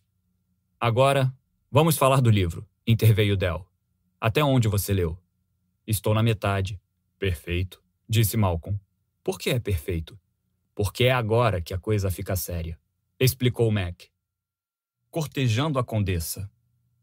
A única parte agradável de toda a farsa da noite, se é que havia uma, era que Irena finalmente poderia olhar no rosto do marido e dizer o que todas as mulheres sonhavam em dizer para um homem que a sociedade, a família e a igreja convenceram, havia muito tempo, que estava sempre certo.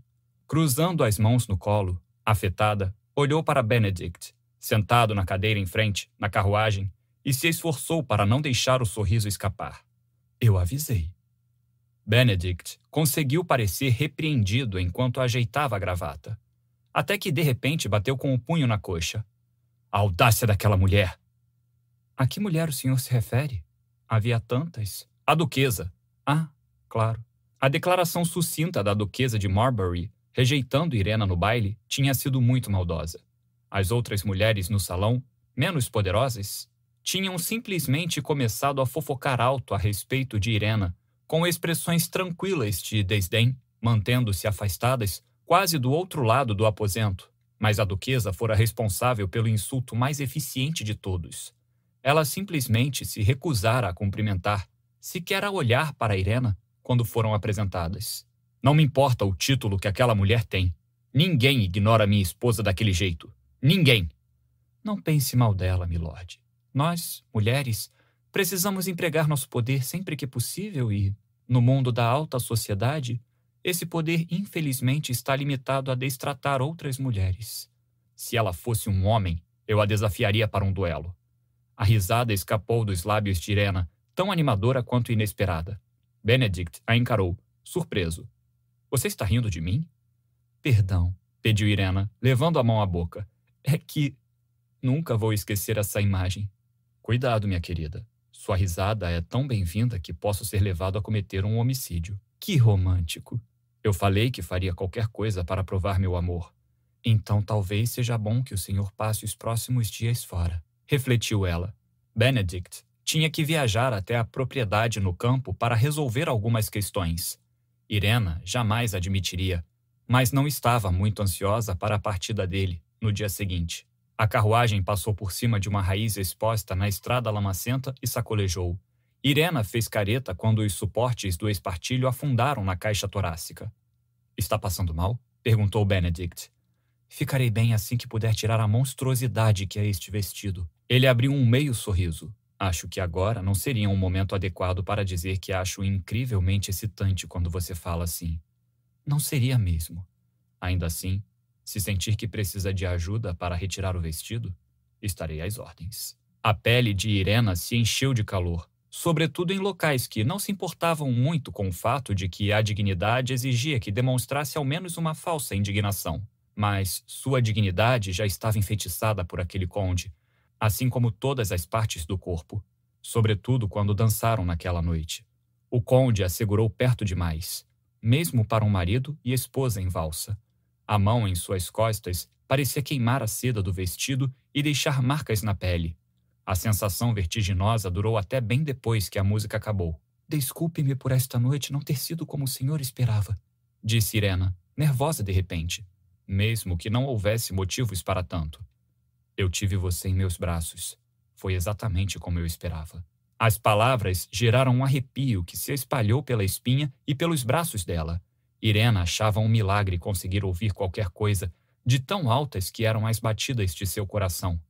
Era uma tola por deixar que ele chegasse perto daquele jeito de novo, mas também por achar que podia continuar mantendo-o afastado.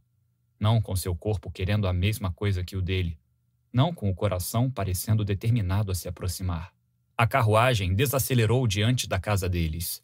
Um lacaio abriu a porta e Benedict desceu para a rua de paralelepípedos, virou-se e ofereceu a mão para ajudá-la a descer.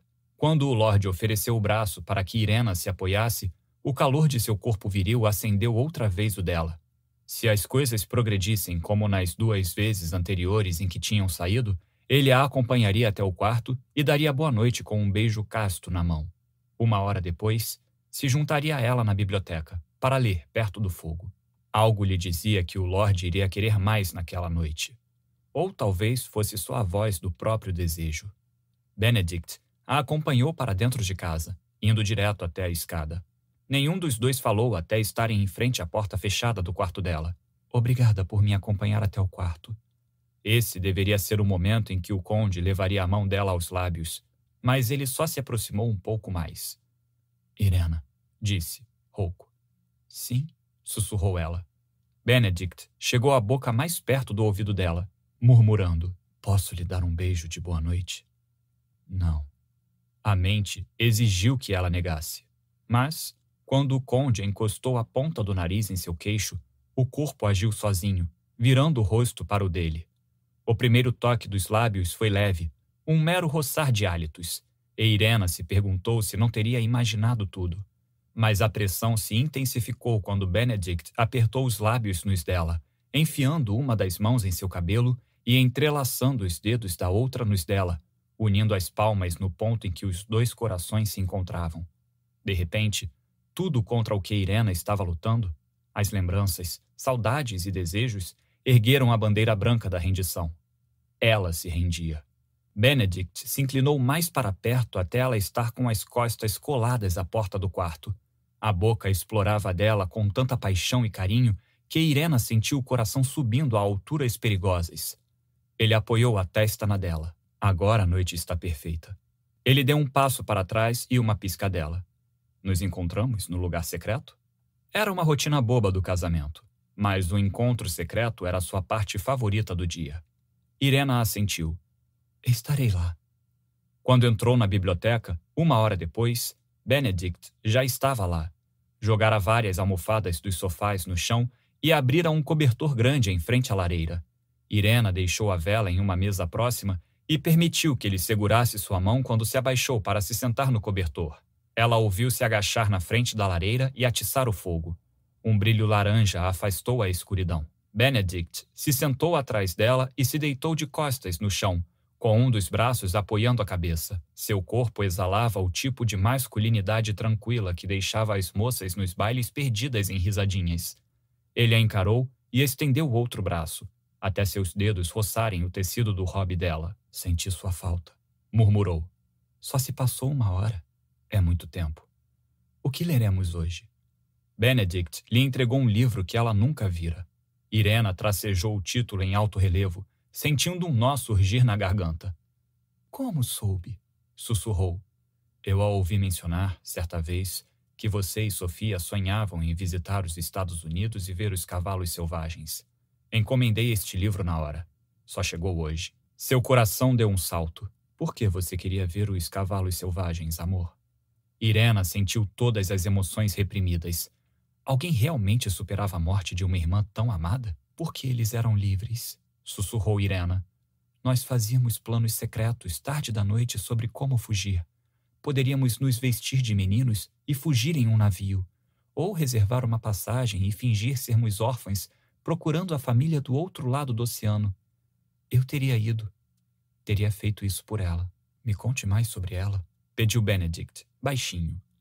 Ela amava cavalos tanto quanto eu. Era tão talentosa na montaria quanto você? Não.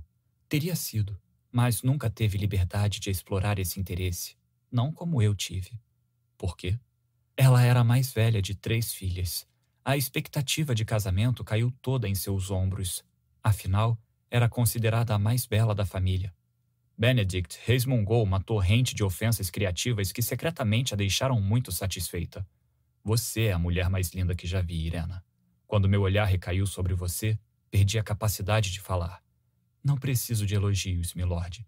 Estou ciente da beleza que tenho. O que nenhuma dama deve admitir, é claro, mas o mundo é assim. A sociedade inglesa parece exigir que as mulheres fiquem umas contra as outras até que todas tenham inveja de todas. Benedict ficou um tempo quieto, mas só por um momento. Você sentia inveja de sua irmã mais velha? Irena balançou a cabeça. Nunca, mas ela sentia de mim. Por quê? Eu não carregava o mesmo fardo. A vida dela era dedicada a garantir um marido que não desejava apenas para agradar aos meus pais. E, quando ela morreu, esse fardo ficou para você. Irena evitou seu olhar, mas assentiu. A mão dele encontrou a dela. Fale comigo, meu amor. Confie em mim. Irena o encarou. Ela se sentia culpada por ter ficado doente. Antes de morrer, me fez prometer que nunca me casaria se não fosse por amor. Benedict se sentou, hesitante, até o rosto estar a centímetros do dela. E você cumpriu a promessa? O tempo passou, segundos que pareciam horas, enquanto Benedict encarava sua boca, esperando pela resposta. Um discreto pigarrear os fez pular de susto, como se tivessem sido flagrados em uma posição comprometedora. Estavam casados, claro, então não havia necessidade de constrangimento. Mesmo assim, as bochechas de Irena arderam. Benedict se virou para o invasor. O velho mordomo estava a alguns metros. O que foi, Isaías? Peço desculpas, milord. Um cavaleiro chegou de Aberfield com notícias urgentes. Aberfield era o nome da propriedade Letford em Dorset. Que tipo de notícias? Perguntou Benedict, tenso. É Rosendale. Ele sofreu um acidente horrível. Irena sentiu o corpo do marido se encher de tensão. Vou agora mesmo. Ela segurou a mão de Benedict. Vou com o senhor. Não, você só vai me atrasar. Eu cavalgo melhor que o senhor, milord. Irena, por favor, insistiu ele, de repente incorporando o conde da nobreza. Como seu marido, ordeno que fique aqui. As palavras foram como um tapa. Ela recuou, as mãos trêmulas. Benedict soltou um palavrão e reduziu a distância entre os dois. Desculpe-me, pediu. Ele enfiou as mãos nos cachos soltos da nuca da condessa e puxou-a. Sua boca estava colada dela antes que Irena tivesse tempo de reagir. Foi um beijo tenso e desesperado. Quando o conde se afastou, foi só o suficiente para levar os lábios à testa dela. Perdoe-me, mas há coisas sobre as quais não posso falar agora. Ele se virou e saiu. 14. Não acredito que você vai mesmo fazer isso. Era noite de terça, e Fia, que passava rímel, deu um pulo de susto ao ouvir a voz de Liv na porta do banheiro. Uma meia-lua de pontinhos se espalhou embaixo do olho direito. Ótimo. Não que se importasse com a aparência. Não era um primeiro encontro de verdade. Isso era só um detalhe técnico. Uma parte do acordo. Fia limpou o rímel borrado com um cotonete e decidiu que já estava mais do que bom. Deu um passo para trás e observou o resultado no espelho. Na verdade, estava um pouco melhor do que bom. Se nada der certo, deixe as pernas à mostra, não é mesmo? Rosnou Liv. Não acredito que você acabou de citar nossa mãe. Liv se sentou na cama. Só estou dizendo que você está fazendo esforço demais por um homem que não está tentando impressionar. Fia calçou os saltos pretos. É só um vestido. Um vestido que diz: Me encoste na parede e cuide bem de mim, garotão. Na verdade, o vestido diz: Não foi minha irmã que me convenceu a comprar isto na semana passada? É, mas isso foi antes de saber que o Gavin tinha feito chantagem para ter um encontro. As duas se viraram, culpadas, ao ouvir alguém pigarreando a porta. Ambas ostentavam expressões de: Não estávamos nem falando de você. Pronta? perguntou Gavin, abrindo um sorrisinho que dizia: Sim, eu sei que vocês estavam falando de mim. Fia tentou responder, mas só conseguiu emitir um grunhido baixo. Caramba! O marido estava lindo. Usava uma calça cinza escura que ela nunca tinha visto, mas parecia ter sido feita sob medida. E também era a primeira vez que via aquela camisa azul e lisa, de botão, ajustada a ponto de esticar um pouco nos ombros e bíceps. As mangas estavam enroladas, deixando à mostra os antebraços musculosos. Ela se abanou mentalmente. Os homens deviam passar mais tempo trabalhando os antebraços. Eles não faziam ideia do impacto que a flexão daqueles músculos provocava numa mulher. Você está bonita, comentou ele. Você também. Vestido novo? É. Camisa nova? É. Gostei. Essa é a dica para você sair, Liv. Comentou Gavin, sem tirar os olhos de Thea. E essa é a dica para você, Liv, repreendeu Thea. A irmã repuxou os lábios e saiu da cama. Gavin entrou no quarto com um sorriso quase tímido. Oh, onde está sua bolsa? Na cômoda. Por quê? Ele tirou uma bandana dobrada do bolso. Porque você precisa guardar isto dentro. Hum, é para eu ficar com medo? Ele respondeu com um sorriso menos tímido. Você vai ver. No andar de baixo, os dois beijaram as meninas, desviaram da baba do cachorro e mandaram Liv não deixar as gêmeas vendo nenhum vídeo idiota do YouTube. Liv respondeu que não podia prometer nada e os expulsou de casa. Gavin ajudou Thea a entrar no carro e foi para o outro lado. Então, ele pigarreou, quando entraram na via expressa. Você teve alguma notícia de Vanderbilt? Ainda não, mas devo ter esta semana. E se. Ele não terminou a pergunta, mas não precisava. Fia sabia o que era. Se eu não entrar? Não sei. Ainda não pensei nisso. Você vai entrar, retrucou Gavin, com uma confiança que não devia existir. E vamos comemorar quando isso acontecer. Fia grunhiu, indiferente. Alguns minutos depois, Gavin sinalizou que pegaria a saída. Coloque a venda, pediu, bem-humorado. Aqui? Ela olhou em volta. Estavam no estacionamento de uma loja sem identificação. É, aqui. Com o coração disparado, Fia amarrou a bandana sobre os olhos. Aquilo era ao mesmo tempo ridículo e fofo, o que só tornava a situação mais perigosa. Só tinha que ir ao encontro. Não precisava se divertir de verdade. Está vendo alguma coisa? Nadinha. Que bom, não pode espiar. O carro virou mais duas vezes, até Fia sentir que estava parando de novo. Luzes fortes deixaram tudo avermelhado através do tecido. Fia sentiu que Gavin se inclinava em sua direção. Tudo bem. Pronta? Ela riu. Pronta. Gavin mexeu na bandana. Tomando cuidado para não puxar seu cabelo, ele desfez o nó e deixou que o pano caísse. Fia se encolheu por um momento, por causa da luz forte. E. Você me trouxe a Art Supplies Plus? Achei que podíamos comprar umas coisas para as suas aulas. Fia ficou encarando Gavin, o coração emitindo um aviso. Ele não estava seguindo o protocolo. Aquele era o tipo de encontro elaborado para quebrar suas defesas. O marido estava tentando seduzi-la com canetas e telas de pintura. Notou um instante de incerteza nos olhos dele. Tu, tudo bem? Tudo. Eu só. Obrigada. Lá dentro, Fia pegou um carrinho e o encarou como quem pergunta: Tem certeza? Você quer mesmo fazer isso? indagou, tentando manter o tom leve. Você não quer? Eu quero. Mas fique avisado, Gavin. Em lugares assim, eu fico parecendo uma criança numa loja de doces. Ele sorriu. Eu sei. Já vi sua gaveta de canetas, Fia. Estou preparado. Ele não estava preparado. Ver Fia andando pela loja de materiais de arte era como ver um animal furioso solto na corrida de touros em Pamplona. Gavin se oferecera para empurrar o carrinho enquanto ela olhava tudo e escolhia, o que era ótimo, pois lhe permitia uma visão melhor dela naquele vestido. Meu Deus, que vestido! No instante em que entraram no quarto, sentira-se como um daqueles personagens de desenho, com olhos saltando e a língua pendurada para fora. Gavin a seguiu por vários corredores, até que Fia soltou um suspiro apaixonado. Washi tape, sussurrou, a mão sobre o peito. Havia um corredor inteiro daquilo. Fileiras e mais fileiras de todas as estampas e cores imagináveis. Fia observou cada rolo de fita com olhar crítico, jogou alguns no carrinho e botou outros de volta na prateleira, como se não pudessem comprar tudo duas vezes. Bem, esse não era o estilo de Fia. Na verdade, Gavin ficou impressionado quando soube das compras, na sexta-feira anterior. Olha isso! Fia enfiou uma coleção de fitas com tema escolar na cara dele. As meninas iam adorar. Gavin botou as fitas de volta na prateleira. Fia o encarou, confusa. Por que você fez isso? Nós viemos comprar coisas para você, não para as meninas. Ele estendeu a mão por cima dela e pegou outras fitas, que pareciam recriações das pinturas de Van Gogh. Que tal estas?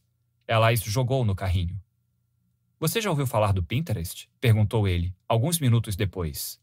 Fia o encarou como se ele tivesse perguntado se ela já tinha ouvido falar de Elvis Presley. Sério? Eu vivo no Pinterest. Você tem conta lá? Tenho. Por quê? E usa para quê? Fia soltou um suspiro trêmulo. Meu Deus, para que eu não uso? Receitas, ideias de artesanatos, dicas de maternidade, fotos fofas de cachorro. Por quê? Gavin sentiu as bochechas esquentarem. Tem. tem fotos minhas lá. Fia deu risada. Eu sei. Você já viu? Você acabou de descobrir o Pinterest, é? Mais ou menos. Ele inclinou a cabeça. Então você viu as fotos? Ela deu de ombros. Vi. Tem um painel dedicado ao Legends. e o algoritmo do site me recomenda pins relacionados para eu botar lá. É comum você aparecer. Ainda mais depois.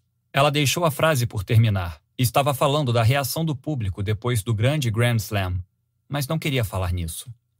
Então você fica sentada na frente do computador procurando receitas de carne assada e, de repente, aparece uma foto do seu marido, só que postada por outra mulher? Gavin, tem mulheres postando fotos suas em todas as redes sociais desde o dia em que nos conhecemos. Às vezes, até postam fotos de nós dois juntos ou me tiram com Photoshop. Estou acostumada. Se tivesse um site em que homens estranhos postassem milhares de fotos suas, eu não ia conseguir me acostumar. É diferente. Eu não sou famosa. Você é a pessoa mais importante do mundo para mim. Então discordo. Fia entreabriu os lábios. Um caleidoscópio de emoções conflitantes surgiu nos olhos dela, como se não acreditasse nele, mas quisesse desesperadamente acreditar. De repente, antes que Gavin percebesse o que estava acontecendo, Fia ficou na ponta dos pés e deu um beijo levíssimo em seus lábios. Foi tão rápido que ele quase não acreditou que tivesse acontecido. Fia recuou, balançando a cabeça. Desculpe, não sei por que fiz isso. Gavin tentou aliviar a tensão com uma piada. Eu devia trazer você para comprar washi tape mais vezes. Deu certo. Fia relaxou. Espere até chegarmos ao corredor dos pincéis. Nossa, podemos ir logo? Fia o empurrou de brincadeira. Infelizmente, nada aconteceu no corredor dos pincéis. Nada de bom, pelo menos. Mas, depois de analisar mais de 20 modelos de vários tamanhos em duas fileiras diferentes, Fia o segurou pelo braço, puxando-o para cochichar em seu ouvido. Olha, você vai achar que estou paranoica depois da conversa do Pinterest, mas acho que tem dois torcedores malucos seguindo você. Gavin sentiu os pelos da nuca se eriçarem. Do que você está falando? Tem dois caras estranhos que não param de surgir nos corredores. Eles não conseguem disfarçar. Não sei. Parece que estão de olho em você, mas tentam parecer que não estão. Gavin tentou manter a expressão neutra. Como eles são? Eu mostro se a gente passar por eles de novo. Mas devo estar sendo paranoica. Fique perto de mim, pediu, tenso. Era uma das coisas que odiava em ser jogador profissional de beisebol. A família ficava exposta. Deixando de lado as brincadeiras sobre o Pinterest, era horrível saber que não podia nem sair com a esposa sem se preocupar se alguém ficaria olhando, incomodando os dois. Pegaram as compras e, quando estavam saindo, Gavin deu uma última olhada para trás, para ver se os homens estranhos que Thea mencionara ainda estavam lá. Como não viu ninguém, acabou relaxando, mas manteve a mão nas costas dela enquanto andavam. Gavin guardou as sacolas no porta-malas e ajudou Thea a voltar para o carro. E agora, para onde vamos? Perguntou ela, quando Gavin saiu do estacionamento. Ele quase sugeriu que encontrassem uma estrada escura e ficassem no banco de trás, mas isso seria abusar da sorte. Vamos jantar, disse, virando para a esquerda. Que bom, estou morrendo de fome. Eu também, concordou ele, encarando-a sem o menor pudor. O sorriso tímido de Thea fez seu coração bater mais forte. Um trajeto rápido pela via expressa os levou até a cidade. O trânsito era horrível, mesmo numa terça-feira, e havia gente demais na rua. Gavin passou bem devagar por um sinal e entrou em uma rampa de estacionamento perto do restaurante. Parou ao lado do manobrista enquanto Thea passava batom e ajeitava o cabelo no espelho. Sentiu o coração saltar outra vez. Ela era tão linda que às vezes doía só de olhar, como agora. Depois de trocar a chave por um cartão do manobrista, Gavin apoiou a mão nas costas dela enquanto caminhavam. Estavam a alguns quarteirões da Broadway, a via turística principal do centro de Nashville. Mas o lugar estava cheio de moradores locais e de turistas que buscavam entretenimento longe das multidões. Andaram em silêncio por um quarteirão inteiro, parando e seguindo junto com o fluxo de gente em busca de whisky e música. Gavin a manteve junto ao corpo, protetoramente, sobretudo quando o inevitável começou. Cara, acho que aquele era o Gavin Scott, comentou um sujeito de botas de cowboy quando passaram. Fia ergueu os olhos, abrindo um sorriso. Cara, repetiu, dando risada. Vamos andando, com sorte vão nos deixar em paz. Alguns metros depois, outro homem o reconheceu. Ei, você não é. Gavin levantou a mão livre, em um gesto educado que dizia: Agora não, por favor. Desde o Grand Slam, era reconhecido mais do que nunca. Isso quase o fez escolher um lugar diferente para levá-la naquela noite. Mas o restaurante era uma churrascaria famosa que ele sabia que Thea adoraria. Também tinha música ao vivo e pista de dança, um restaurante único em Nashville. Quando Gavin fez a reserva, pediu a mesa mais particular possível. Não usava muito seu status de celebridade, mas aproveitou para garantir que teria o que queria. Compensou, porque a recepcionista os tratou como realeza quando chegaram e os levou para um espaço particular com vista da pista de dança. A mesa estava posta para dois com uma vela no centro, ao lado de um vaso cheio de margaridas.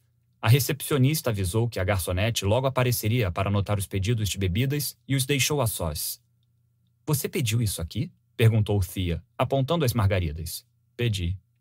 O gesto a deixou incomodada. Sinto muito por não me lembrar desse dia da margarida. Eu reparei em você bem antes de você reparar em mim, então não poderia esperar que você lembrasse. Não foi tão antes assim, argumentou Thea. Foi bastante tempo antes. Quanto tempo? Dois meses. Ela revirou os olhos. Que mentira.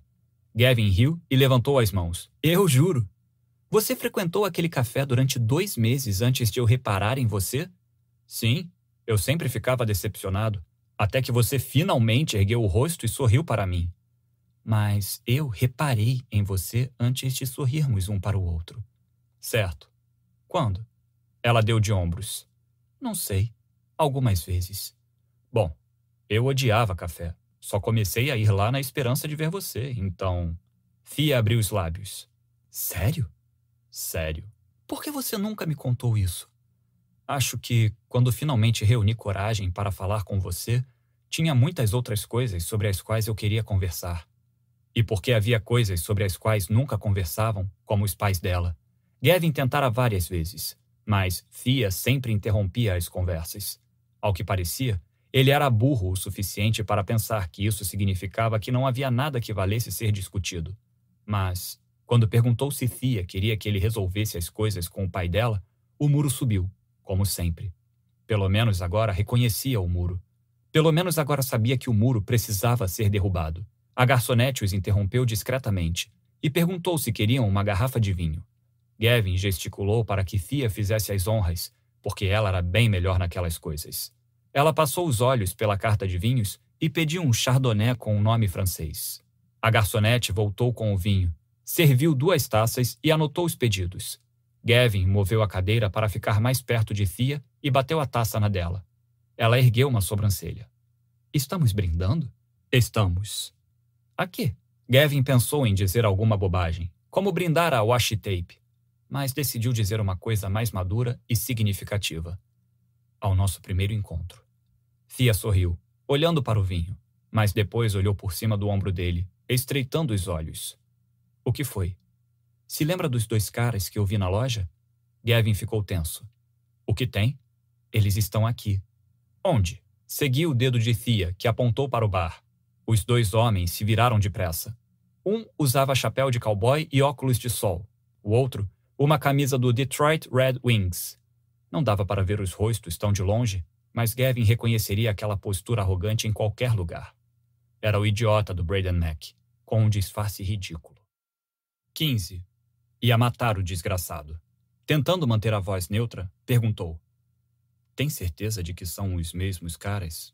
Tenho. Mas deve ser só coincidência, né? Gavin largou o guardanapo na mesa. Fique aqui. O quê? Ele se levantou e Fia segurou seu braço. O que você vai fazer? Gavin, você não pode brigar com eles. Confia em mim.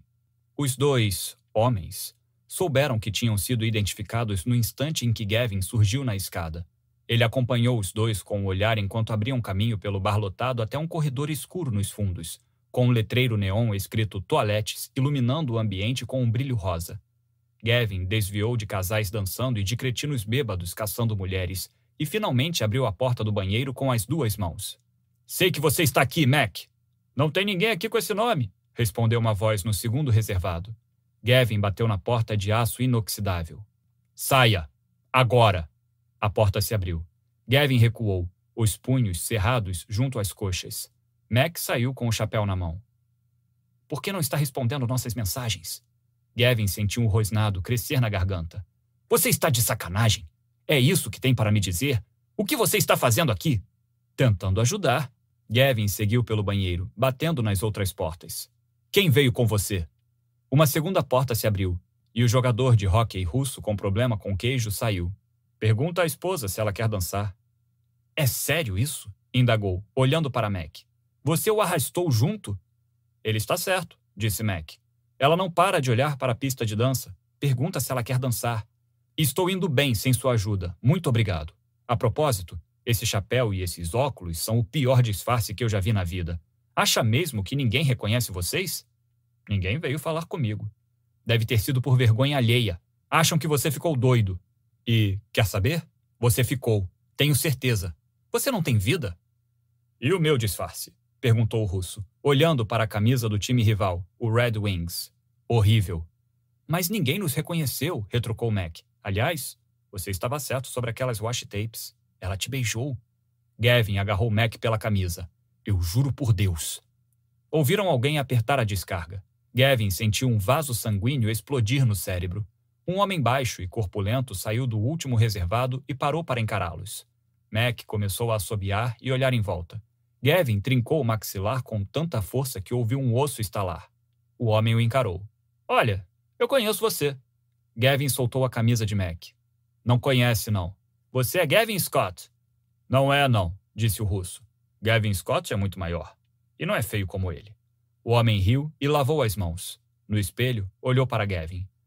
Você devia perguntar se ela quer dançar. Se ela está olhando para a pista de dança, é porque quer. Ótimo. Agora estava ouvindo conselhos de estranhos na porcaria do banheiro. O homem secou as mãos, dizendo: Eu não ouvi nada. E saiu. Gavin apontou para Mac. Você vai embora. Agora. Escuta a gente, cara, pediu Mac. Você está indo bem, mas dance com ela e use isso como oportunidade para fazê-la falar. Acontece o tempo todo nos manuais. Lembra quando Irena e Benedict dançaram a valsa? Fez com que os dois se aproximassem. As pessoas revelam segredos quando dançam. É mais fácil falar com o ombro do que com o rosto. Aquilo fazia um sentido absurdo, o que só deixou Gavin mais irritado. A porta se abriu de novo e um segurança de uniforme cinza entrou. Ele observou a cena. Tudo bem aí? Tudo, disse Mac. Não tem nada acontecendo. Uma mulher disse que estava com medo de o marido estar com problemas. Gavin estendeu a mão para o segurança. Meu nome é Gavin Scott, sou jogador do Nashville Legends. Esses dois estão incomodando minha esposa e eu gostaria que você os retirasse daqui, por favor. Vamos. O segurança segurou o braço de Mac. Hesitou quando percebeu que o braço era puro músculo. Hum. Mac ignorou o segurança. Quando chegar em casa, ainda no carro, pergunte se pode beijá-la. No carro. Ela vai amar. Li isso em um livro e tentei com uma garota uma vez. Eu juro, ela derreteu feito manteiga. Esse homem está descontrolado, disse Gavin ao segurança. O senhor andou bebendo? perguntou o segurança. Mac assentiu. Sim. Boa. Vou fingir que estou bêbado. Faça a FIA ver isso quando ele nos expulsar. Você pode nos seguir e ficar dizendo coisas como sumam daqui e ser o macho alfa, essas coisas. Você é louco. Mac botou o chapéu. Estou dizendo, ela vai se abrir com você depois de tudo isso. Você vai nos agradecer. O segurança puxou o braço de Mac. Olha, não sei o que está acontecendo aqui, não sei nem se quero saber, mas quero vocês dois fora. Ele empurrou Mac na direção da porta. O russo foi atrás. Meu disfarce não é horrível. Um grupo pequeno tinha se formado do lado de fora do banheiro. Afinal, quem não fica curioso quando um segurança entra no banheiro de um bar? Mac se virou para olhar para trás e fez a maior cena que conseguiu. Eu te amo, cara! gritou, tropeçando, para causar mais efeito. Sou um grande fã! O maior! Gavin massageou o ponto entre os olhos. Sim, grande fã, completou o russo, erguendo os braços no ar sem o menor motivo. Para fora, mandou o segurança, empurrando os dois pela porta. Gavin ignorou os olhares e perguntas enquanto voltava pela pista de dança. Olhou para cima e viu Thea reclinada sobre a murada, mordendo o lábio. Ele subiu dois degraus de cada vez. Thea correu até ele. O que houve? Nada, está tudo bem. O que você disse para eles? Falei que estava tendo uma noite agradável com minha esposa e que gostaria que nos deixassem em paz. Não faça isso de novo, está me ouvindo? Eles podiam ser malucos. Não quero que você faça mais isso. Não vou fazer. Estou falando sério. Gavin botou as mãos nos quadris dela e a puxou para perto. Quer dançar? Dançar? Fia examinou o rosto de Gavin em busca de sinais de outra batida na cabeça. Será que ele apanhara dos homens no banheiro? Notou a insegurança surgir no rosto dele. Eu achei que talvez você quisesse. Eu. Não precisa se não quiser, não tem problema. Gavin começou a recuar, mas Fia segurou as mãos dele. Eu não disse que não queria. É que a gente nunca dançou. Eu sei. Já passou muito da hora, não acha? Sim.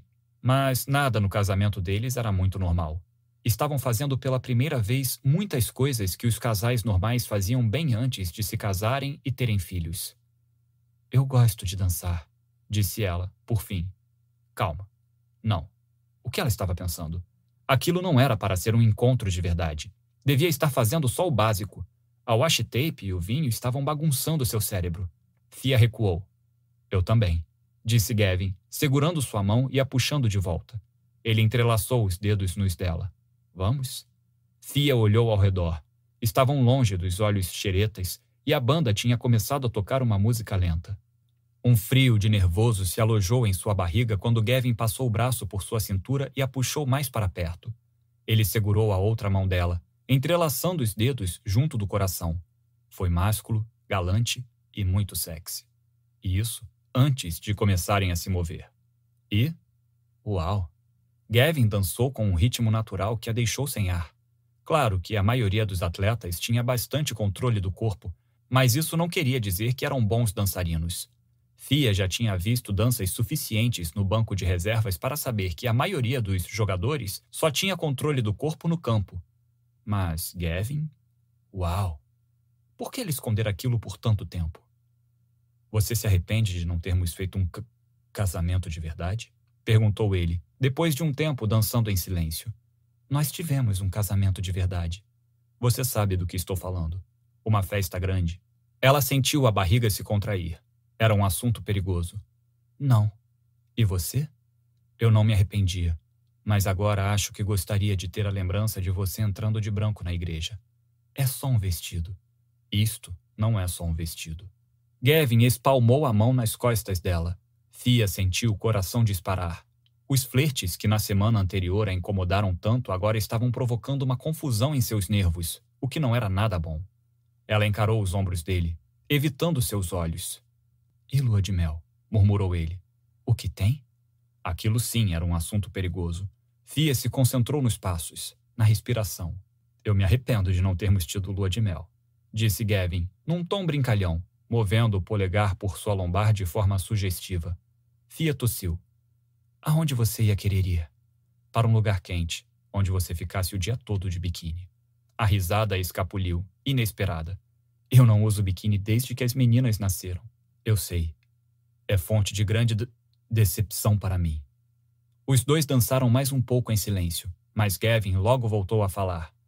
Se tivéssemos feito um casamento, você teria pedido ao seu pai para entrar com você na igreja? Fia engoliu em seco e fechou os olhos. Não queria pensar naquele filho da mãe, não naquele momento. Não enquanto estava cheia de outras emoções confusas, e aquele tipo de pergunta era o motivo pelo qual não devia ter aberto a porta da conversa. Fale comigo, Thea, pediu Gavin, a boca junto de seu cabelo. Qual é a importância? É que eu me importo com você. Thea balançou a cabeça. Não sei, admitiu. Parece o tipo de coisa que um homem teria que conquistar, não só simplesmente poder fazer. Gavin a puxou mais para perto. E ele não conquistou. Não. Ele definitivamente não conquistou esse direito. Os dois dançaram em silêncio por vários minutos. O corpo de Thea registrou cada detalhe do corpo dele roçando e se ajustando ao dela. Gavin inclinou o rosto e beijou o topo de sua cabeça. Por que você não quer ir ao casamento? perguntou, baixinho. Por algum motivo, ela respondeu. Porque não suporto ver outra mulher jovem e ingênua ser enganada a ponto de acreditar que vai mudar meu pai, que vai ser a mulher capaz de fazer com que ele fique. Ele não vai ficar. Só vai abandonar a coitada, porque é isso que ele faz. Ele vai embora. A volta para casa foi silenciosa. Não era um silêncio tenso, só um silêncio estranho. Durante toda a noite, tinham mantido um vácuo tranquilo, evitando todas as questões enormes e desagradáveis ainda não resolvidas. Tantas situações ruins foram esquecidas por uma noite. Gavin parou na porta de casa e desligou o motor, mas nenhum dos dois fez menção de sair. Eu me diverti hoje, disse ele. Fia não queria admitir que também tinha se divertido, então não disse nada. De que adiantaria encorajá-lo com falsas esperanças? Assim que saíssem do abrigo escuro do carro, a realidade jogaria a vida real na cara deles, e nem a saudade, nem o desejo de que as coisas fossem diferentes mudaria isso. Gavin pigarreou. Então, Fia olhou para ele. Então, como isto é um encontro, posso beijar você aqui, no carro, antes de voltarmos lá para dentro? Fia sentiu o ar sumir dos pulmões. É isso que as pessoas fazem em encontros? Eu tinha esquecido. Eu me lembro de fazer bem mais do que isso em um carro com você. Retrucou ele, rouco. Fia sentiu as bochechas esquentarem. Você sabe que aquela deve ter sido a noite em que engravidei, né? Eu sempre me perguntei isso. O olhar carregado com que ele a encarava sugeria que tinha mesmo se perguntado aquilo, mas não de um jeito negativo. Gavin só gostava da lembrança e não se importaria de criar uma nova. E era por isso que o mais inteligente a se fazer era sair do carro naquele momento. Mas Fia não estava se sentindo muito inteligente. Estava tomada de sentimentos. Sim, murmurou. Sim. Fia olhou para os lábios dele. A felicidade explodiu no peito de Gavin quando ele a beijou. Não foi como antes. Não foi como o beijo na cozinha, nem o da noite em que ele voltou para casa. Aquele beijo não foi nenhuma explosão de paixão. Mas mesmo assim foi destruidor. Quem imaginaria que uma pressão suave poderia ser tão incandescente? Aquele beijo exigia respiração lenta pelo nariz e firmeza nas pernas. Era o tipo de beijo que dizia que ela estaria encrencada se continuassem com essa história de encontros. Gavin ajustou o ângulo da boca e roçou nos lábios dela uma, duas, três vezes. Então recuou e a encarou, um meio sorriso erguendo o canto da boca. Depois, passou o polegar pelo lábio inferior dela. Está com vontade de ler hoje? Fia assentiu. Sua cabeça parecia se mover por vontade própria. Uma hora depois, caiu no sono com a cadência suave da voz dele e as batidas confusas do próprio coração. 16. As criançonas se divertiram ontem à noite? Na manhã seguinte, Gavin fechou a geladeira e viu que Liv tinha se materializado na cozinha, como se tivesse se teletransportado. Deu um pulo de susto, soltando um palavrão. Sim, respondeu ele. Droga, retrucou Liv. Eu estava com esperanças de sair do porão. Gavin botou o leite do cereal das meninas na mesa. Fia estava vestindo as duas no andar de cima. Ele ainda não a vira naquela manhã, só a ouvir andando pela casa. Sabe, Liv, essa troca entre a gente até que é divertida, resmungou Gavin. Mas não estou com paciência esta manhã. Só estou cuidando da minha irmã. Avisei você sobre fazer mal a ela, não foi? Gavin abriu a dispensa e pegou o cereal. Você já parou para pensar que isso não é da sua conta? Ela é minha irmã e é minha esposa. Eu moro aqui. Fique à vontade se quiser ir embora. Você primeiro. Ela estalou os dedos. Ah, espere.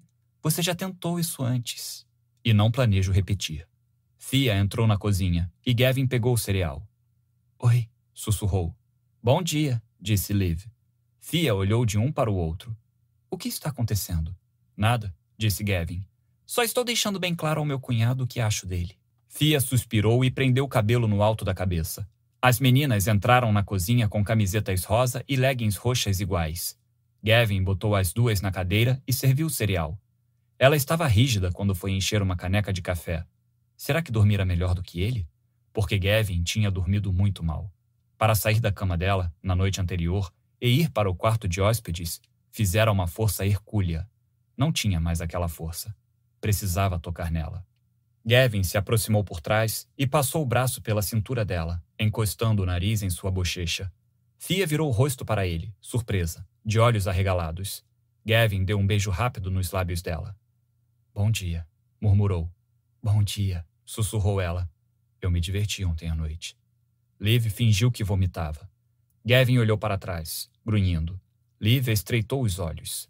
Ele mostrou os dentes. Ela espalmou a mão no ar, mexendo os dedos e cantarolando Alguém ficou na mão. Fia se virou, soltando outro suspiro. Vocês dois precisam parar com isso. Ela que começou. Fia inclinou a cabeça. Eu nunca deixo as meninas se safarem com essa desculpa.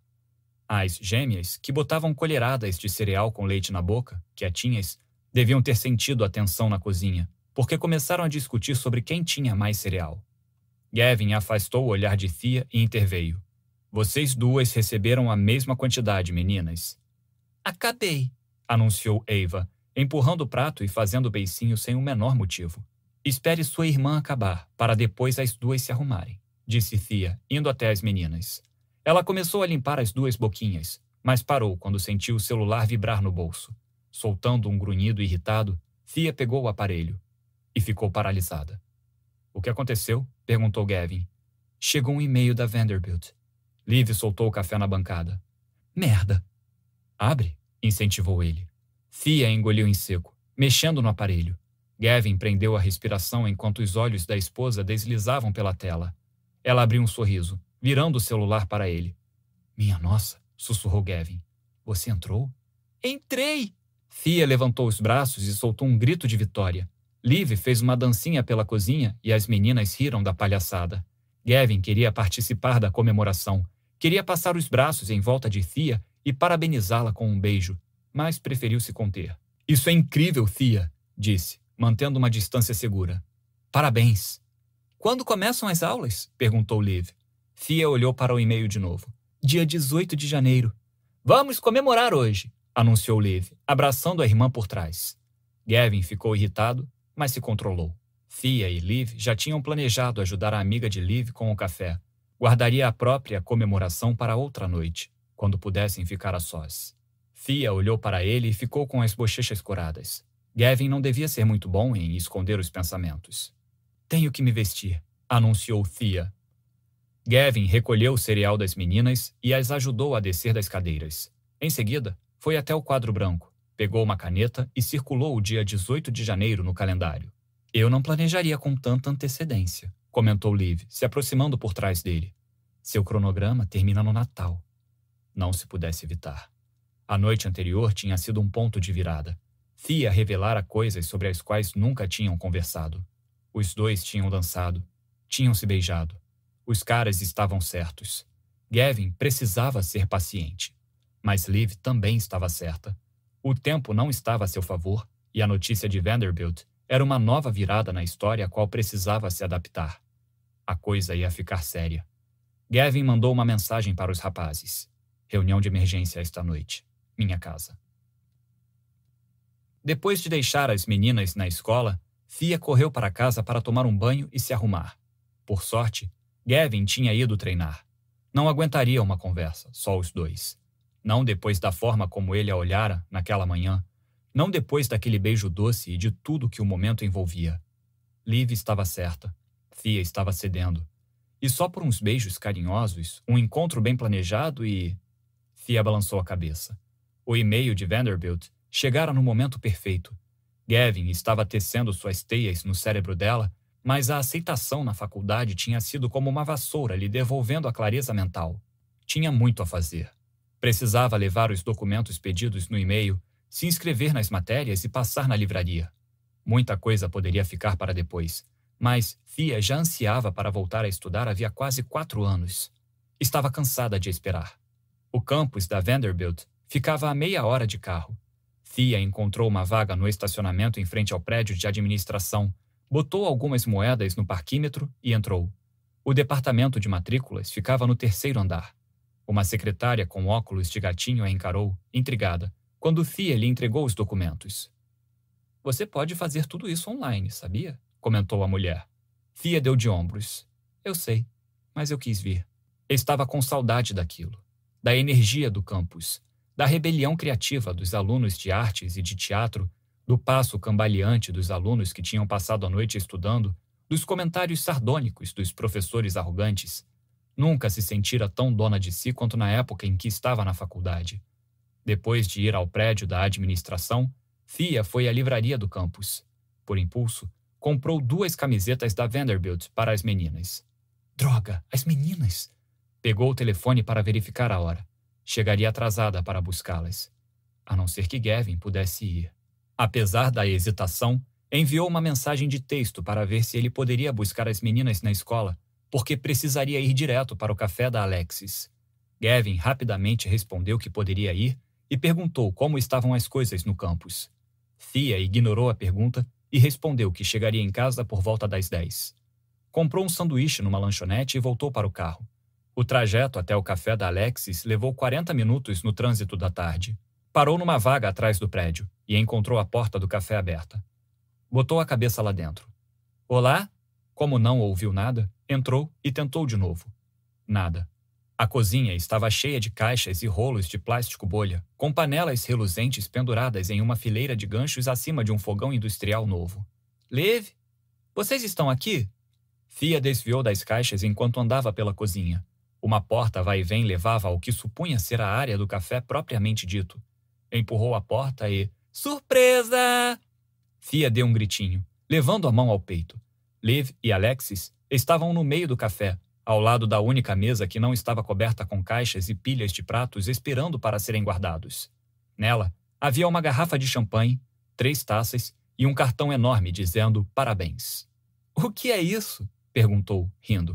Eu falei que a gente ia comemorar, respondeu Liv. Surpresa! Alexis sorriu. Liv me contou a novidade. Que maravilha! E no momento perfeito. Ela e Liv trocaram olhares. Fia entrou mais na sala. Momento perfeito para. Bom, disse Alexis, arrastando um pouco a palavra.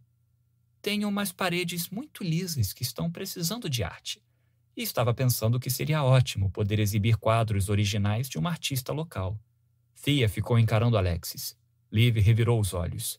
Ela está falando de você, Thea. Você quer que eu pendure alguns dos meus quadros aqui? Você aceita? Quero exibir artistas locais, dar espaço para que vendam seu trabalho. Thea quase se beliscou. Em um só dia, tinha sido aceita de volta na Faculdade de Artes e receber a oportunidade de exibir seu trabalho. Não acreditava muito em sinais, mas parecia um. Thea observou o café. O que vamos fazer primeiro? Liv se aproximou e colocou uma taça de champanhe na mão dela. Primeiro, vamos brindar. Fia aceitou o champanhe. Liv ergueu a taça. Há novos começos. Fia imitou a pose. Há novos começos. Mas, quando o champanhe tocou sua língua, as bolhas e o sentimento deixaram um gosto amargo. 17. Podemos ir direto ao ponto, por favor? Gavin abriu uma cerveja e se sentou no sofá com o máximo de dignidade que um homem adulto poderia ter usando um boá de penas vermelhas e chifres de rena. Eva, Amelia e Jojo exigiram que todos brincassem de fantasia antes de se acomodarem no quarto das meninas para ver um filme enquanto os homens trabalhavam na parede. Mas a escolha de A Pequena Sereia tinha gerado um debate no andar de baixo e as coisas estavam fora de controle.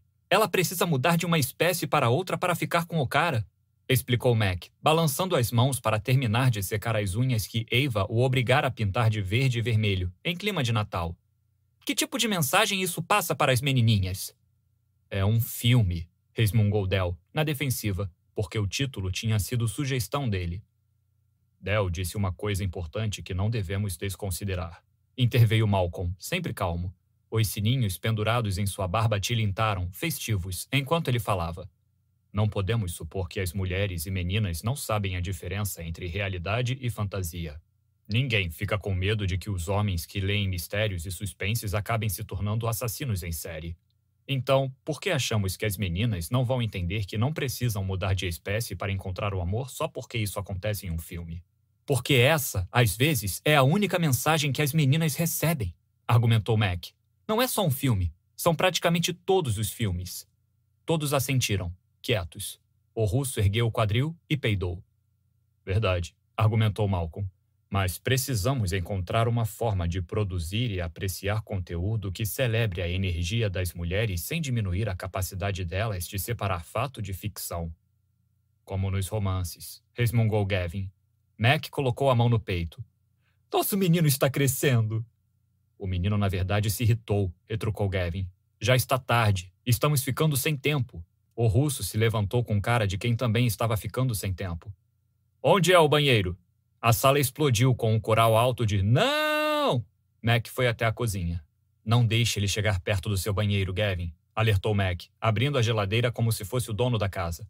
Você nunca vai conseguir tirar o cheiro. O intestino dele produz lixo tóxico. Eu tenho um problema digestivo, explicou o russo. Use o banheiro do porão, resmungou Gavin. E você, fique longe da minha geladeira. Mac voltou com uma caixa de comida para a viagem. Tirou a tampa com a ponta dos dedos, para não borrar o esmalte. O que é isso? Não sei. Posso comer? Gavin deu de ombros. Sei lá, pode. Podemos começar, por favor? Cada um tinha chegado com uma sacola cheia para ele e espalhado os livros no chão, sem cerimônia. Gavin pegou o primeiro que viu, uma capa escura com um homem sem camisa segurando uma arma. Que porcaria é essa? Suspense romântico, explicou Del. Suspense romântico? repetiu, cético. É, você sabe. Mac levantou o punho e recitou, dramático, para o teto. Será que um dia ele vai transar? Essa é a história da sua vida, cara. Gavin jogou o livro de volta na pilha. Estou falando sério. Nós progredimos muito ontem à noite, mas ela ficou estranha hoje de manhã quando descobriu que foi aceita em Vanderbilt. Conta o que aconteceu, pediu Malcolm. Gavin resumiu os momentos essenciais do encontro e da manhã. Você está no meio da sua história, cara, explicou Del. Por um tempo, vai parecer que está dando um passo para frente e dois para trás, como no livro. Lembra quando Irena finalmente se abre com Benedict sobre a irmã, sobre quererem fugir para os Estados Unidos? Gavin assentiu. Bom, isso acabou fazendo com que se sentisse vulnerável e até um pouco irritada quando ele foi embora. Gavin tapou os ouvidos. Sem spoilers! Não li depois dessa parte. O fato de Thea ter se aberto um pouco sobre o pai é um bom sinal, mas esse tipo de progresso também é assustador para ela. Explicou Malcolm. Você a fez falar de coisas que doem, o ponto G fica mais sensível antes de entrar em atividade. Pago um milhão de dólares para cada um se pararem de chamar de ponto G, reclamou Gavin. A questão é que você tirou algumas lascas do muro ontem à noite. Isso vai fazer com que ela se sinta exposta, vulnerável. É, bom. Eu também me sinto, admitiu Gavin, baixinho. A sala ficou imóvel. Continue assim, cara, disse Mac. Isso é bom. Malcolm se inclinou para trás. Gavin, nós passamos muito tempo falando sobre os medos dela, as resistências dela. Do que você tem medo? De perder minha esposa. Que besteira, disse Del. Gavin o encarou. Como é? Isso é besteira, é superficial, explicou Del. Claro que você tem medo de perder sua esposa. Nem precisava dizer. Mas se acha que só precisa reconquistá-la para ser feliz, está redondamente enganado. Seria melhor desistir de vez. Eu não. Ele ficou quieto por um tempo. Você pode parar com os enigmas e explicar logo? O que Del está tentando dizer, interveio Malcolm, é que ela não pode ser a única a revelar coisas que a amedrontam. Você se abriu com ela? Se abriu de verdade? Eu não. Não sei. Gavin sentiu as axilas começarem a suar. Então comece se abrindo com a gente, pediu Del. O que você acha que nunca, nunca seria capaz de fazer? Do que sente mais medo no mundo todo? Do que você não quer falar? Os rapazes ficaram olhando para ele. Não, não podia contar. Não aquilo. Gavin balançou a cabeça. Malcolm soltou um suspiro frustrado, coisa atípica para o mestre zen do clube do livro. Gavin, não podemos ajudar quem não quer ser ajudado. Vocês não entendem. É pessoal. Del grunhiu e se levantou. Não vou mais perder tempo com você se não vai. Ela fingia. Puta merda, tinha dito em voz alta. Ele se preparou para as risadas, para as piadas, para o céu cair. Mas não aconteceu. Olhou para a frente e só encontrou rostos solidários. Ela fingia. os orgasmos? perguntou Mac. Não, gênio, o pouso na lua. Uau, cara, que droga, disse Del. Sinto muito. Ela fingia sempre? perguntou Malcolm. Ou só às vezes? Sempre. A amargura fez sua língua arder. Até onde eu sei, só fiz minha esposa ter um único orgasmo durante toda a nossa vida de casados. Mac murmurou um palavrão. Que merda, cara. Desculpe. Todas aquelas piadas sobre sexo, eu não sabia. Nossa, sou um babaca. O pedido de desculpas foi surpreendentemente sincero. Não tinha como você saber. Del deu uma tossida discreta. Então, suponho que você descobriu que ela fingia porque Gavin sentiu o pescoço esquentar. Porque teve uma noite em que ela não fingiu. Aí ficou óbvio. Não entendi, interveio Mac. Você foi expulso de casa porque finalmente a fez ter um orgasmo? Gavin se irritou com o finalmente. Não. Ela me expulsou de casa porque não reagi bem quando descobri a verdade. Como assim? Eu passei a dormir no quarto de hóspedes e parei de falar com ela. A sala enfim explodiu como ele sabia que aconteceria. Todos se levantaram de repente. Del começou a andar de um lado para outro, batendo com o punho na mão espalmada. Malcolm coçou a barba cheia de sinos e começou a cantarolar como um monge. Mac enfiava garfadas de macarrão marrom na boca, alternando entre comer e apontar o dedo para Gavin, quieto e parecendo bem irritado. Seu imbecil! exclamou Del, por fim. Eu sei que não lidei bem com a situação, disse Gavin, na defensiva. Tentei pedir desculpas quando voltei para casa, depois que ela pediu o divórcio. Gavin, você tem muito mais coisas pelo que pedir desculpas, explicou Malcolm. As mulheres não fingem o orgasmo se não estiverem fingindo outras coisas. Meu Deus, mais charadas. Só. Só me digam o que, que fazer. Você precisa parar de concentrar toda a sua atenção no fato de que ela fingia e começar a se perguntar por que não reparou antes. As palavras de Malcolm o atingiram como um soco no estômago. É, concordou Mac, limpando a gordura dos lábios com o antebraço.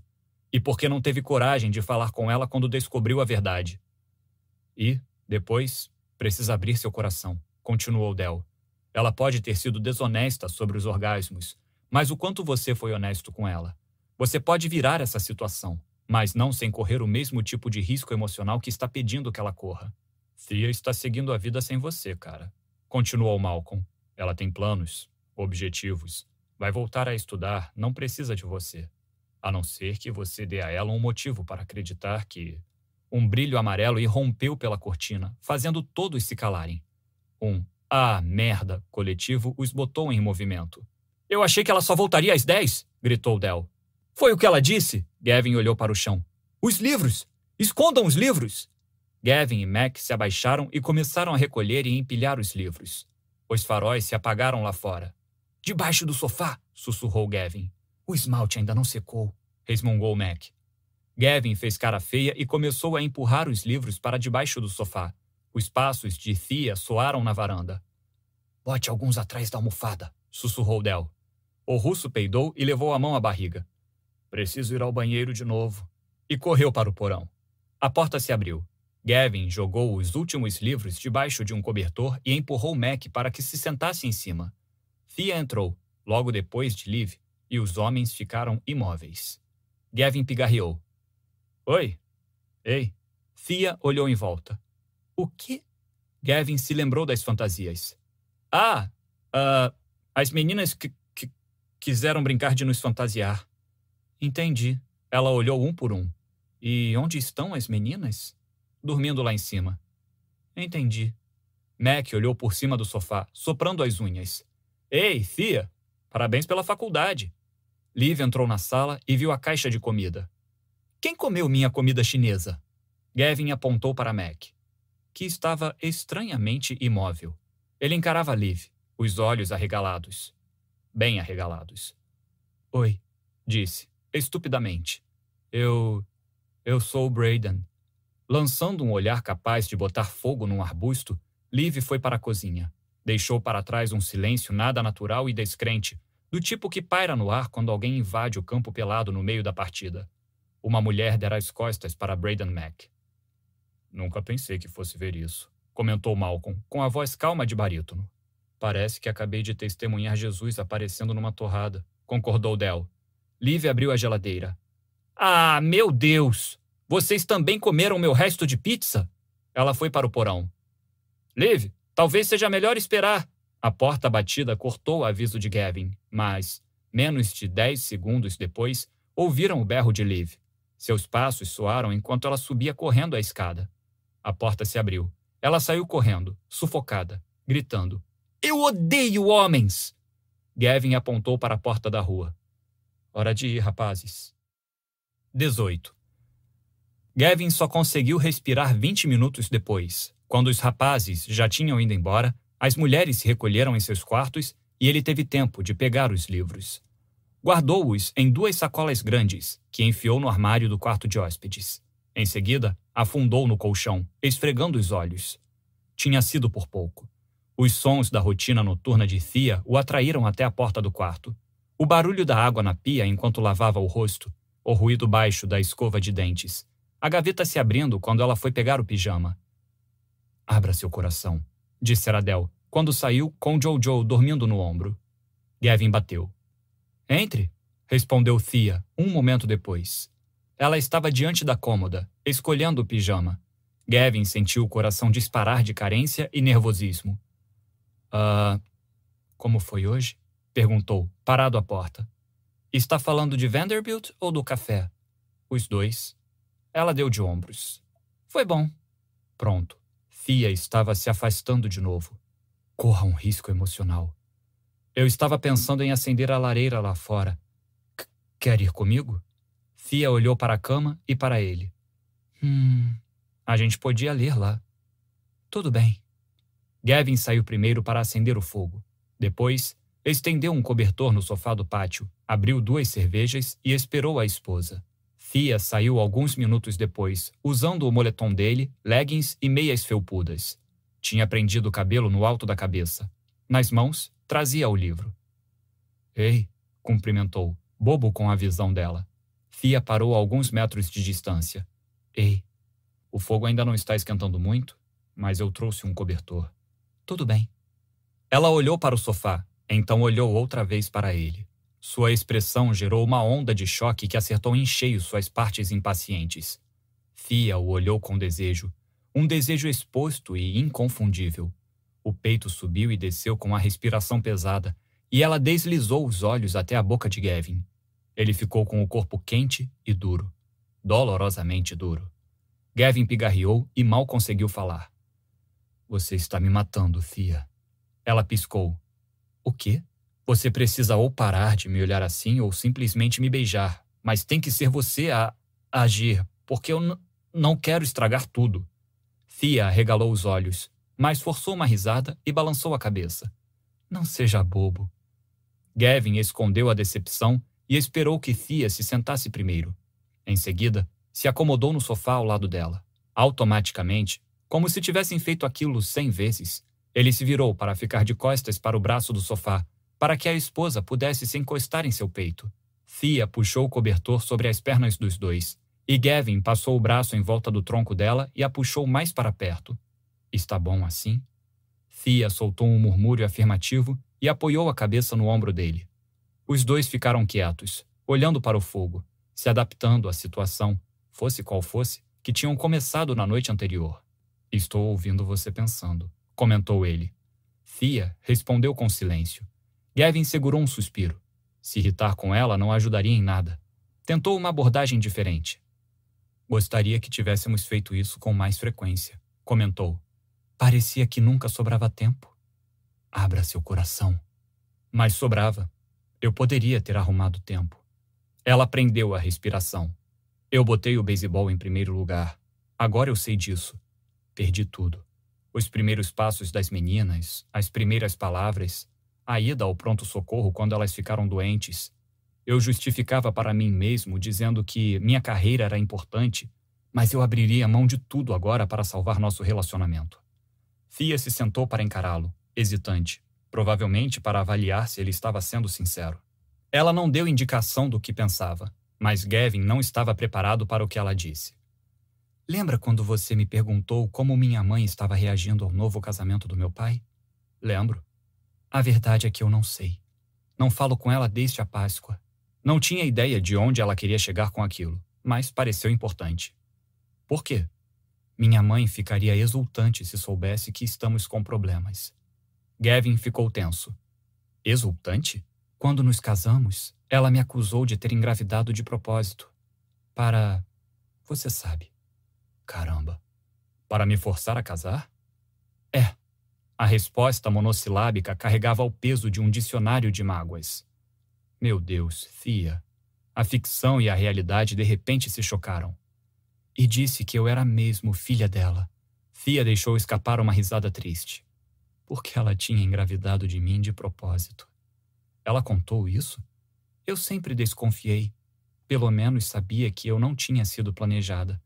Meu pai me deu um apelido. Fia hesitou de novo. Gavin a apertou de leve com o braço, até ela falar. Ele me chamava de Armadilha.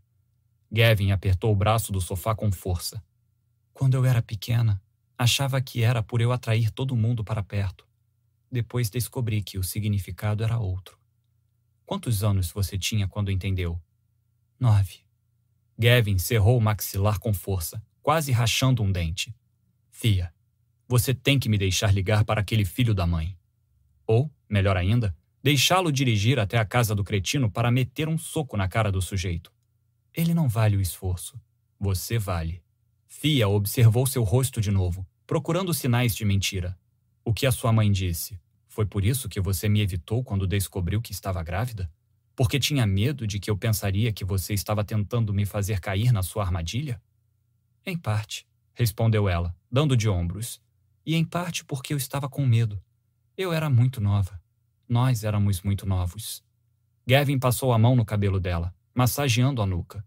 Pela primeira vez, não precisou perguntar o que Lord Benedict faria para saber o que dizer. Sua gravidez foi a melhor coisa que me aconteceu. E não só porque não consigo imaginar minha vida sem as meninas, mas porque não consigo imaginar minha vida sem você. Gavin viu uma batalha se desenrolar no rosto de Thea e sabia exatamente qual era a guerra que acontecia dentro dela. O desejo patético de acreditar nele lutava contra as realidades duras que a vida ensinara. Palavras eram lindas, mas não eram dignas de confiança. Fia tinha medo de atravessar aquela ponte quebrada porque sabia muito bem o que havia do outro lado. Incerteza e paixão e alegria do tipo que passa, do tipo que dói. Amor não basta. Fia, se alguém capturou alguém numa armadilha, fui eu. Eu capturei você. Ela abriu os lábios, soltando um suspiro minúsculo. O quê? Eu fiz o pedido de casamento quando você estava com medo, quando estava vulnerável. Eu devia ter tomado o cuidado de deixar claro que eu estava querendo um relacionamento de verdade, ter deixado você se adaptar à notícia antes de falar em casamento. Ela ergueu a sobrancelha direita, sarcástica. Eu podia ter dito não. Eu não era uma menininha indefesa. Mas você não sabia no que estava se metendo. Eu já sabia como seria o casamento com um jogador de beisebol da primeira divisão, mas você, não. Você não teve tempo de se acostumar, de se ajustar a isso. O tempo passou, e Gavin reparou em cada movimento dos músculos dela, na forma como o maxilar se contraiu quando ela engoliu em seco, e como os olhos dela trilharam um caminho até os lábios dele, e como ela sugou o canto do lábio inferior entre os dentes. E, finalmente, Graças a Deus. Finalmente, quando ela estendeu a mão, hesitante, e a espalmou em seu peitoral. Fia levou o rosto até o dele. A expressão estava tão sensível quanto na noite anterior, mas também diferente. Na noite anterior, ela estava sufocada. Agora, o olhava com avidez, com desejo. Gavin inclinou a cabeça e encostou os lábios nos dela. Fia se inclinou mais para cima dele, a boca aberta, ávida. Gavin passou os braços em volta dela e a puxou para o colo. A onda de sangue bombeando em suas veias afogou tudo, exceto o som da sua respiração trêmula. Era por isso que estava hesitante em ir lá para fora com ele. Por isso que precisara de espaço mais cedo. Era isso que o tornava perigoso. Fia não tinha força de vontade quando estava nos braços dele, não depois das coisas lindas que ele acabara de dizer. Ah, por que tinham parado de se beijar assim? Quando tinham parado? E por que não conseguia mais parar? A cada segundo, ficava mais difícil manter as barreiras que construíra entre eles. Mas quem queria enganar? As barreiras tinham sido reduzidas a minúsculas partículas de poeira inútil assim que Gavin tirou a venda de seus olhos e ela percebeu que ele a levara para comprar material de arte. Nem conseguia lembrar direito por que precisava das barreiras, com aquela vibração de prazer passando de uma parte do corpo para outra. Meu Deus, Fia, murmurou Gavin, gemendo e traçando beijos do maxilar dela até o pescoço. Fia inclinou a cabeça para facilitar o trabalho. A mão dele subiu pela cintura, entrando na blusa até o polegar roçar na parte de baixo do seu seio. Posso tocar em você? Fia concordou, trêmula. Os dedos de Gavin empurraram a renda do sutiã para o lado e acariciaram a ponta rígida do mamilo. Ela não conseguiu segurar a reação. Afastou os lábios dos dele e inclinou a cabeça para trás, gemendo. Os lábios dele encontraram um novo ponto sensível em seu pescoço, enquanto os dedos faziam magia em seu seio entumecido. Gavin apertou e puxou a ponta rígida do mamilo. O tempo todo, a língua entrava e saía da boca de Thea com um ritmo erótico. Ela se endireitou e tirou o moletom. Delicadamente, mas com uma sensação de urgência, Gavin enfiou um dedo debaixo de cada alça do sutiã, baixando-as. Os seios de Thea se soltaram da prisão e ela levou a mão às costas para soltar o fecho. Houve uma sensação de frio, seguida de um calor intenso quando as mãos dele cobriram a pele. Thea gemeu, segurando as mãos dele. Gavin levou os lábios aos dela outra vez, a língua invadindo a boca enquanto as mãos trabalhavam, os dedos girando e apertando os mamilos duros. Manteiga latiu de repente e pulou para caçar alguma coisa no pátio. Thea deu um salto, a interrupção agindo como um banho de bom senso. Ela saiu do colo de Gavin, passando o braço na frente dos seios. Ah, meu Deus! O que estamos fazendo? Gavin se remexeu, inquieto.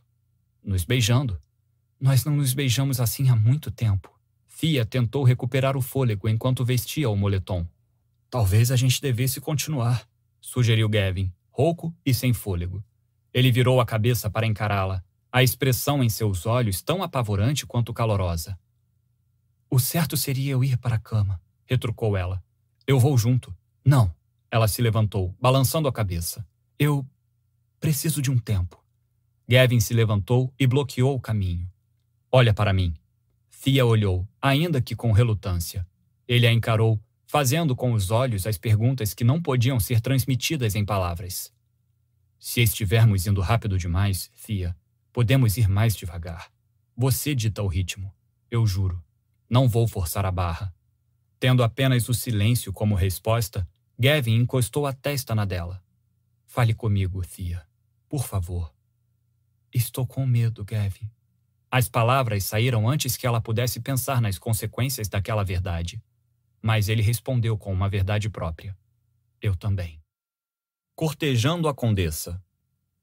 Ah, podia se perder aqui por dias, pensou Irena, olhando as prateleiras altas da biblioteca. Se ao menos pudesse. Benedict já estava fora havia dez dias. Dez dias sem uma palavra dele nem de ninguém sobre o que estava acontecendo em Aberfield. E a única coisa que a irritava mais do que a falta de explicação era a própria consternação pela longa ausência dele. Irena passara a explorar a biblioteca à noite para não ficar louca. Procurando alguma coisa? Sobressaltada, Irena se virou no escuro. Do outro lado da sala, viu Benedict deitado em um sofá minúsculo, parecendo um gato preguiçoso. Ele levantou a mão em um cumprimento casual, prova da familiaridade com que se tratavam. Os pés calçados apenas de meias estavam pendurados no braço do sofá e os ombros apoiados em almofadas. Benedict tinha tirado o paletó e a gravata, deixando a pele do pescoço exposta ao olhar dela. O senhor chegou, comentou Irene, com o máximo de calma que conseguia imprimir à voz, considerando o coração disparado. Cheguei, concordou ele, a voz baixa e cansada.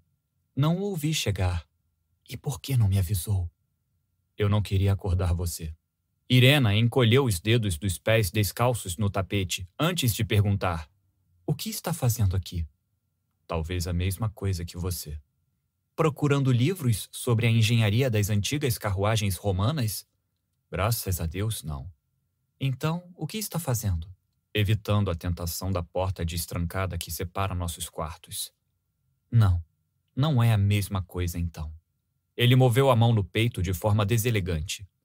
Assim você me magoa, querida. Um sorriso surgiu nos lábios dela, apesar do esforço de manter a expressão de indignação. Eu não sabia que estava em casa, Benedict. E, agora que sabe, o que vamos fazer com nosso tempo roubado no escuro?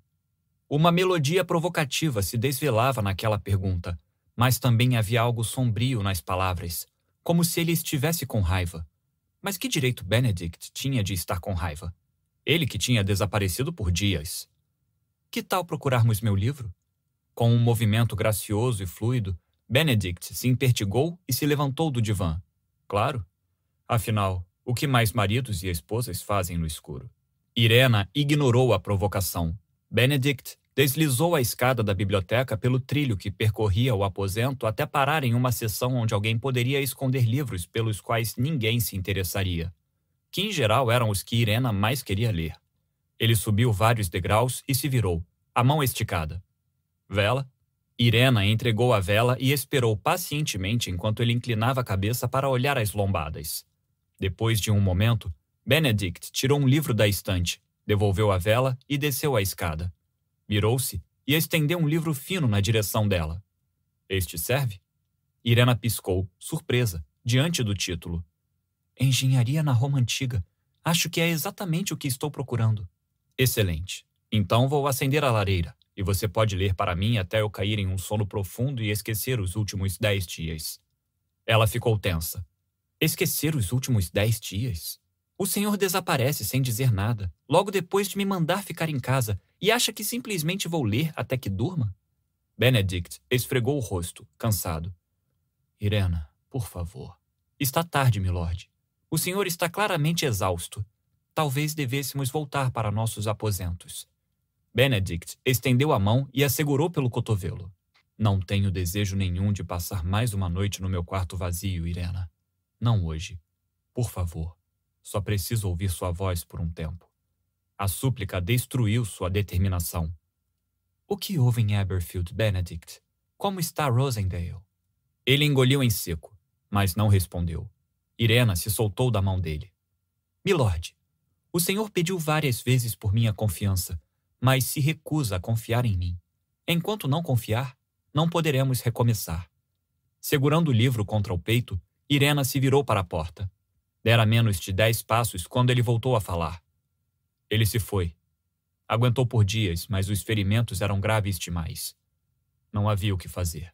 Irena se virou. Sob o brilho fraco da vela, as feições de Benedict carregavam uma sombra que não tinha nada a ver com a chama tremeluzente. Ah, Benedict. Sinto muito. Irena foi até ele. Os senhores eram próximos? Eu conheço desde que me entendo por gente. Irena suplicou silenciosamente que ele dissesse mais. Por um momento decepcionante, achou que ele não falaria. Mas o momento passou. Ele me criou, explicou Benedict. Como assim? O conde foi até a lareira, o olhar fixo nas chamas. Ele era como um pai para mim, mais até do que meu verdadeiro pai. Por quê? Benedict deu de ombros. Eu era o herdeiro. Isso era a única coisa que importava para meu pai.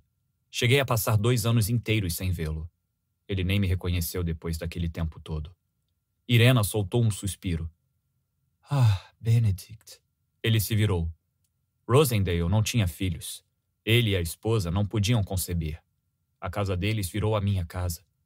A sombra de um sorriso se abriu no rosto dele, pensando no velho casal. Ele me levava para todos os lugares. Foi ele quem me ensinou tudo o que sei sobre cuidar da propriedade e Elizabeth, sua esposa, sempre nos recebia no fim do dia com um doce ou uma tigela de ensopado. Sua mãe não perguntava onde você havia estado? Minha mãe não morava lá. Ela passava a temporada em Londres e o verão na nossa propriedade da Escócia. Eu só a via nas festas de fim de ano. Benedict, que horror! Irena se aproximou dele. Seus pais o abandonaram, constatou, parando a centímetros dele. Isso é imperdoável. Eu fiquei melhor sem eles. A vida era bem desagradável quando os dois estavam na mesma casa. Por quê? Sei que membros do pariato raramente se casam por amor, mas a maioria pelo menos se acomoda em um companheirismo tolerável. Até meus pais gozavam disso. Talvez meus pais fossem menos companheiros do que a maioria, respondeu ele, com um sorriso. Mas o maxilar contraído revelou que não tinha uma imagem tão cavalheiresca da situação quanto queria que ela acreditasse. Irena ergueu a mão, depois de um instante de hesitação, encostou a palma na bochecha dele. Sentiu a aspereza da barba que crescera ao longo do dia, mas a pele era quente e macia. Com um gemido baixo, Benedict fechou os olhos e se inclinou mais para perto de seu toque, como uma flor se virando para o sol. Senti tanto a sua falta, Irena. Eu também senti, admitiu ela. Com um gemido, Benedict encostou a testa na dela. Eu sou seu, Irena. Desde o momento em que a vi pela primeira vez, sou um homem pela metade, porque a outra metade pertence a você. Acabe com a minha agonia, amor. Eu suplico. Me beije. Me deixe abraçá-la. Por favor. Irena não negaria o conforto de que ele precisava, assim como não negaria comida a um homem faminto. Encostou os lábios nos dele. O beijo começou suave, até que a pressão foi aumentando. O conde gemeu de novo e assumiu o comando, tirando o livro das mãos dela e o largando de lado. Em seguida, deitou-a no chão. Seus lábios percorreram a pele quente, provocando uma trilha de ardor do maxilar até o pescoço, seguindo para os seios redondos. Foi subindo a mão pela lateral do corpo dela, carregando o tecido, revelando suas pernas, então subindo mais, até os dedos roçarem a parte logo abaixo dos seios. A necessidade de ser tocada fez com que Irena arqueasse o corpo na direção dele com uma súplica fervente nos lábios, mas ela não sabia bem o que queria. Meu amor, murmurou Benedict. Posso tocar em você? Pode, gemeu ela. Sim. 19. Como está ficando, Thea? Ela soltou o pincel e se virou, o rosto vermelho. O quê? Nove dias tinham se passado e elas estavam no café de Alexis. Fia estava pintando o logotipo do restaurante na parede de tijolos expostos atrás da bancada da confeitaria. E não estava fazendo de graça. Receberia pela pintura. Seria seu primeiro trabalho como artista. Liv largou o enorme vaso que carregava na mesa mais próxima e cruzou os braços. Tudo bem, já chega. O que está acontecendo? Como assim? Você está distraída, tensa. Está me evitando há uma semana e quase não disse nada desde que chegamos. Parece que está incomodada, sei lá. Estou bem, mentiu. Estava mesmo evitando Liv. Não dava para negar. Mas o motivo era justamente a razão daquela conversa. A irmã sempre via através de seus disfarces e já estava enrolada o suficiente sem o sarcasmo de Liv. Uma coisa importante acontecera entre ela e Gavin naquela noite junto à lareira, e tudo mudou entre eles. Cada vez mais se aproximavam dos finalmente, mas sempre paravam. Na noite seguinte seria a festa de Natal do time e passaria uma noite inteira sozinha com ele em um hotel. E os dois sabiam o que aquilo significava. Ah, que ironia!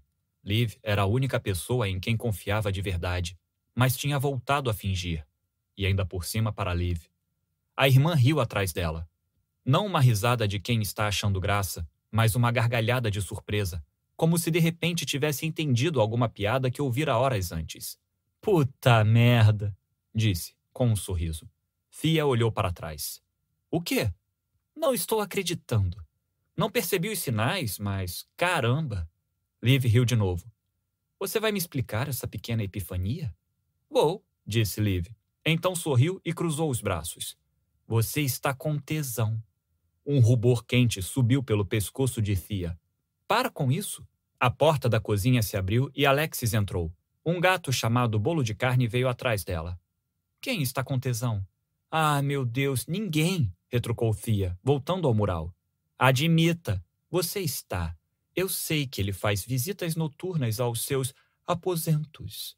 Essa última palavra saiu com um tom aristocrático e zombeteiro. E isso está começando a mexer com a sua cabeça. E, se você está com tanto tesão assim, Imagine o estado dele. Bem feito. Já deve estar ficando louco. Aposto que os lençóis do quarto de hóspedes estão tão duros quanto ele. Eca, Liv! exclamou Thea. A irmã começou a fazer uma dancinha. Tesão, tesão. Admita, você está com tesão. Thea enfiou o pincel no pote e se virou. Tudo bem. Sim, estou com tesão. Mas por que não deveria estar? Você viu meu marido? É como morar com um calendário de bombeiros gatos. Aqueles com homens sem camisa. Cada mês um homem diferente. Sem camisa com um cachorro, sem camisa com as crianças, sem camisa consertando uma parede, sem camisa lendo. Alexis balançou a cabeça. Uau, eu não tenho ideia do que está acontecendo.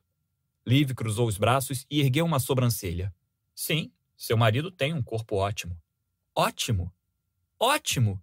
O treinador o colocou para fazer um novo exercício e sabe aquela coisa em V que os homens têm acima dos quadris? Fia passou o dedo para cima e para baixo de cada lado dos ossos da pelvis. Ah, Gavin sempre teve, mas agora tem mais. E a barba? Ah, meu Deus. Liv, você sabe o que ele fez hoje quando eu estava saindo? Ele se inclinou. Sabe de que estou falando, não é? aquela inclinada masculina, ele botou as mãos dos dois lados do meu corpo e se inclinou para me beijar. Ele está tentando me matar. A risada de Liv soou como um galo morrendo. Então transa com ele de uma vez, usa o corpo e joga fora. Alexis pigarreou. É, de quem exatamente estamos falando mesmo?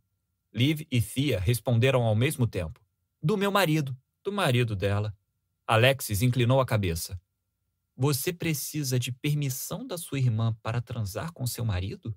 Mais uma vez, as duas falaram ao mesmo tempo, mas deram respostas diferentes. Não, retrucou Thea com um rosnado. Sim, Liv riu. Bolo de carne miou. Gavin e eu estamos com problemas, explicou Thea, as bochechas vermelhas.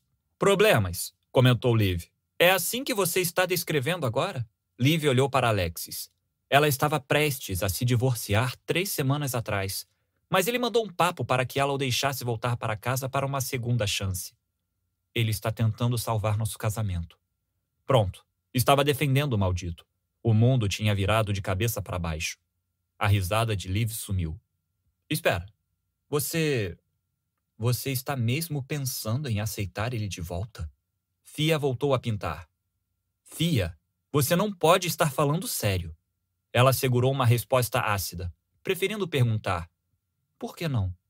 Porque você está fazendo exatamente o que ele quer. Gavin sempre soube como mexer com você. É isso que ele faz. Ele é um atleta profissional. Fia se virou de novo. O que isso tem a ver? Quer dizer que Gavin adora competir e que, para ele, você não passa de um jogo, uma conquista. Nossa, valeu. Lívia apontou para ela enfatizando as palavras: Não deixe ele vencer. Alexis entrou entre as duas como uma juíza. Certo. Que tal se eu abrir uma garrafa de vinho? Aí podemos conversar como irmãs e amigas. Eu não vou ficar olhando enquanto ele magoa você de novo, interrompeu Liv. Fia sentiu frio, calor e fúria, tudo ao mesmo tempo. Liv, eu te amo mas você parece ter uma péssima opinião sobre a minha capacidade de decidir o que é melhor para mim. Seu histórico não é muito bom. Alexis interveio, baixinho. Liv, quero que saiba que digo isso como uma das suas melhores amigas. Você não está sendo muito justa com a sua irmã. Relacionamentos são complicados. As coisas podem mudar quando menos esperamos. Você não pode apoiá-la nesse processo? O rosto de Liv desmoronou, como se ela tivesse sido traída, acertando Fia no coração. Não, não posso. Liv pegou o casaco na cadeira, onde o largara mais cedo. Talvez a mamãe apoie. Você é mesmo filha dela. Irena e Benedict estavam mandando ver. Gavin decidiu ler um pouco depois de botar as meninas na cama, mas. Nossa. Não tinha ideia de que havia uma cena de sexo importante chegando. E não era uma cena de sexo qualquer. Era pura perversão. As pessoas faziam mesmo aquilo naquela época? Claro que fazíamos, respondeu Lord Dedo de Geleia. Acha que a civilização branca e ocidental inventou a cunilíngua no século XX? Não fazia diferença. Gavin só sabia que finalmente acontecera. Estava com uma maldita ereção literária. Ele se remexeu no sofá e releu a cena. Benedict estava com a cara enfiada embaixo da saia de Irena, que estava ofegante, gemendo. Benedict enfiou dois dedos dentro dela tirou e botou, junto com a língua. Deus do céu, faria isso com Fia se tivesse a chance. E, uau, assim que substituiu a imagem de Irena por Fia, foi demais para ele. Me escute, meu amor, sussurrou Benedict no ouvido dela. Quando ficamos juntos assim, você está no comando. Quando ficamos juntos assim, eu me rendo apenas ao seu prazer. Gavin cedeu e passou a mão na frente do latejar a porta da frente se abriu de repente. Gavin pulou, assustado como um adolescente vendo pornografia no computador. O livro girou no ar, mas conseguiu pegá-lo e enfiá-lo atrás da almofada antes que Fia entrasse correndo. Oi, cumprimentou ele. Nossa, o que? Fia tirou a camiseta, montou em seu colo e o beijou como se houvesse um tesouro enterrado na garganta dele. Gavin aguentou, aproveitando o ataque até estar quase sufocado. Querida, ofegou, recuando. Não que eu me, oponha a isso, mas o que, que está acontecendo? Fia se levantou. Deite-se. Gavin se deitou no sofá, as pernas meio para o lado. Fia ficou de pé na frente dele e abriu o sutiã. O olhar dele acompanhou quando ela jogou a peça do outro lado da sala, antes de voltar a olhar para os seios dela. Mas logo depois foi distraído pela imagem dos dedos, sujos de tinta, no botão da calça, baixando o zíper. Esqueceu de respirar quando Thea tirou a calça e a calcinha. Vendo a nudez dela, Gavin gemeu e rezou para quaisquer deuses que estivessem ouvindo para que aquilo não fosse um sonho nem nenhum tipo de alucinação causada pela ereção literária. O que talvez existisse. Teria que perguntar aos rapazes. Mas aquilo não era sonho. Thea, nua, se inclinou para a frente e abriu o botão da calça jeans dele. Gavin a fez parar. O que, que estamos fazendo, Thea? Achei que fosse óbvio. Preciso que você fale. Falar o quê? Thea lambeu ao redor do umbigo de Gavin, que instintivamente projetou o quadril para a frente. Que quer isso? Gavin conseguiu dizer. Fale que está pronta. Thea enfiou a mão dentro da calça dele, segurou seu membro. Eu estou pronta, Gavin. A voz dele quase falhou. Graças a Deus. Nunca tinha se despido tão rápido. Thea mais uma vez empurrou o peito dele e o mandou se deitar. Gavin obedeceu, esticando os braços para ela ao mesmo tempo. Thea montou em seu colo e se esfregou para frente e para trás até ele achar que perderia a cabeça de desejo. Finalmente, Deus do céu, finalmente ela ergueu o tronco, colocou a mão entre os dois corpos e guiou seu membro até a entrada úmida. Em seguida, centímetro a centímetro, dolorosamente, desceu sobre ele. Ah, merda! Gavin revirou a cabeça na almofada. Os gemidos dos dois se misturaram e se mesclaram enquanto ele a ocupava, a preenchia. Olhou para ela e a viu com a cabeça inclinada para trás, os olhos fechados. Olhe para mim, pediu. Fia abriu os olhos e o encarou. Você está no comando, disse. Céus, não tinha ideia de que poderia usar aquelas palavras tão pouco tempo depois de lê-las. Quando estamos juntos assim, fico rendido. Eu me rendo ao seu prazer. Fia piscou várias vezes, confusa. O quê? Você só precisa me dizer onde tocar. Como tocar em você? Fia guiou a mão dele para os corpos unidos.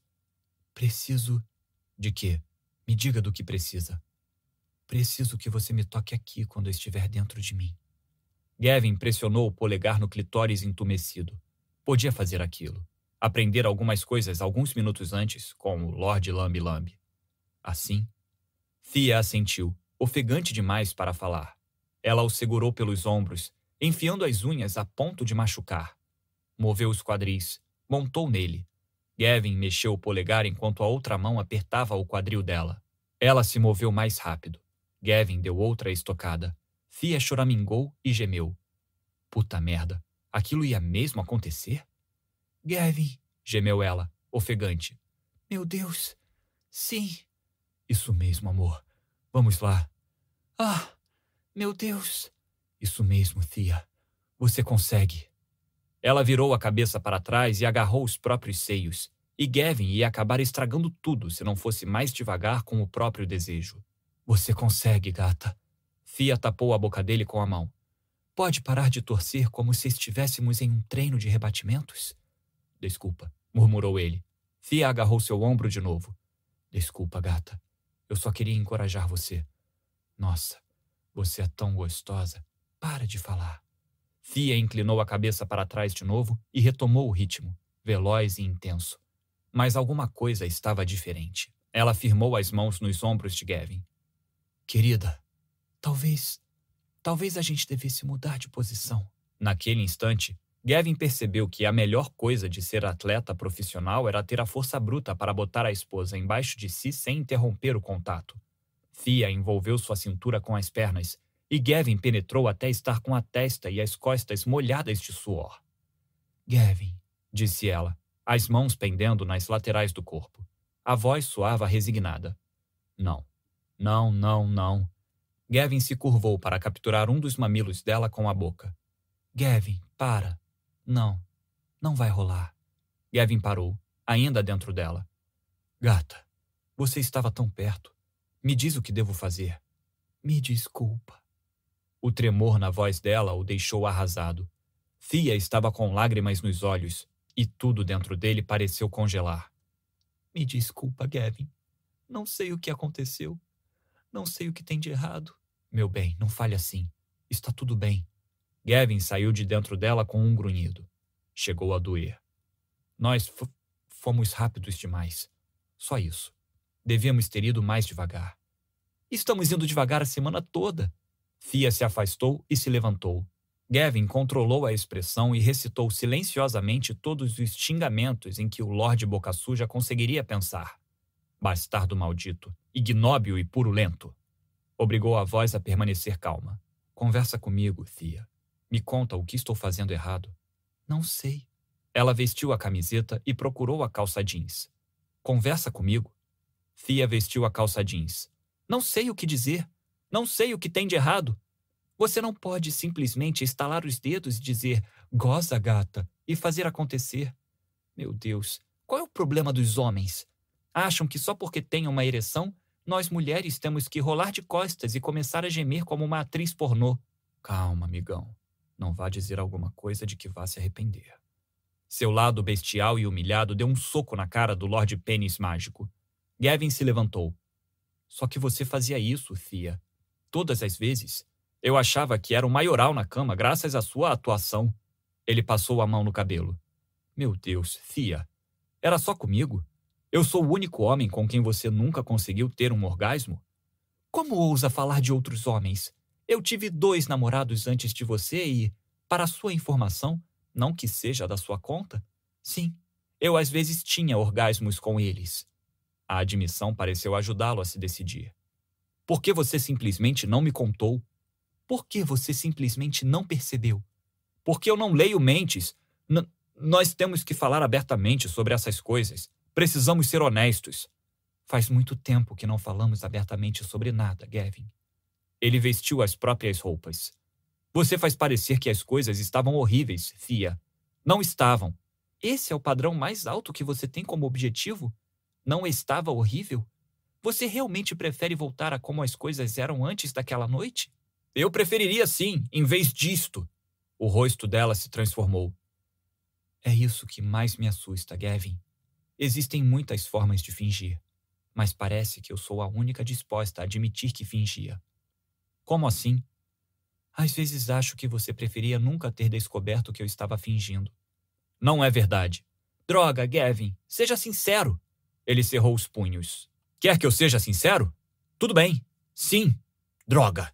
Eu queria nunca ter descoberto que minha esposa tratou todo o nosso casamento como uma trepada por pena. Ah, você tem cérebro de titica de galinha. Agora foi longe demais, amigão. Não tenho mais como salvar você. Trepada por pena? Fia recuou, como se tivesse levado um tapa. Não sei para quem isso é mais ofensivo, Gavin, para você ou para mim, mas meu corpo não é caridade. Eu não transo com ninguém se não quiser nem mesmo com meu marido. O arrependimento deixou um gosto amargo na boca. Não foi. Não foi isso que eu quis dizer, Fia. Ela balançou a cabeça e respondeu com uma tristeza que o deixou arrasado. Você me decepcionou, Kevin. Ele sentiu o peito afundar. Atravessou a sala e a segurou pelos ombros. Me deixa consertar isso. Não posso voltar para como era antes, Kevin. Para quem eu era. Não posso. Também não Quero isso. Quero seguir em frente. Fia abraçou o próprio corpo. Não sei se acredito em você. Ele se virou e foi até o aparador, perto da porta. Pegou a chave e a carteira e enfiou os pés nos sapatos. Aonde você vai? perguntou Fia, sem fôlego. Eu preciso espairecer. Você vai sair? Ele abriu a porta e saiu. 20. Gavin dirigiu direto para o campo do parque. Entraria naquela droga de campo e rebateria umas bolas até as mãos sangrarem e a dor dos cortes superar a ferida aberta que sangrava no peito. Virou o carro para a gaiola de rebatidas na frente do campo e deixou os faróis acesos. No porta-malas, pegou a bolsa com o bastão e as doze bolas que sempre ficavam lá. Com um arremesso forte, jogou a bolsa por cima da cerca. Pegou impulso com uma corrida e escalou a cerca sem dificuldade, pulando para o outro lado. Se fosse pego, Azar. O que iam fazer? Multá-lo? Prendê-lo? A cadeia seria uma bênção. Gavin pegou o bastão e a primeira bola, que jogou para o ar e rebateu. O bastão acertou a bola com um ruído satisfatório, lançando-a na rede do outro lado. Outra foi em seguida. Uma terceira. Gavin arregaçou as mangas. Você partiu meu coração, Gavin. Uma quarta bola se juntou às outras, na extremidade da gaiola de rebatidas. Não sei se acredito em você. Acertou a quinta bola com tanta força que ela rebateu com seu joelho e quase arrancou sua patela. Só para se vingar, lançou-a de novo e a mandou se ferrar. Foi tão bom que fez de novo com a bola número 6. Na sete, parou de xingar e começou a falar diretamente com Fia. Você também me decepcionou, resmungou. Uma rebatida. A bola voou na rede. Você não foi a única. A bola 8 saiu voando. Você me expulsou. A bola 9 bateu na rede. Já se sentiu assim? A bola 10 quase rasgou na costura. O que eu devia fazer? Um sotaque britânico pomposo respondeu na escuridão. Você devia lutar por ela. A bola 11 quase abriu um buraco na gaiola. Ela me mandou embora. Ela estava testando você. Quanta besteira. A bola 12 quase quebrou o bastão. Por que você foi para o quarto de hóspedes? Gavin foi até a rede batendo os pés e começou a jogar as bolas de volta. Vejo que está evitando a pergunta. Eu não tenho obrigação de responder, Lorde Peito Cabeludo. Ele pegou o bastão de novo. Você queria puni-la. Ela passou três anos mentindo para mim, rosnou Gavin, batendo em outra bola. Mas não foi por isso que você a puniu. Outra rebatida. Outra bola. Você a culpou por arrancar o véu que encobria a falsa felicidade do seu casamento. Mentira! Por obrigar você a lidar com algo que você não queria ver. Vai se fuder! Porque você tinha medo da verdade. Vai se fuder! Gavin largou o bastão e começou a jogar as bolas do outro lado da gaiola até não sobrar nada para arremessar, nada para bater. Ofegante, suando, ele se inclinou e apoiou as mãos nos joelhos. Thea estava certa. O Lorde Nervosinho estava certo. O clube do livro todo estava certo. Ele estava fingindo. Estava fingindo havia meses antes daquela noite. Fingindo que tudo estava bem entre os dois quando claramente não estava porque era mais fácil fingir do que enfrentar a verdade. Estavam se afastando. Ele a estava perdendo. E ainda estava fingindo, achando que podia conquistá-la de volta com um livro, um beijo romântico e encontros, que podia consertar as coisas sem realmente tratar do que estava destruído, porque assim era mais fácil. Porque não exigia nada dele. Nenhuma autoanálise, nenhuma avaliação do próprio comportamento, nenhuma droga de epifania inconveniente como a que embrulhava seu estômago naquele momento. Ela vai voltar a estudar e não precisa de você, a não ser que você dê a ela um motivo para acreditar que. Gavin guardou as bolas na bolsa. Estava coberto de terra e suor, com um rasgo no cotovelo da camisa. Os pneus giraram no cascalho do estacionamento quando ele saiu com o carro. Quando chegou, a casa estava escura. A luz não estava acesa na varanda. Não havia brilho azul da televisão. Não havia calor amarelo iluminando a cortina. Gavin subiu a escada até a varanda e abriu a porta com um baque alto. Subiu a escada dois degraus de cada vez. A porta dela estava fechada. Se estivesse trancada, estava definitivamente ferrado. Segurou a maçaneta. Encostou a testa na madeira. Por favor, não esteja trancada. A maçaneta girou sob seus dedos. Graças a Deus. O quarto estava totalmente escuro, mas viu duas formas na cama uma tinha um rabo enorme e peludo e estava à vontade demais no lado de Gavin da cama. A outra, escondida embaixo do edredom grosso, rolou depressa ao ouvir a invasão. Eu. Cheguei, anunciou Gavin, estupefato. Ótimo, foi a resposta, baixinha. Gavin estalou os dedos para a manteiga, que foi para o pé da cama com um suspiro resignado. Tudo bem, vai. Você pelo menos pode dormir na mesma cama que ela. Thea se sentou, um protesto pronto nos lábios. Eu quero contar uma coisa, anunciou ele, sem nem deixar que ela falasse. Gavin, estou cansada disso. Não aguento mais. Ele contornou a cama e se ajoelhou no chão ao lado dela. C quando eu estava no ensino médio, tinha uma garota de quem eu gostava. Ela é, era bonita e popular. Eu finalmente reuni coragem e a convidei para sair, mas ela riu de mim. Debochou da minha gagueira bem na minha cara. Gavin, eu sinto muito, mas fica pior. Tipo, uma semana depois, uma lista começou a percorrer a escola. Os dez caras que mais precisavam de Ele parou para engolir em seco, sentindo o estômago querendo regurgitar a memória da humilhação. De uma transa por pena. Eu era o número um, e ela tinha feito a lista. Fia massageou as têmporas. Fia, eu nunca fui confiante no sexo. Eu despertei tarde. Só perdi a virgindade na faculdade. E sempre tive. Ele inspirou fundo. Eu sempre tive medo de ser o mais apaixonado deste casamento. Gavin, sussurrou ela, o olhar se suavizando. Meu medo sempre foi de você ter se casado apenas porque ficou grávida. Fia agarrou a camisa dele. Como você pode pensar isso? Então, sim, há uma parte de mim que gostaria de não ter descoberto que você estava fingindo, porque assim eu poderia continuar achando que estava tudo bem, que eu não estava perdendo você. Uma lágrima rolou pela bochecha dela. Eu estava fingindo que podíamos seguir em frente como se nada tivesse acontecido, mas isso não é justo com você. Nem comigo, acho. Fia botou as pernas para fora da cama e o abraçou. Foi um incentivo tão bom quanto qualquer outro. Gavin estava disposto a arriscar tudo. Encostou a testa nos joelhos dela. Estou à sua mercê, Fia. Desde o momento em que a vi pela primeira vez, sou um homem pela metade porque a outra metade pertence a você. Gavin. A voz saiu rouca, como se ela de repente tivesse dificuldade de respirar, assim como ele. Gavin ergueu os olhos. Acabe com a minha agonia, Fia. Eu suplico. Enquanto esperava que ela agisse, seu coração quicou como uma bola no chão na segunda base. A indecisão e a ansiedade aumentavam e diminuíam a cada suspiro ofegante compartilhado. Centímetro a centímetro, Dolorosamente, Fia colou os lábios nos dele. A respiração dela ficou errática. Os dedos envolveram o bíceps musculoso contraído. Gavin se levantou e a empurrou delicadamente para a cama.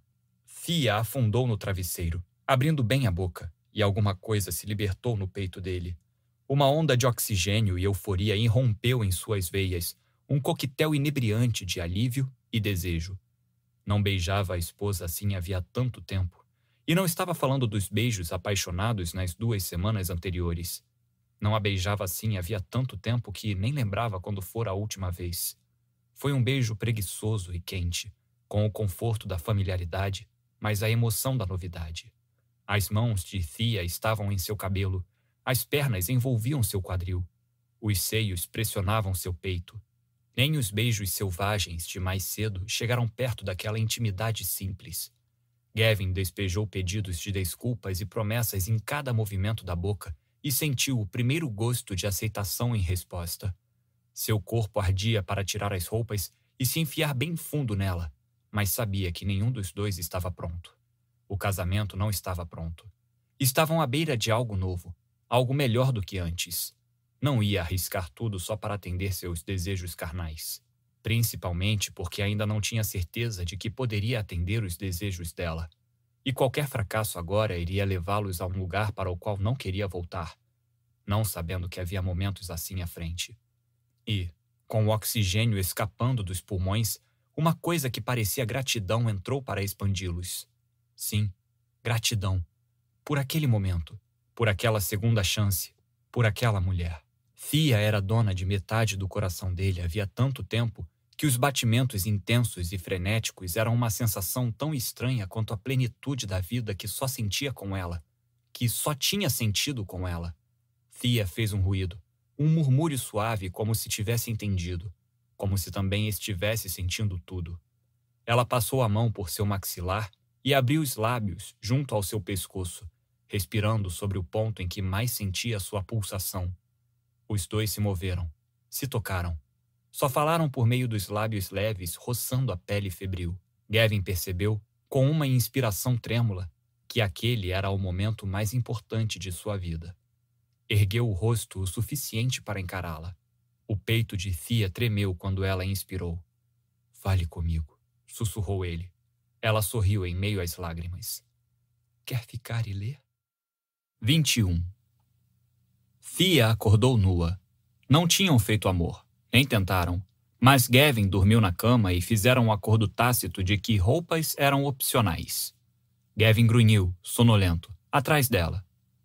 Estou ouvindo você pensando. Ele a apertou mais, puxando-a para perto. Dormiu bem? Aham. Uhum. Me conte o que, que, que está pensando.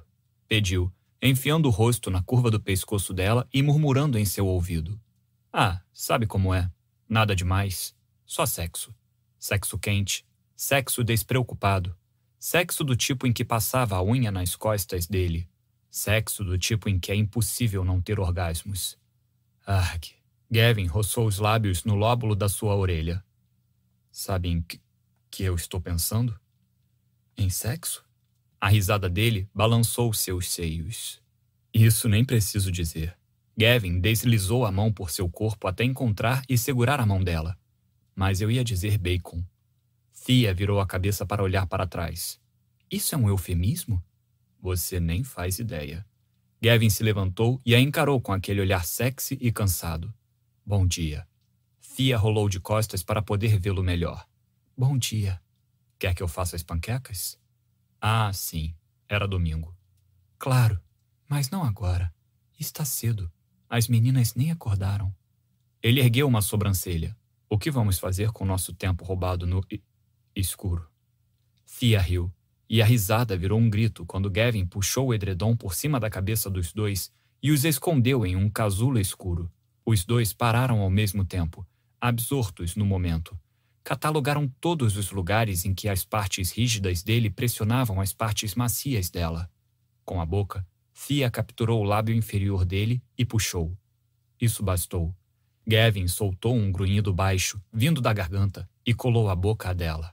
Pressionou-a no colchão, massageando-a e apertando-a com os lábios, provocando e explorando. Ele a beijou como se tivessem todo o tempo do mundo. Mas, quando Thea deslizou uma das pernas pela dele, passando os dedos pela panturrilha, algo mudou. Ele mudou. Fechou a mão livre na curva do maxilar dela e mudou o ângulo do beijo, indo mais fundo, mais forte, a língua explorando sua boca. Fia passou os braços em volta dele. Os dedos exploraram os músculos torneados do tronco, cada onda, cada marca, cada forma. As explorações pareceram alimentar o fogo de Gavin, porque um gemido subiu do fundo do seu peito e ele moveu os quadris para pressionar as partes dela que agora latejavam de vontade. Fia queria se fundir a ele. Queria beijar cada centímetro daquele corpo. Apenas queria. Queria sentir o peso do corpo suado dele sobre o seu. Queria mexer os quadris embaixo dele. Queria gemer, se contorcer e ofegar. Queria as mãos dele na pele, os lábios nos seios. Queria senti-lo duro, longo e grosso, penetrando fundo dentro dela. Queria encontrar de novo aquele lugar em que viviam o calor, as fagulhas e os furacões. E, depois, queria se aconchegar ao lado dele, passar os dedos no peito úmido e dar beijos quentes na barriga. Ela queria. Ela o queria. Gavin, disse, a voz rouca. Posso perguntar uma coisa? Ele lambeu um ponto embaixo da sua orelha. Fia inspirou. Ah, como gostava daquilo. E se esforçou para respirar. Como você soube naquela noite? Soube o quê? Gavin sugou o lóbulo da orelha dela. Que eu tive um orgasmo. Primeiro pelos barulhos que você fez. Ele chupou o lugar macio onde a pulsação vibrava no pescoço. Eu nunca tinha ouvido você fazer aquele barulho. Parecia um ch choramingo. Fia se remexeu embaixo dele. A pressão crescente entre suas pernas procurava o comprimento duro entre as dele. E você começou a se esfregar em mim. Gavin inclinou o quadril mais para perto. Fia apertou os ombros dele.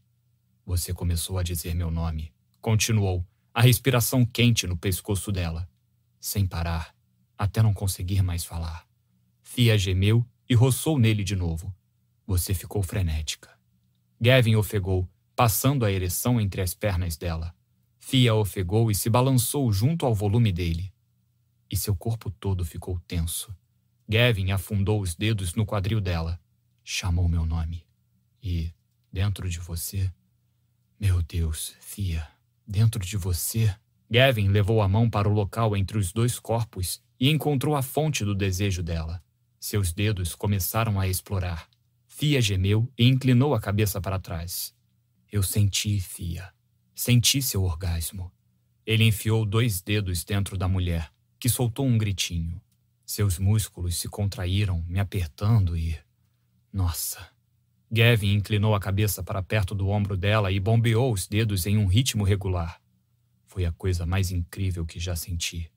E, quando eu gozei, nunca tinha sido daquele jeito. Fia levou a boca a dele. Os dois se beijaram, as línguas se explorando como adolescentes enquanto Fia se remexia na mão dele. Ela moveu os quadris em busca daquele sentimento, daquele prazer. Gavin gemeu. Estou sofrendo desde aquela noite. Quero fazer você sentir aquilo de novo. Quero você, Fia. Tanto. Ouviram uma mãozinha bater a porta do quarto e os dois arregalaram os olhos. Merda! Só pode ser brincadeira, gemeu Gavin. Mamãe! Era Amília. Só um minuto, querida. Fia empurrou Gavin para longe e pegou a peça de roupa mais próxima, uma camiseta comprida que estava ao pé da cama. Gavin rolou, um movimento dramático. Quando Thea vestiu a camiseta, Gavin botou o braço em cima dos olhos. Só um segundo, querida. Estou quase chegando lá. Não está mais, resmungou Gavin. Thea jogou a coberta no colo dele e se levantou para destrancar a porta. Amília entrou, arrastando o cobertor em uma das mãos. Eva veio atrás, segurando o patinho. O papai está aqui? perguntou Amília, acelerando os passos. Estou. Venham deitar com a gente. As meninas foram até o lado de Gavin da cama e esperaram que ele as erguesse. As duas se deitaram em cima das cobertas, no espaço entre os pais. As costas do papai não estão mais doendo? perguntou Eva. Tinha sido a desculpa que deram para as duas quando ele foi dormir no quarto de hóspedes. Thea ignorou a pergunta. Vocês acordaram cedo, sussurrou, dando um beijo na bochecha de Amília. Por que não dormem mais um pouco? As meninas fecharam os olhos. Thea ficou de lado, de conchinha com Amília, e Gavin fez o mesmo com Eva. Acima do corpo das filhas, eles se olharam, e o que Thea viu nos olhos de Gavin fez sua garganta apertar e o coração disparar. O mundo tinha voltado a girar no eixo. Às dez da manhã, Thea estava arrumando a cozinha quando recebeu uma mensagem de texto de Liv, que não voltara para casa na noite anterior. Ia passar uns dias na casa da Alexis e não poderia cuidar das meninas naquela noite. Até alguns dias antes, Fia teria ligado para a irmã e tentado ajeitar as coisas. Mas não faria isso dessa vez. Liv estava se comportando como uma criança mimada. Gavin a abraçou por trás, trazendo uma xícara de café em uma das mãos. É Liv? Ela não vai poder cuidar das meninas hoje à noite. Ela vai superar. E vamos dar um jeito para hoje à noite. Thea se virou nos braços dele, ficou nas pontas dos pés e o beijou. Gavin soltou um grunhido grave, botou o café de lado e a tomou nos braços. Vamos dar um jeito, repetiu. Nem que eu tenha que gastar 20 mil para trazer meus pais de avião para cá. Nós vamos ficar naquele hotel. Fia moveu a boca para beijá-lo de novo, mas ele se afastou com um sorriso malicioso. Sabe aquela coisa que fiz com a mão, hoje de manhã? Sei, sussurrou ela. Da próxima vez, vou usar a boca. 22. Não precisaram gastar 20 mil para levar os pais dele até lá. Del e Nessa sugeriram que as gêmeas passassem a noite na casa deles, com Jojo e uma babá. Ao que parecia, os dois tinham decidido não ficar no hotel porque Nessa ainda estava tendo enjoos matinais. Quanto tempo temos que ficar? perguntou Thea, quando entraram na rampa do estacionamento do estádio onde acontecia a festa, puxando a pashmina sobre os ombros. Se quiser ir direto para o hotel, tenho certeza de que você consegue me convencer rapidinho. Retrucou Gavin. Tinham passado o dia todo daquele jeito. Implicitamente, o hotel virou a síntese de tudo o que estava para acontecer lá.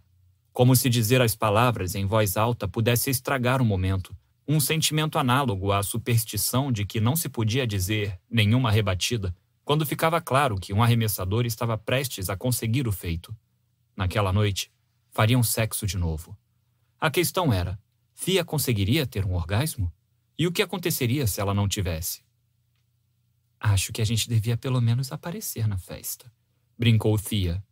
Tradução: Estou tão nervosa que não vou nem aproveitar a chance de evitar outro encontro com minha melhor amiga, Rachel. Acho que a gente deve ficar até os prêmios, sugeriu Gavin. Tradução: Também estou nervoso. E vamos embora depois? Tradução: Então tenho duas horas para superar o nervosismo? Gavin desligou o motor e olhou para Thea no escuro. Combinado. Tradução: Eu tenho duas horas para superar o nervosismo. Gavin segurou sua mão quando saíram do elevador no andar mais alto da ala administrativa do estádio, onde, todos os anos, os funcionários e a equipe do buffet transformavam o saguão alto e amplo para o baile de Natal. Gavin a conduziu por um labirinto de mesas altas, até uma onde Del e Nessa os esperavam. A maioria dos jogadores por quem passaram acenaram depressa ou cumprimentaram Gavin com soquinhos no punho, mas as esposas e namoradas não poderiam ter deixado mais evidente o desprezo que sentiam por Fia, desviando os olhares e abrindo sorrisos amarelos. O que não era tão incomum, mas, naquela noite, pareceu ainda mais evidente. Ela descobriu o motivo assim que se sentou com Nessa, enquanto os homens iam buscar bebidas. Rachel e Jake brigaram feio, contou Nessa, parecendo uma modelo, com o um vestido longo, todo de contas douradas.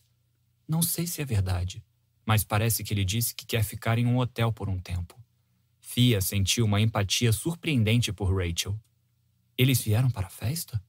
Vieram, mas está na cara que tem alguma coisa errada. E ela acha que a culpa é minha, não é? Indagou Fia, finalmente entendendo. Coisa da minha energia maligna no dia de ação de graças? Nessa fez careta. Eu ouvi algo do tipo. Ótimo. As duas interromperam a conversa quando os homens voltaram com as bebidas. Del inclinou a cerveja na direção de Gavin. As nossas lindas esposas. Sem dúvida vou beber a isso. Gavin se inclinou para a frente e bateu com a garrafa na de Del, antes de dar um gole. Em seguida, chegou perto do ouvido de Thea, a esposa mais bonita do salão, sussurrou, batendo de leve com a garrafa no copo dela, e a beijou antes de deixar que ela bebesse. Estou me sentindo meio ignorado, brincou Del. E você, Ness? Fia ergueu os olhos. Nessa ostentava um sorriso sentimental. Já o de Del tinha um ar malicioso. Gavin passou os lábios depressa pela têmpora dela. A noite seria longa. Outras mesas começaram a se encher de casais durante a meia hora seguinte, mas a deles ficou estranhamente vazia. Até Ian e a esposa, Soledad, preferiram se sentar do outro lado do salão, o que deixou Fia meio magoada. Como as pessoas podiam ser tão supersticiosas? Achavam mesmo que ela teria algo a ver com o possível rompimento de Jake e Rachel? Fia bebeu o champanhe depressa e deixou Gavin ir buscar outro. Alguns minutos antes do jantar, Dois dos treinadores e suas esposas finalmente ficaram com pena do grupo e perguntaram se os lugares estavam ocupados. Ao que parecia, a superstição não chegara aos ouvidos da equipe de treinamento. Quando o jantar acabou e começou a cerimônia, Fia já tinha bebido três taças de champanhe. Ela percebeu, com uma risadinha baixa, que pelo menos não estava mais tão estressada, pensando se chegaria ou não ao orgasmo mais tarde. Os prêmios foram uma combinação de realizações sérias e tradições bobas. A barba mais épica do campeonato, a pior dança em campo. Del se recusou de brincadeira a receber o prêmio de pior chilique no banco de reservas, por uma tentativa falha de roubar a segunda base no começo da temporada. Mas cada prêmio os levava para mais perto do momento inevitável em que o Grand Slam seria reconhecido e, a cada minuto, Fia ia ficando mais tensa e cheia de expectativa. As coisas ficariam bem se não as tratassem de um jeito meio excessivo. Só que não havia como falarem depressa sobre o assunto. Tinha sido a maior jogada do ano. Provavelmente mostrariam um vídeo completo da jogada. Seria a primeira vez que Thea assistiria desde a noite do acontecimento. Não se permitira assistir a nenhum replay, porque as lembranças ainda eram muito dolorosas. A noite da maior realização da carreira dele tinha sido a noite de maior humilhação e mágoa da vida dela. Só o fato de essas duas coisas poderem ter acontecido no mesmo espaço e tempo era um golpe cruel do destino. E ainda por cima teria que reviver isso na frente de todas aquelas pessoas. Se Gavin compartilhava da sua ansiedade, não demonstrou. Ficou com o braço o tempo todo em volta dela, buscando seu olhar de tempos em tempos, com aquele sorriso inebriante ou uma piscadela. O próximo é indiscutível, começou o cara do marketing, por fim. A melhor bola longa vai para. A sala irrompeu em uma cantoria quase ensaiada de Grand Slam, Grand Slam, Grand Slam. Uma foto agora icônica de Gavin pulando nos braços dos colegas na base principal apareceu no telão. Os presentes aplaudiram.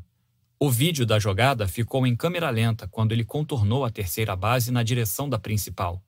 Na metade do caminho, Gavin lançou o capacete de rebatedor no ar, um gesto exuberante que gerou mil tweets de será que o capacete do Gavin Scott já caiu? no dia seguinte. Os companheiros de time o puxaram para um abraço vigoroso, agitado, aos berros. Eles o sacudiram, o abraçaram, o derrubaram no chão e o levantaram de novo.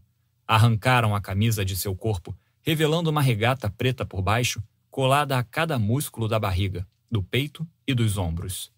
Essa foto tinha gerado mil outros tweets de Gavin Scott, casa comigo. Gavin foi até o palco e aceitou o prêmio não oficial em meio a abraços com tapas nas costas e gargalhadas. Quando voltou à mesa, ele se inclinou e deu um beijo exagerado em Thea, mas não se sentou.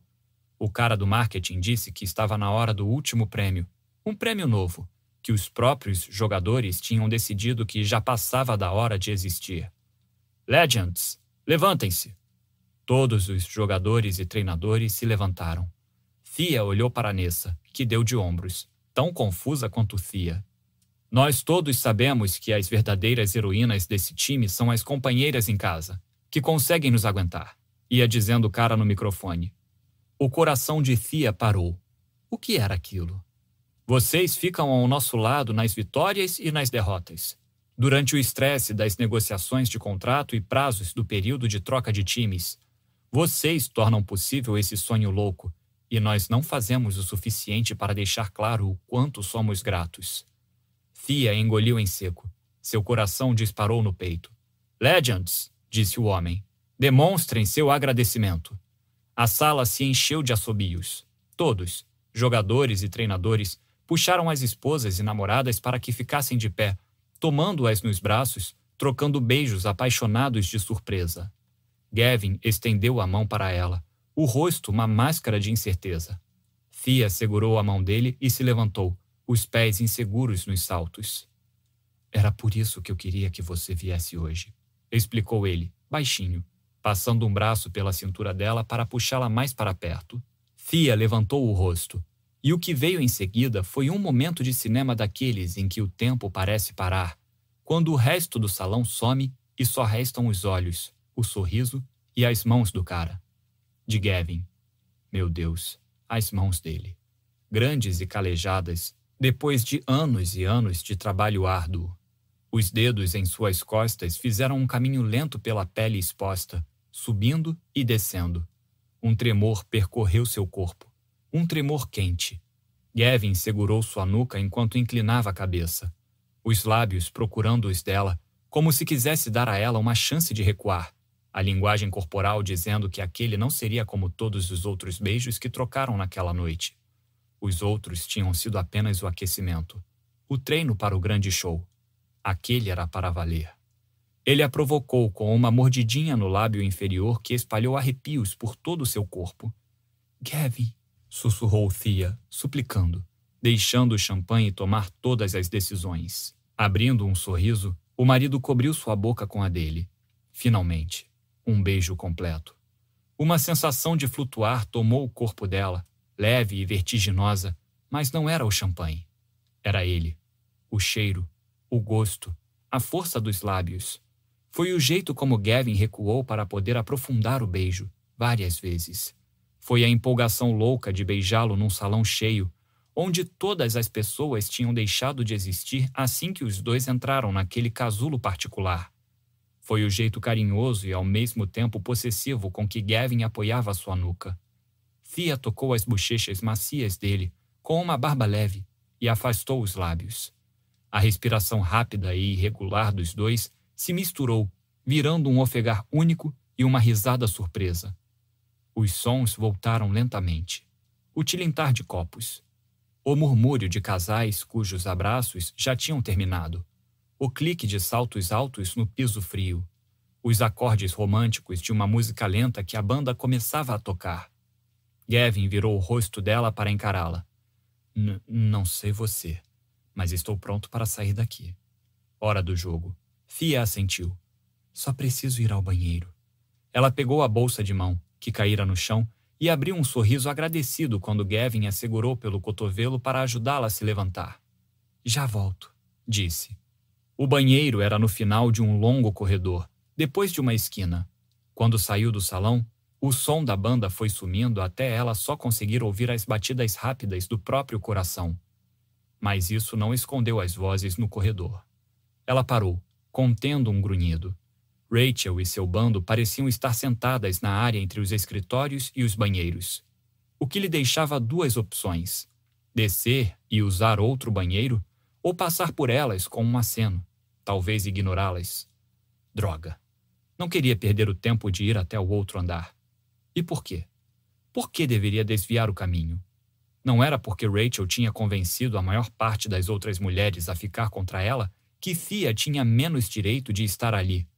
Ela e Gavin ainda eram casados. Respirando fundo para ganhar coragem, Thea se aproximou. Mas o que ouviu a fez parar de novo. Não acredito que eles tiveram coragem de vir aqui hoje, disse Rachel, as palavras arrastadas só o suficiente para refletir o tanto de álcool que ela consumira. São tão egoístas, concordou Mia Lewis, noiva do defensor externo Kevin Krieg. Olha, sinto muito, mas é verdade. Os dois oficialmente dão azar. O estômago de Thea se contraiu.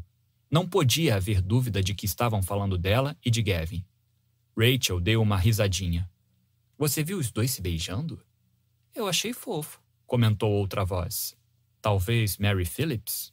A esposa de Brad Phillips, o receptor reserva, sempre foi gentil com ela. O que estava fazendo com aquele bando? Foi nojento, retrucou Rachel, a voz cheia de desprezo. Meu Deus! Por que não vão logo para um quarto?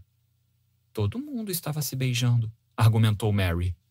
É, mas eram eles, explicou Rachel. Aposto que os dois eram virgens quando se conheceram. Que maldade! disse Mia, rindo. Você consegue se imaginar casada com ele? perguntou Rachel. Thea fechou a mão junto à barriga. Já tentou sequer conversar com o cara? Aposto que ele gagueja até na cama. Uma fúria quente e vermelha corou a pele de Thea, nublando sua visão. Uma imagem surgiu em sua mente. Ela pulando no pescoço de Rachel, derrubando-a no chão e dando na cara dela. Em vez disso, simplesmente se revelou. Como você ousa? As três fofoqueiras viraram a cabeça e tiveram a decência de, pelo menos, fazerem cara de culpa por terem sido pegas. Fia se aproximou. Quem vocês pensam que são? Mary ficou pálida e deu um passo à frente. Fia, nós não. Nós não estávamos falando de vocês. Rachel revirou os olhos. Acho que ela não vai cair nessa. A fúria tomou conta dela, forte como uma tempestade. Você pode dizer o que quiser sobre mim, mas nunca desrespeite o meu marido. Gavin tem mais dignidade, integridade e coragem do que todos os homens desse time juntos, mais do que vocês três poderiam imaginar. Mary engoliu em seco. Me desculpe, eu vou voltar para a festa. Ela passou correndo por Fia com as bochechas vermelhas. Rachel revirou os olhos. Olha, se espera que eu peça desculpas, vai ter que esperar sentada. Não espero e não me importo, mas se eu ouvir você falando esses absurdos sobre meu marido de novo, você vai fazer o quê? Rachel se levantou, se aproveitando de cada centímetro do corpo alto e leve. Vai ficar com raivinha? Vai contar para o seu marido? Aqui não é o ensino médio, queridinha. Fia deu risada. Aquilo sim era o sujo falando do mal lavado. Rachel oscilou nos saltos, embriagada. Quanto você bebeu, Rachel? Não é da sua conta. Mas, quando falou, ela se balançou de novo e quase caiu. Fia a segurou pelo braço, para firmá-la. Rachel se soltou, ríspida. Não toca em mim! Fia não se surpreenderia se a mulher fingisse limpar o lugar onde ela tocara. Mia segurou a amiga pelo braço. Vamos, Rachel se soltou. Não. Por que não contamos a verdade a ela? Mia desviou o olhar, encarando um ponto atrás de Thea. Rachel, vamos.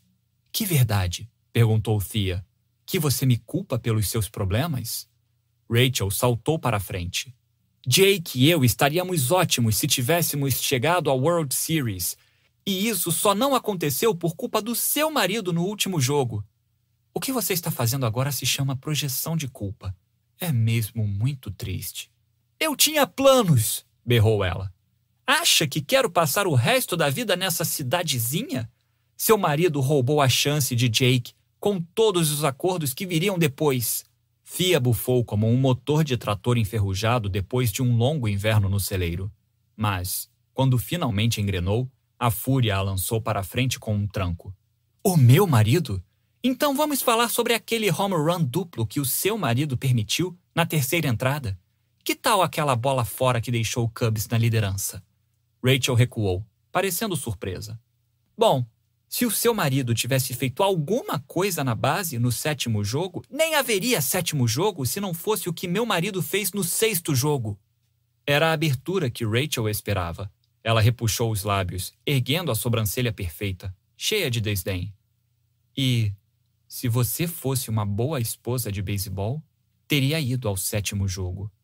O que está acontecendo aqui? Ao ouvir a voz do marido, Fia se virou, sobressaltada. Gavin estava a poucos metros. Parecia transtornado. Rachel deu uma risada irônica, cheia de deboche. Ah, lá vem ele, o homem grande e forte ao resgate. Só que o homem grande e forte não estava sozinho.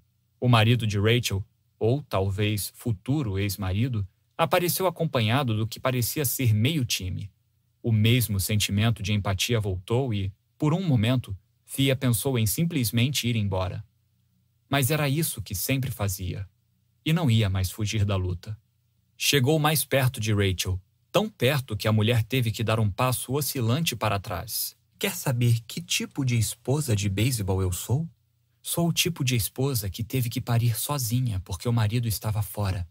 O tipo de esposa que teve que passar 24 horas no pronto-socorro sozinha porque as meninas tiveram infecção estomacal durante a temporada de jogos. O tipo de esposa que ainda não sabe muito bem a diferença entre um jogo sem rebatidas e um jogo perfeito. E quer saber? Não importa, porque eu não me casei com o beisebol. Eu me casei com Gavin, um homem mais íntegro do que você poderia sonhar em ser. Rachel parecia estar com um pouco de medo. Ela recuou mais um passo, sozinha, encostando na parede. Fia deu mais um passo à frente. E sou o tipo de esposa de beisebol que deixou os próprios sonhos de lado durante três anos para poder apoiar a carreira do marido e tentar ser igual a pessoas como você. Mas esse é um erro que estou finalmente conseguindo consertar. E você só me odeia porque não tem coragem de fazer o mesmo.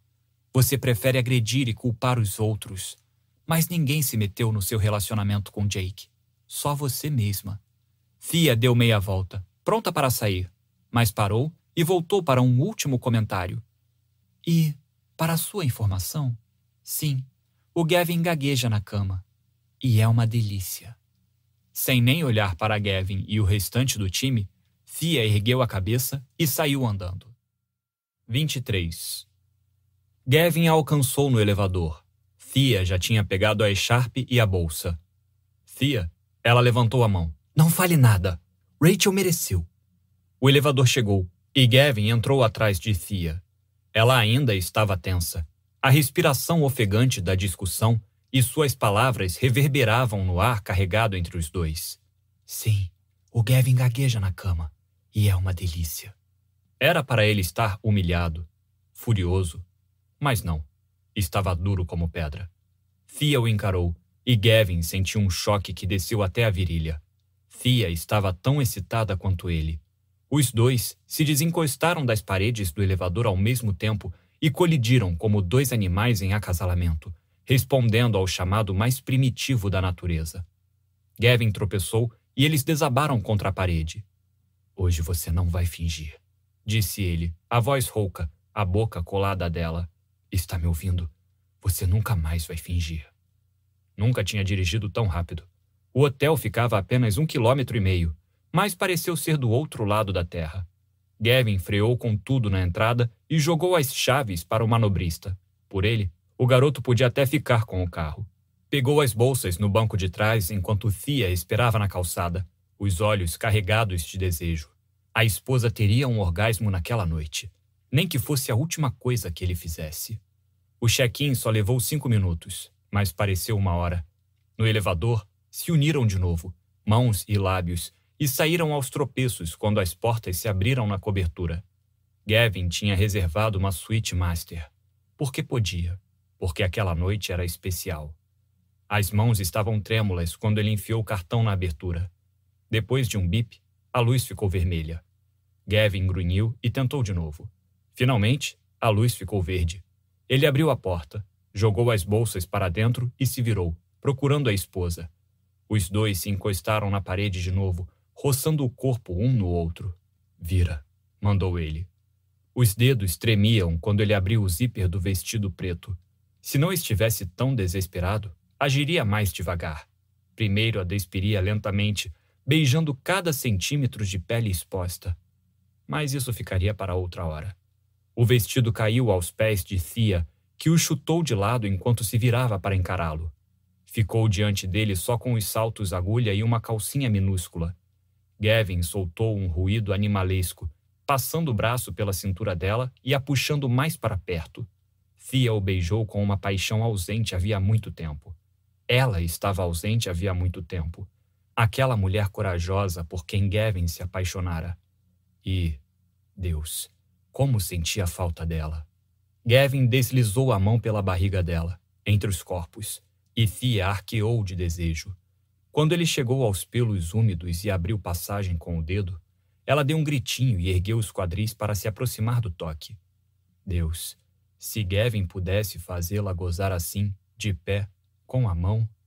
Gavin, murmurou Thea, segurando a cabeça dele. Faça amor comigo.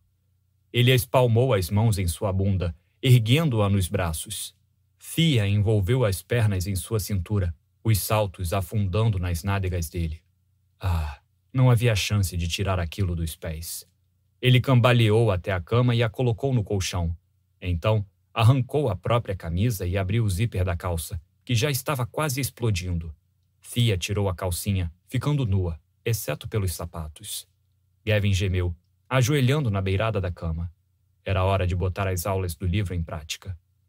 Gavin, o que você está fazendo? Sussurrou Thea. Eu quero você. Me deixe amar você desse jeito primeiro.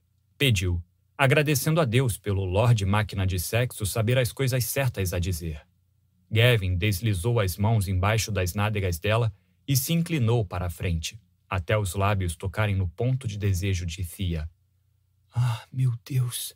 murmurou ela, ofegante, agarrando o edredom.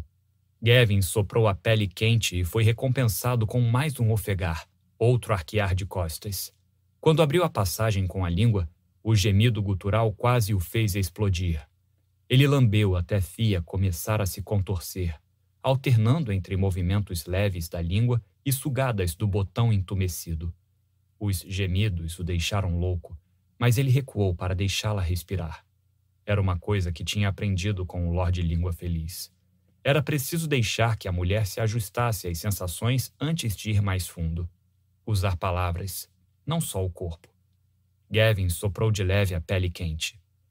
Seu gosto é delicioso, disse, lambendo-a lentamente de cima a baixo. Nunca tinha pensado em dizer isso antes do livro. Thea reagiu como ele esperava e passou a perna por cima de seu ombro. É mesmo? choramingou ela. Eu poderia beijar e chupar você o dia todo, Thea. Respondeu, rouco. Ela ergueu os quadris, procurando sua boca de novo.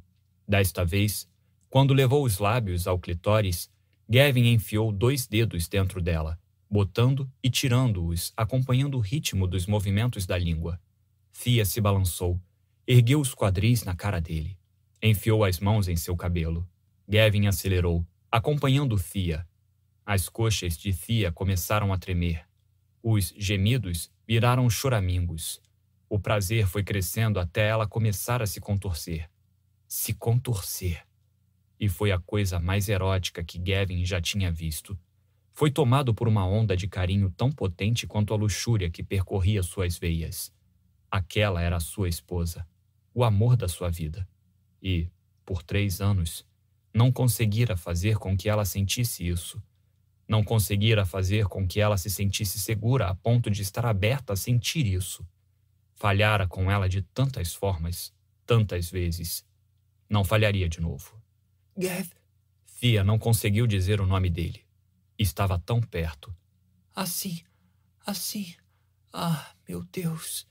Ela agarrou a cabeça dele, apertando com força, inclinando o corpo para trás com um grito. Seu corpo todo tremeu. Os músculos íntimos se contraíram e pulsaram em volta dos dedos dele.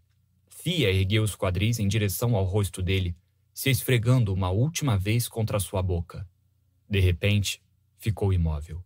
O grito rouco virou um grunhido leve, outro choramingo, outro Ah, meu Deus! Cacete. Tinha conseguido. Fizera a esposa gozar. Cacete. Fia tinha gozado. Só com as mãos e a boca. Sentiu as pernas dela relaxarem em seus ombros enquanto ela voltava a si, sussurrando seu nome. Gavin subiu sua barriga com uma trilha de beijos. Fale comigo, pediu, a voz trêmula. Quero você dentro de mim. Ele nem se deu ao trabalho de tirar o que ainda restava das roupas Empurrou a calça e a cueca para baixo e se inclinou sobre ela. O aperto urgente da ereção contra a vagina ainda latejante fez os quadris dela se erguerem outra vez em busca de prazer. Me diga o que quer. Diga. Diga exatamente o que, que quer que eu faça. Quero você dentro de mim, repetiu ela. Diga de novo, pediu ele, ofegando, encostando a ponta do membro na entrada dela. Fia encostou a boca em seu ouvido. Quero que você me faça gozar de novo. Gavin a penetrou, de vez, profundamente. Enfiou a ereção com tudo dentro dela, gerando um grito de prazer. Fia envolveu a cintura dele com as pernas. Quero que você me coma, explicou ela, gemendo. Puta merda. Foi a coisa mais erótica que já ouvira da esposa. Fia se agarrou a ele. Quero que me coma com força, com tudo. Ele obedeceu. Apoiou-se nos cotovelos e impôs um ritmo que a fez se esquecer de como falar. Sentia os bíceps arderem, se contraindo dos dois lados da cama. O suor de seu corpo pingava sobre ela. Fia gozou tão de repente que Gavin não estava preparado e não pôde fazer nada além de ficar parado enquanto ela fincava as unhas em suas costas, até não aguentar mais e cair no abismo com ela estocando uma última vez com um tremor, um grunhido e o sussurro rouco do nome dela. Fia sentiu os músculos virarem gelatina e caiu, inerte, embaixo do marido, as mãos escorregando das costas suadas dele para o edredom abaixo. Gavin caiu pesadamente em cima dela, cada resto de força do corpo liberado com o orgasmo. Fia gozara duas vezes. Gavin fizera a esposa gozar duas vezes. A sensação não seria tão boa nem mesmo se vencesse a World Series cinco vezes seguidas. Gavin, chamou ela, virando-se para encostar os lábios na lateral de sua cabeça. Adivinha? Ele grunhiu em resposta, o rosto enfiado na cama. Eu não fingi. Gavin ergueu o rosto e a beijou. Adivinha, murmurou, quando se afastou. Hum? Eu também não. Fia riu. Gavin rolou na cama, puxando-a para junto, até o corpo nu dela estar por cima de seu peitoral. Passou um braço em volta da cintura dela para segurá-la bem. A outra mão ficou na cabeça, aninhando-a. Seu estômago roncou. Fia passou os dedos pelo abdômen dele. Com fome? Sempre. Quer pedir comida no quarto? Você está no cardápio? Fia riu de novo. Vou pegar o cardápio. Gavin apertou o abraço. Eu pego. Fica na cama. E não tira esses sapatos. Ah, você gostou dos sapatos?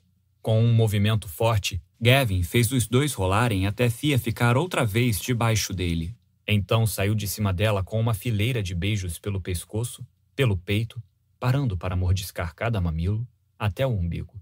E se levantou com um grunhido. Já volto. Depois que Gavin saiu, Fia se levantou e procurou a camisa dele do time na bolsa. Vestiu por cima do corpo nu e. Meu Deus do céu! Você está tentando me matar? Ela mordeu o lábio e deu uma voltinha. Gostou? Melhor do que qualquer lingerie do planeta. Ela puxou a barra da camisa. É mesmo? Quer ver o que está acontecendo dentro da minha calça? Quero, respondeu Thea, sem fôlego, uma emoção erótica se espalhando pelo corpo. De onde saíra aquele homem confiante que falava safadezas? Gavin largou o cardápio e foi até onde ela estava. Pegou sua mão e a colocou sobre o volume crescente. Eu nem sabia que era humanamente possível ficar duro de novo tão rápido, Thea. Ela lambeu os lábios. Então não podemos desperdiçar. De jeito nenhum. Gavin passou o braço pela cintura dela, puxou-a para a cama e liberou a ereção. Ele se sentou e puxou Fia para perto até ela estar montada em seu colo. Com um único movimento, estava dentro dela de novo. O prazer intenso fez algo tomar o controle dos dois. Algo primitivo, feroz, descontrolado. Fia ardia com um fogo que nunca tinha sentido. Gavin desceu as mãos para aninhar as nádegas dela apertando e massageando para segurá-la no lugar, apoiando os joelhos na cama para subir e descer em um ritmo erótico. Fia apertou os ombros dele, enfiou os dedos na pele e rebolou em seu membro duro. Os dedos grossos e calejados de Gavin roçaram embaixo dos seios dela, subindo até os mamilos duros doerem sob a exploração apressada. Fia baixou os olhos, as mãos ainda nos ombros dele, e Gavin a encarou com um fogo faminto e possessivo. Você é linda demais. Gavin abriu a camisa dela com tudo, estourando os botões, e se inclinou para a frente. Abocanhou um mamilo duro com a boca. Fia soltou um grito e inclinou a cabeça para trás, as mãos enfiadas no cabelo dele, segurando-o naquela posição. Gavin se dedicou a cada seio, sugando e lambendo até a pressão entre as coxas dela ficar insuportável. Fia afundou mais na ereção de Gavin, que passou os braços em volta dela e os dois se agarraram um ao outro, se movendo e gemendo. Fia abriu mais as pernas, querendo que ele entrasse mais fundo, querendo se chocar de novo na parede dura daquele abdômen. Os grunhidos roucos e guturais dele a encheram de uma satisfação erótica que ela nem sabia que podia sentir. Porra, Fia! gemeu Gavin, rebolando junto dela. As mãos afundaram na bunda da esposa e ele deu um tapa estalado. Puta merda. Fia ficou paralisada, encarando-o. Você bateu na minha bunda? Hum, bati. Você gostou? Acho que gostei. Acho que você devia fazer de novo, só para ter certeza. Gavin grunhiu que parecia macacos me mordam. Estranho. Mas Fia teria que investigar melhor depois, porque ele acertou outro tapa em sua bunda. Ah, Deus, sim. Gavin bateu de novo. Gostei, sim. O corpo dela explodiu em cores e sensações, e, enquanto Thea as vivia e sentia, Gavin se juntou a ela até cair na cama, o rosto cheio de surpresa. Ela riu, olhando para ele. Eu já tive três orgasmos e você nem tirou a calça. Querida, respondeu ele, ofegante. Nós só estamos começando. Temos três anos de tempo perdido para compensar. 24. E Gavin compensou o tempo perdido. Mais uma vez na cama. Uma vez no chão da antessala, depois de finalmente pedirem o serviço de quarto. Às três da manhã, quando ela acordou de um sono exausto, sentindo as mãos dele nos seios. Às seis, quando Thea o acordou com a mão na ereção matinal dele. Depois daquela última, dormiram como uma pedra. Quando ela acordou de novo, Gavin a admirava do travesseiro, uma expressão carinhosa nos olhos e um sorriso doce nos lábios. Ele estendeu a mão e afastou o cabelo do rosto dela. Bom dia, sussurrou. Oi, ela bocejou. Que horas são? Dez e pouquinho. Ela grunhiu, desapontada. Temos que sair daqui a pouco. Eu sei. Gavin prendeu uma mecha de cabelo atrás da orelha dela. Eu estava pensando se, depois de pegarmos as meninas, podemos ir comprar nossa árvore de Natal. E depois enfeitar a árvore e fazer chocolate quente. Deixar as meninas vendo um filme. Fia o beijou de leve. Gavin encostou a testa na dela. Estou com medo de sair desta cama. Um calor se espalhou pelo peito dela. Fia também odiaria sair da cama, mas estava ansiosa pelo que viria. Nossa cama em casa é melhor. Gavin levou a boca dela e a beijou loucamente. Um tempo depois, Fia se aconchegou, aquecida e saciada, na dobra do braço dele. Vamos para casa, Gavin. Cortejando a condessa. Irena estava certa. Bailes eram uma coisa horrível e abafada. E não só por todos os motivos pelos quais não gostava de bailes, mas também porque as regras da sociedade, por algum motivo bizarro, proibiam que marido e esposa dançassem um com o outro mais de uma vez. Benedict a queria em seus braços. Agora. Sempre. Tudo mudara desde a noite em que ele finalmente se abrira para ela. O toque inocente e o beijo hesitante de Irena acenderam um fogo e, embora ele estivesse disposto a esperar mais, finalmente tinham consumado o casamento. Fazer amor com a esposa era uma experiência tão transcendental que ele se ressentia da aparição do sol a cada manhã. Latford. Uma mão forte e pesada bateu nas suas costas. Benedict desviou o olhar da esposa para o amigo, o Visconde Melvin. Não esperava vê-lo aqui? comentou Melvin. Por quê? Sua última aparição na sociedade deixou uma impressão forte. Benedict não queria pensar naquilo. Jogara a esposa aos lobos, pensando, inocentemente, que ela era forte o suficiente para lutar contra eles com a mera força de vontade. Eu diria que você está causando uma impressão totalmente diferente hoje, refletiu Melvin. Por quê? Seu olhar voltou para Irena. Não passou despercebida sua aparência de homem apaixonado pela esposa. E estou mesmo. Uma euforia estranha, que não parecia nada masculina, mas era muito libertadora, surgiu em seu peito. Sou um homem casado e feliz, meu amigo. Fico contente em ouvir isso. Mas tome cuidado, Letford. Nem todo mundo é misericordioso. Ele indicou um grupo de mulheres onde sua esposa estava, bem a tempo de ver Irena se afastar correndo. Foi na direção em que tinha visto a esposa correr. Para o mundo externo, ela pareceria ótima, mas Benedict a conhecia melhor que todos, e havia algo de errado. Estava no jeito como ela comprimia os lábios, como apertava as mãos junto à barriga, nos passos rápidos com os sapatinhos que ela tanto desprezava. Ele a encontrou na biblioteca. É claro. Fechou a porta pesada ao entrar. O clique do trinco foi o único som na sala, exceto por uma respiração suave e irregular. Irena? Ele a encontrou sentada em uma cadeira de espaldar reto, virada para a lareira enorme do outro lado da sala. Irena parecia pequena no imponente móvel de veludo, mas não só na estatura. Ela parecia derrotada. Você está bem? Benedict se agachou diante da esposa, cobriu as mãos dela com as suas. Estavam geladas, assim como o olhar. Irena, o que houve? O que poderia fazer um marido e uma esposa se desprezarem tanto a ponto de abandonarem o próprio filho só para evitarem estar na mesma casa? Sentiu uma pontada de alarme. Sobre o que você estava conversando? O senhor disse que seus pais eram infelizes, mas isso nunca pareceu uma explicação adequada. Por que estamos falando disso? Um arrepio frio o percorreu. O que aquelas mulheres disseram? Isso não é culpa delas. Me conte a verdade. Benedict se levantou, hesitante. Não tenho ideia do que você está falando. Mas tinha. E era tolo pensar que poderia esconder aquilo dela, acreditar que não chegaria aos seus ouvidos. Irena o seguiu com o olhar quando ele se levantou. A sociedade nunca esquece um escândalo.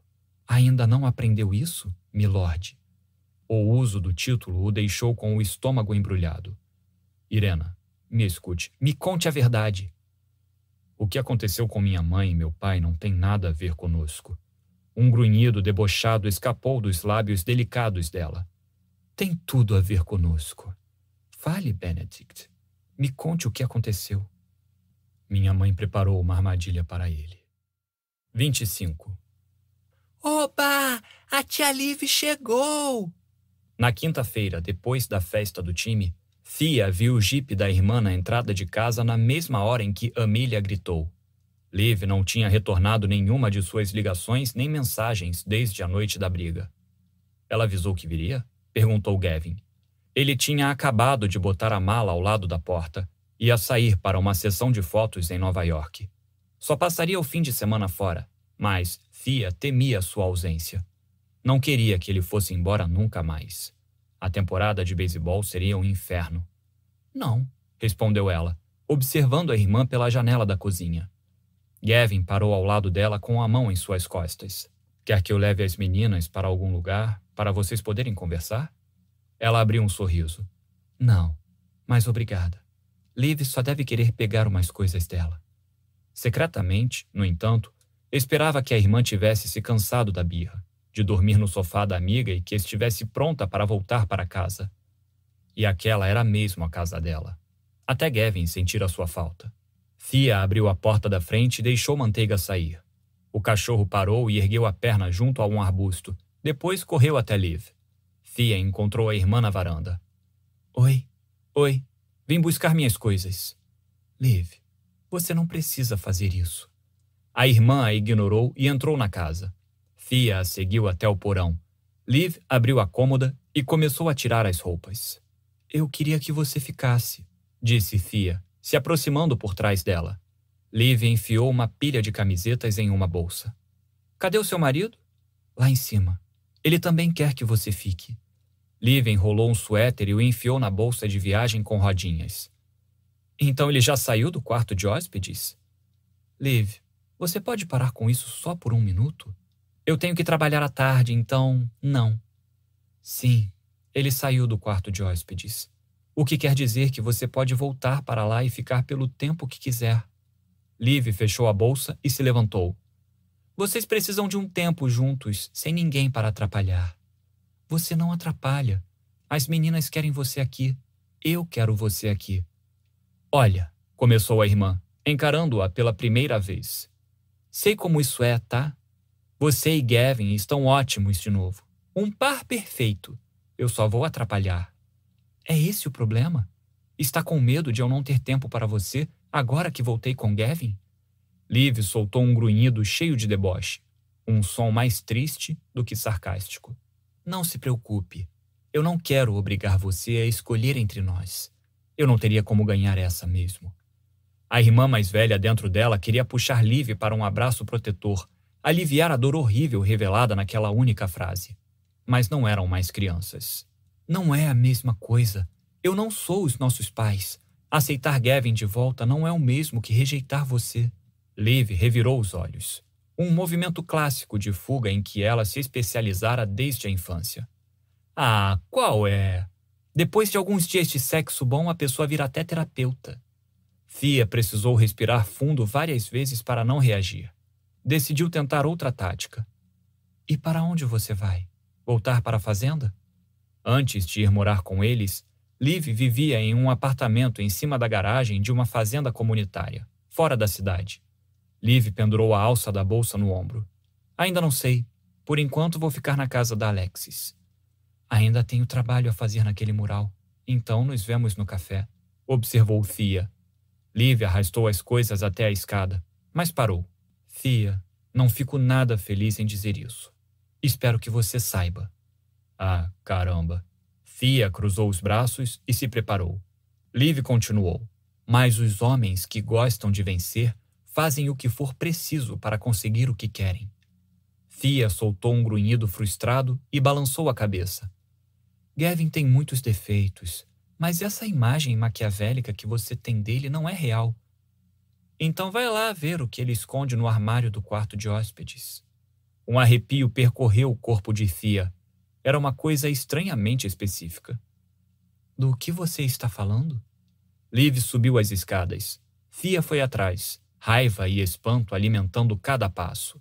Liv, você não pode dizer uma coisa dessas e simplesmente ir embora.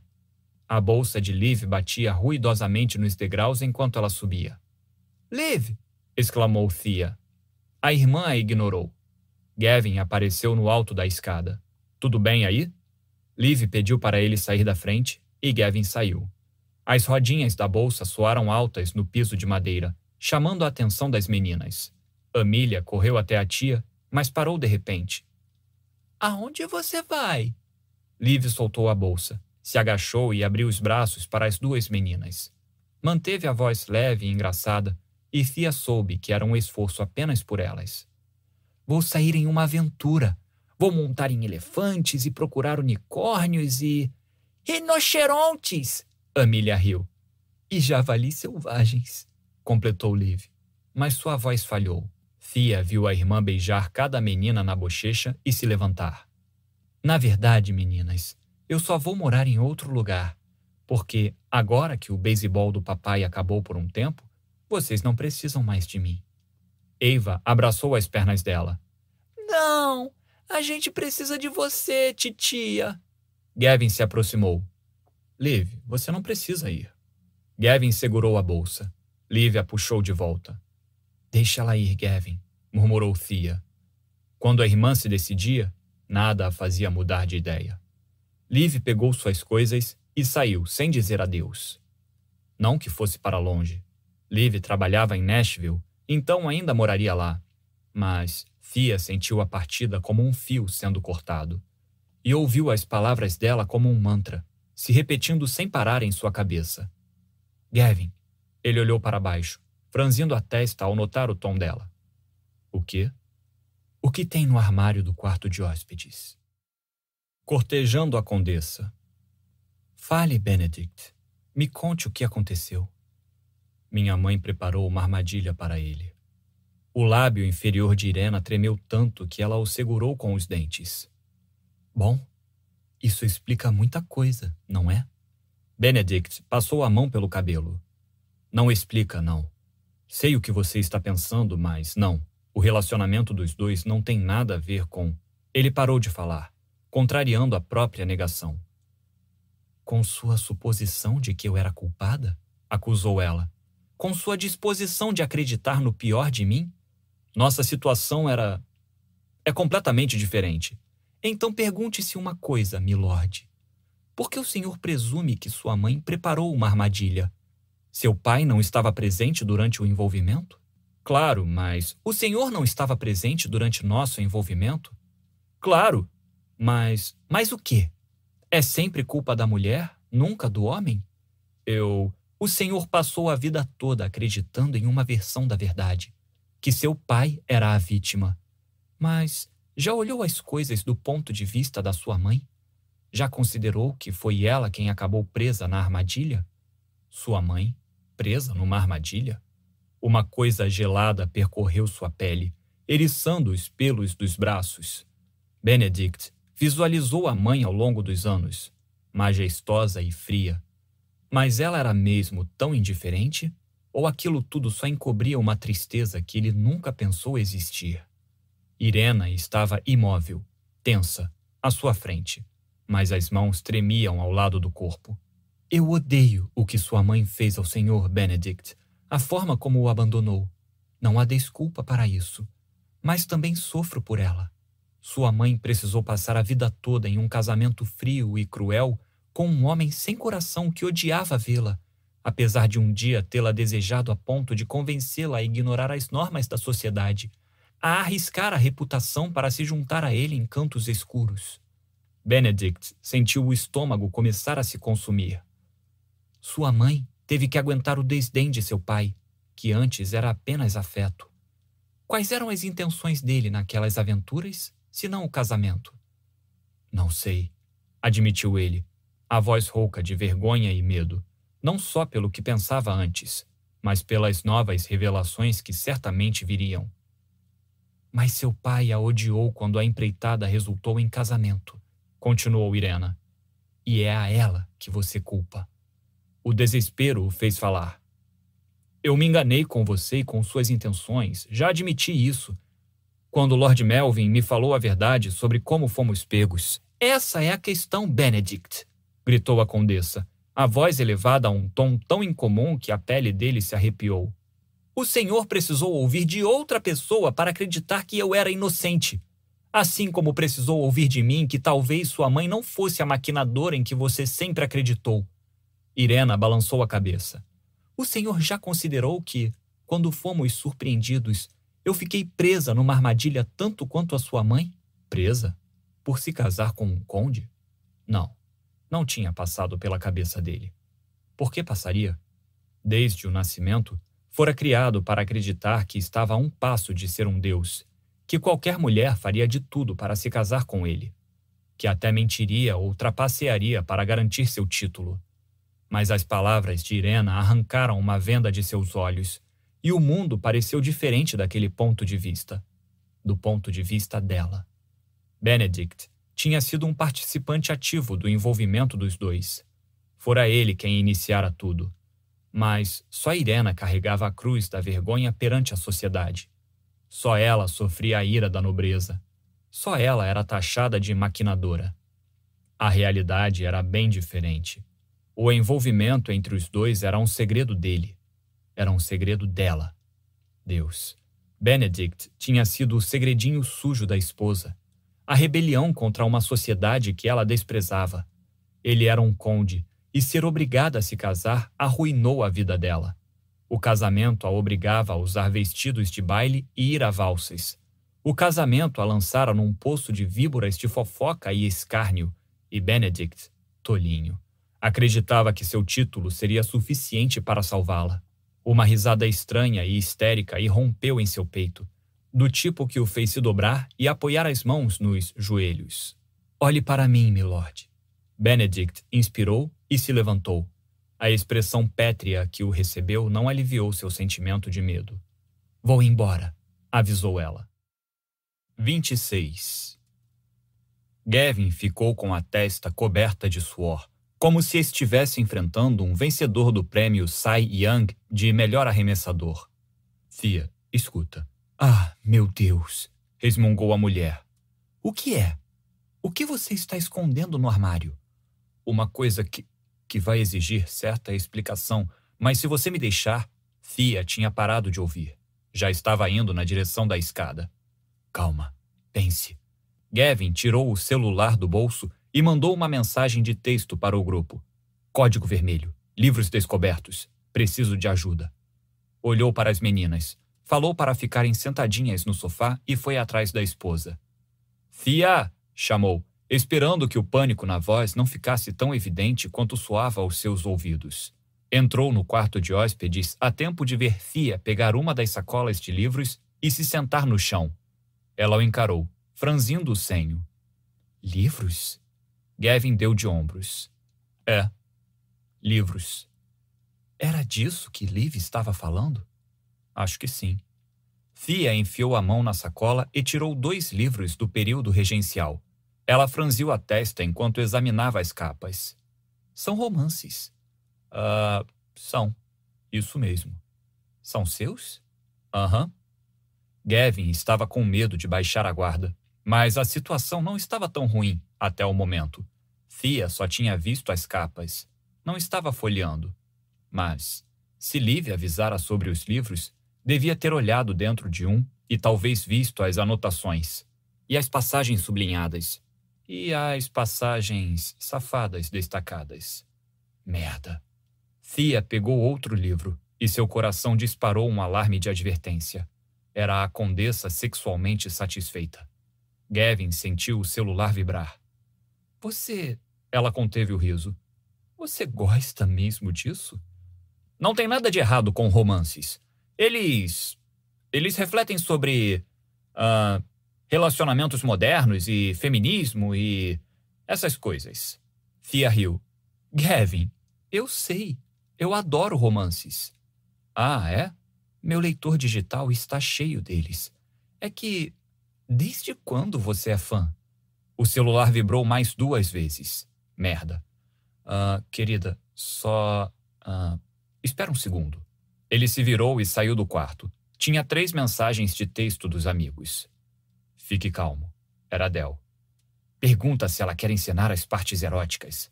Mac, claro. Acima de tudo, não minta. Malcolm. Muito bem. Ia contar sobre o clube do livro.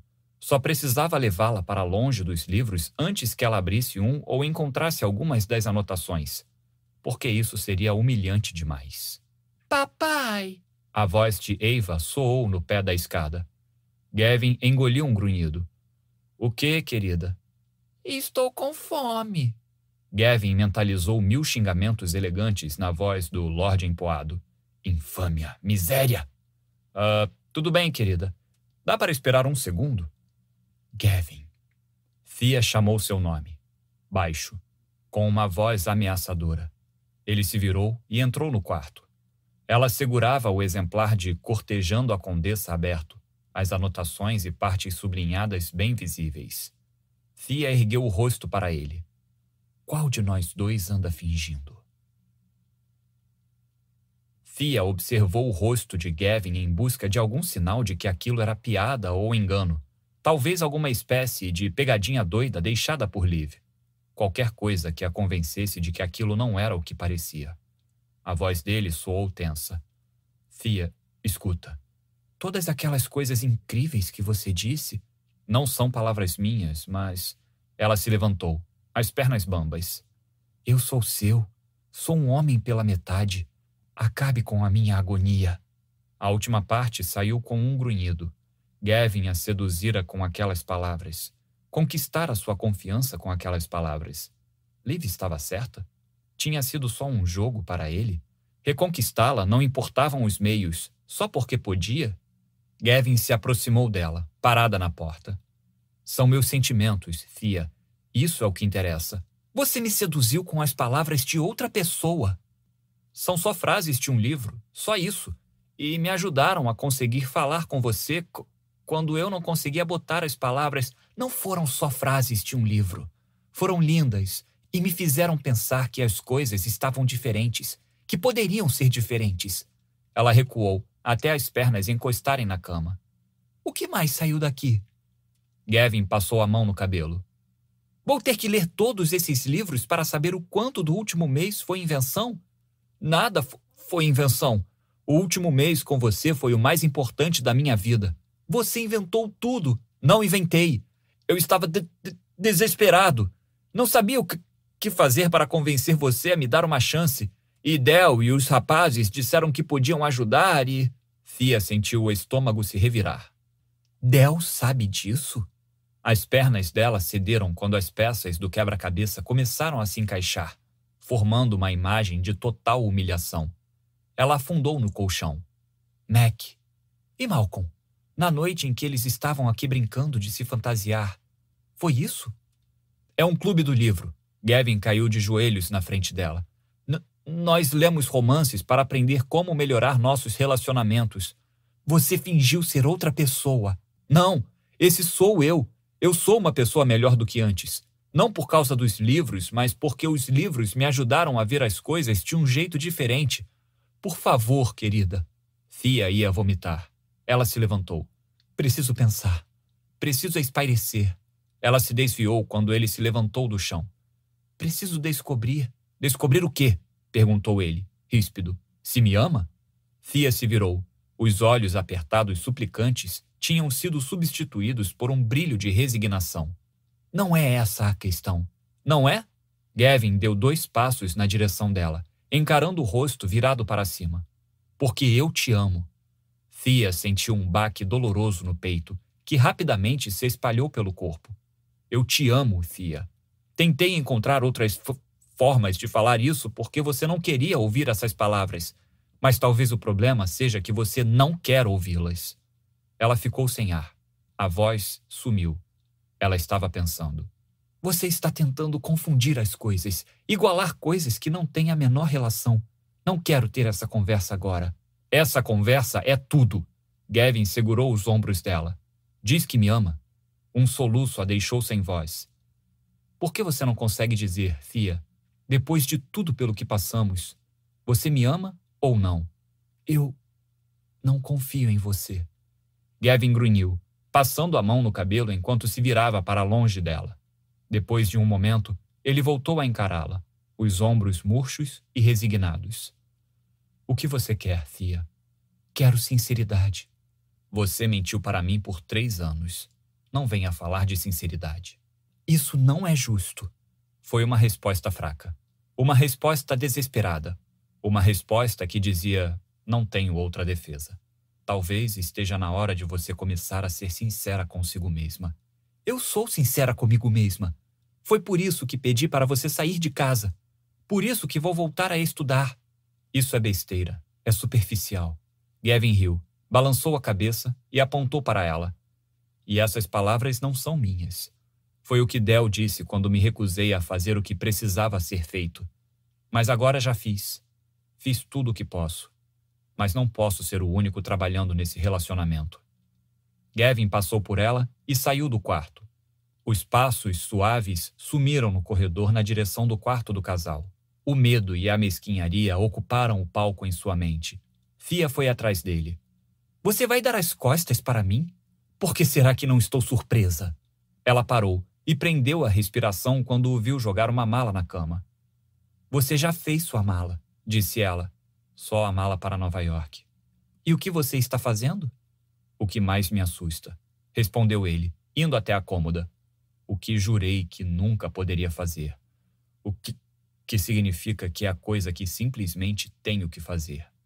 Gavin pegou uma pilha de roupas da gaveta de cima e a levou para a cama.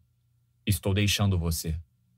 Claro que está, respondeu Thea, ríspida, mas o veneno na voz foi só um disfarce para a decepção. Por que é isso que você faz? Você vai embora. Gavin não mordeu a isca. Mantendo a calma, Fechou a mala e a ergueu da cama. Não, eu não faço isso. Quem faz isso é o seu pai. E eu não sou o seu pai. Gavin. O tom suplicante agora era dela. Ele parou na porta, mas não a encarou. O passado é tudo, Fia. Mergulhe no seu. Depois, pode ser que a gente tenha uma chance. 27. Meia hora depois que Gavin foi embora, Fia voltou para as mentiras de sempre. Disse às meninas que o pai teve que ir a Nova York tirar umas fotos e que voltaria a tempo do Natal. Em seguida, preparou uma xícara de café que não queria tomar, afastou as emoções que não queria sentir e fingiu que estava tudo bem. Tudo desmoronou quando ouviu uma chave na porta. Com o coração acelerado, Fia pulou do sofá e disparou pelo corredor. Gavin! Liv estava na porta. Sou eu. As meninas, que estavam colorindo no chão da sala, correram até ela, como sempre faziam. A dor recente da traição, da culpa e da velha decepção deixou a voz de Fia áspera. Esqueceu alguma coisa? Liv se soltou das meninas. Não. Então veio para jogar na minha cara? Para dizer que avisou? Não. Vim porque Gavin me mandou uma mensagem dizendo que você talvez precisasse de mim. O corpo todo de Fia tremeu ela sufocou a reação e se virou para a cozinha. Não preciso. Fia, me desculpe, pediu Liv, indo atrás da irmã. Por quê? Ela foi até a cafeteira só para ter alguma coisa para fazer. Isso é culpa minha. Não, não é culpa sua.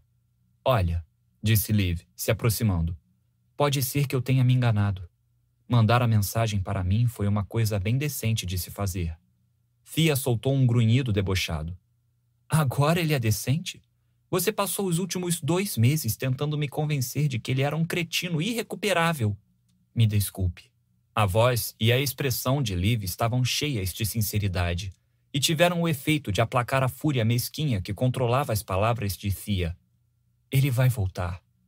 Eu. não sei. Liv se adiantou. Me desculpe, Fia. Eu estava com tanto medo de perder você, como sempre perco todo mundo. Me desculpe, Fia. Me desculpe.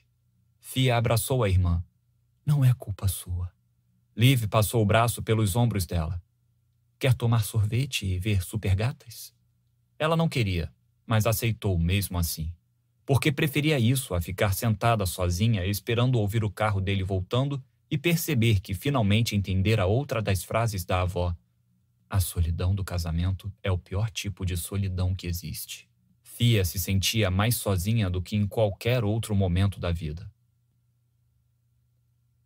Gavin passou uma noite longa e sombria em um dos sofás do porão de Mac, considerando adequado que tudo acabasse no lugar em que começara. E também porque ninguém quisera hospedá-lo. Del e Ian disseram que ele precisava enfrentar o problema sozinho. Malcolm tinha outros planos e não havia a menor possibilidade de ir para a casa do russo. Quem sabia que horrores digestivos o aguardavam lá? Mac o deixou entrar, lhe entregou uma garrafa de uísque e um cobertor, e disse que cortaria suas bolas se ele vomitasse em qualquer outro lugar que não fosse a privada. Agora, estava acordado. A garrafa de uísque fechada e intacta na mesa de centro, e um par de olhos que não reconhecia o encarava como se ele fosse um animal do zoológico. Você está doente? A garotinha de cabelo escuro usava Marias chiquinhas e segurava um coelho de pelúcia rosa. Tio Mac disse que você está doente. Gavin pigarreou. A boca parecia uma lixa de tão ressecada. Como era possível ficar de ressaca sem álcool? Tio Mac? É, ele é meu tio. E quem é você? Lucy. É um prazer conhecer você. Lucy botou a mão na testa dele. Você não está com febre, mas está com bafo. Apesar dos estrondos na cabeça e da caverna vazia onde antes ficava o coração, Gavin conseguiu abrir um sorriso. Devo estar mesmo. Tio Mac me mandou entregar isto. Ela tirou uma maçã verde do bolso do moletom. Gavin deu risada. Cadê o tio Mac? Lá em cima, com minha mãe, meu pai e minhas irmãs. O estrondo em sua cabeça virou uma britadeira quando um raio de luz entrou pelas persianas até a porta de vidro que levava ao quintal e à piscina. Bem, Gavin se sentou. Obrigado pela maçã. Pode pedir ao tio Mac para descer? Posso. Lucy saiu saltitando e deixou Gavin com um pânico crescente de ter se precipitado demais no dia anterior. De que o certo seria ter dado meia volta e retornado assim que saiu, implorado por perdão mas não podia fazer isso. Não mais. Passos na escada anunciaram a chegada de Mac. Ele dobrou a esquina e abriu um sorrisinho. Está vivo? Eu não bebi nada. Mac ergueu uma sobrancelha. Uau, você mudou. Gavin esfregou o rosto. Eu não sabia que você tem uma sobrinha. Tenho várias. São filhas do meu irmão. Também não sabia que você tem um irmão. Tem muita coisa sobre mim que você não sabe. Gavin assentiu. Obrigado por me deixar ficar. Que horas sai seu voo? Verdade. Tinha que ir a Nova York. Como se ainda se importasse com aquilo agora. Daqui a algumas horas. Max se sentou em uma cadeira e se inclinou para a frente, os cotovelos nos joelhos. Sair de casa foi um gesto ousado, Gav. Del não pareceu achar. Bom, você meio que violou a regra número um. Não falar sobre o clube do livro? Mac hesitou por um momento. Tudo bem, a regra número dois. Não deixar o russo cagar no seu banheiro? Você não devia recriar o livro, espertinho. Nós falamos isso. Gavin olhou para a maçã que tinha na mão. Não importa o que aconteça. Que, que, quero que saiba que sou grato por tudo que você e os rapazes fizeram. Ele era um homem diferente de antes do clube do livro. Reconhecia seus defeitos e erros. Estava mais confiante para se expressar. E Sim, tinha se tornado um amante melhor. Mas ainda não era o suficiente. Amor não basta. Qual vai ser seu próximo ato? perguntou Mac, se levantando. Tenho um avião para pegar. Depois disso, não faço ideia. A bola estava na quadra de Fia. Só lhe restava esperar. 28. Fia acordou na cama de hóspedes. Pegara no sono lendo e o pescoço estava dolorido pela posição estranha em que dormira. Passara a noite sonhando com a Inglaterra da regência, mas as pessoas eram reais. E, quando acordou, a vergonha também era. Quer café? Fia olhou por cima do ombro. Liv estava na porta. Claro. Liv entrou e se sentou na cama. O que você está fazendo aqui? Fia se levantou e foi até a janela. Sabe o que eu fiz a noite toda? Quebrou a parede? Fia conseguiu rir. Não. Eu pensei na mamãe. O senhor passou a vida toda acreditando em uma versão da verdade. Mas já olhou as coisas do ponto de vista da sua mãe? Liv se sobressaltou. Por quê? O passado é tudo. Só estou tentando pensar nas coisas da perspectiva dela. Ah, não sei se ela merece isso. Talvez não. Mas odiar nossa mãe pelas decisões que ela tomou, sem pensar nisso, não deu muito certo para mim. Nem para você. Deu? Liv se levantou. Não desencave as coisas sem se preparar para o que vai encontrar. Fia riu. Vovó. Liv e Fia deviam ter ouvido aquela frase mais vezes do que qualquer outra. Uma filosofia de vida que Fia entendera completamente errado. A questão não era ter medo da reação, mas ser forte para encará-la. Sou uma covarde, Liv. A irmã fez a careta de sempre, como se dissesse: ficou louca? Você, covarde! Você é a pessoa mais forte que eu conheço. Não sou. Gavin estava certo. Sou uma covarde. Não faça isso, Fia. Mas preciso. Sabe o que provocou nosso rompimento? Liv piscou, hesitante. Eu estava fingindo na cama. Ele descobriu e ficou magoado. Ele reagiu mal, eu também. E não foi justo com ele. Você foi mais do que justa com ele. Fui mesmo. Eu fingi tudo. E não foi por causa de nada que ele tenha feito. Foi porque estou destruída, Liv. Tenho medo de me abrir, de me revelar de verdade. E ele foi embora, de novo.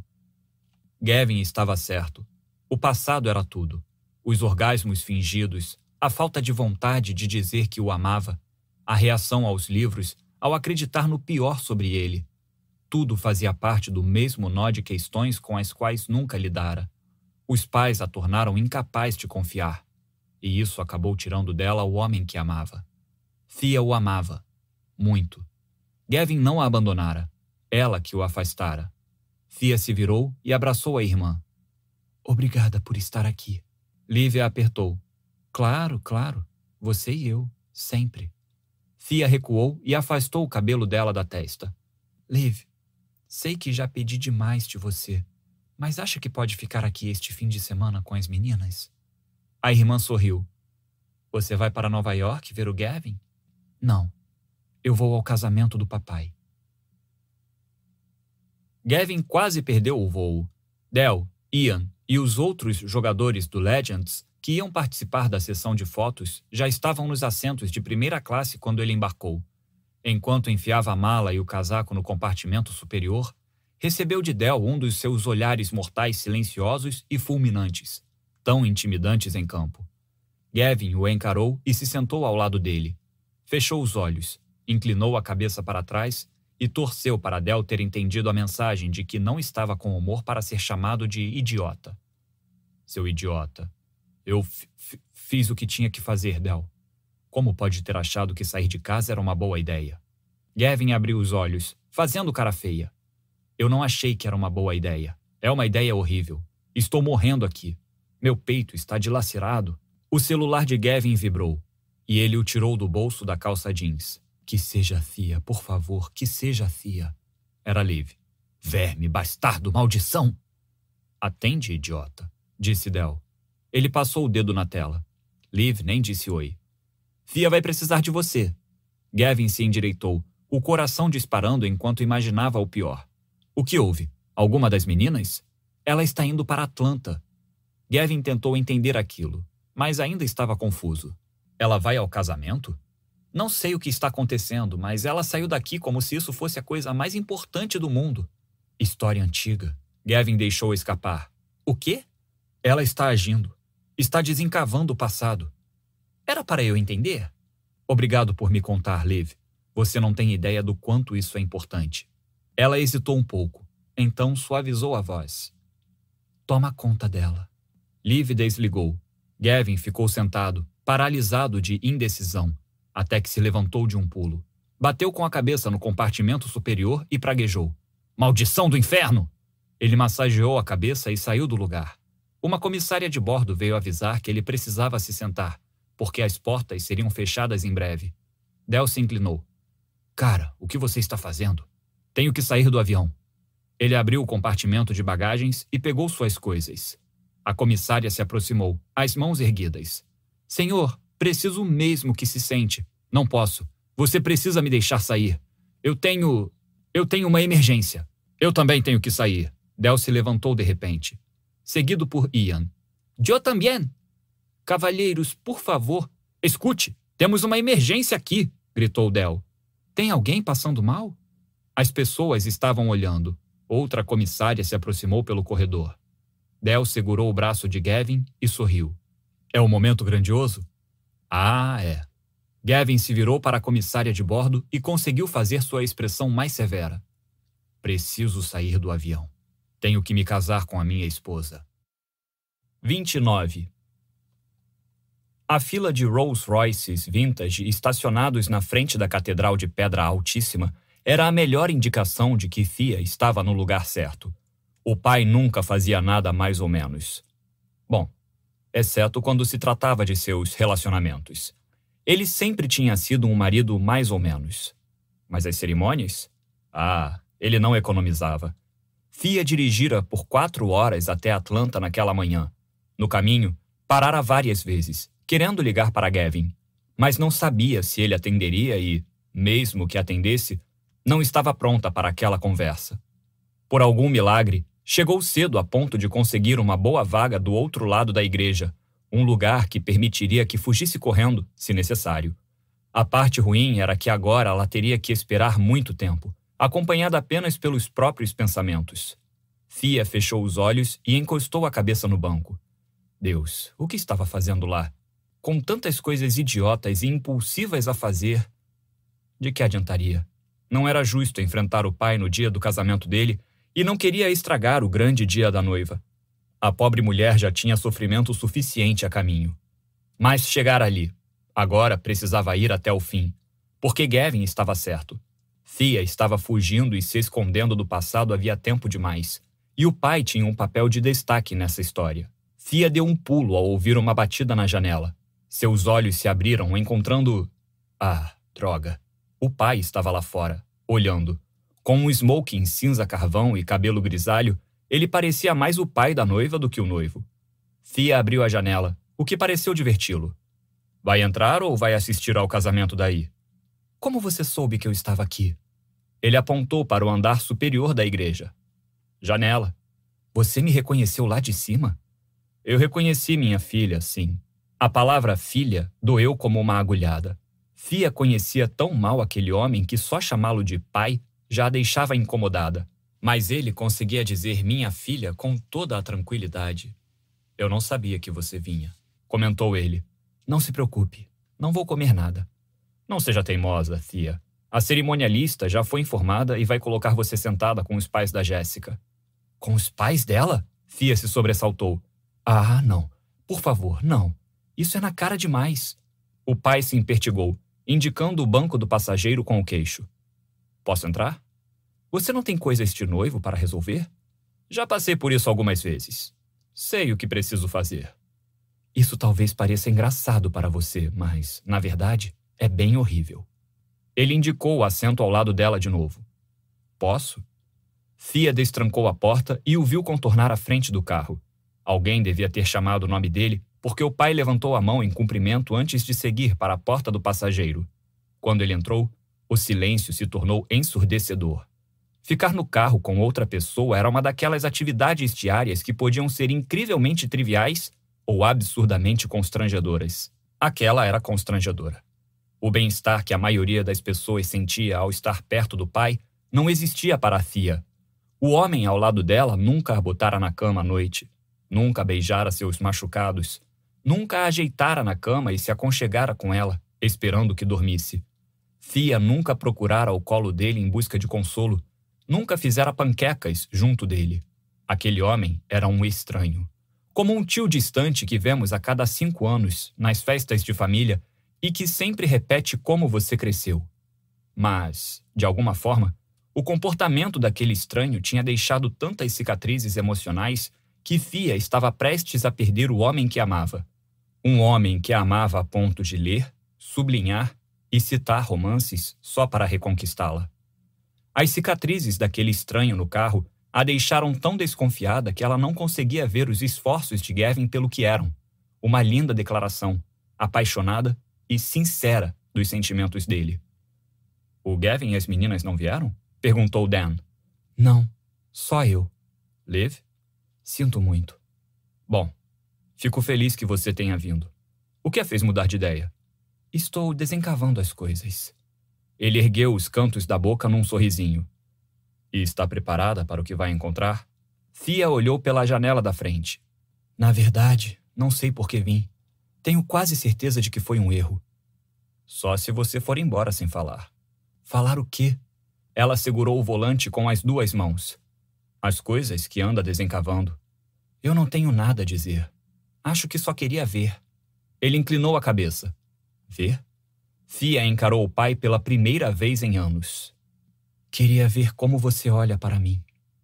Por um instante minúsculo, as feições dele se transformaram e uma rachadura se abriu no peito dela. Como uma fissura cuspindo vapor do centro da terra, ameaçando liberar o gás tóxico de anos de passado sufocado.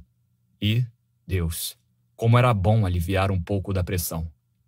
Eu queria ver se você olha para mim como Gavin olha para as nossas filhas. Você já olhou para mim assim? Ele deu uma risadinha, impressionado. E você achando que não tinha nada para dizer. Fia balançou a cabeça e apertou o botão para ligar o carro. É melhor você sair do carro, não? Ou vai se atrasar para o próprio casamento. Isso aqui, obviamente, foi um erro. Não vou conseguir encontrar nada importante com você. Ele soltou outra daquelas risadas impressionadas. Eu sei que fui um pai horrível, e sei que vai soar lamentavelmente clichê dizer que estou torcendo para que não seja tarde demais para compensar isso. Mas é, respondeu ela, mais vapor escapando. É tarde demais. Então você vai ficar feliz em saber que eu sofri. Tenho que ficar de longe vendo a mulher que você se tornou, a mulher que sua irmã se tornou, e saber que não posso fazer parte das suas vidas. Vejo suas filhas lindas e sei que não posso ser avô delas. Fia deixou as mãos caírem no colo, boquiaberta. Não, não fico feliz de saber disso. Nem um pouco. Fico muito triste, porque não precisava ter sido assim. Você escolheu se afastar da nossa vida, nos substituir sem parar por outra pessoa. Eu nunca tentei substituir vocês, Fia. A fissura cuspiu mais vapor. Você deixou sua segunda esposa vender nossa casa. Deixou que ela dissesse que não podíamos morar juntos. Você a escolheu, escolheu a todas as outras mulheres em vez de ficar com suas filhas. Por quê? Porque você e Liv ficavam melhor sem mim. A fissura se tornou uma fenda, um vulcão em erupção. É isso que você diz para se livrar da culpa? Foi o que eu disse na época. Eu nunca seria o tipo de homem que treinaria seu time de softball, nem. nem. nem faria panquecas no sábado de manhã. Eu ganhava dinheiro. Era isso que eu fazia bem. Era assim que podia ser pai de vocês. Bom, Enquanto você estava inventando essa desculpa para acalmar sua consciência, Liv e eu crescemos achando que tinha algo de errado conosco, algo que fazia as pessoas nos abandonarem, que sempre faria com que todos nos deixassem. E, agora, estou prestes a perder meu marido porque eu afastei, por medo. Dan a encarou atentamente. O que está acontecendo entre você e Gavin? Ela fez um gesto para descartar a pergunta. Não vim aqui atrás de conselhos. Não precisa nem fazer esforço. Só me diga uma coisa. Ah, Deus, ia mesmo fazer aquilo. Ia fazer a pergunta que a assombrara a vida inteira. Você se arrepende? Ela bufou ao expirar. De mim? Nunca, respondeu Dan, a voz rouca e oscilante. Nunca, nenhuma vez. Fia fechou os olhos. Olhe para mim, ordenou o pai, e, pela segunda vez, ela o encarou.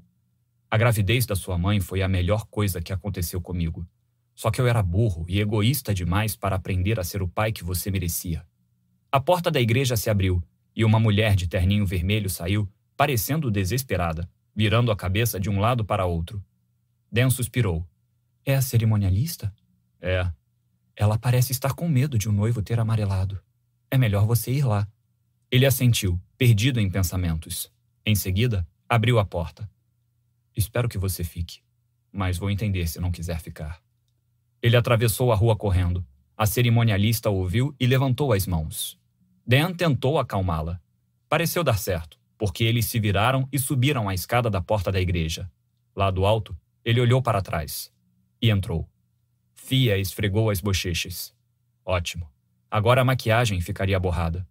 Na verdade, era uma boa desculpa para ir embora. Olhou para a bolsa no chão onde enfiara o livro da condessa irritante sem nem pensar quando saíra de casa pela manhã. Fia tirou o livro da bolsa e o abriu no lugar onde tinha parado de ler na noite anterior. Benedict piscou, tossiu, ajeitou o paletó. Eu vou mandar trazer nossa carruagem. O senhor não me entendeu, milord. Eu vou para o campo. Não, por Deus, não. Irena, por favor, não consigo curar uma ferida infeccionada que o Senhor se recusa a reconhecer, Benedict. E também não vou permitir que eu leve a culpa por isso. Eu não pedi nada disso. O Senhor pode me visitar quando estiver pronto para um herdeiro. Então poderemos negociar os termos. A voz dela falhou. De procriação. Mas não consigo fazer isso. Irena, por favor, eu te amo. Achei que o Senhor tinha aprendido pelo menos isso. Amor não basta. Que baboseira. Que mentira deslavada. O amor basta. O amor sempre basta. Fia saiu do carro e, mesmo de salto, correu até o outro lado da rua.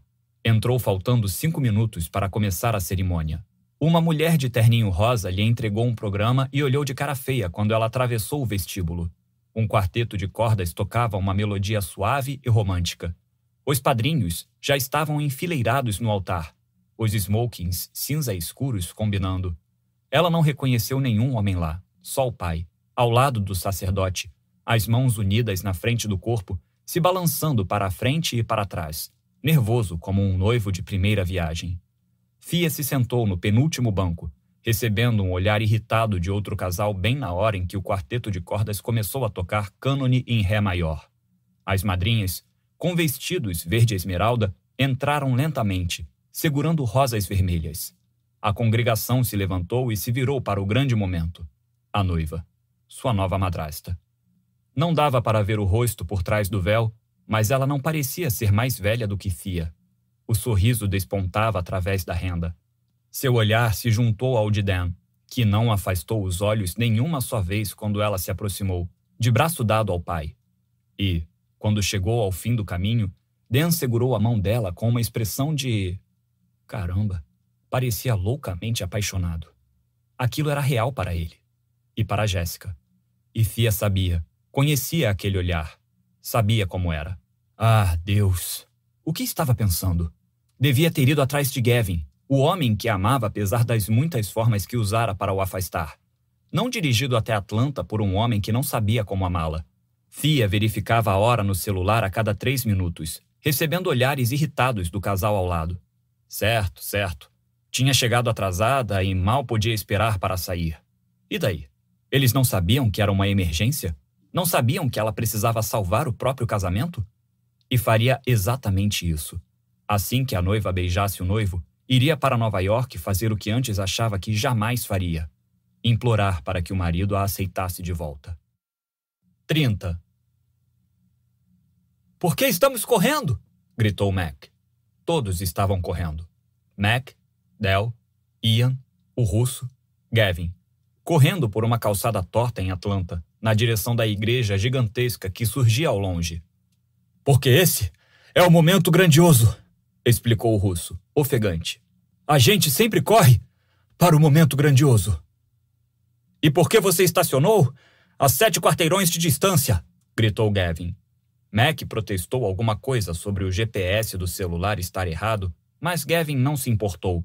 Já dava para ver a igreja e nada o impediria de chegar à esposa. Por isso, correu ainda mais rápido. Estava correndo desde que descera do avião. Correra pelo aeroporto. Correra até o carro. Pegaram Mac e o russo no caminho e dirigiram correndo. Mas já passava das três e estavam atrasados. Por isso, ele acelerou. Se perdesse os votos, perderia sua chance. Finalmente, depois do que pareceu ser uma hora, a noiva e o noivo se encararam para fazer os votos. Fia balançava a perna sem parar, o que lhe rendeu outra cara feia. O pai falou primeiro. Ele repetiu cada palavra depois do sacerdote, apesar de, àquela altura, provavelmente já ter tudo decorado. O pai jurou amor. Jurou cuidar de Jéssica. Jurou ser seu amigo na saúde, na doença e tudo mais. Fia olhou a hora. A noiva começou a recitar as mesmas coisas baixinho: amar, honrar, cuidar, saúde, doença. Sim, sim. Beijem-se de uma vez. As pessoas bateram palmas quando o pai baixou a cabeça para beijar a esposa. Mas um estrondo altíssimo no fundo da igreja fez a noiva e o noivo se separarem. Todas as cabeças se viraram. Mulheres fizeram ruídos de surpresa e homens exclamaram uma coleção criativa de palavrões. Mas uma voz soou acima de tudo. um gaguejo alto e ofegante. Sim. 31. Bom, talvez devesse ter pensado melhor. Duzentos rostos atordoados olhavam para Gavin na porta. A mão da noiva voou até a boca. E o noivo. Ah. Nossa. O pai de Thea não estava com a cara nada boa. Um homem ao lado da noiva se levantou. O que significa isso? gritou. Esse é o casamento da minha filha. O som alto de gente correndo e escorregando fez a congregação toda se espichar para tentar olhar atrás de Gavin. Mac parou junto dele. Merda. Del se inclinou, ofegante, as mãos nos joelhos. Perdemos os votos? Ian e o russo se escoraram na parede. O que está acontecendo? perguntou o homem na frente, de novo. Quem são vocês? Mac levantou a mão. Braden Mac. Gavin puxou o paletó do terno. Desculpem, eu. Ah. Estou procurando a Thea. Quem é Thea? gritou o homem. A minha filha, explicou Dan, apontando para um banco na parte de trás da igreja. Gavin poderia jurar que Dan estava sorrindo. Todas as cabeças acompanharam o dedo do noivo, e foi nessa hora que ele a viu. Sentada a menos de seis metros, boquiaberta, o peito subindo e descendo com a respiração acelerada. Fia se levantou hesitante. Mil emoções surgiram em seu rosto surpresa, constrangimento, riso, amor. Oi, sussurrou ela. Gavin enxugou o suor da testa. Oi, N nós podemos. Ele apontou para a porta. Fia seguiu pelo banco, esbarrando em joelhos, murmurando: Desculpe, com licença, desculpe, até conseguir sair. Ela olhou para o pai. Eu vou. Uh, vou embora agora. Você vai ficar para a recepção, não vai? perguntou a noiva. Não sei. Espero que fique.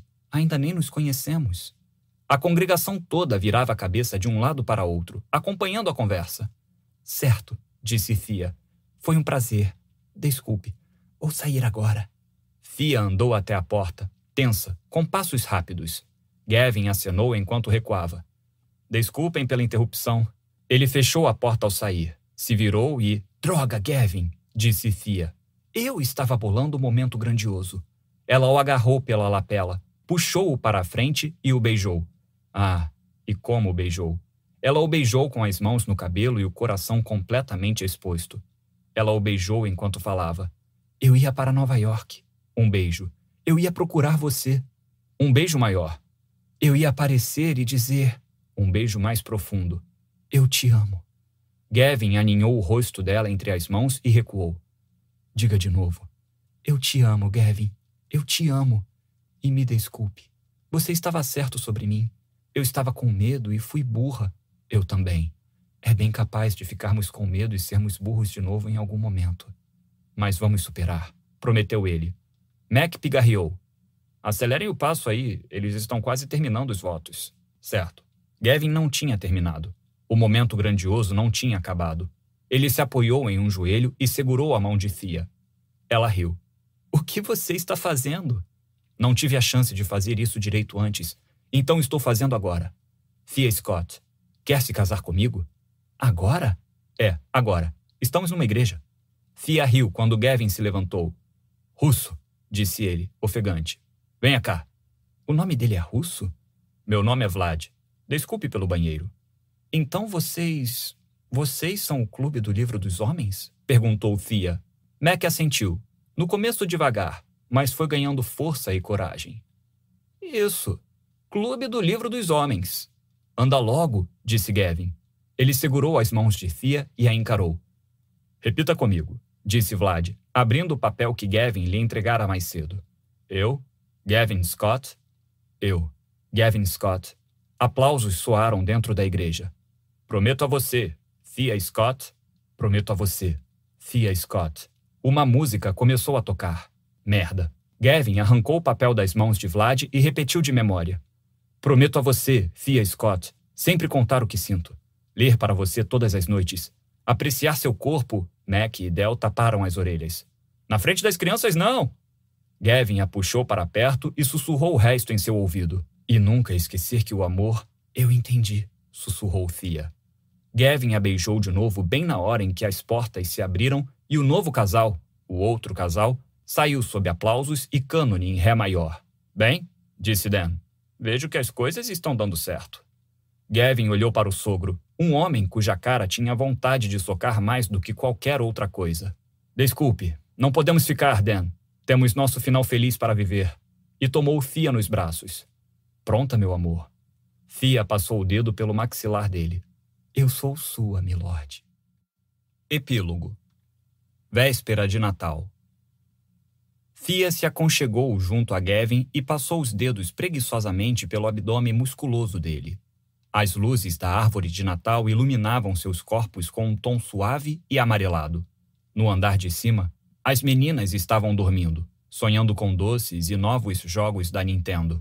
No andar de baixo, mamãe e papai tinham renovado seus votos várias vezes. A voz de Gavin estava cansada enquanto ele lia.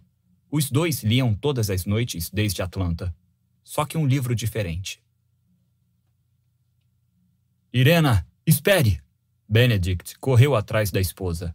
As pessoas da alta sociedade soltaram exclamações surpresas e assistiram à cena com olhos arregalados.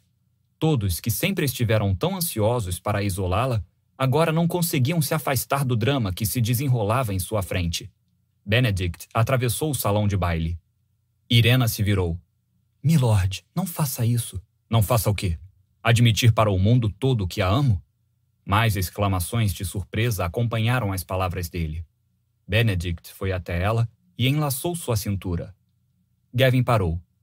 Ele deveria beijá-la ou pedir permissão? Fia grunhiu, pensativa. A essa altura, acho que um ataque sorrateiro é bom. Esse é o momento grandioso dele. É a melhor parte. Gavin deu um beijo na ponta do nariz dela. Concordo. E enlaçou sua cintura. Vim pedir minha esposa em casamento. E a beijou, na frente de todos. As fofocas não demoraram a começar as jovens ficaram encantadas. Irena se desequilibrou e se apoiou nele. Eu te amo, sussurrou Benedict, a boca colada à dela. Eu me casei com você por amor. Você me mudou como homem. Você me tornou um homem melhor. Gavin olhou para Thea. Eu me identifiquei com essa parte. Thea ergueu o rosto e o beijou. Deixou os lábios se demorarem nos dele, mordiscando a carne enquanto suas mãos percorriam a parte inferior do corpo de Gavin. Ele sorriu. Já acabamos de ler? Hum. Gavin largou o livro e rolou com ela no chão. Fia passou as pernas na cintura dele e o beijou com o máximo de emoção que conseguiu. Estavam ficando bons nas conversas. Gavin grudou a boca na dela, e as coisas foram de zero a orgásmicas. Fia sentiu o desejo crescer dentro de si. O desejo, a vontade e as emoções de menina que a fizeram tremer nos braços dele. Eu não me canso de você, disse Gavin, a voz rouca, os dedos abrindo os botões da camisa de beisebol que ela usava. Era nova. A outra tinha rasgado. Ele abriu a camisa, expondo seus seios, e levou um mamilo à boca. Depois outro. Fia enfiou a mão entre os dois, libertando a ereção de Gavin do short. Em seguida, ah, Deus, estava dentro dela. Eu também não me canso de você. Gavin praguejou, em completa reverência. Ele a abriu. Ele a preencheu. Ele a amou. Fale comigo, sussurrou ela. Me diga o que quer. Gavin rolou de novo até ela estar em cima. Quero que você monte em mim, disse, grunhindo. Fia subiu e desceu. Rebolou os quadris para levá-lo mais longe a cada movimento. Os dois respiraram um ao outro, boca sobre boca, quadris se inclinando e se movendo como se fossem um só corpo. Quero que você tenha prazer, disse ele. Fia se inclinou até os mamilos roçarem nos pelos ásperos do peito dele. Eu quero que você me ame para sempre, Fia. O orgasmo veio de repente, como acontecia com frequência agora. Como se dentro dela existisse um poço fundo de confiança que só Gavin conseguia alcançar. Eu te amo, disse ele, segurando-a junto ao corpo enquanto ela se perdia em ondas de prazer. Eu te amo, respondeu ela, se movendo de novo, subindo e descendo até Gavin tremer com um movimento fundo para cima, o nome dela como uma oração em seus lábios. Fia caiu sobre seu peitoral, o rosto enterrado na curva do pescoço. Gavin a segurou lá, os dedos enfiados no cabelo dela. Como vo você acha que vai acabar? Acho que Benedict e Irena vão conquistar seu felizes para sempre, sussurrou ela. Eu também acho. Gavin beijou o cabelo dela. E acho que nós também conquistamos. Fia sentiu a garganta arder. Quase tinham perdido tudo. Quase tinham perdido um ao outro. Ela se apoiou no cotovelo para encará-lo. Sabe o que eu acho? Diga. Gosto mais do nosso final feliz. Demorou muito para que fossem dormir. Agradecimentos. Escrever e publicar um livro é um trabalho de equipe. Esse sonho não seria realidade sem a ajuda e o apoio de tantas pessoas que merecem minha gratidão. Primeiro, agradeço a minha família, que me encorajou e apoiou a cada dia. Mãe, você nunca me deixou esquecer meus sonhos nem duvidar de que sou capaz de realizá-los. Ao meu marido, decidir me tornar escritor em tempo integral foi um salto no escuro, e você esteve ao meu lado a cada passo do caminho, garantindo que eu pudesse viver esse sonho louco. E pai, meu botão atrás do vidro que só deve ser quebrado em caso de emergência, obrigada por sempre ser o capitão calmo no leme do meu navio. Um enorme obrigada à minha gente, Tara de Alsomino, foi você que fez tudo isso acontecer depois de me encontrar em um concurso no Twitter. Obrigada pela orientação, pelo senso de humor e pela fé nos meus meninos. E, claro, um obrigada do mesmo tamanho para Christine E. Swartz, a editora sábia, animada e muito engraçada que lutou tanto para levar este livro aos leitores. Ao meu grupo de escrita, que me ajudou a manter a sanidade, ou pelo menos algo parecido com isso. Meika Usher, Christina Mitchell, Alissa Alexander, Victoria Solomon, Tamara Lush e todas as mulheres da Binder House. Amo todas vocês. E faço aqui uma menção especial a Anna Bradley, que me encorajou a transformar a ideia em livro. E tenho que agradecer aos melhores baristas do mundo por me manterem cheia de cafeína enquanto escrevia e editava. Joey, Walls, Brandon, Ellie e Alexa, do Okemos Bigby, Ninguém faz mocas como os de vocês. Finalmente, agradeço a minha filha. Você é o motivo de tudo o que eu faço. Obrigada pelos abraços apertados, pelas mensagens de apoio no quadro branco e pelos dias comendo só cereal quando já estava perto do prazo de entrega. Nunca esqueça que você é a heroína da sua própria história. Então escreva uma bem caprichada. Você acabou de ouvir Clube do Livro dos Homens, de Lisa K. Adams, traduzido por Regiane Vinarski, narrado por Adriano Pellegrini, uma produção Arqueiro Áudio.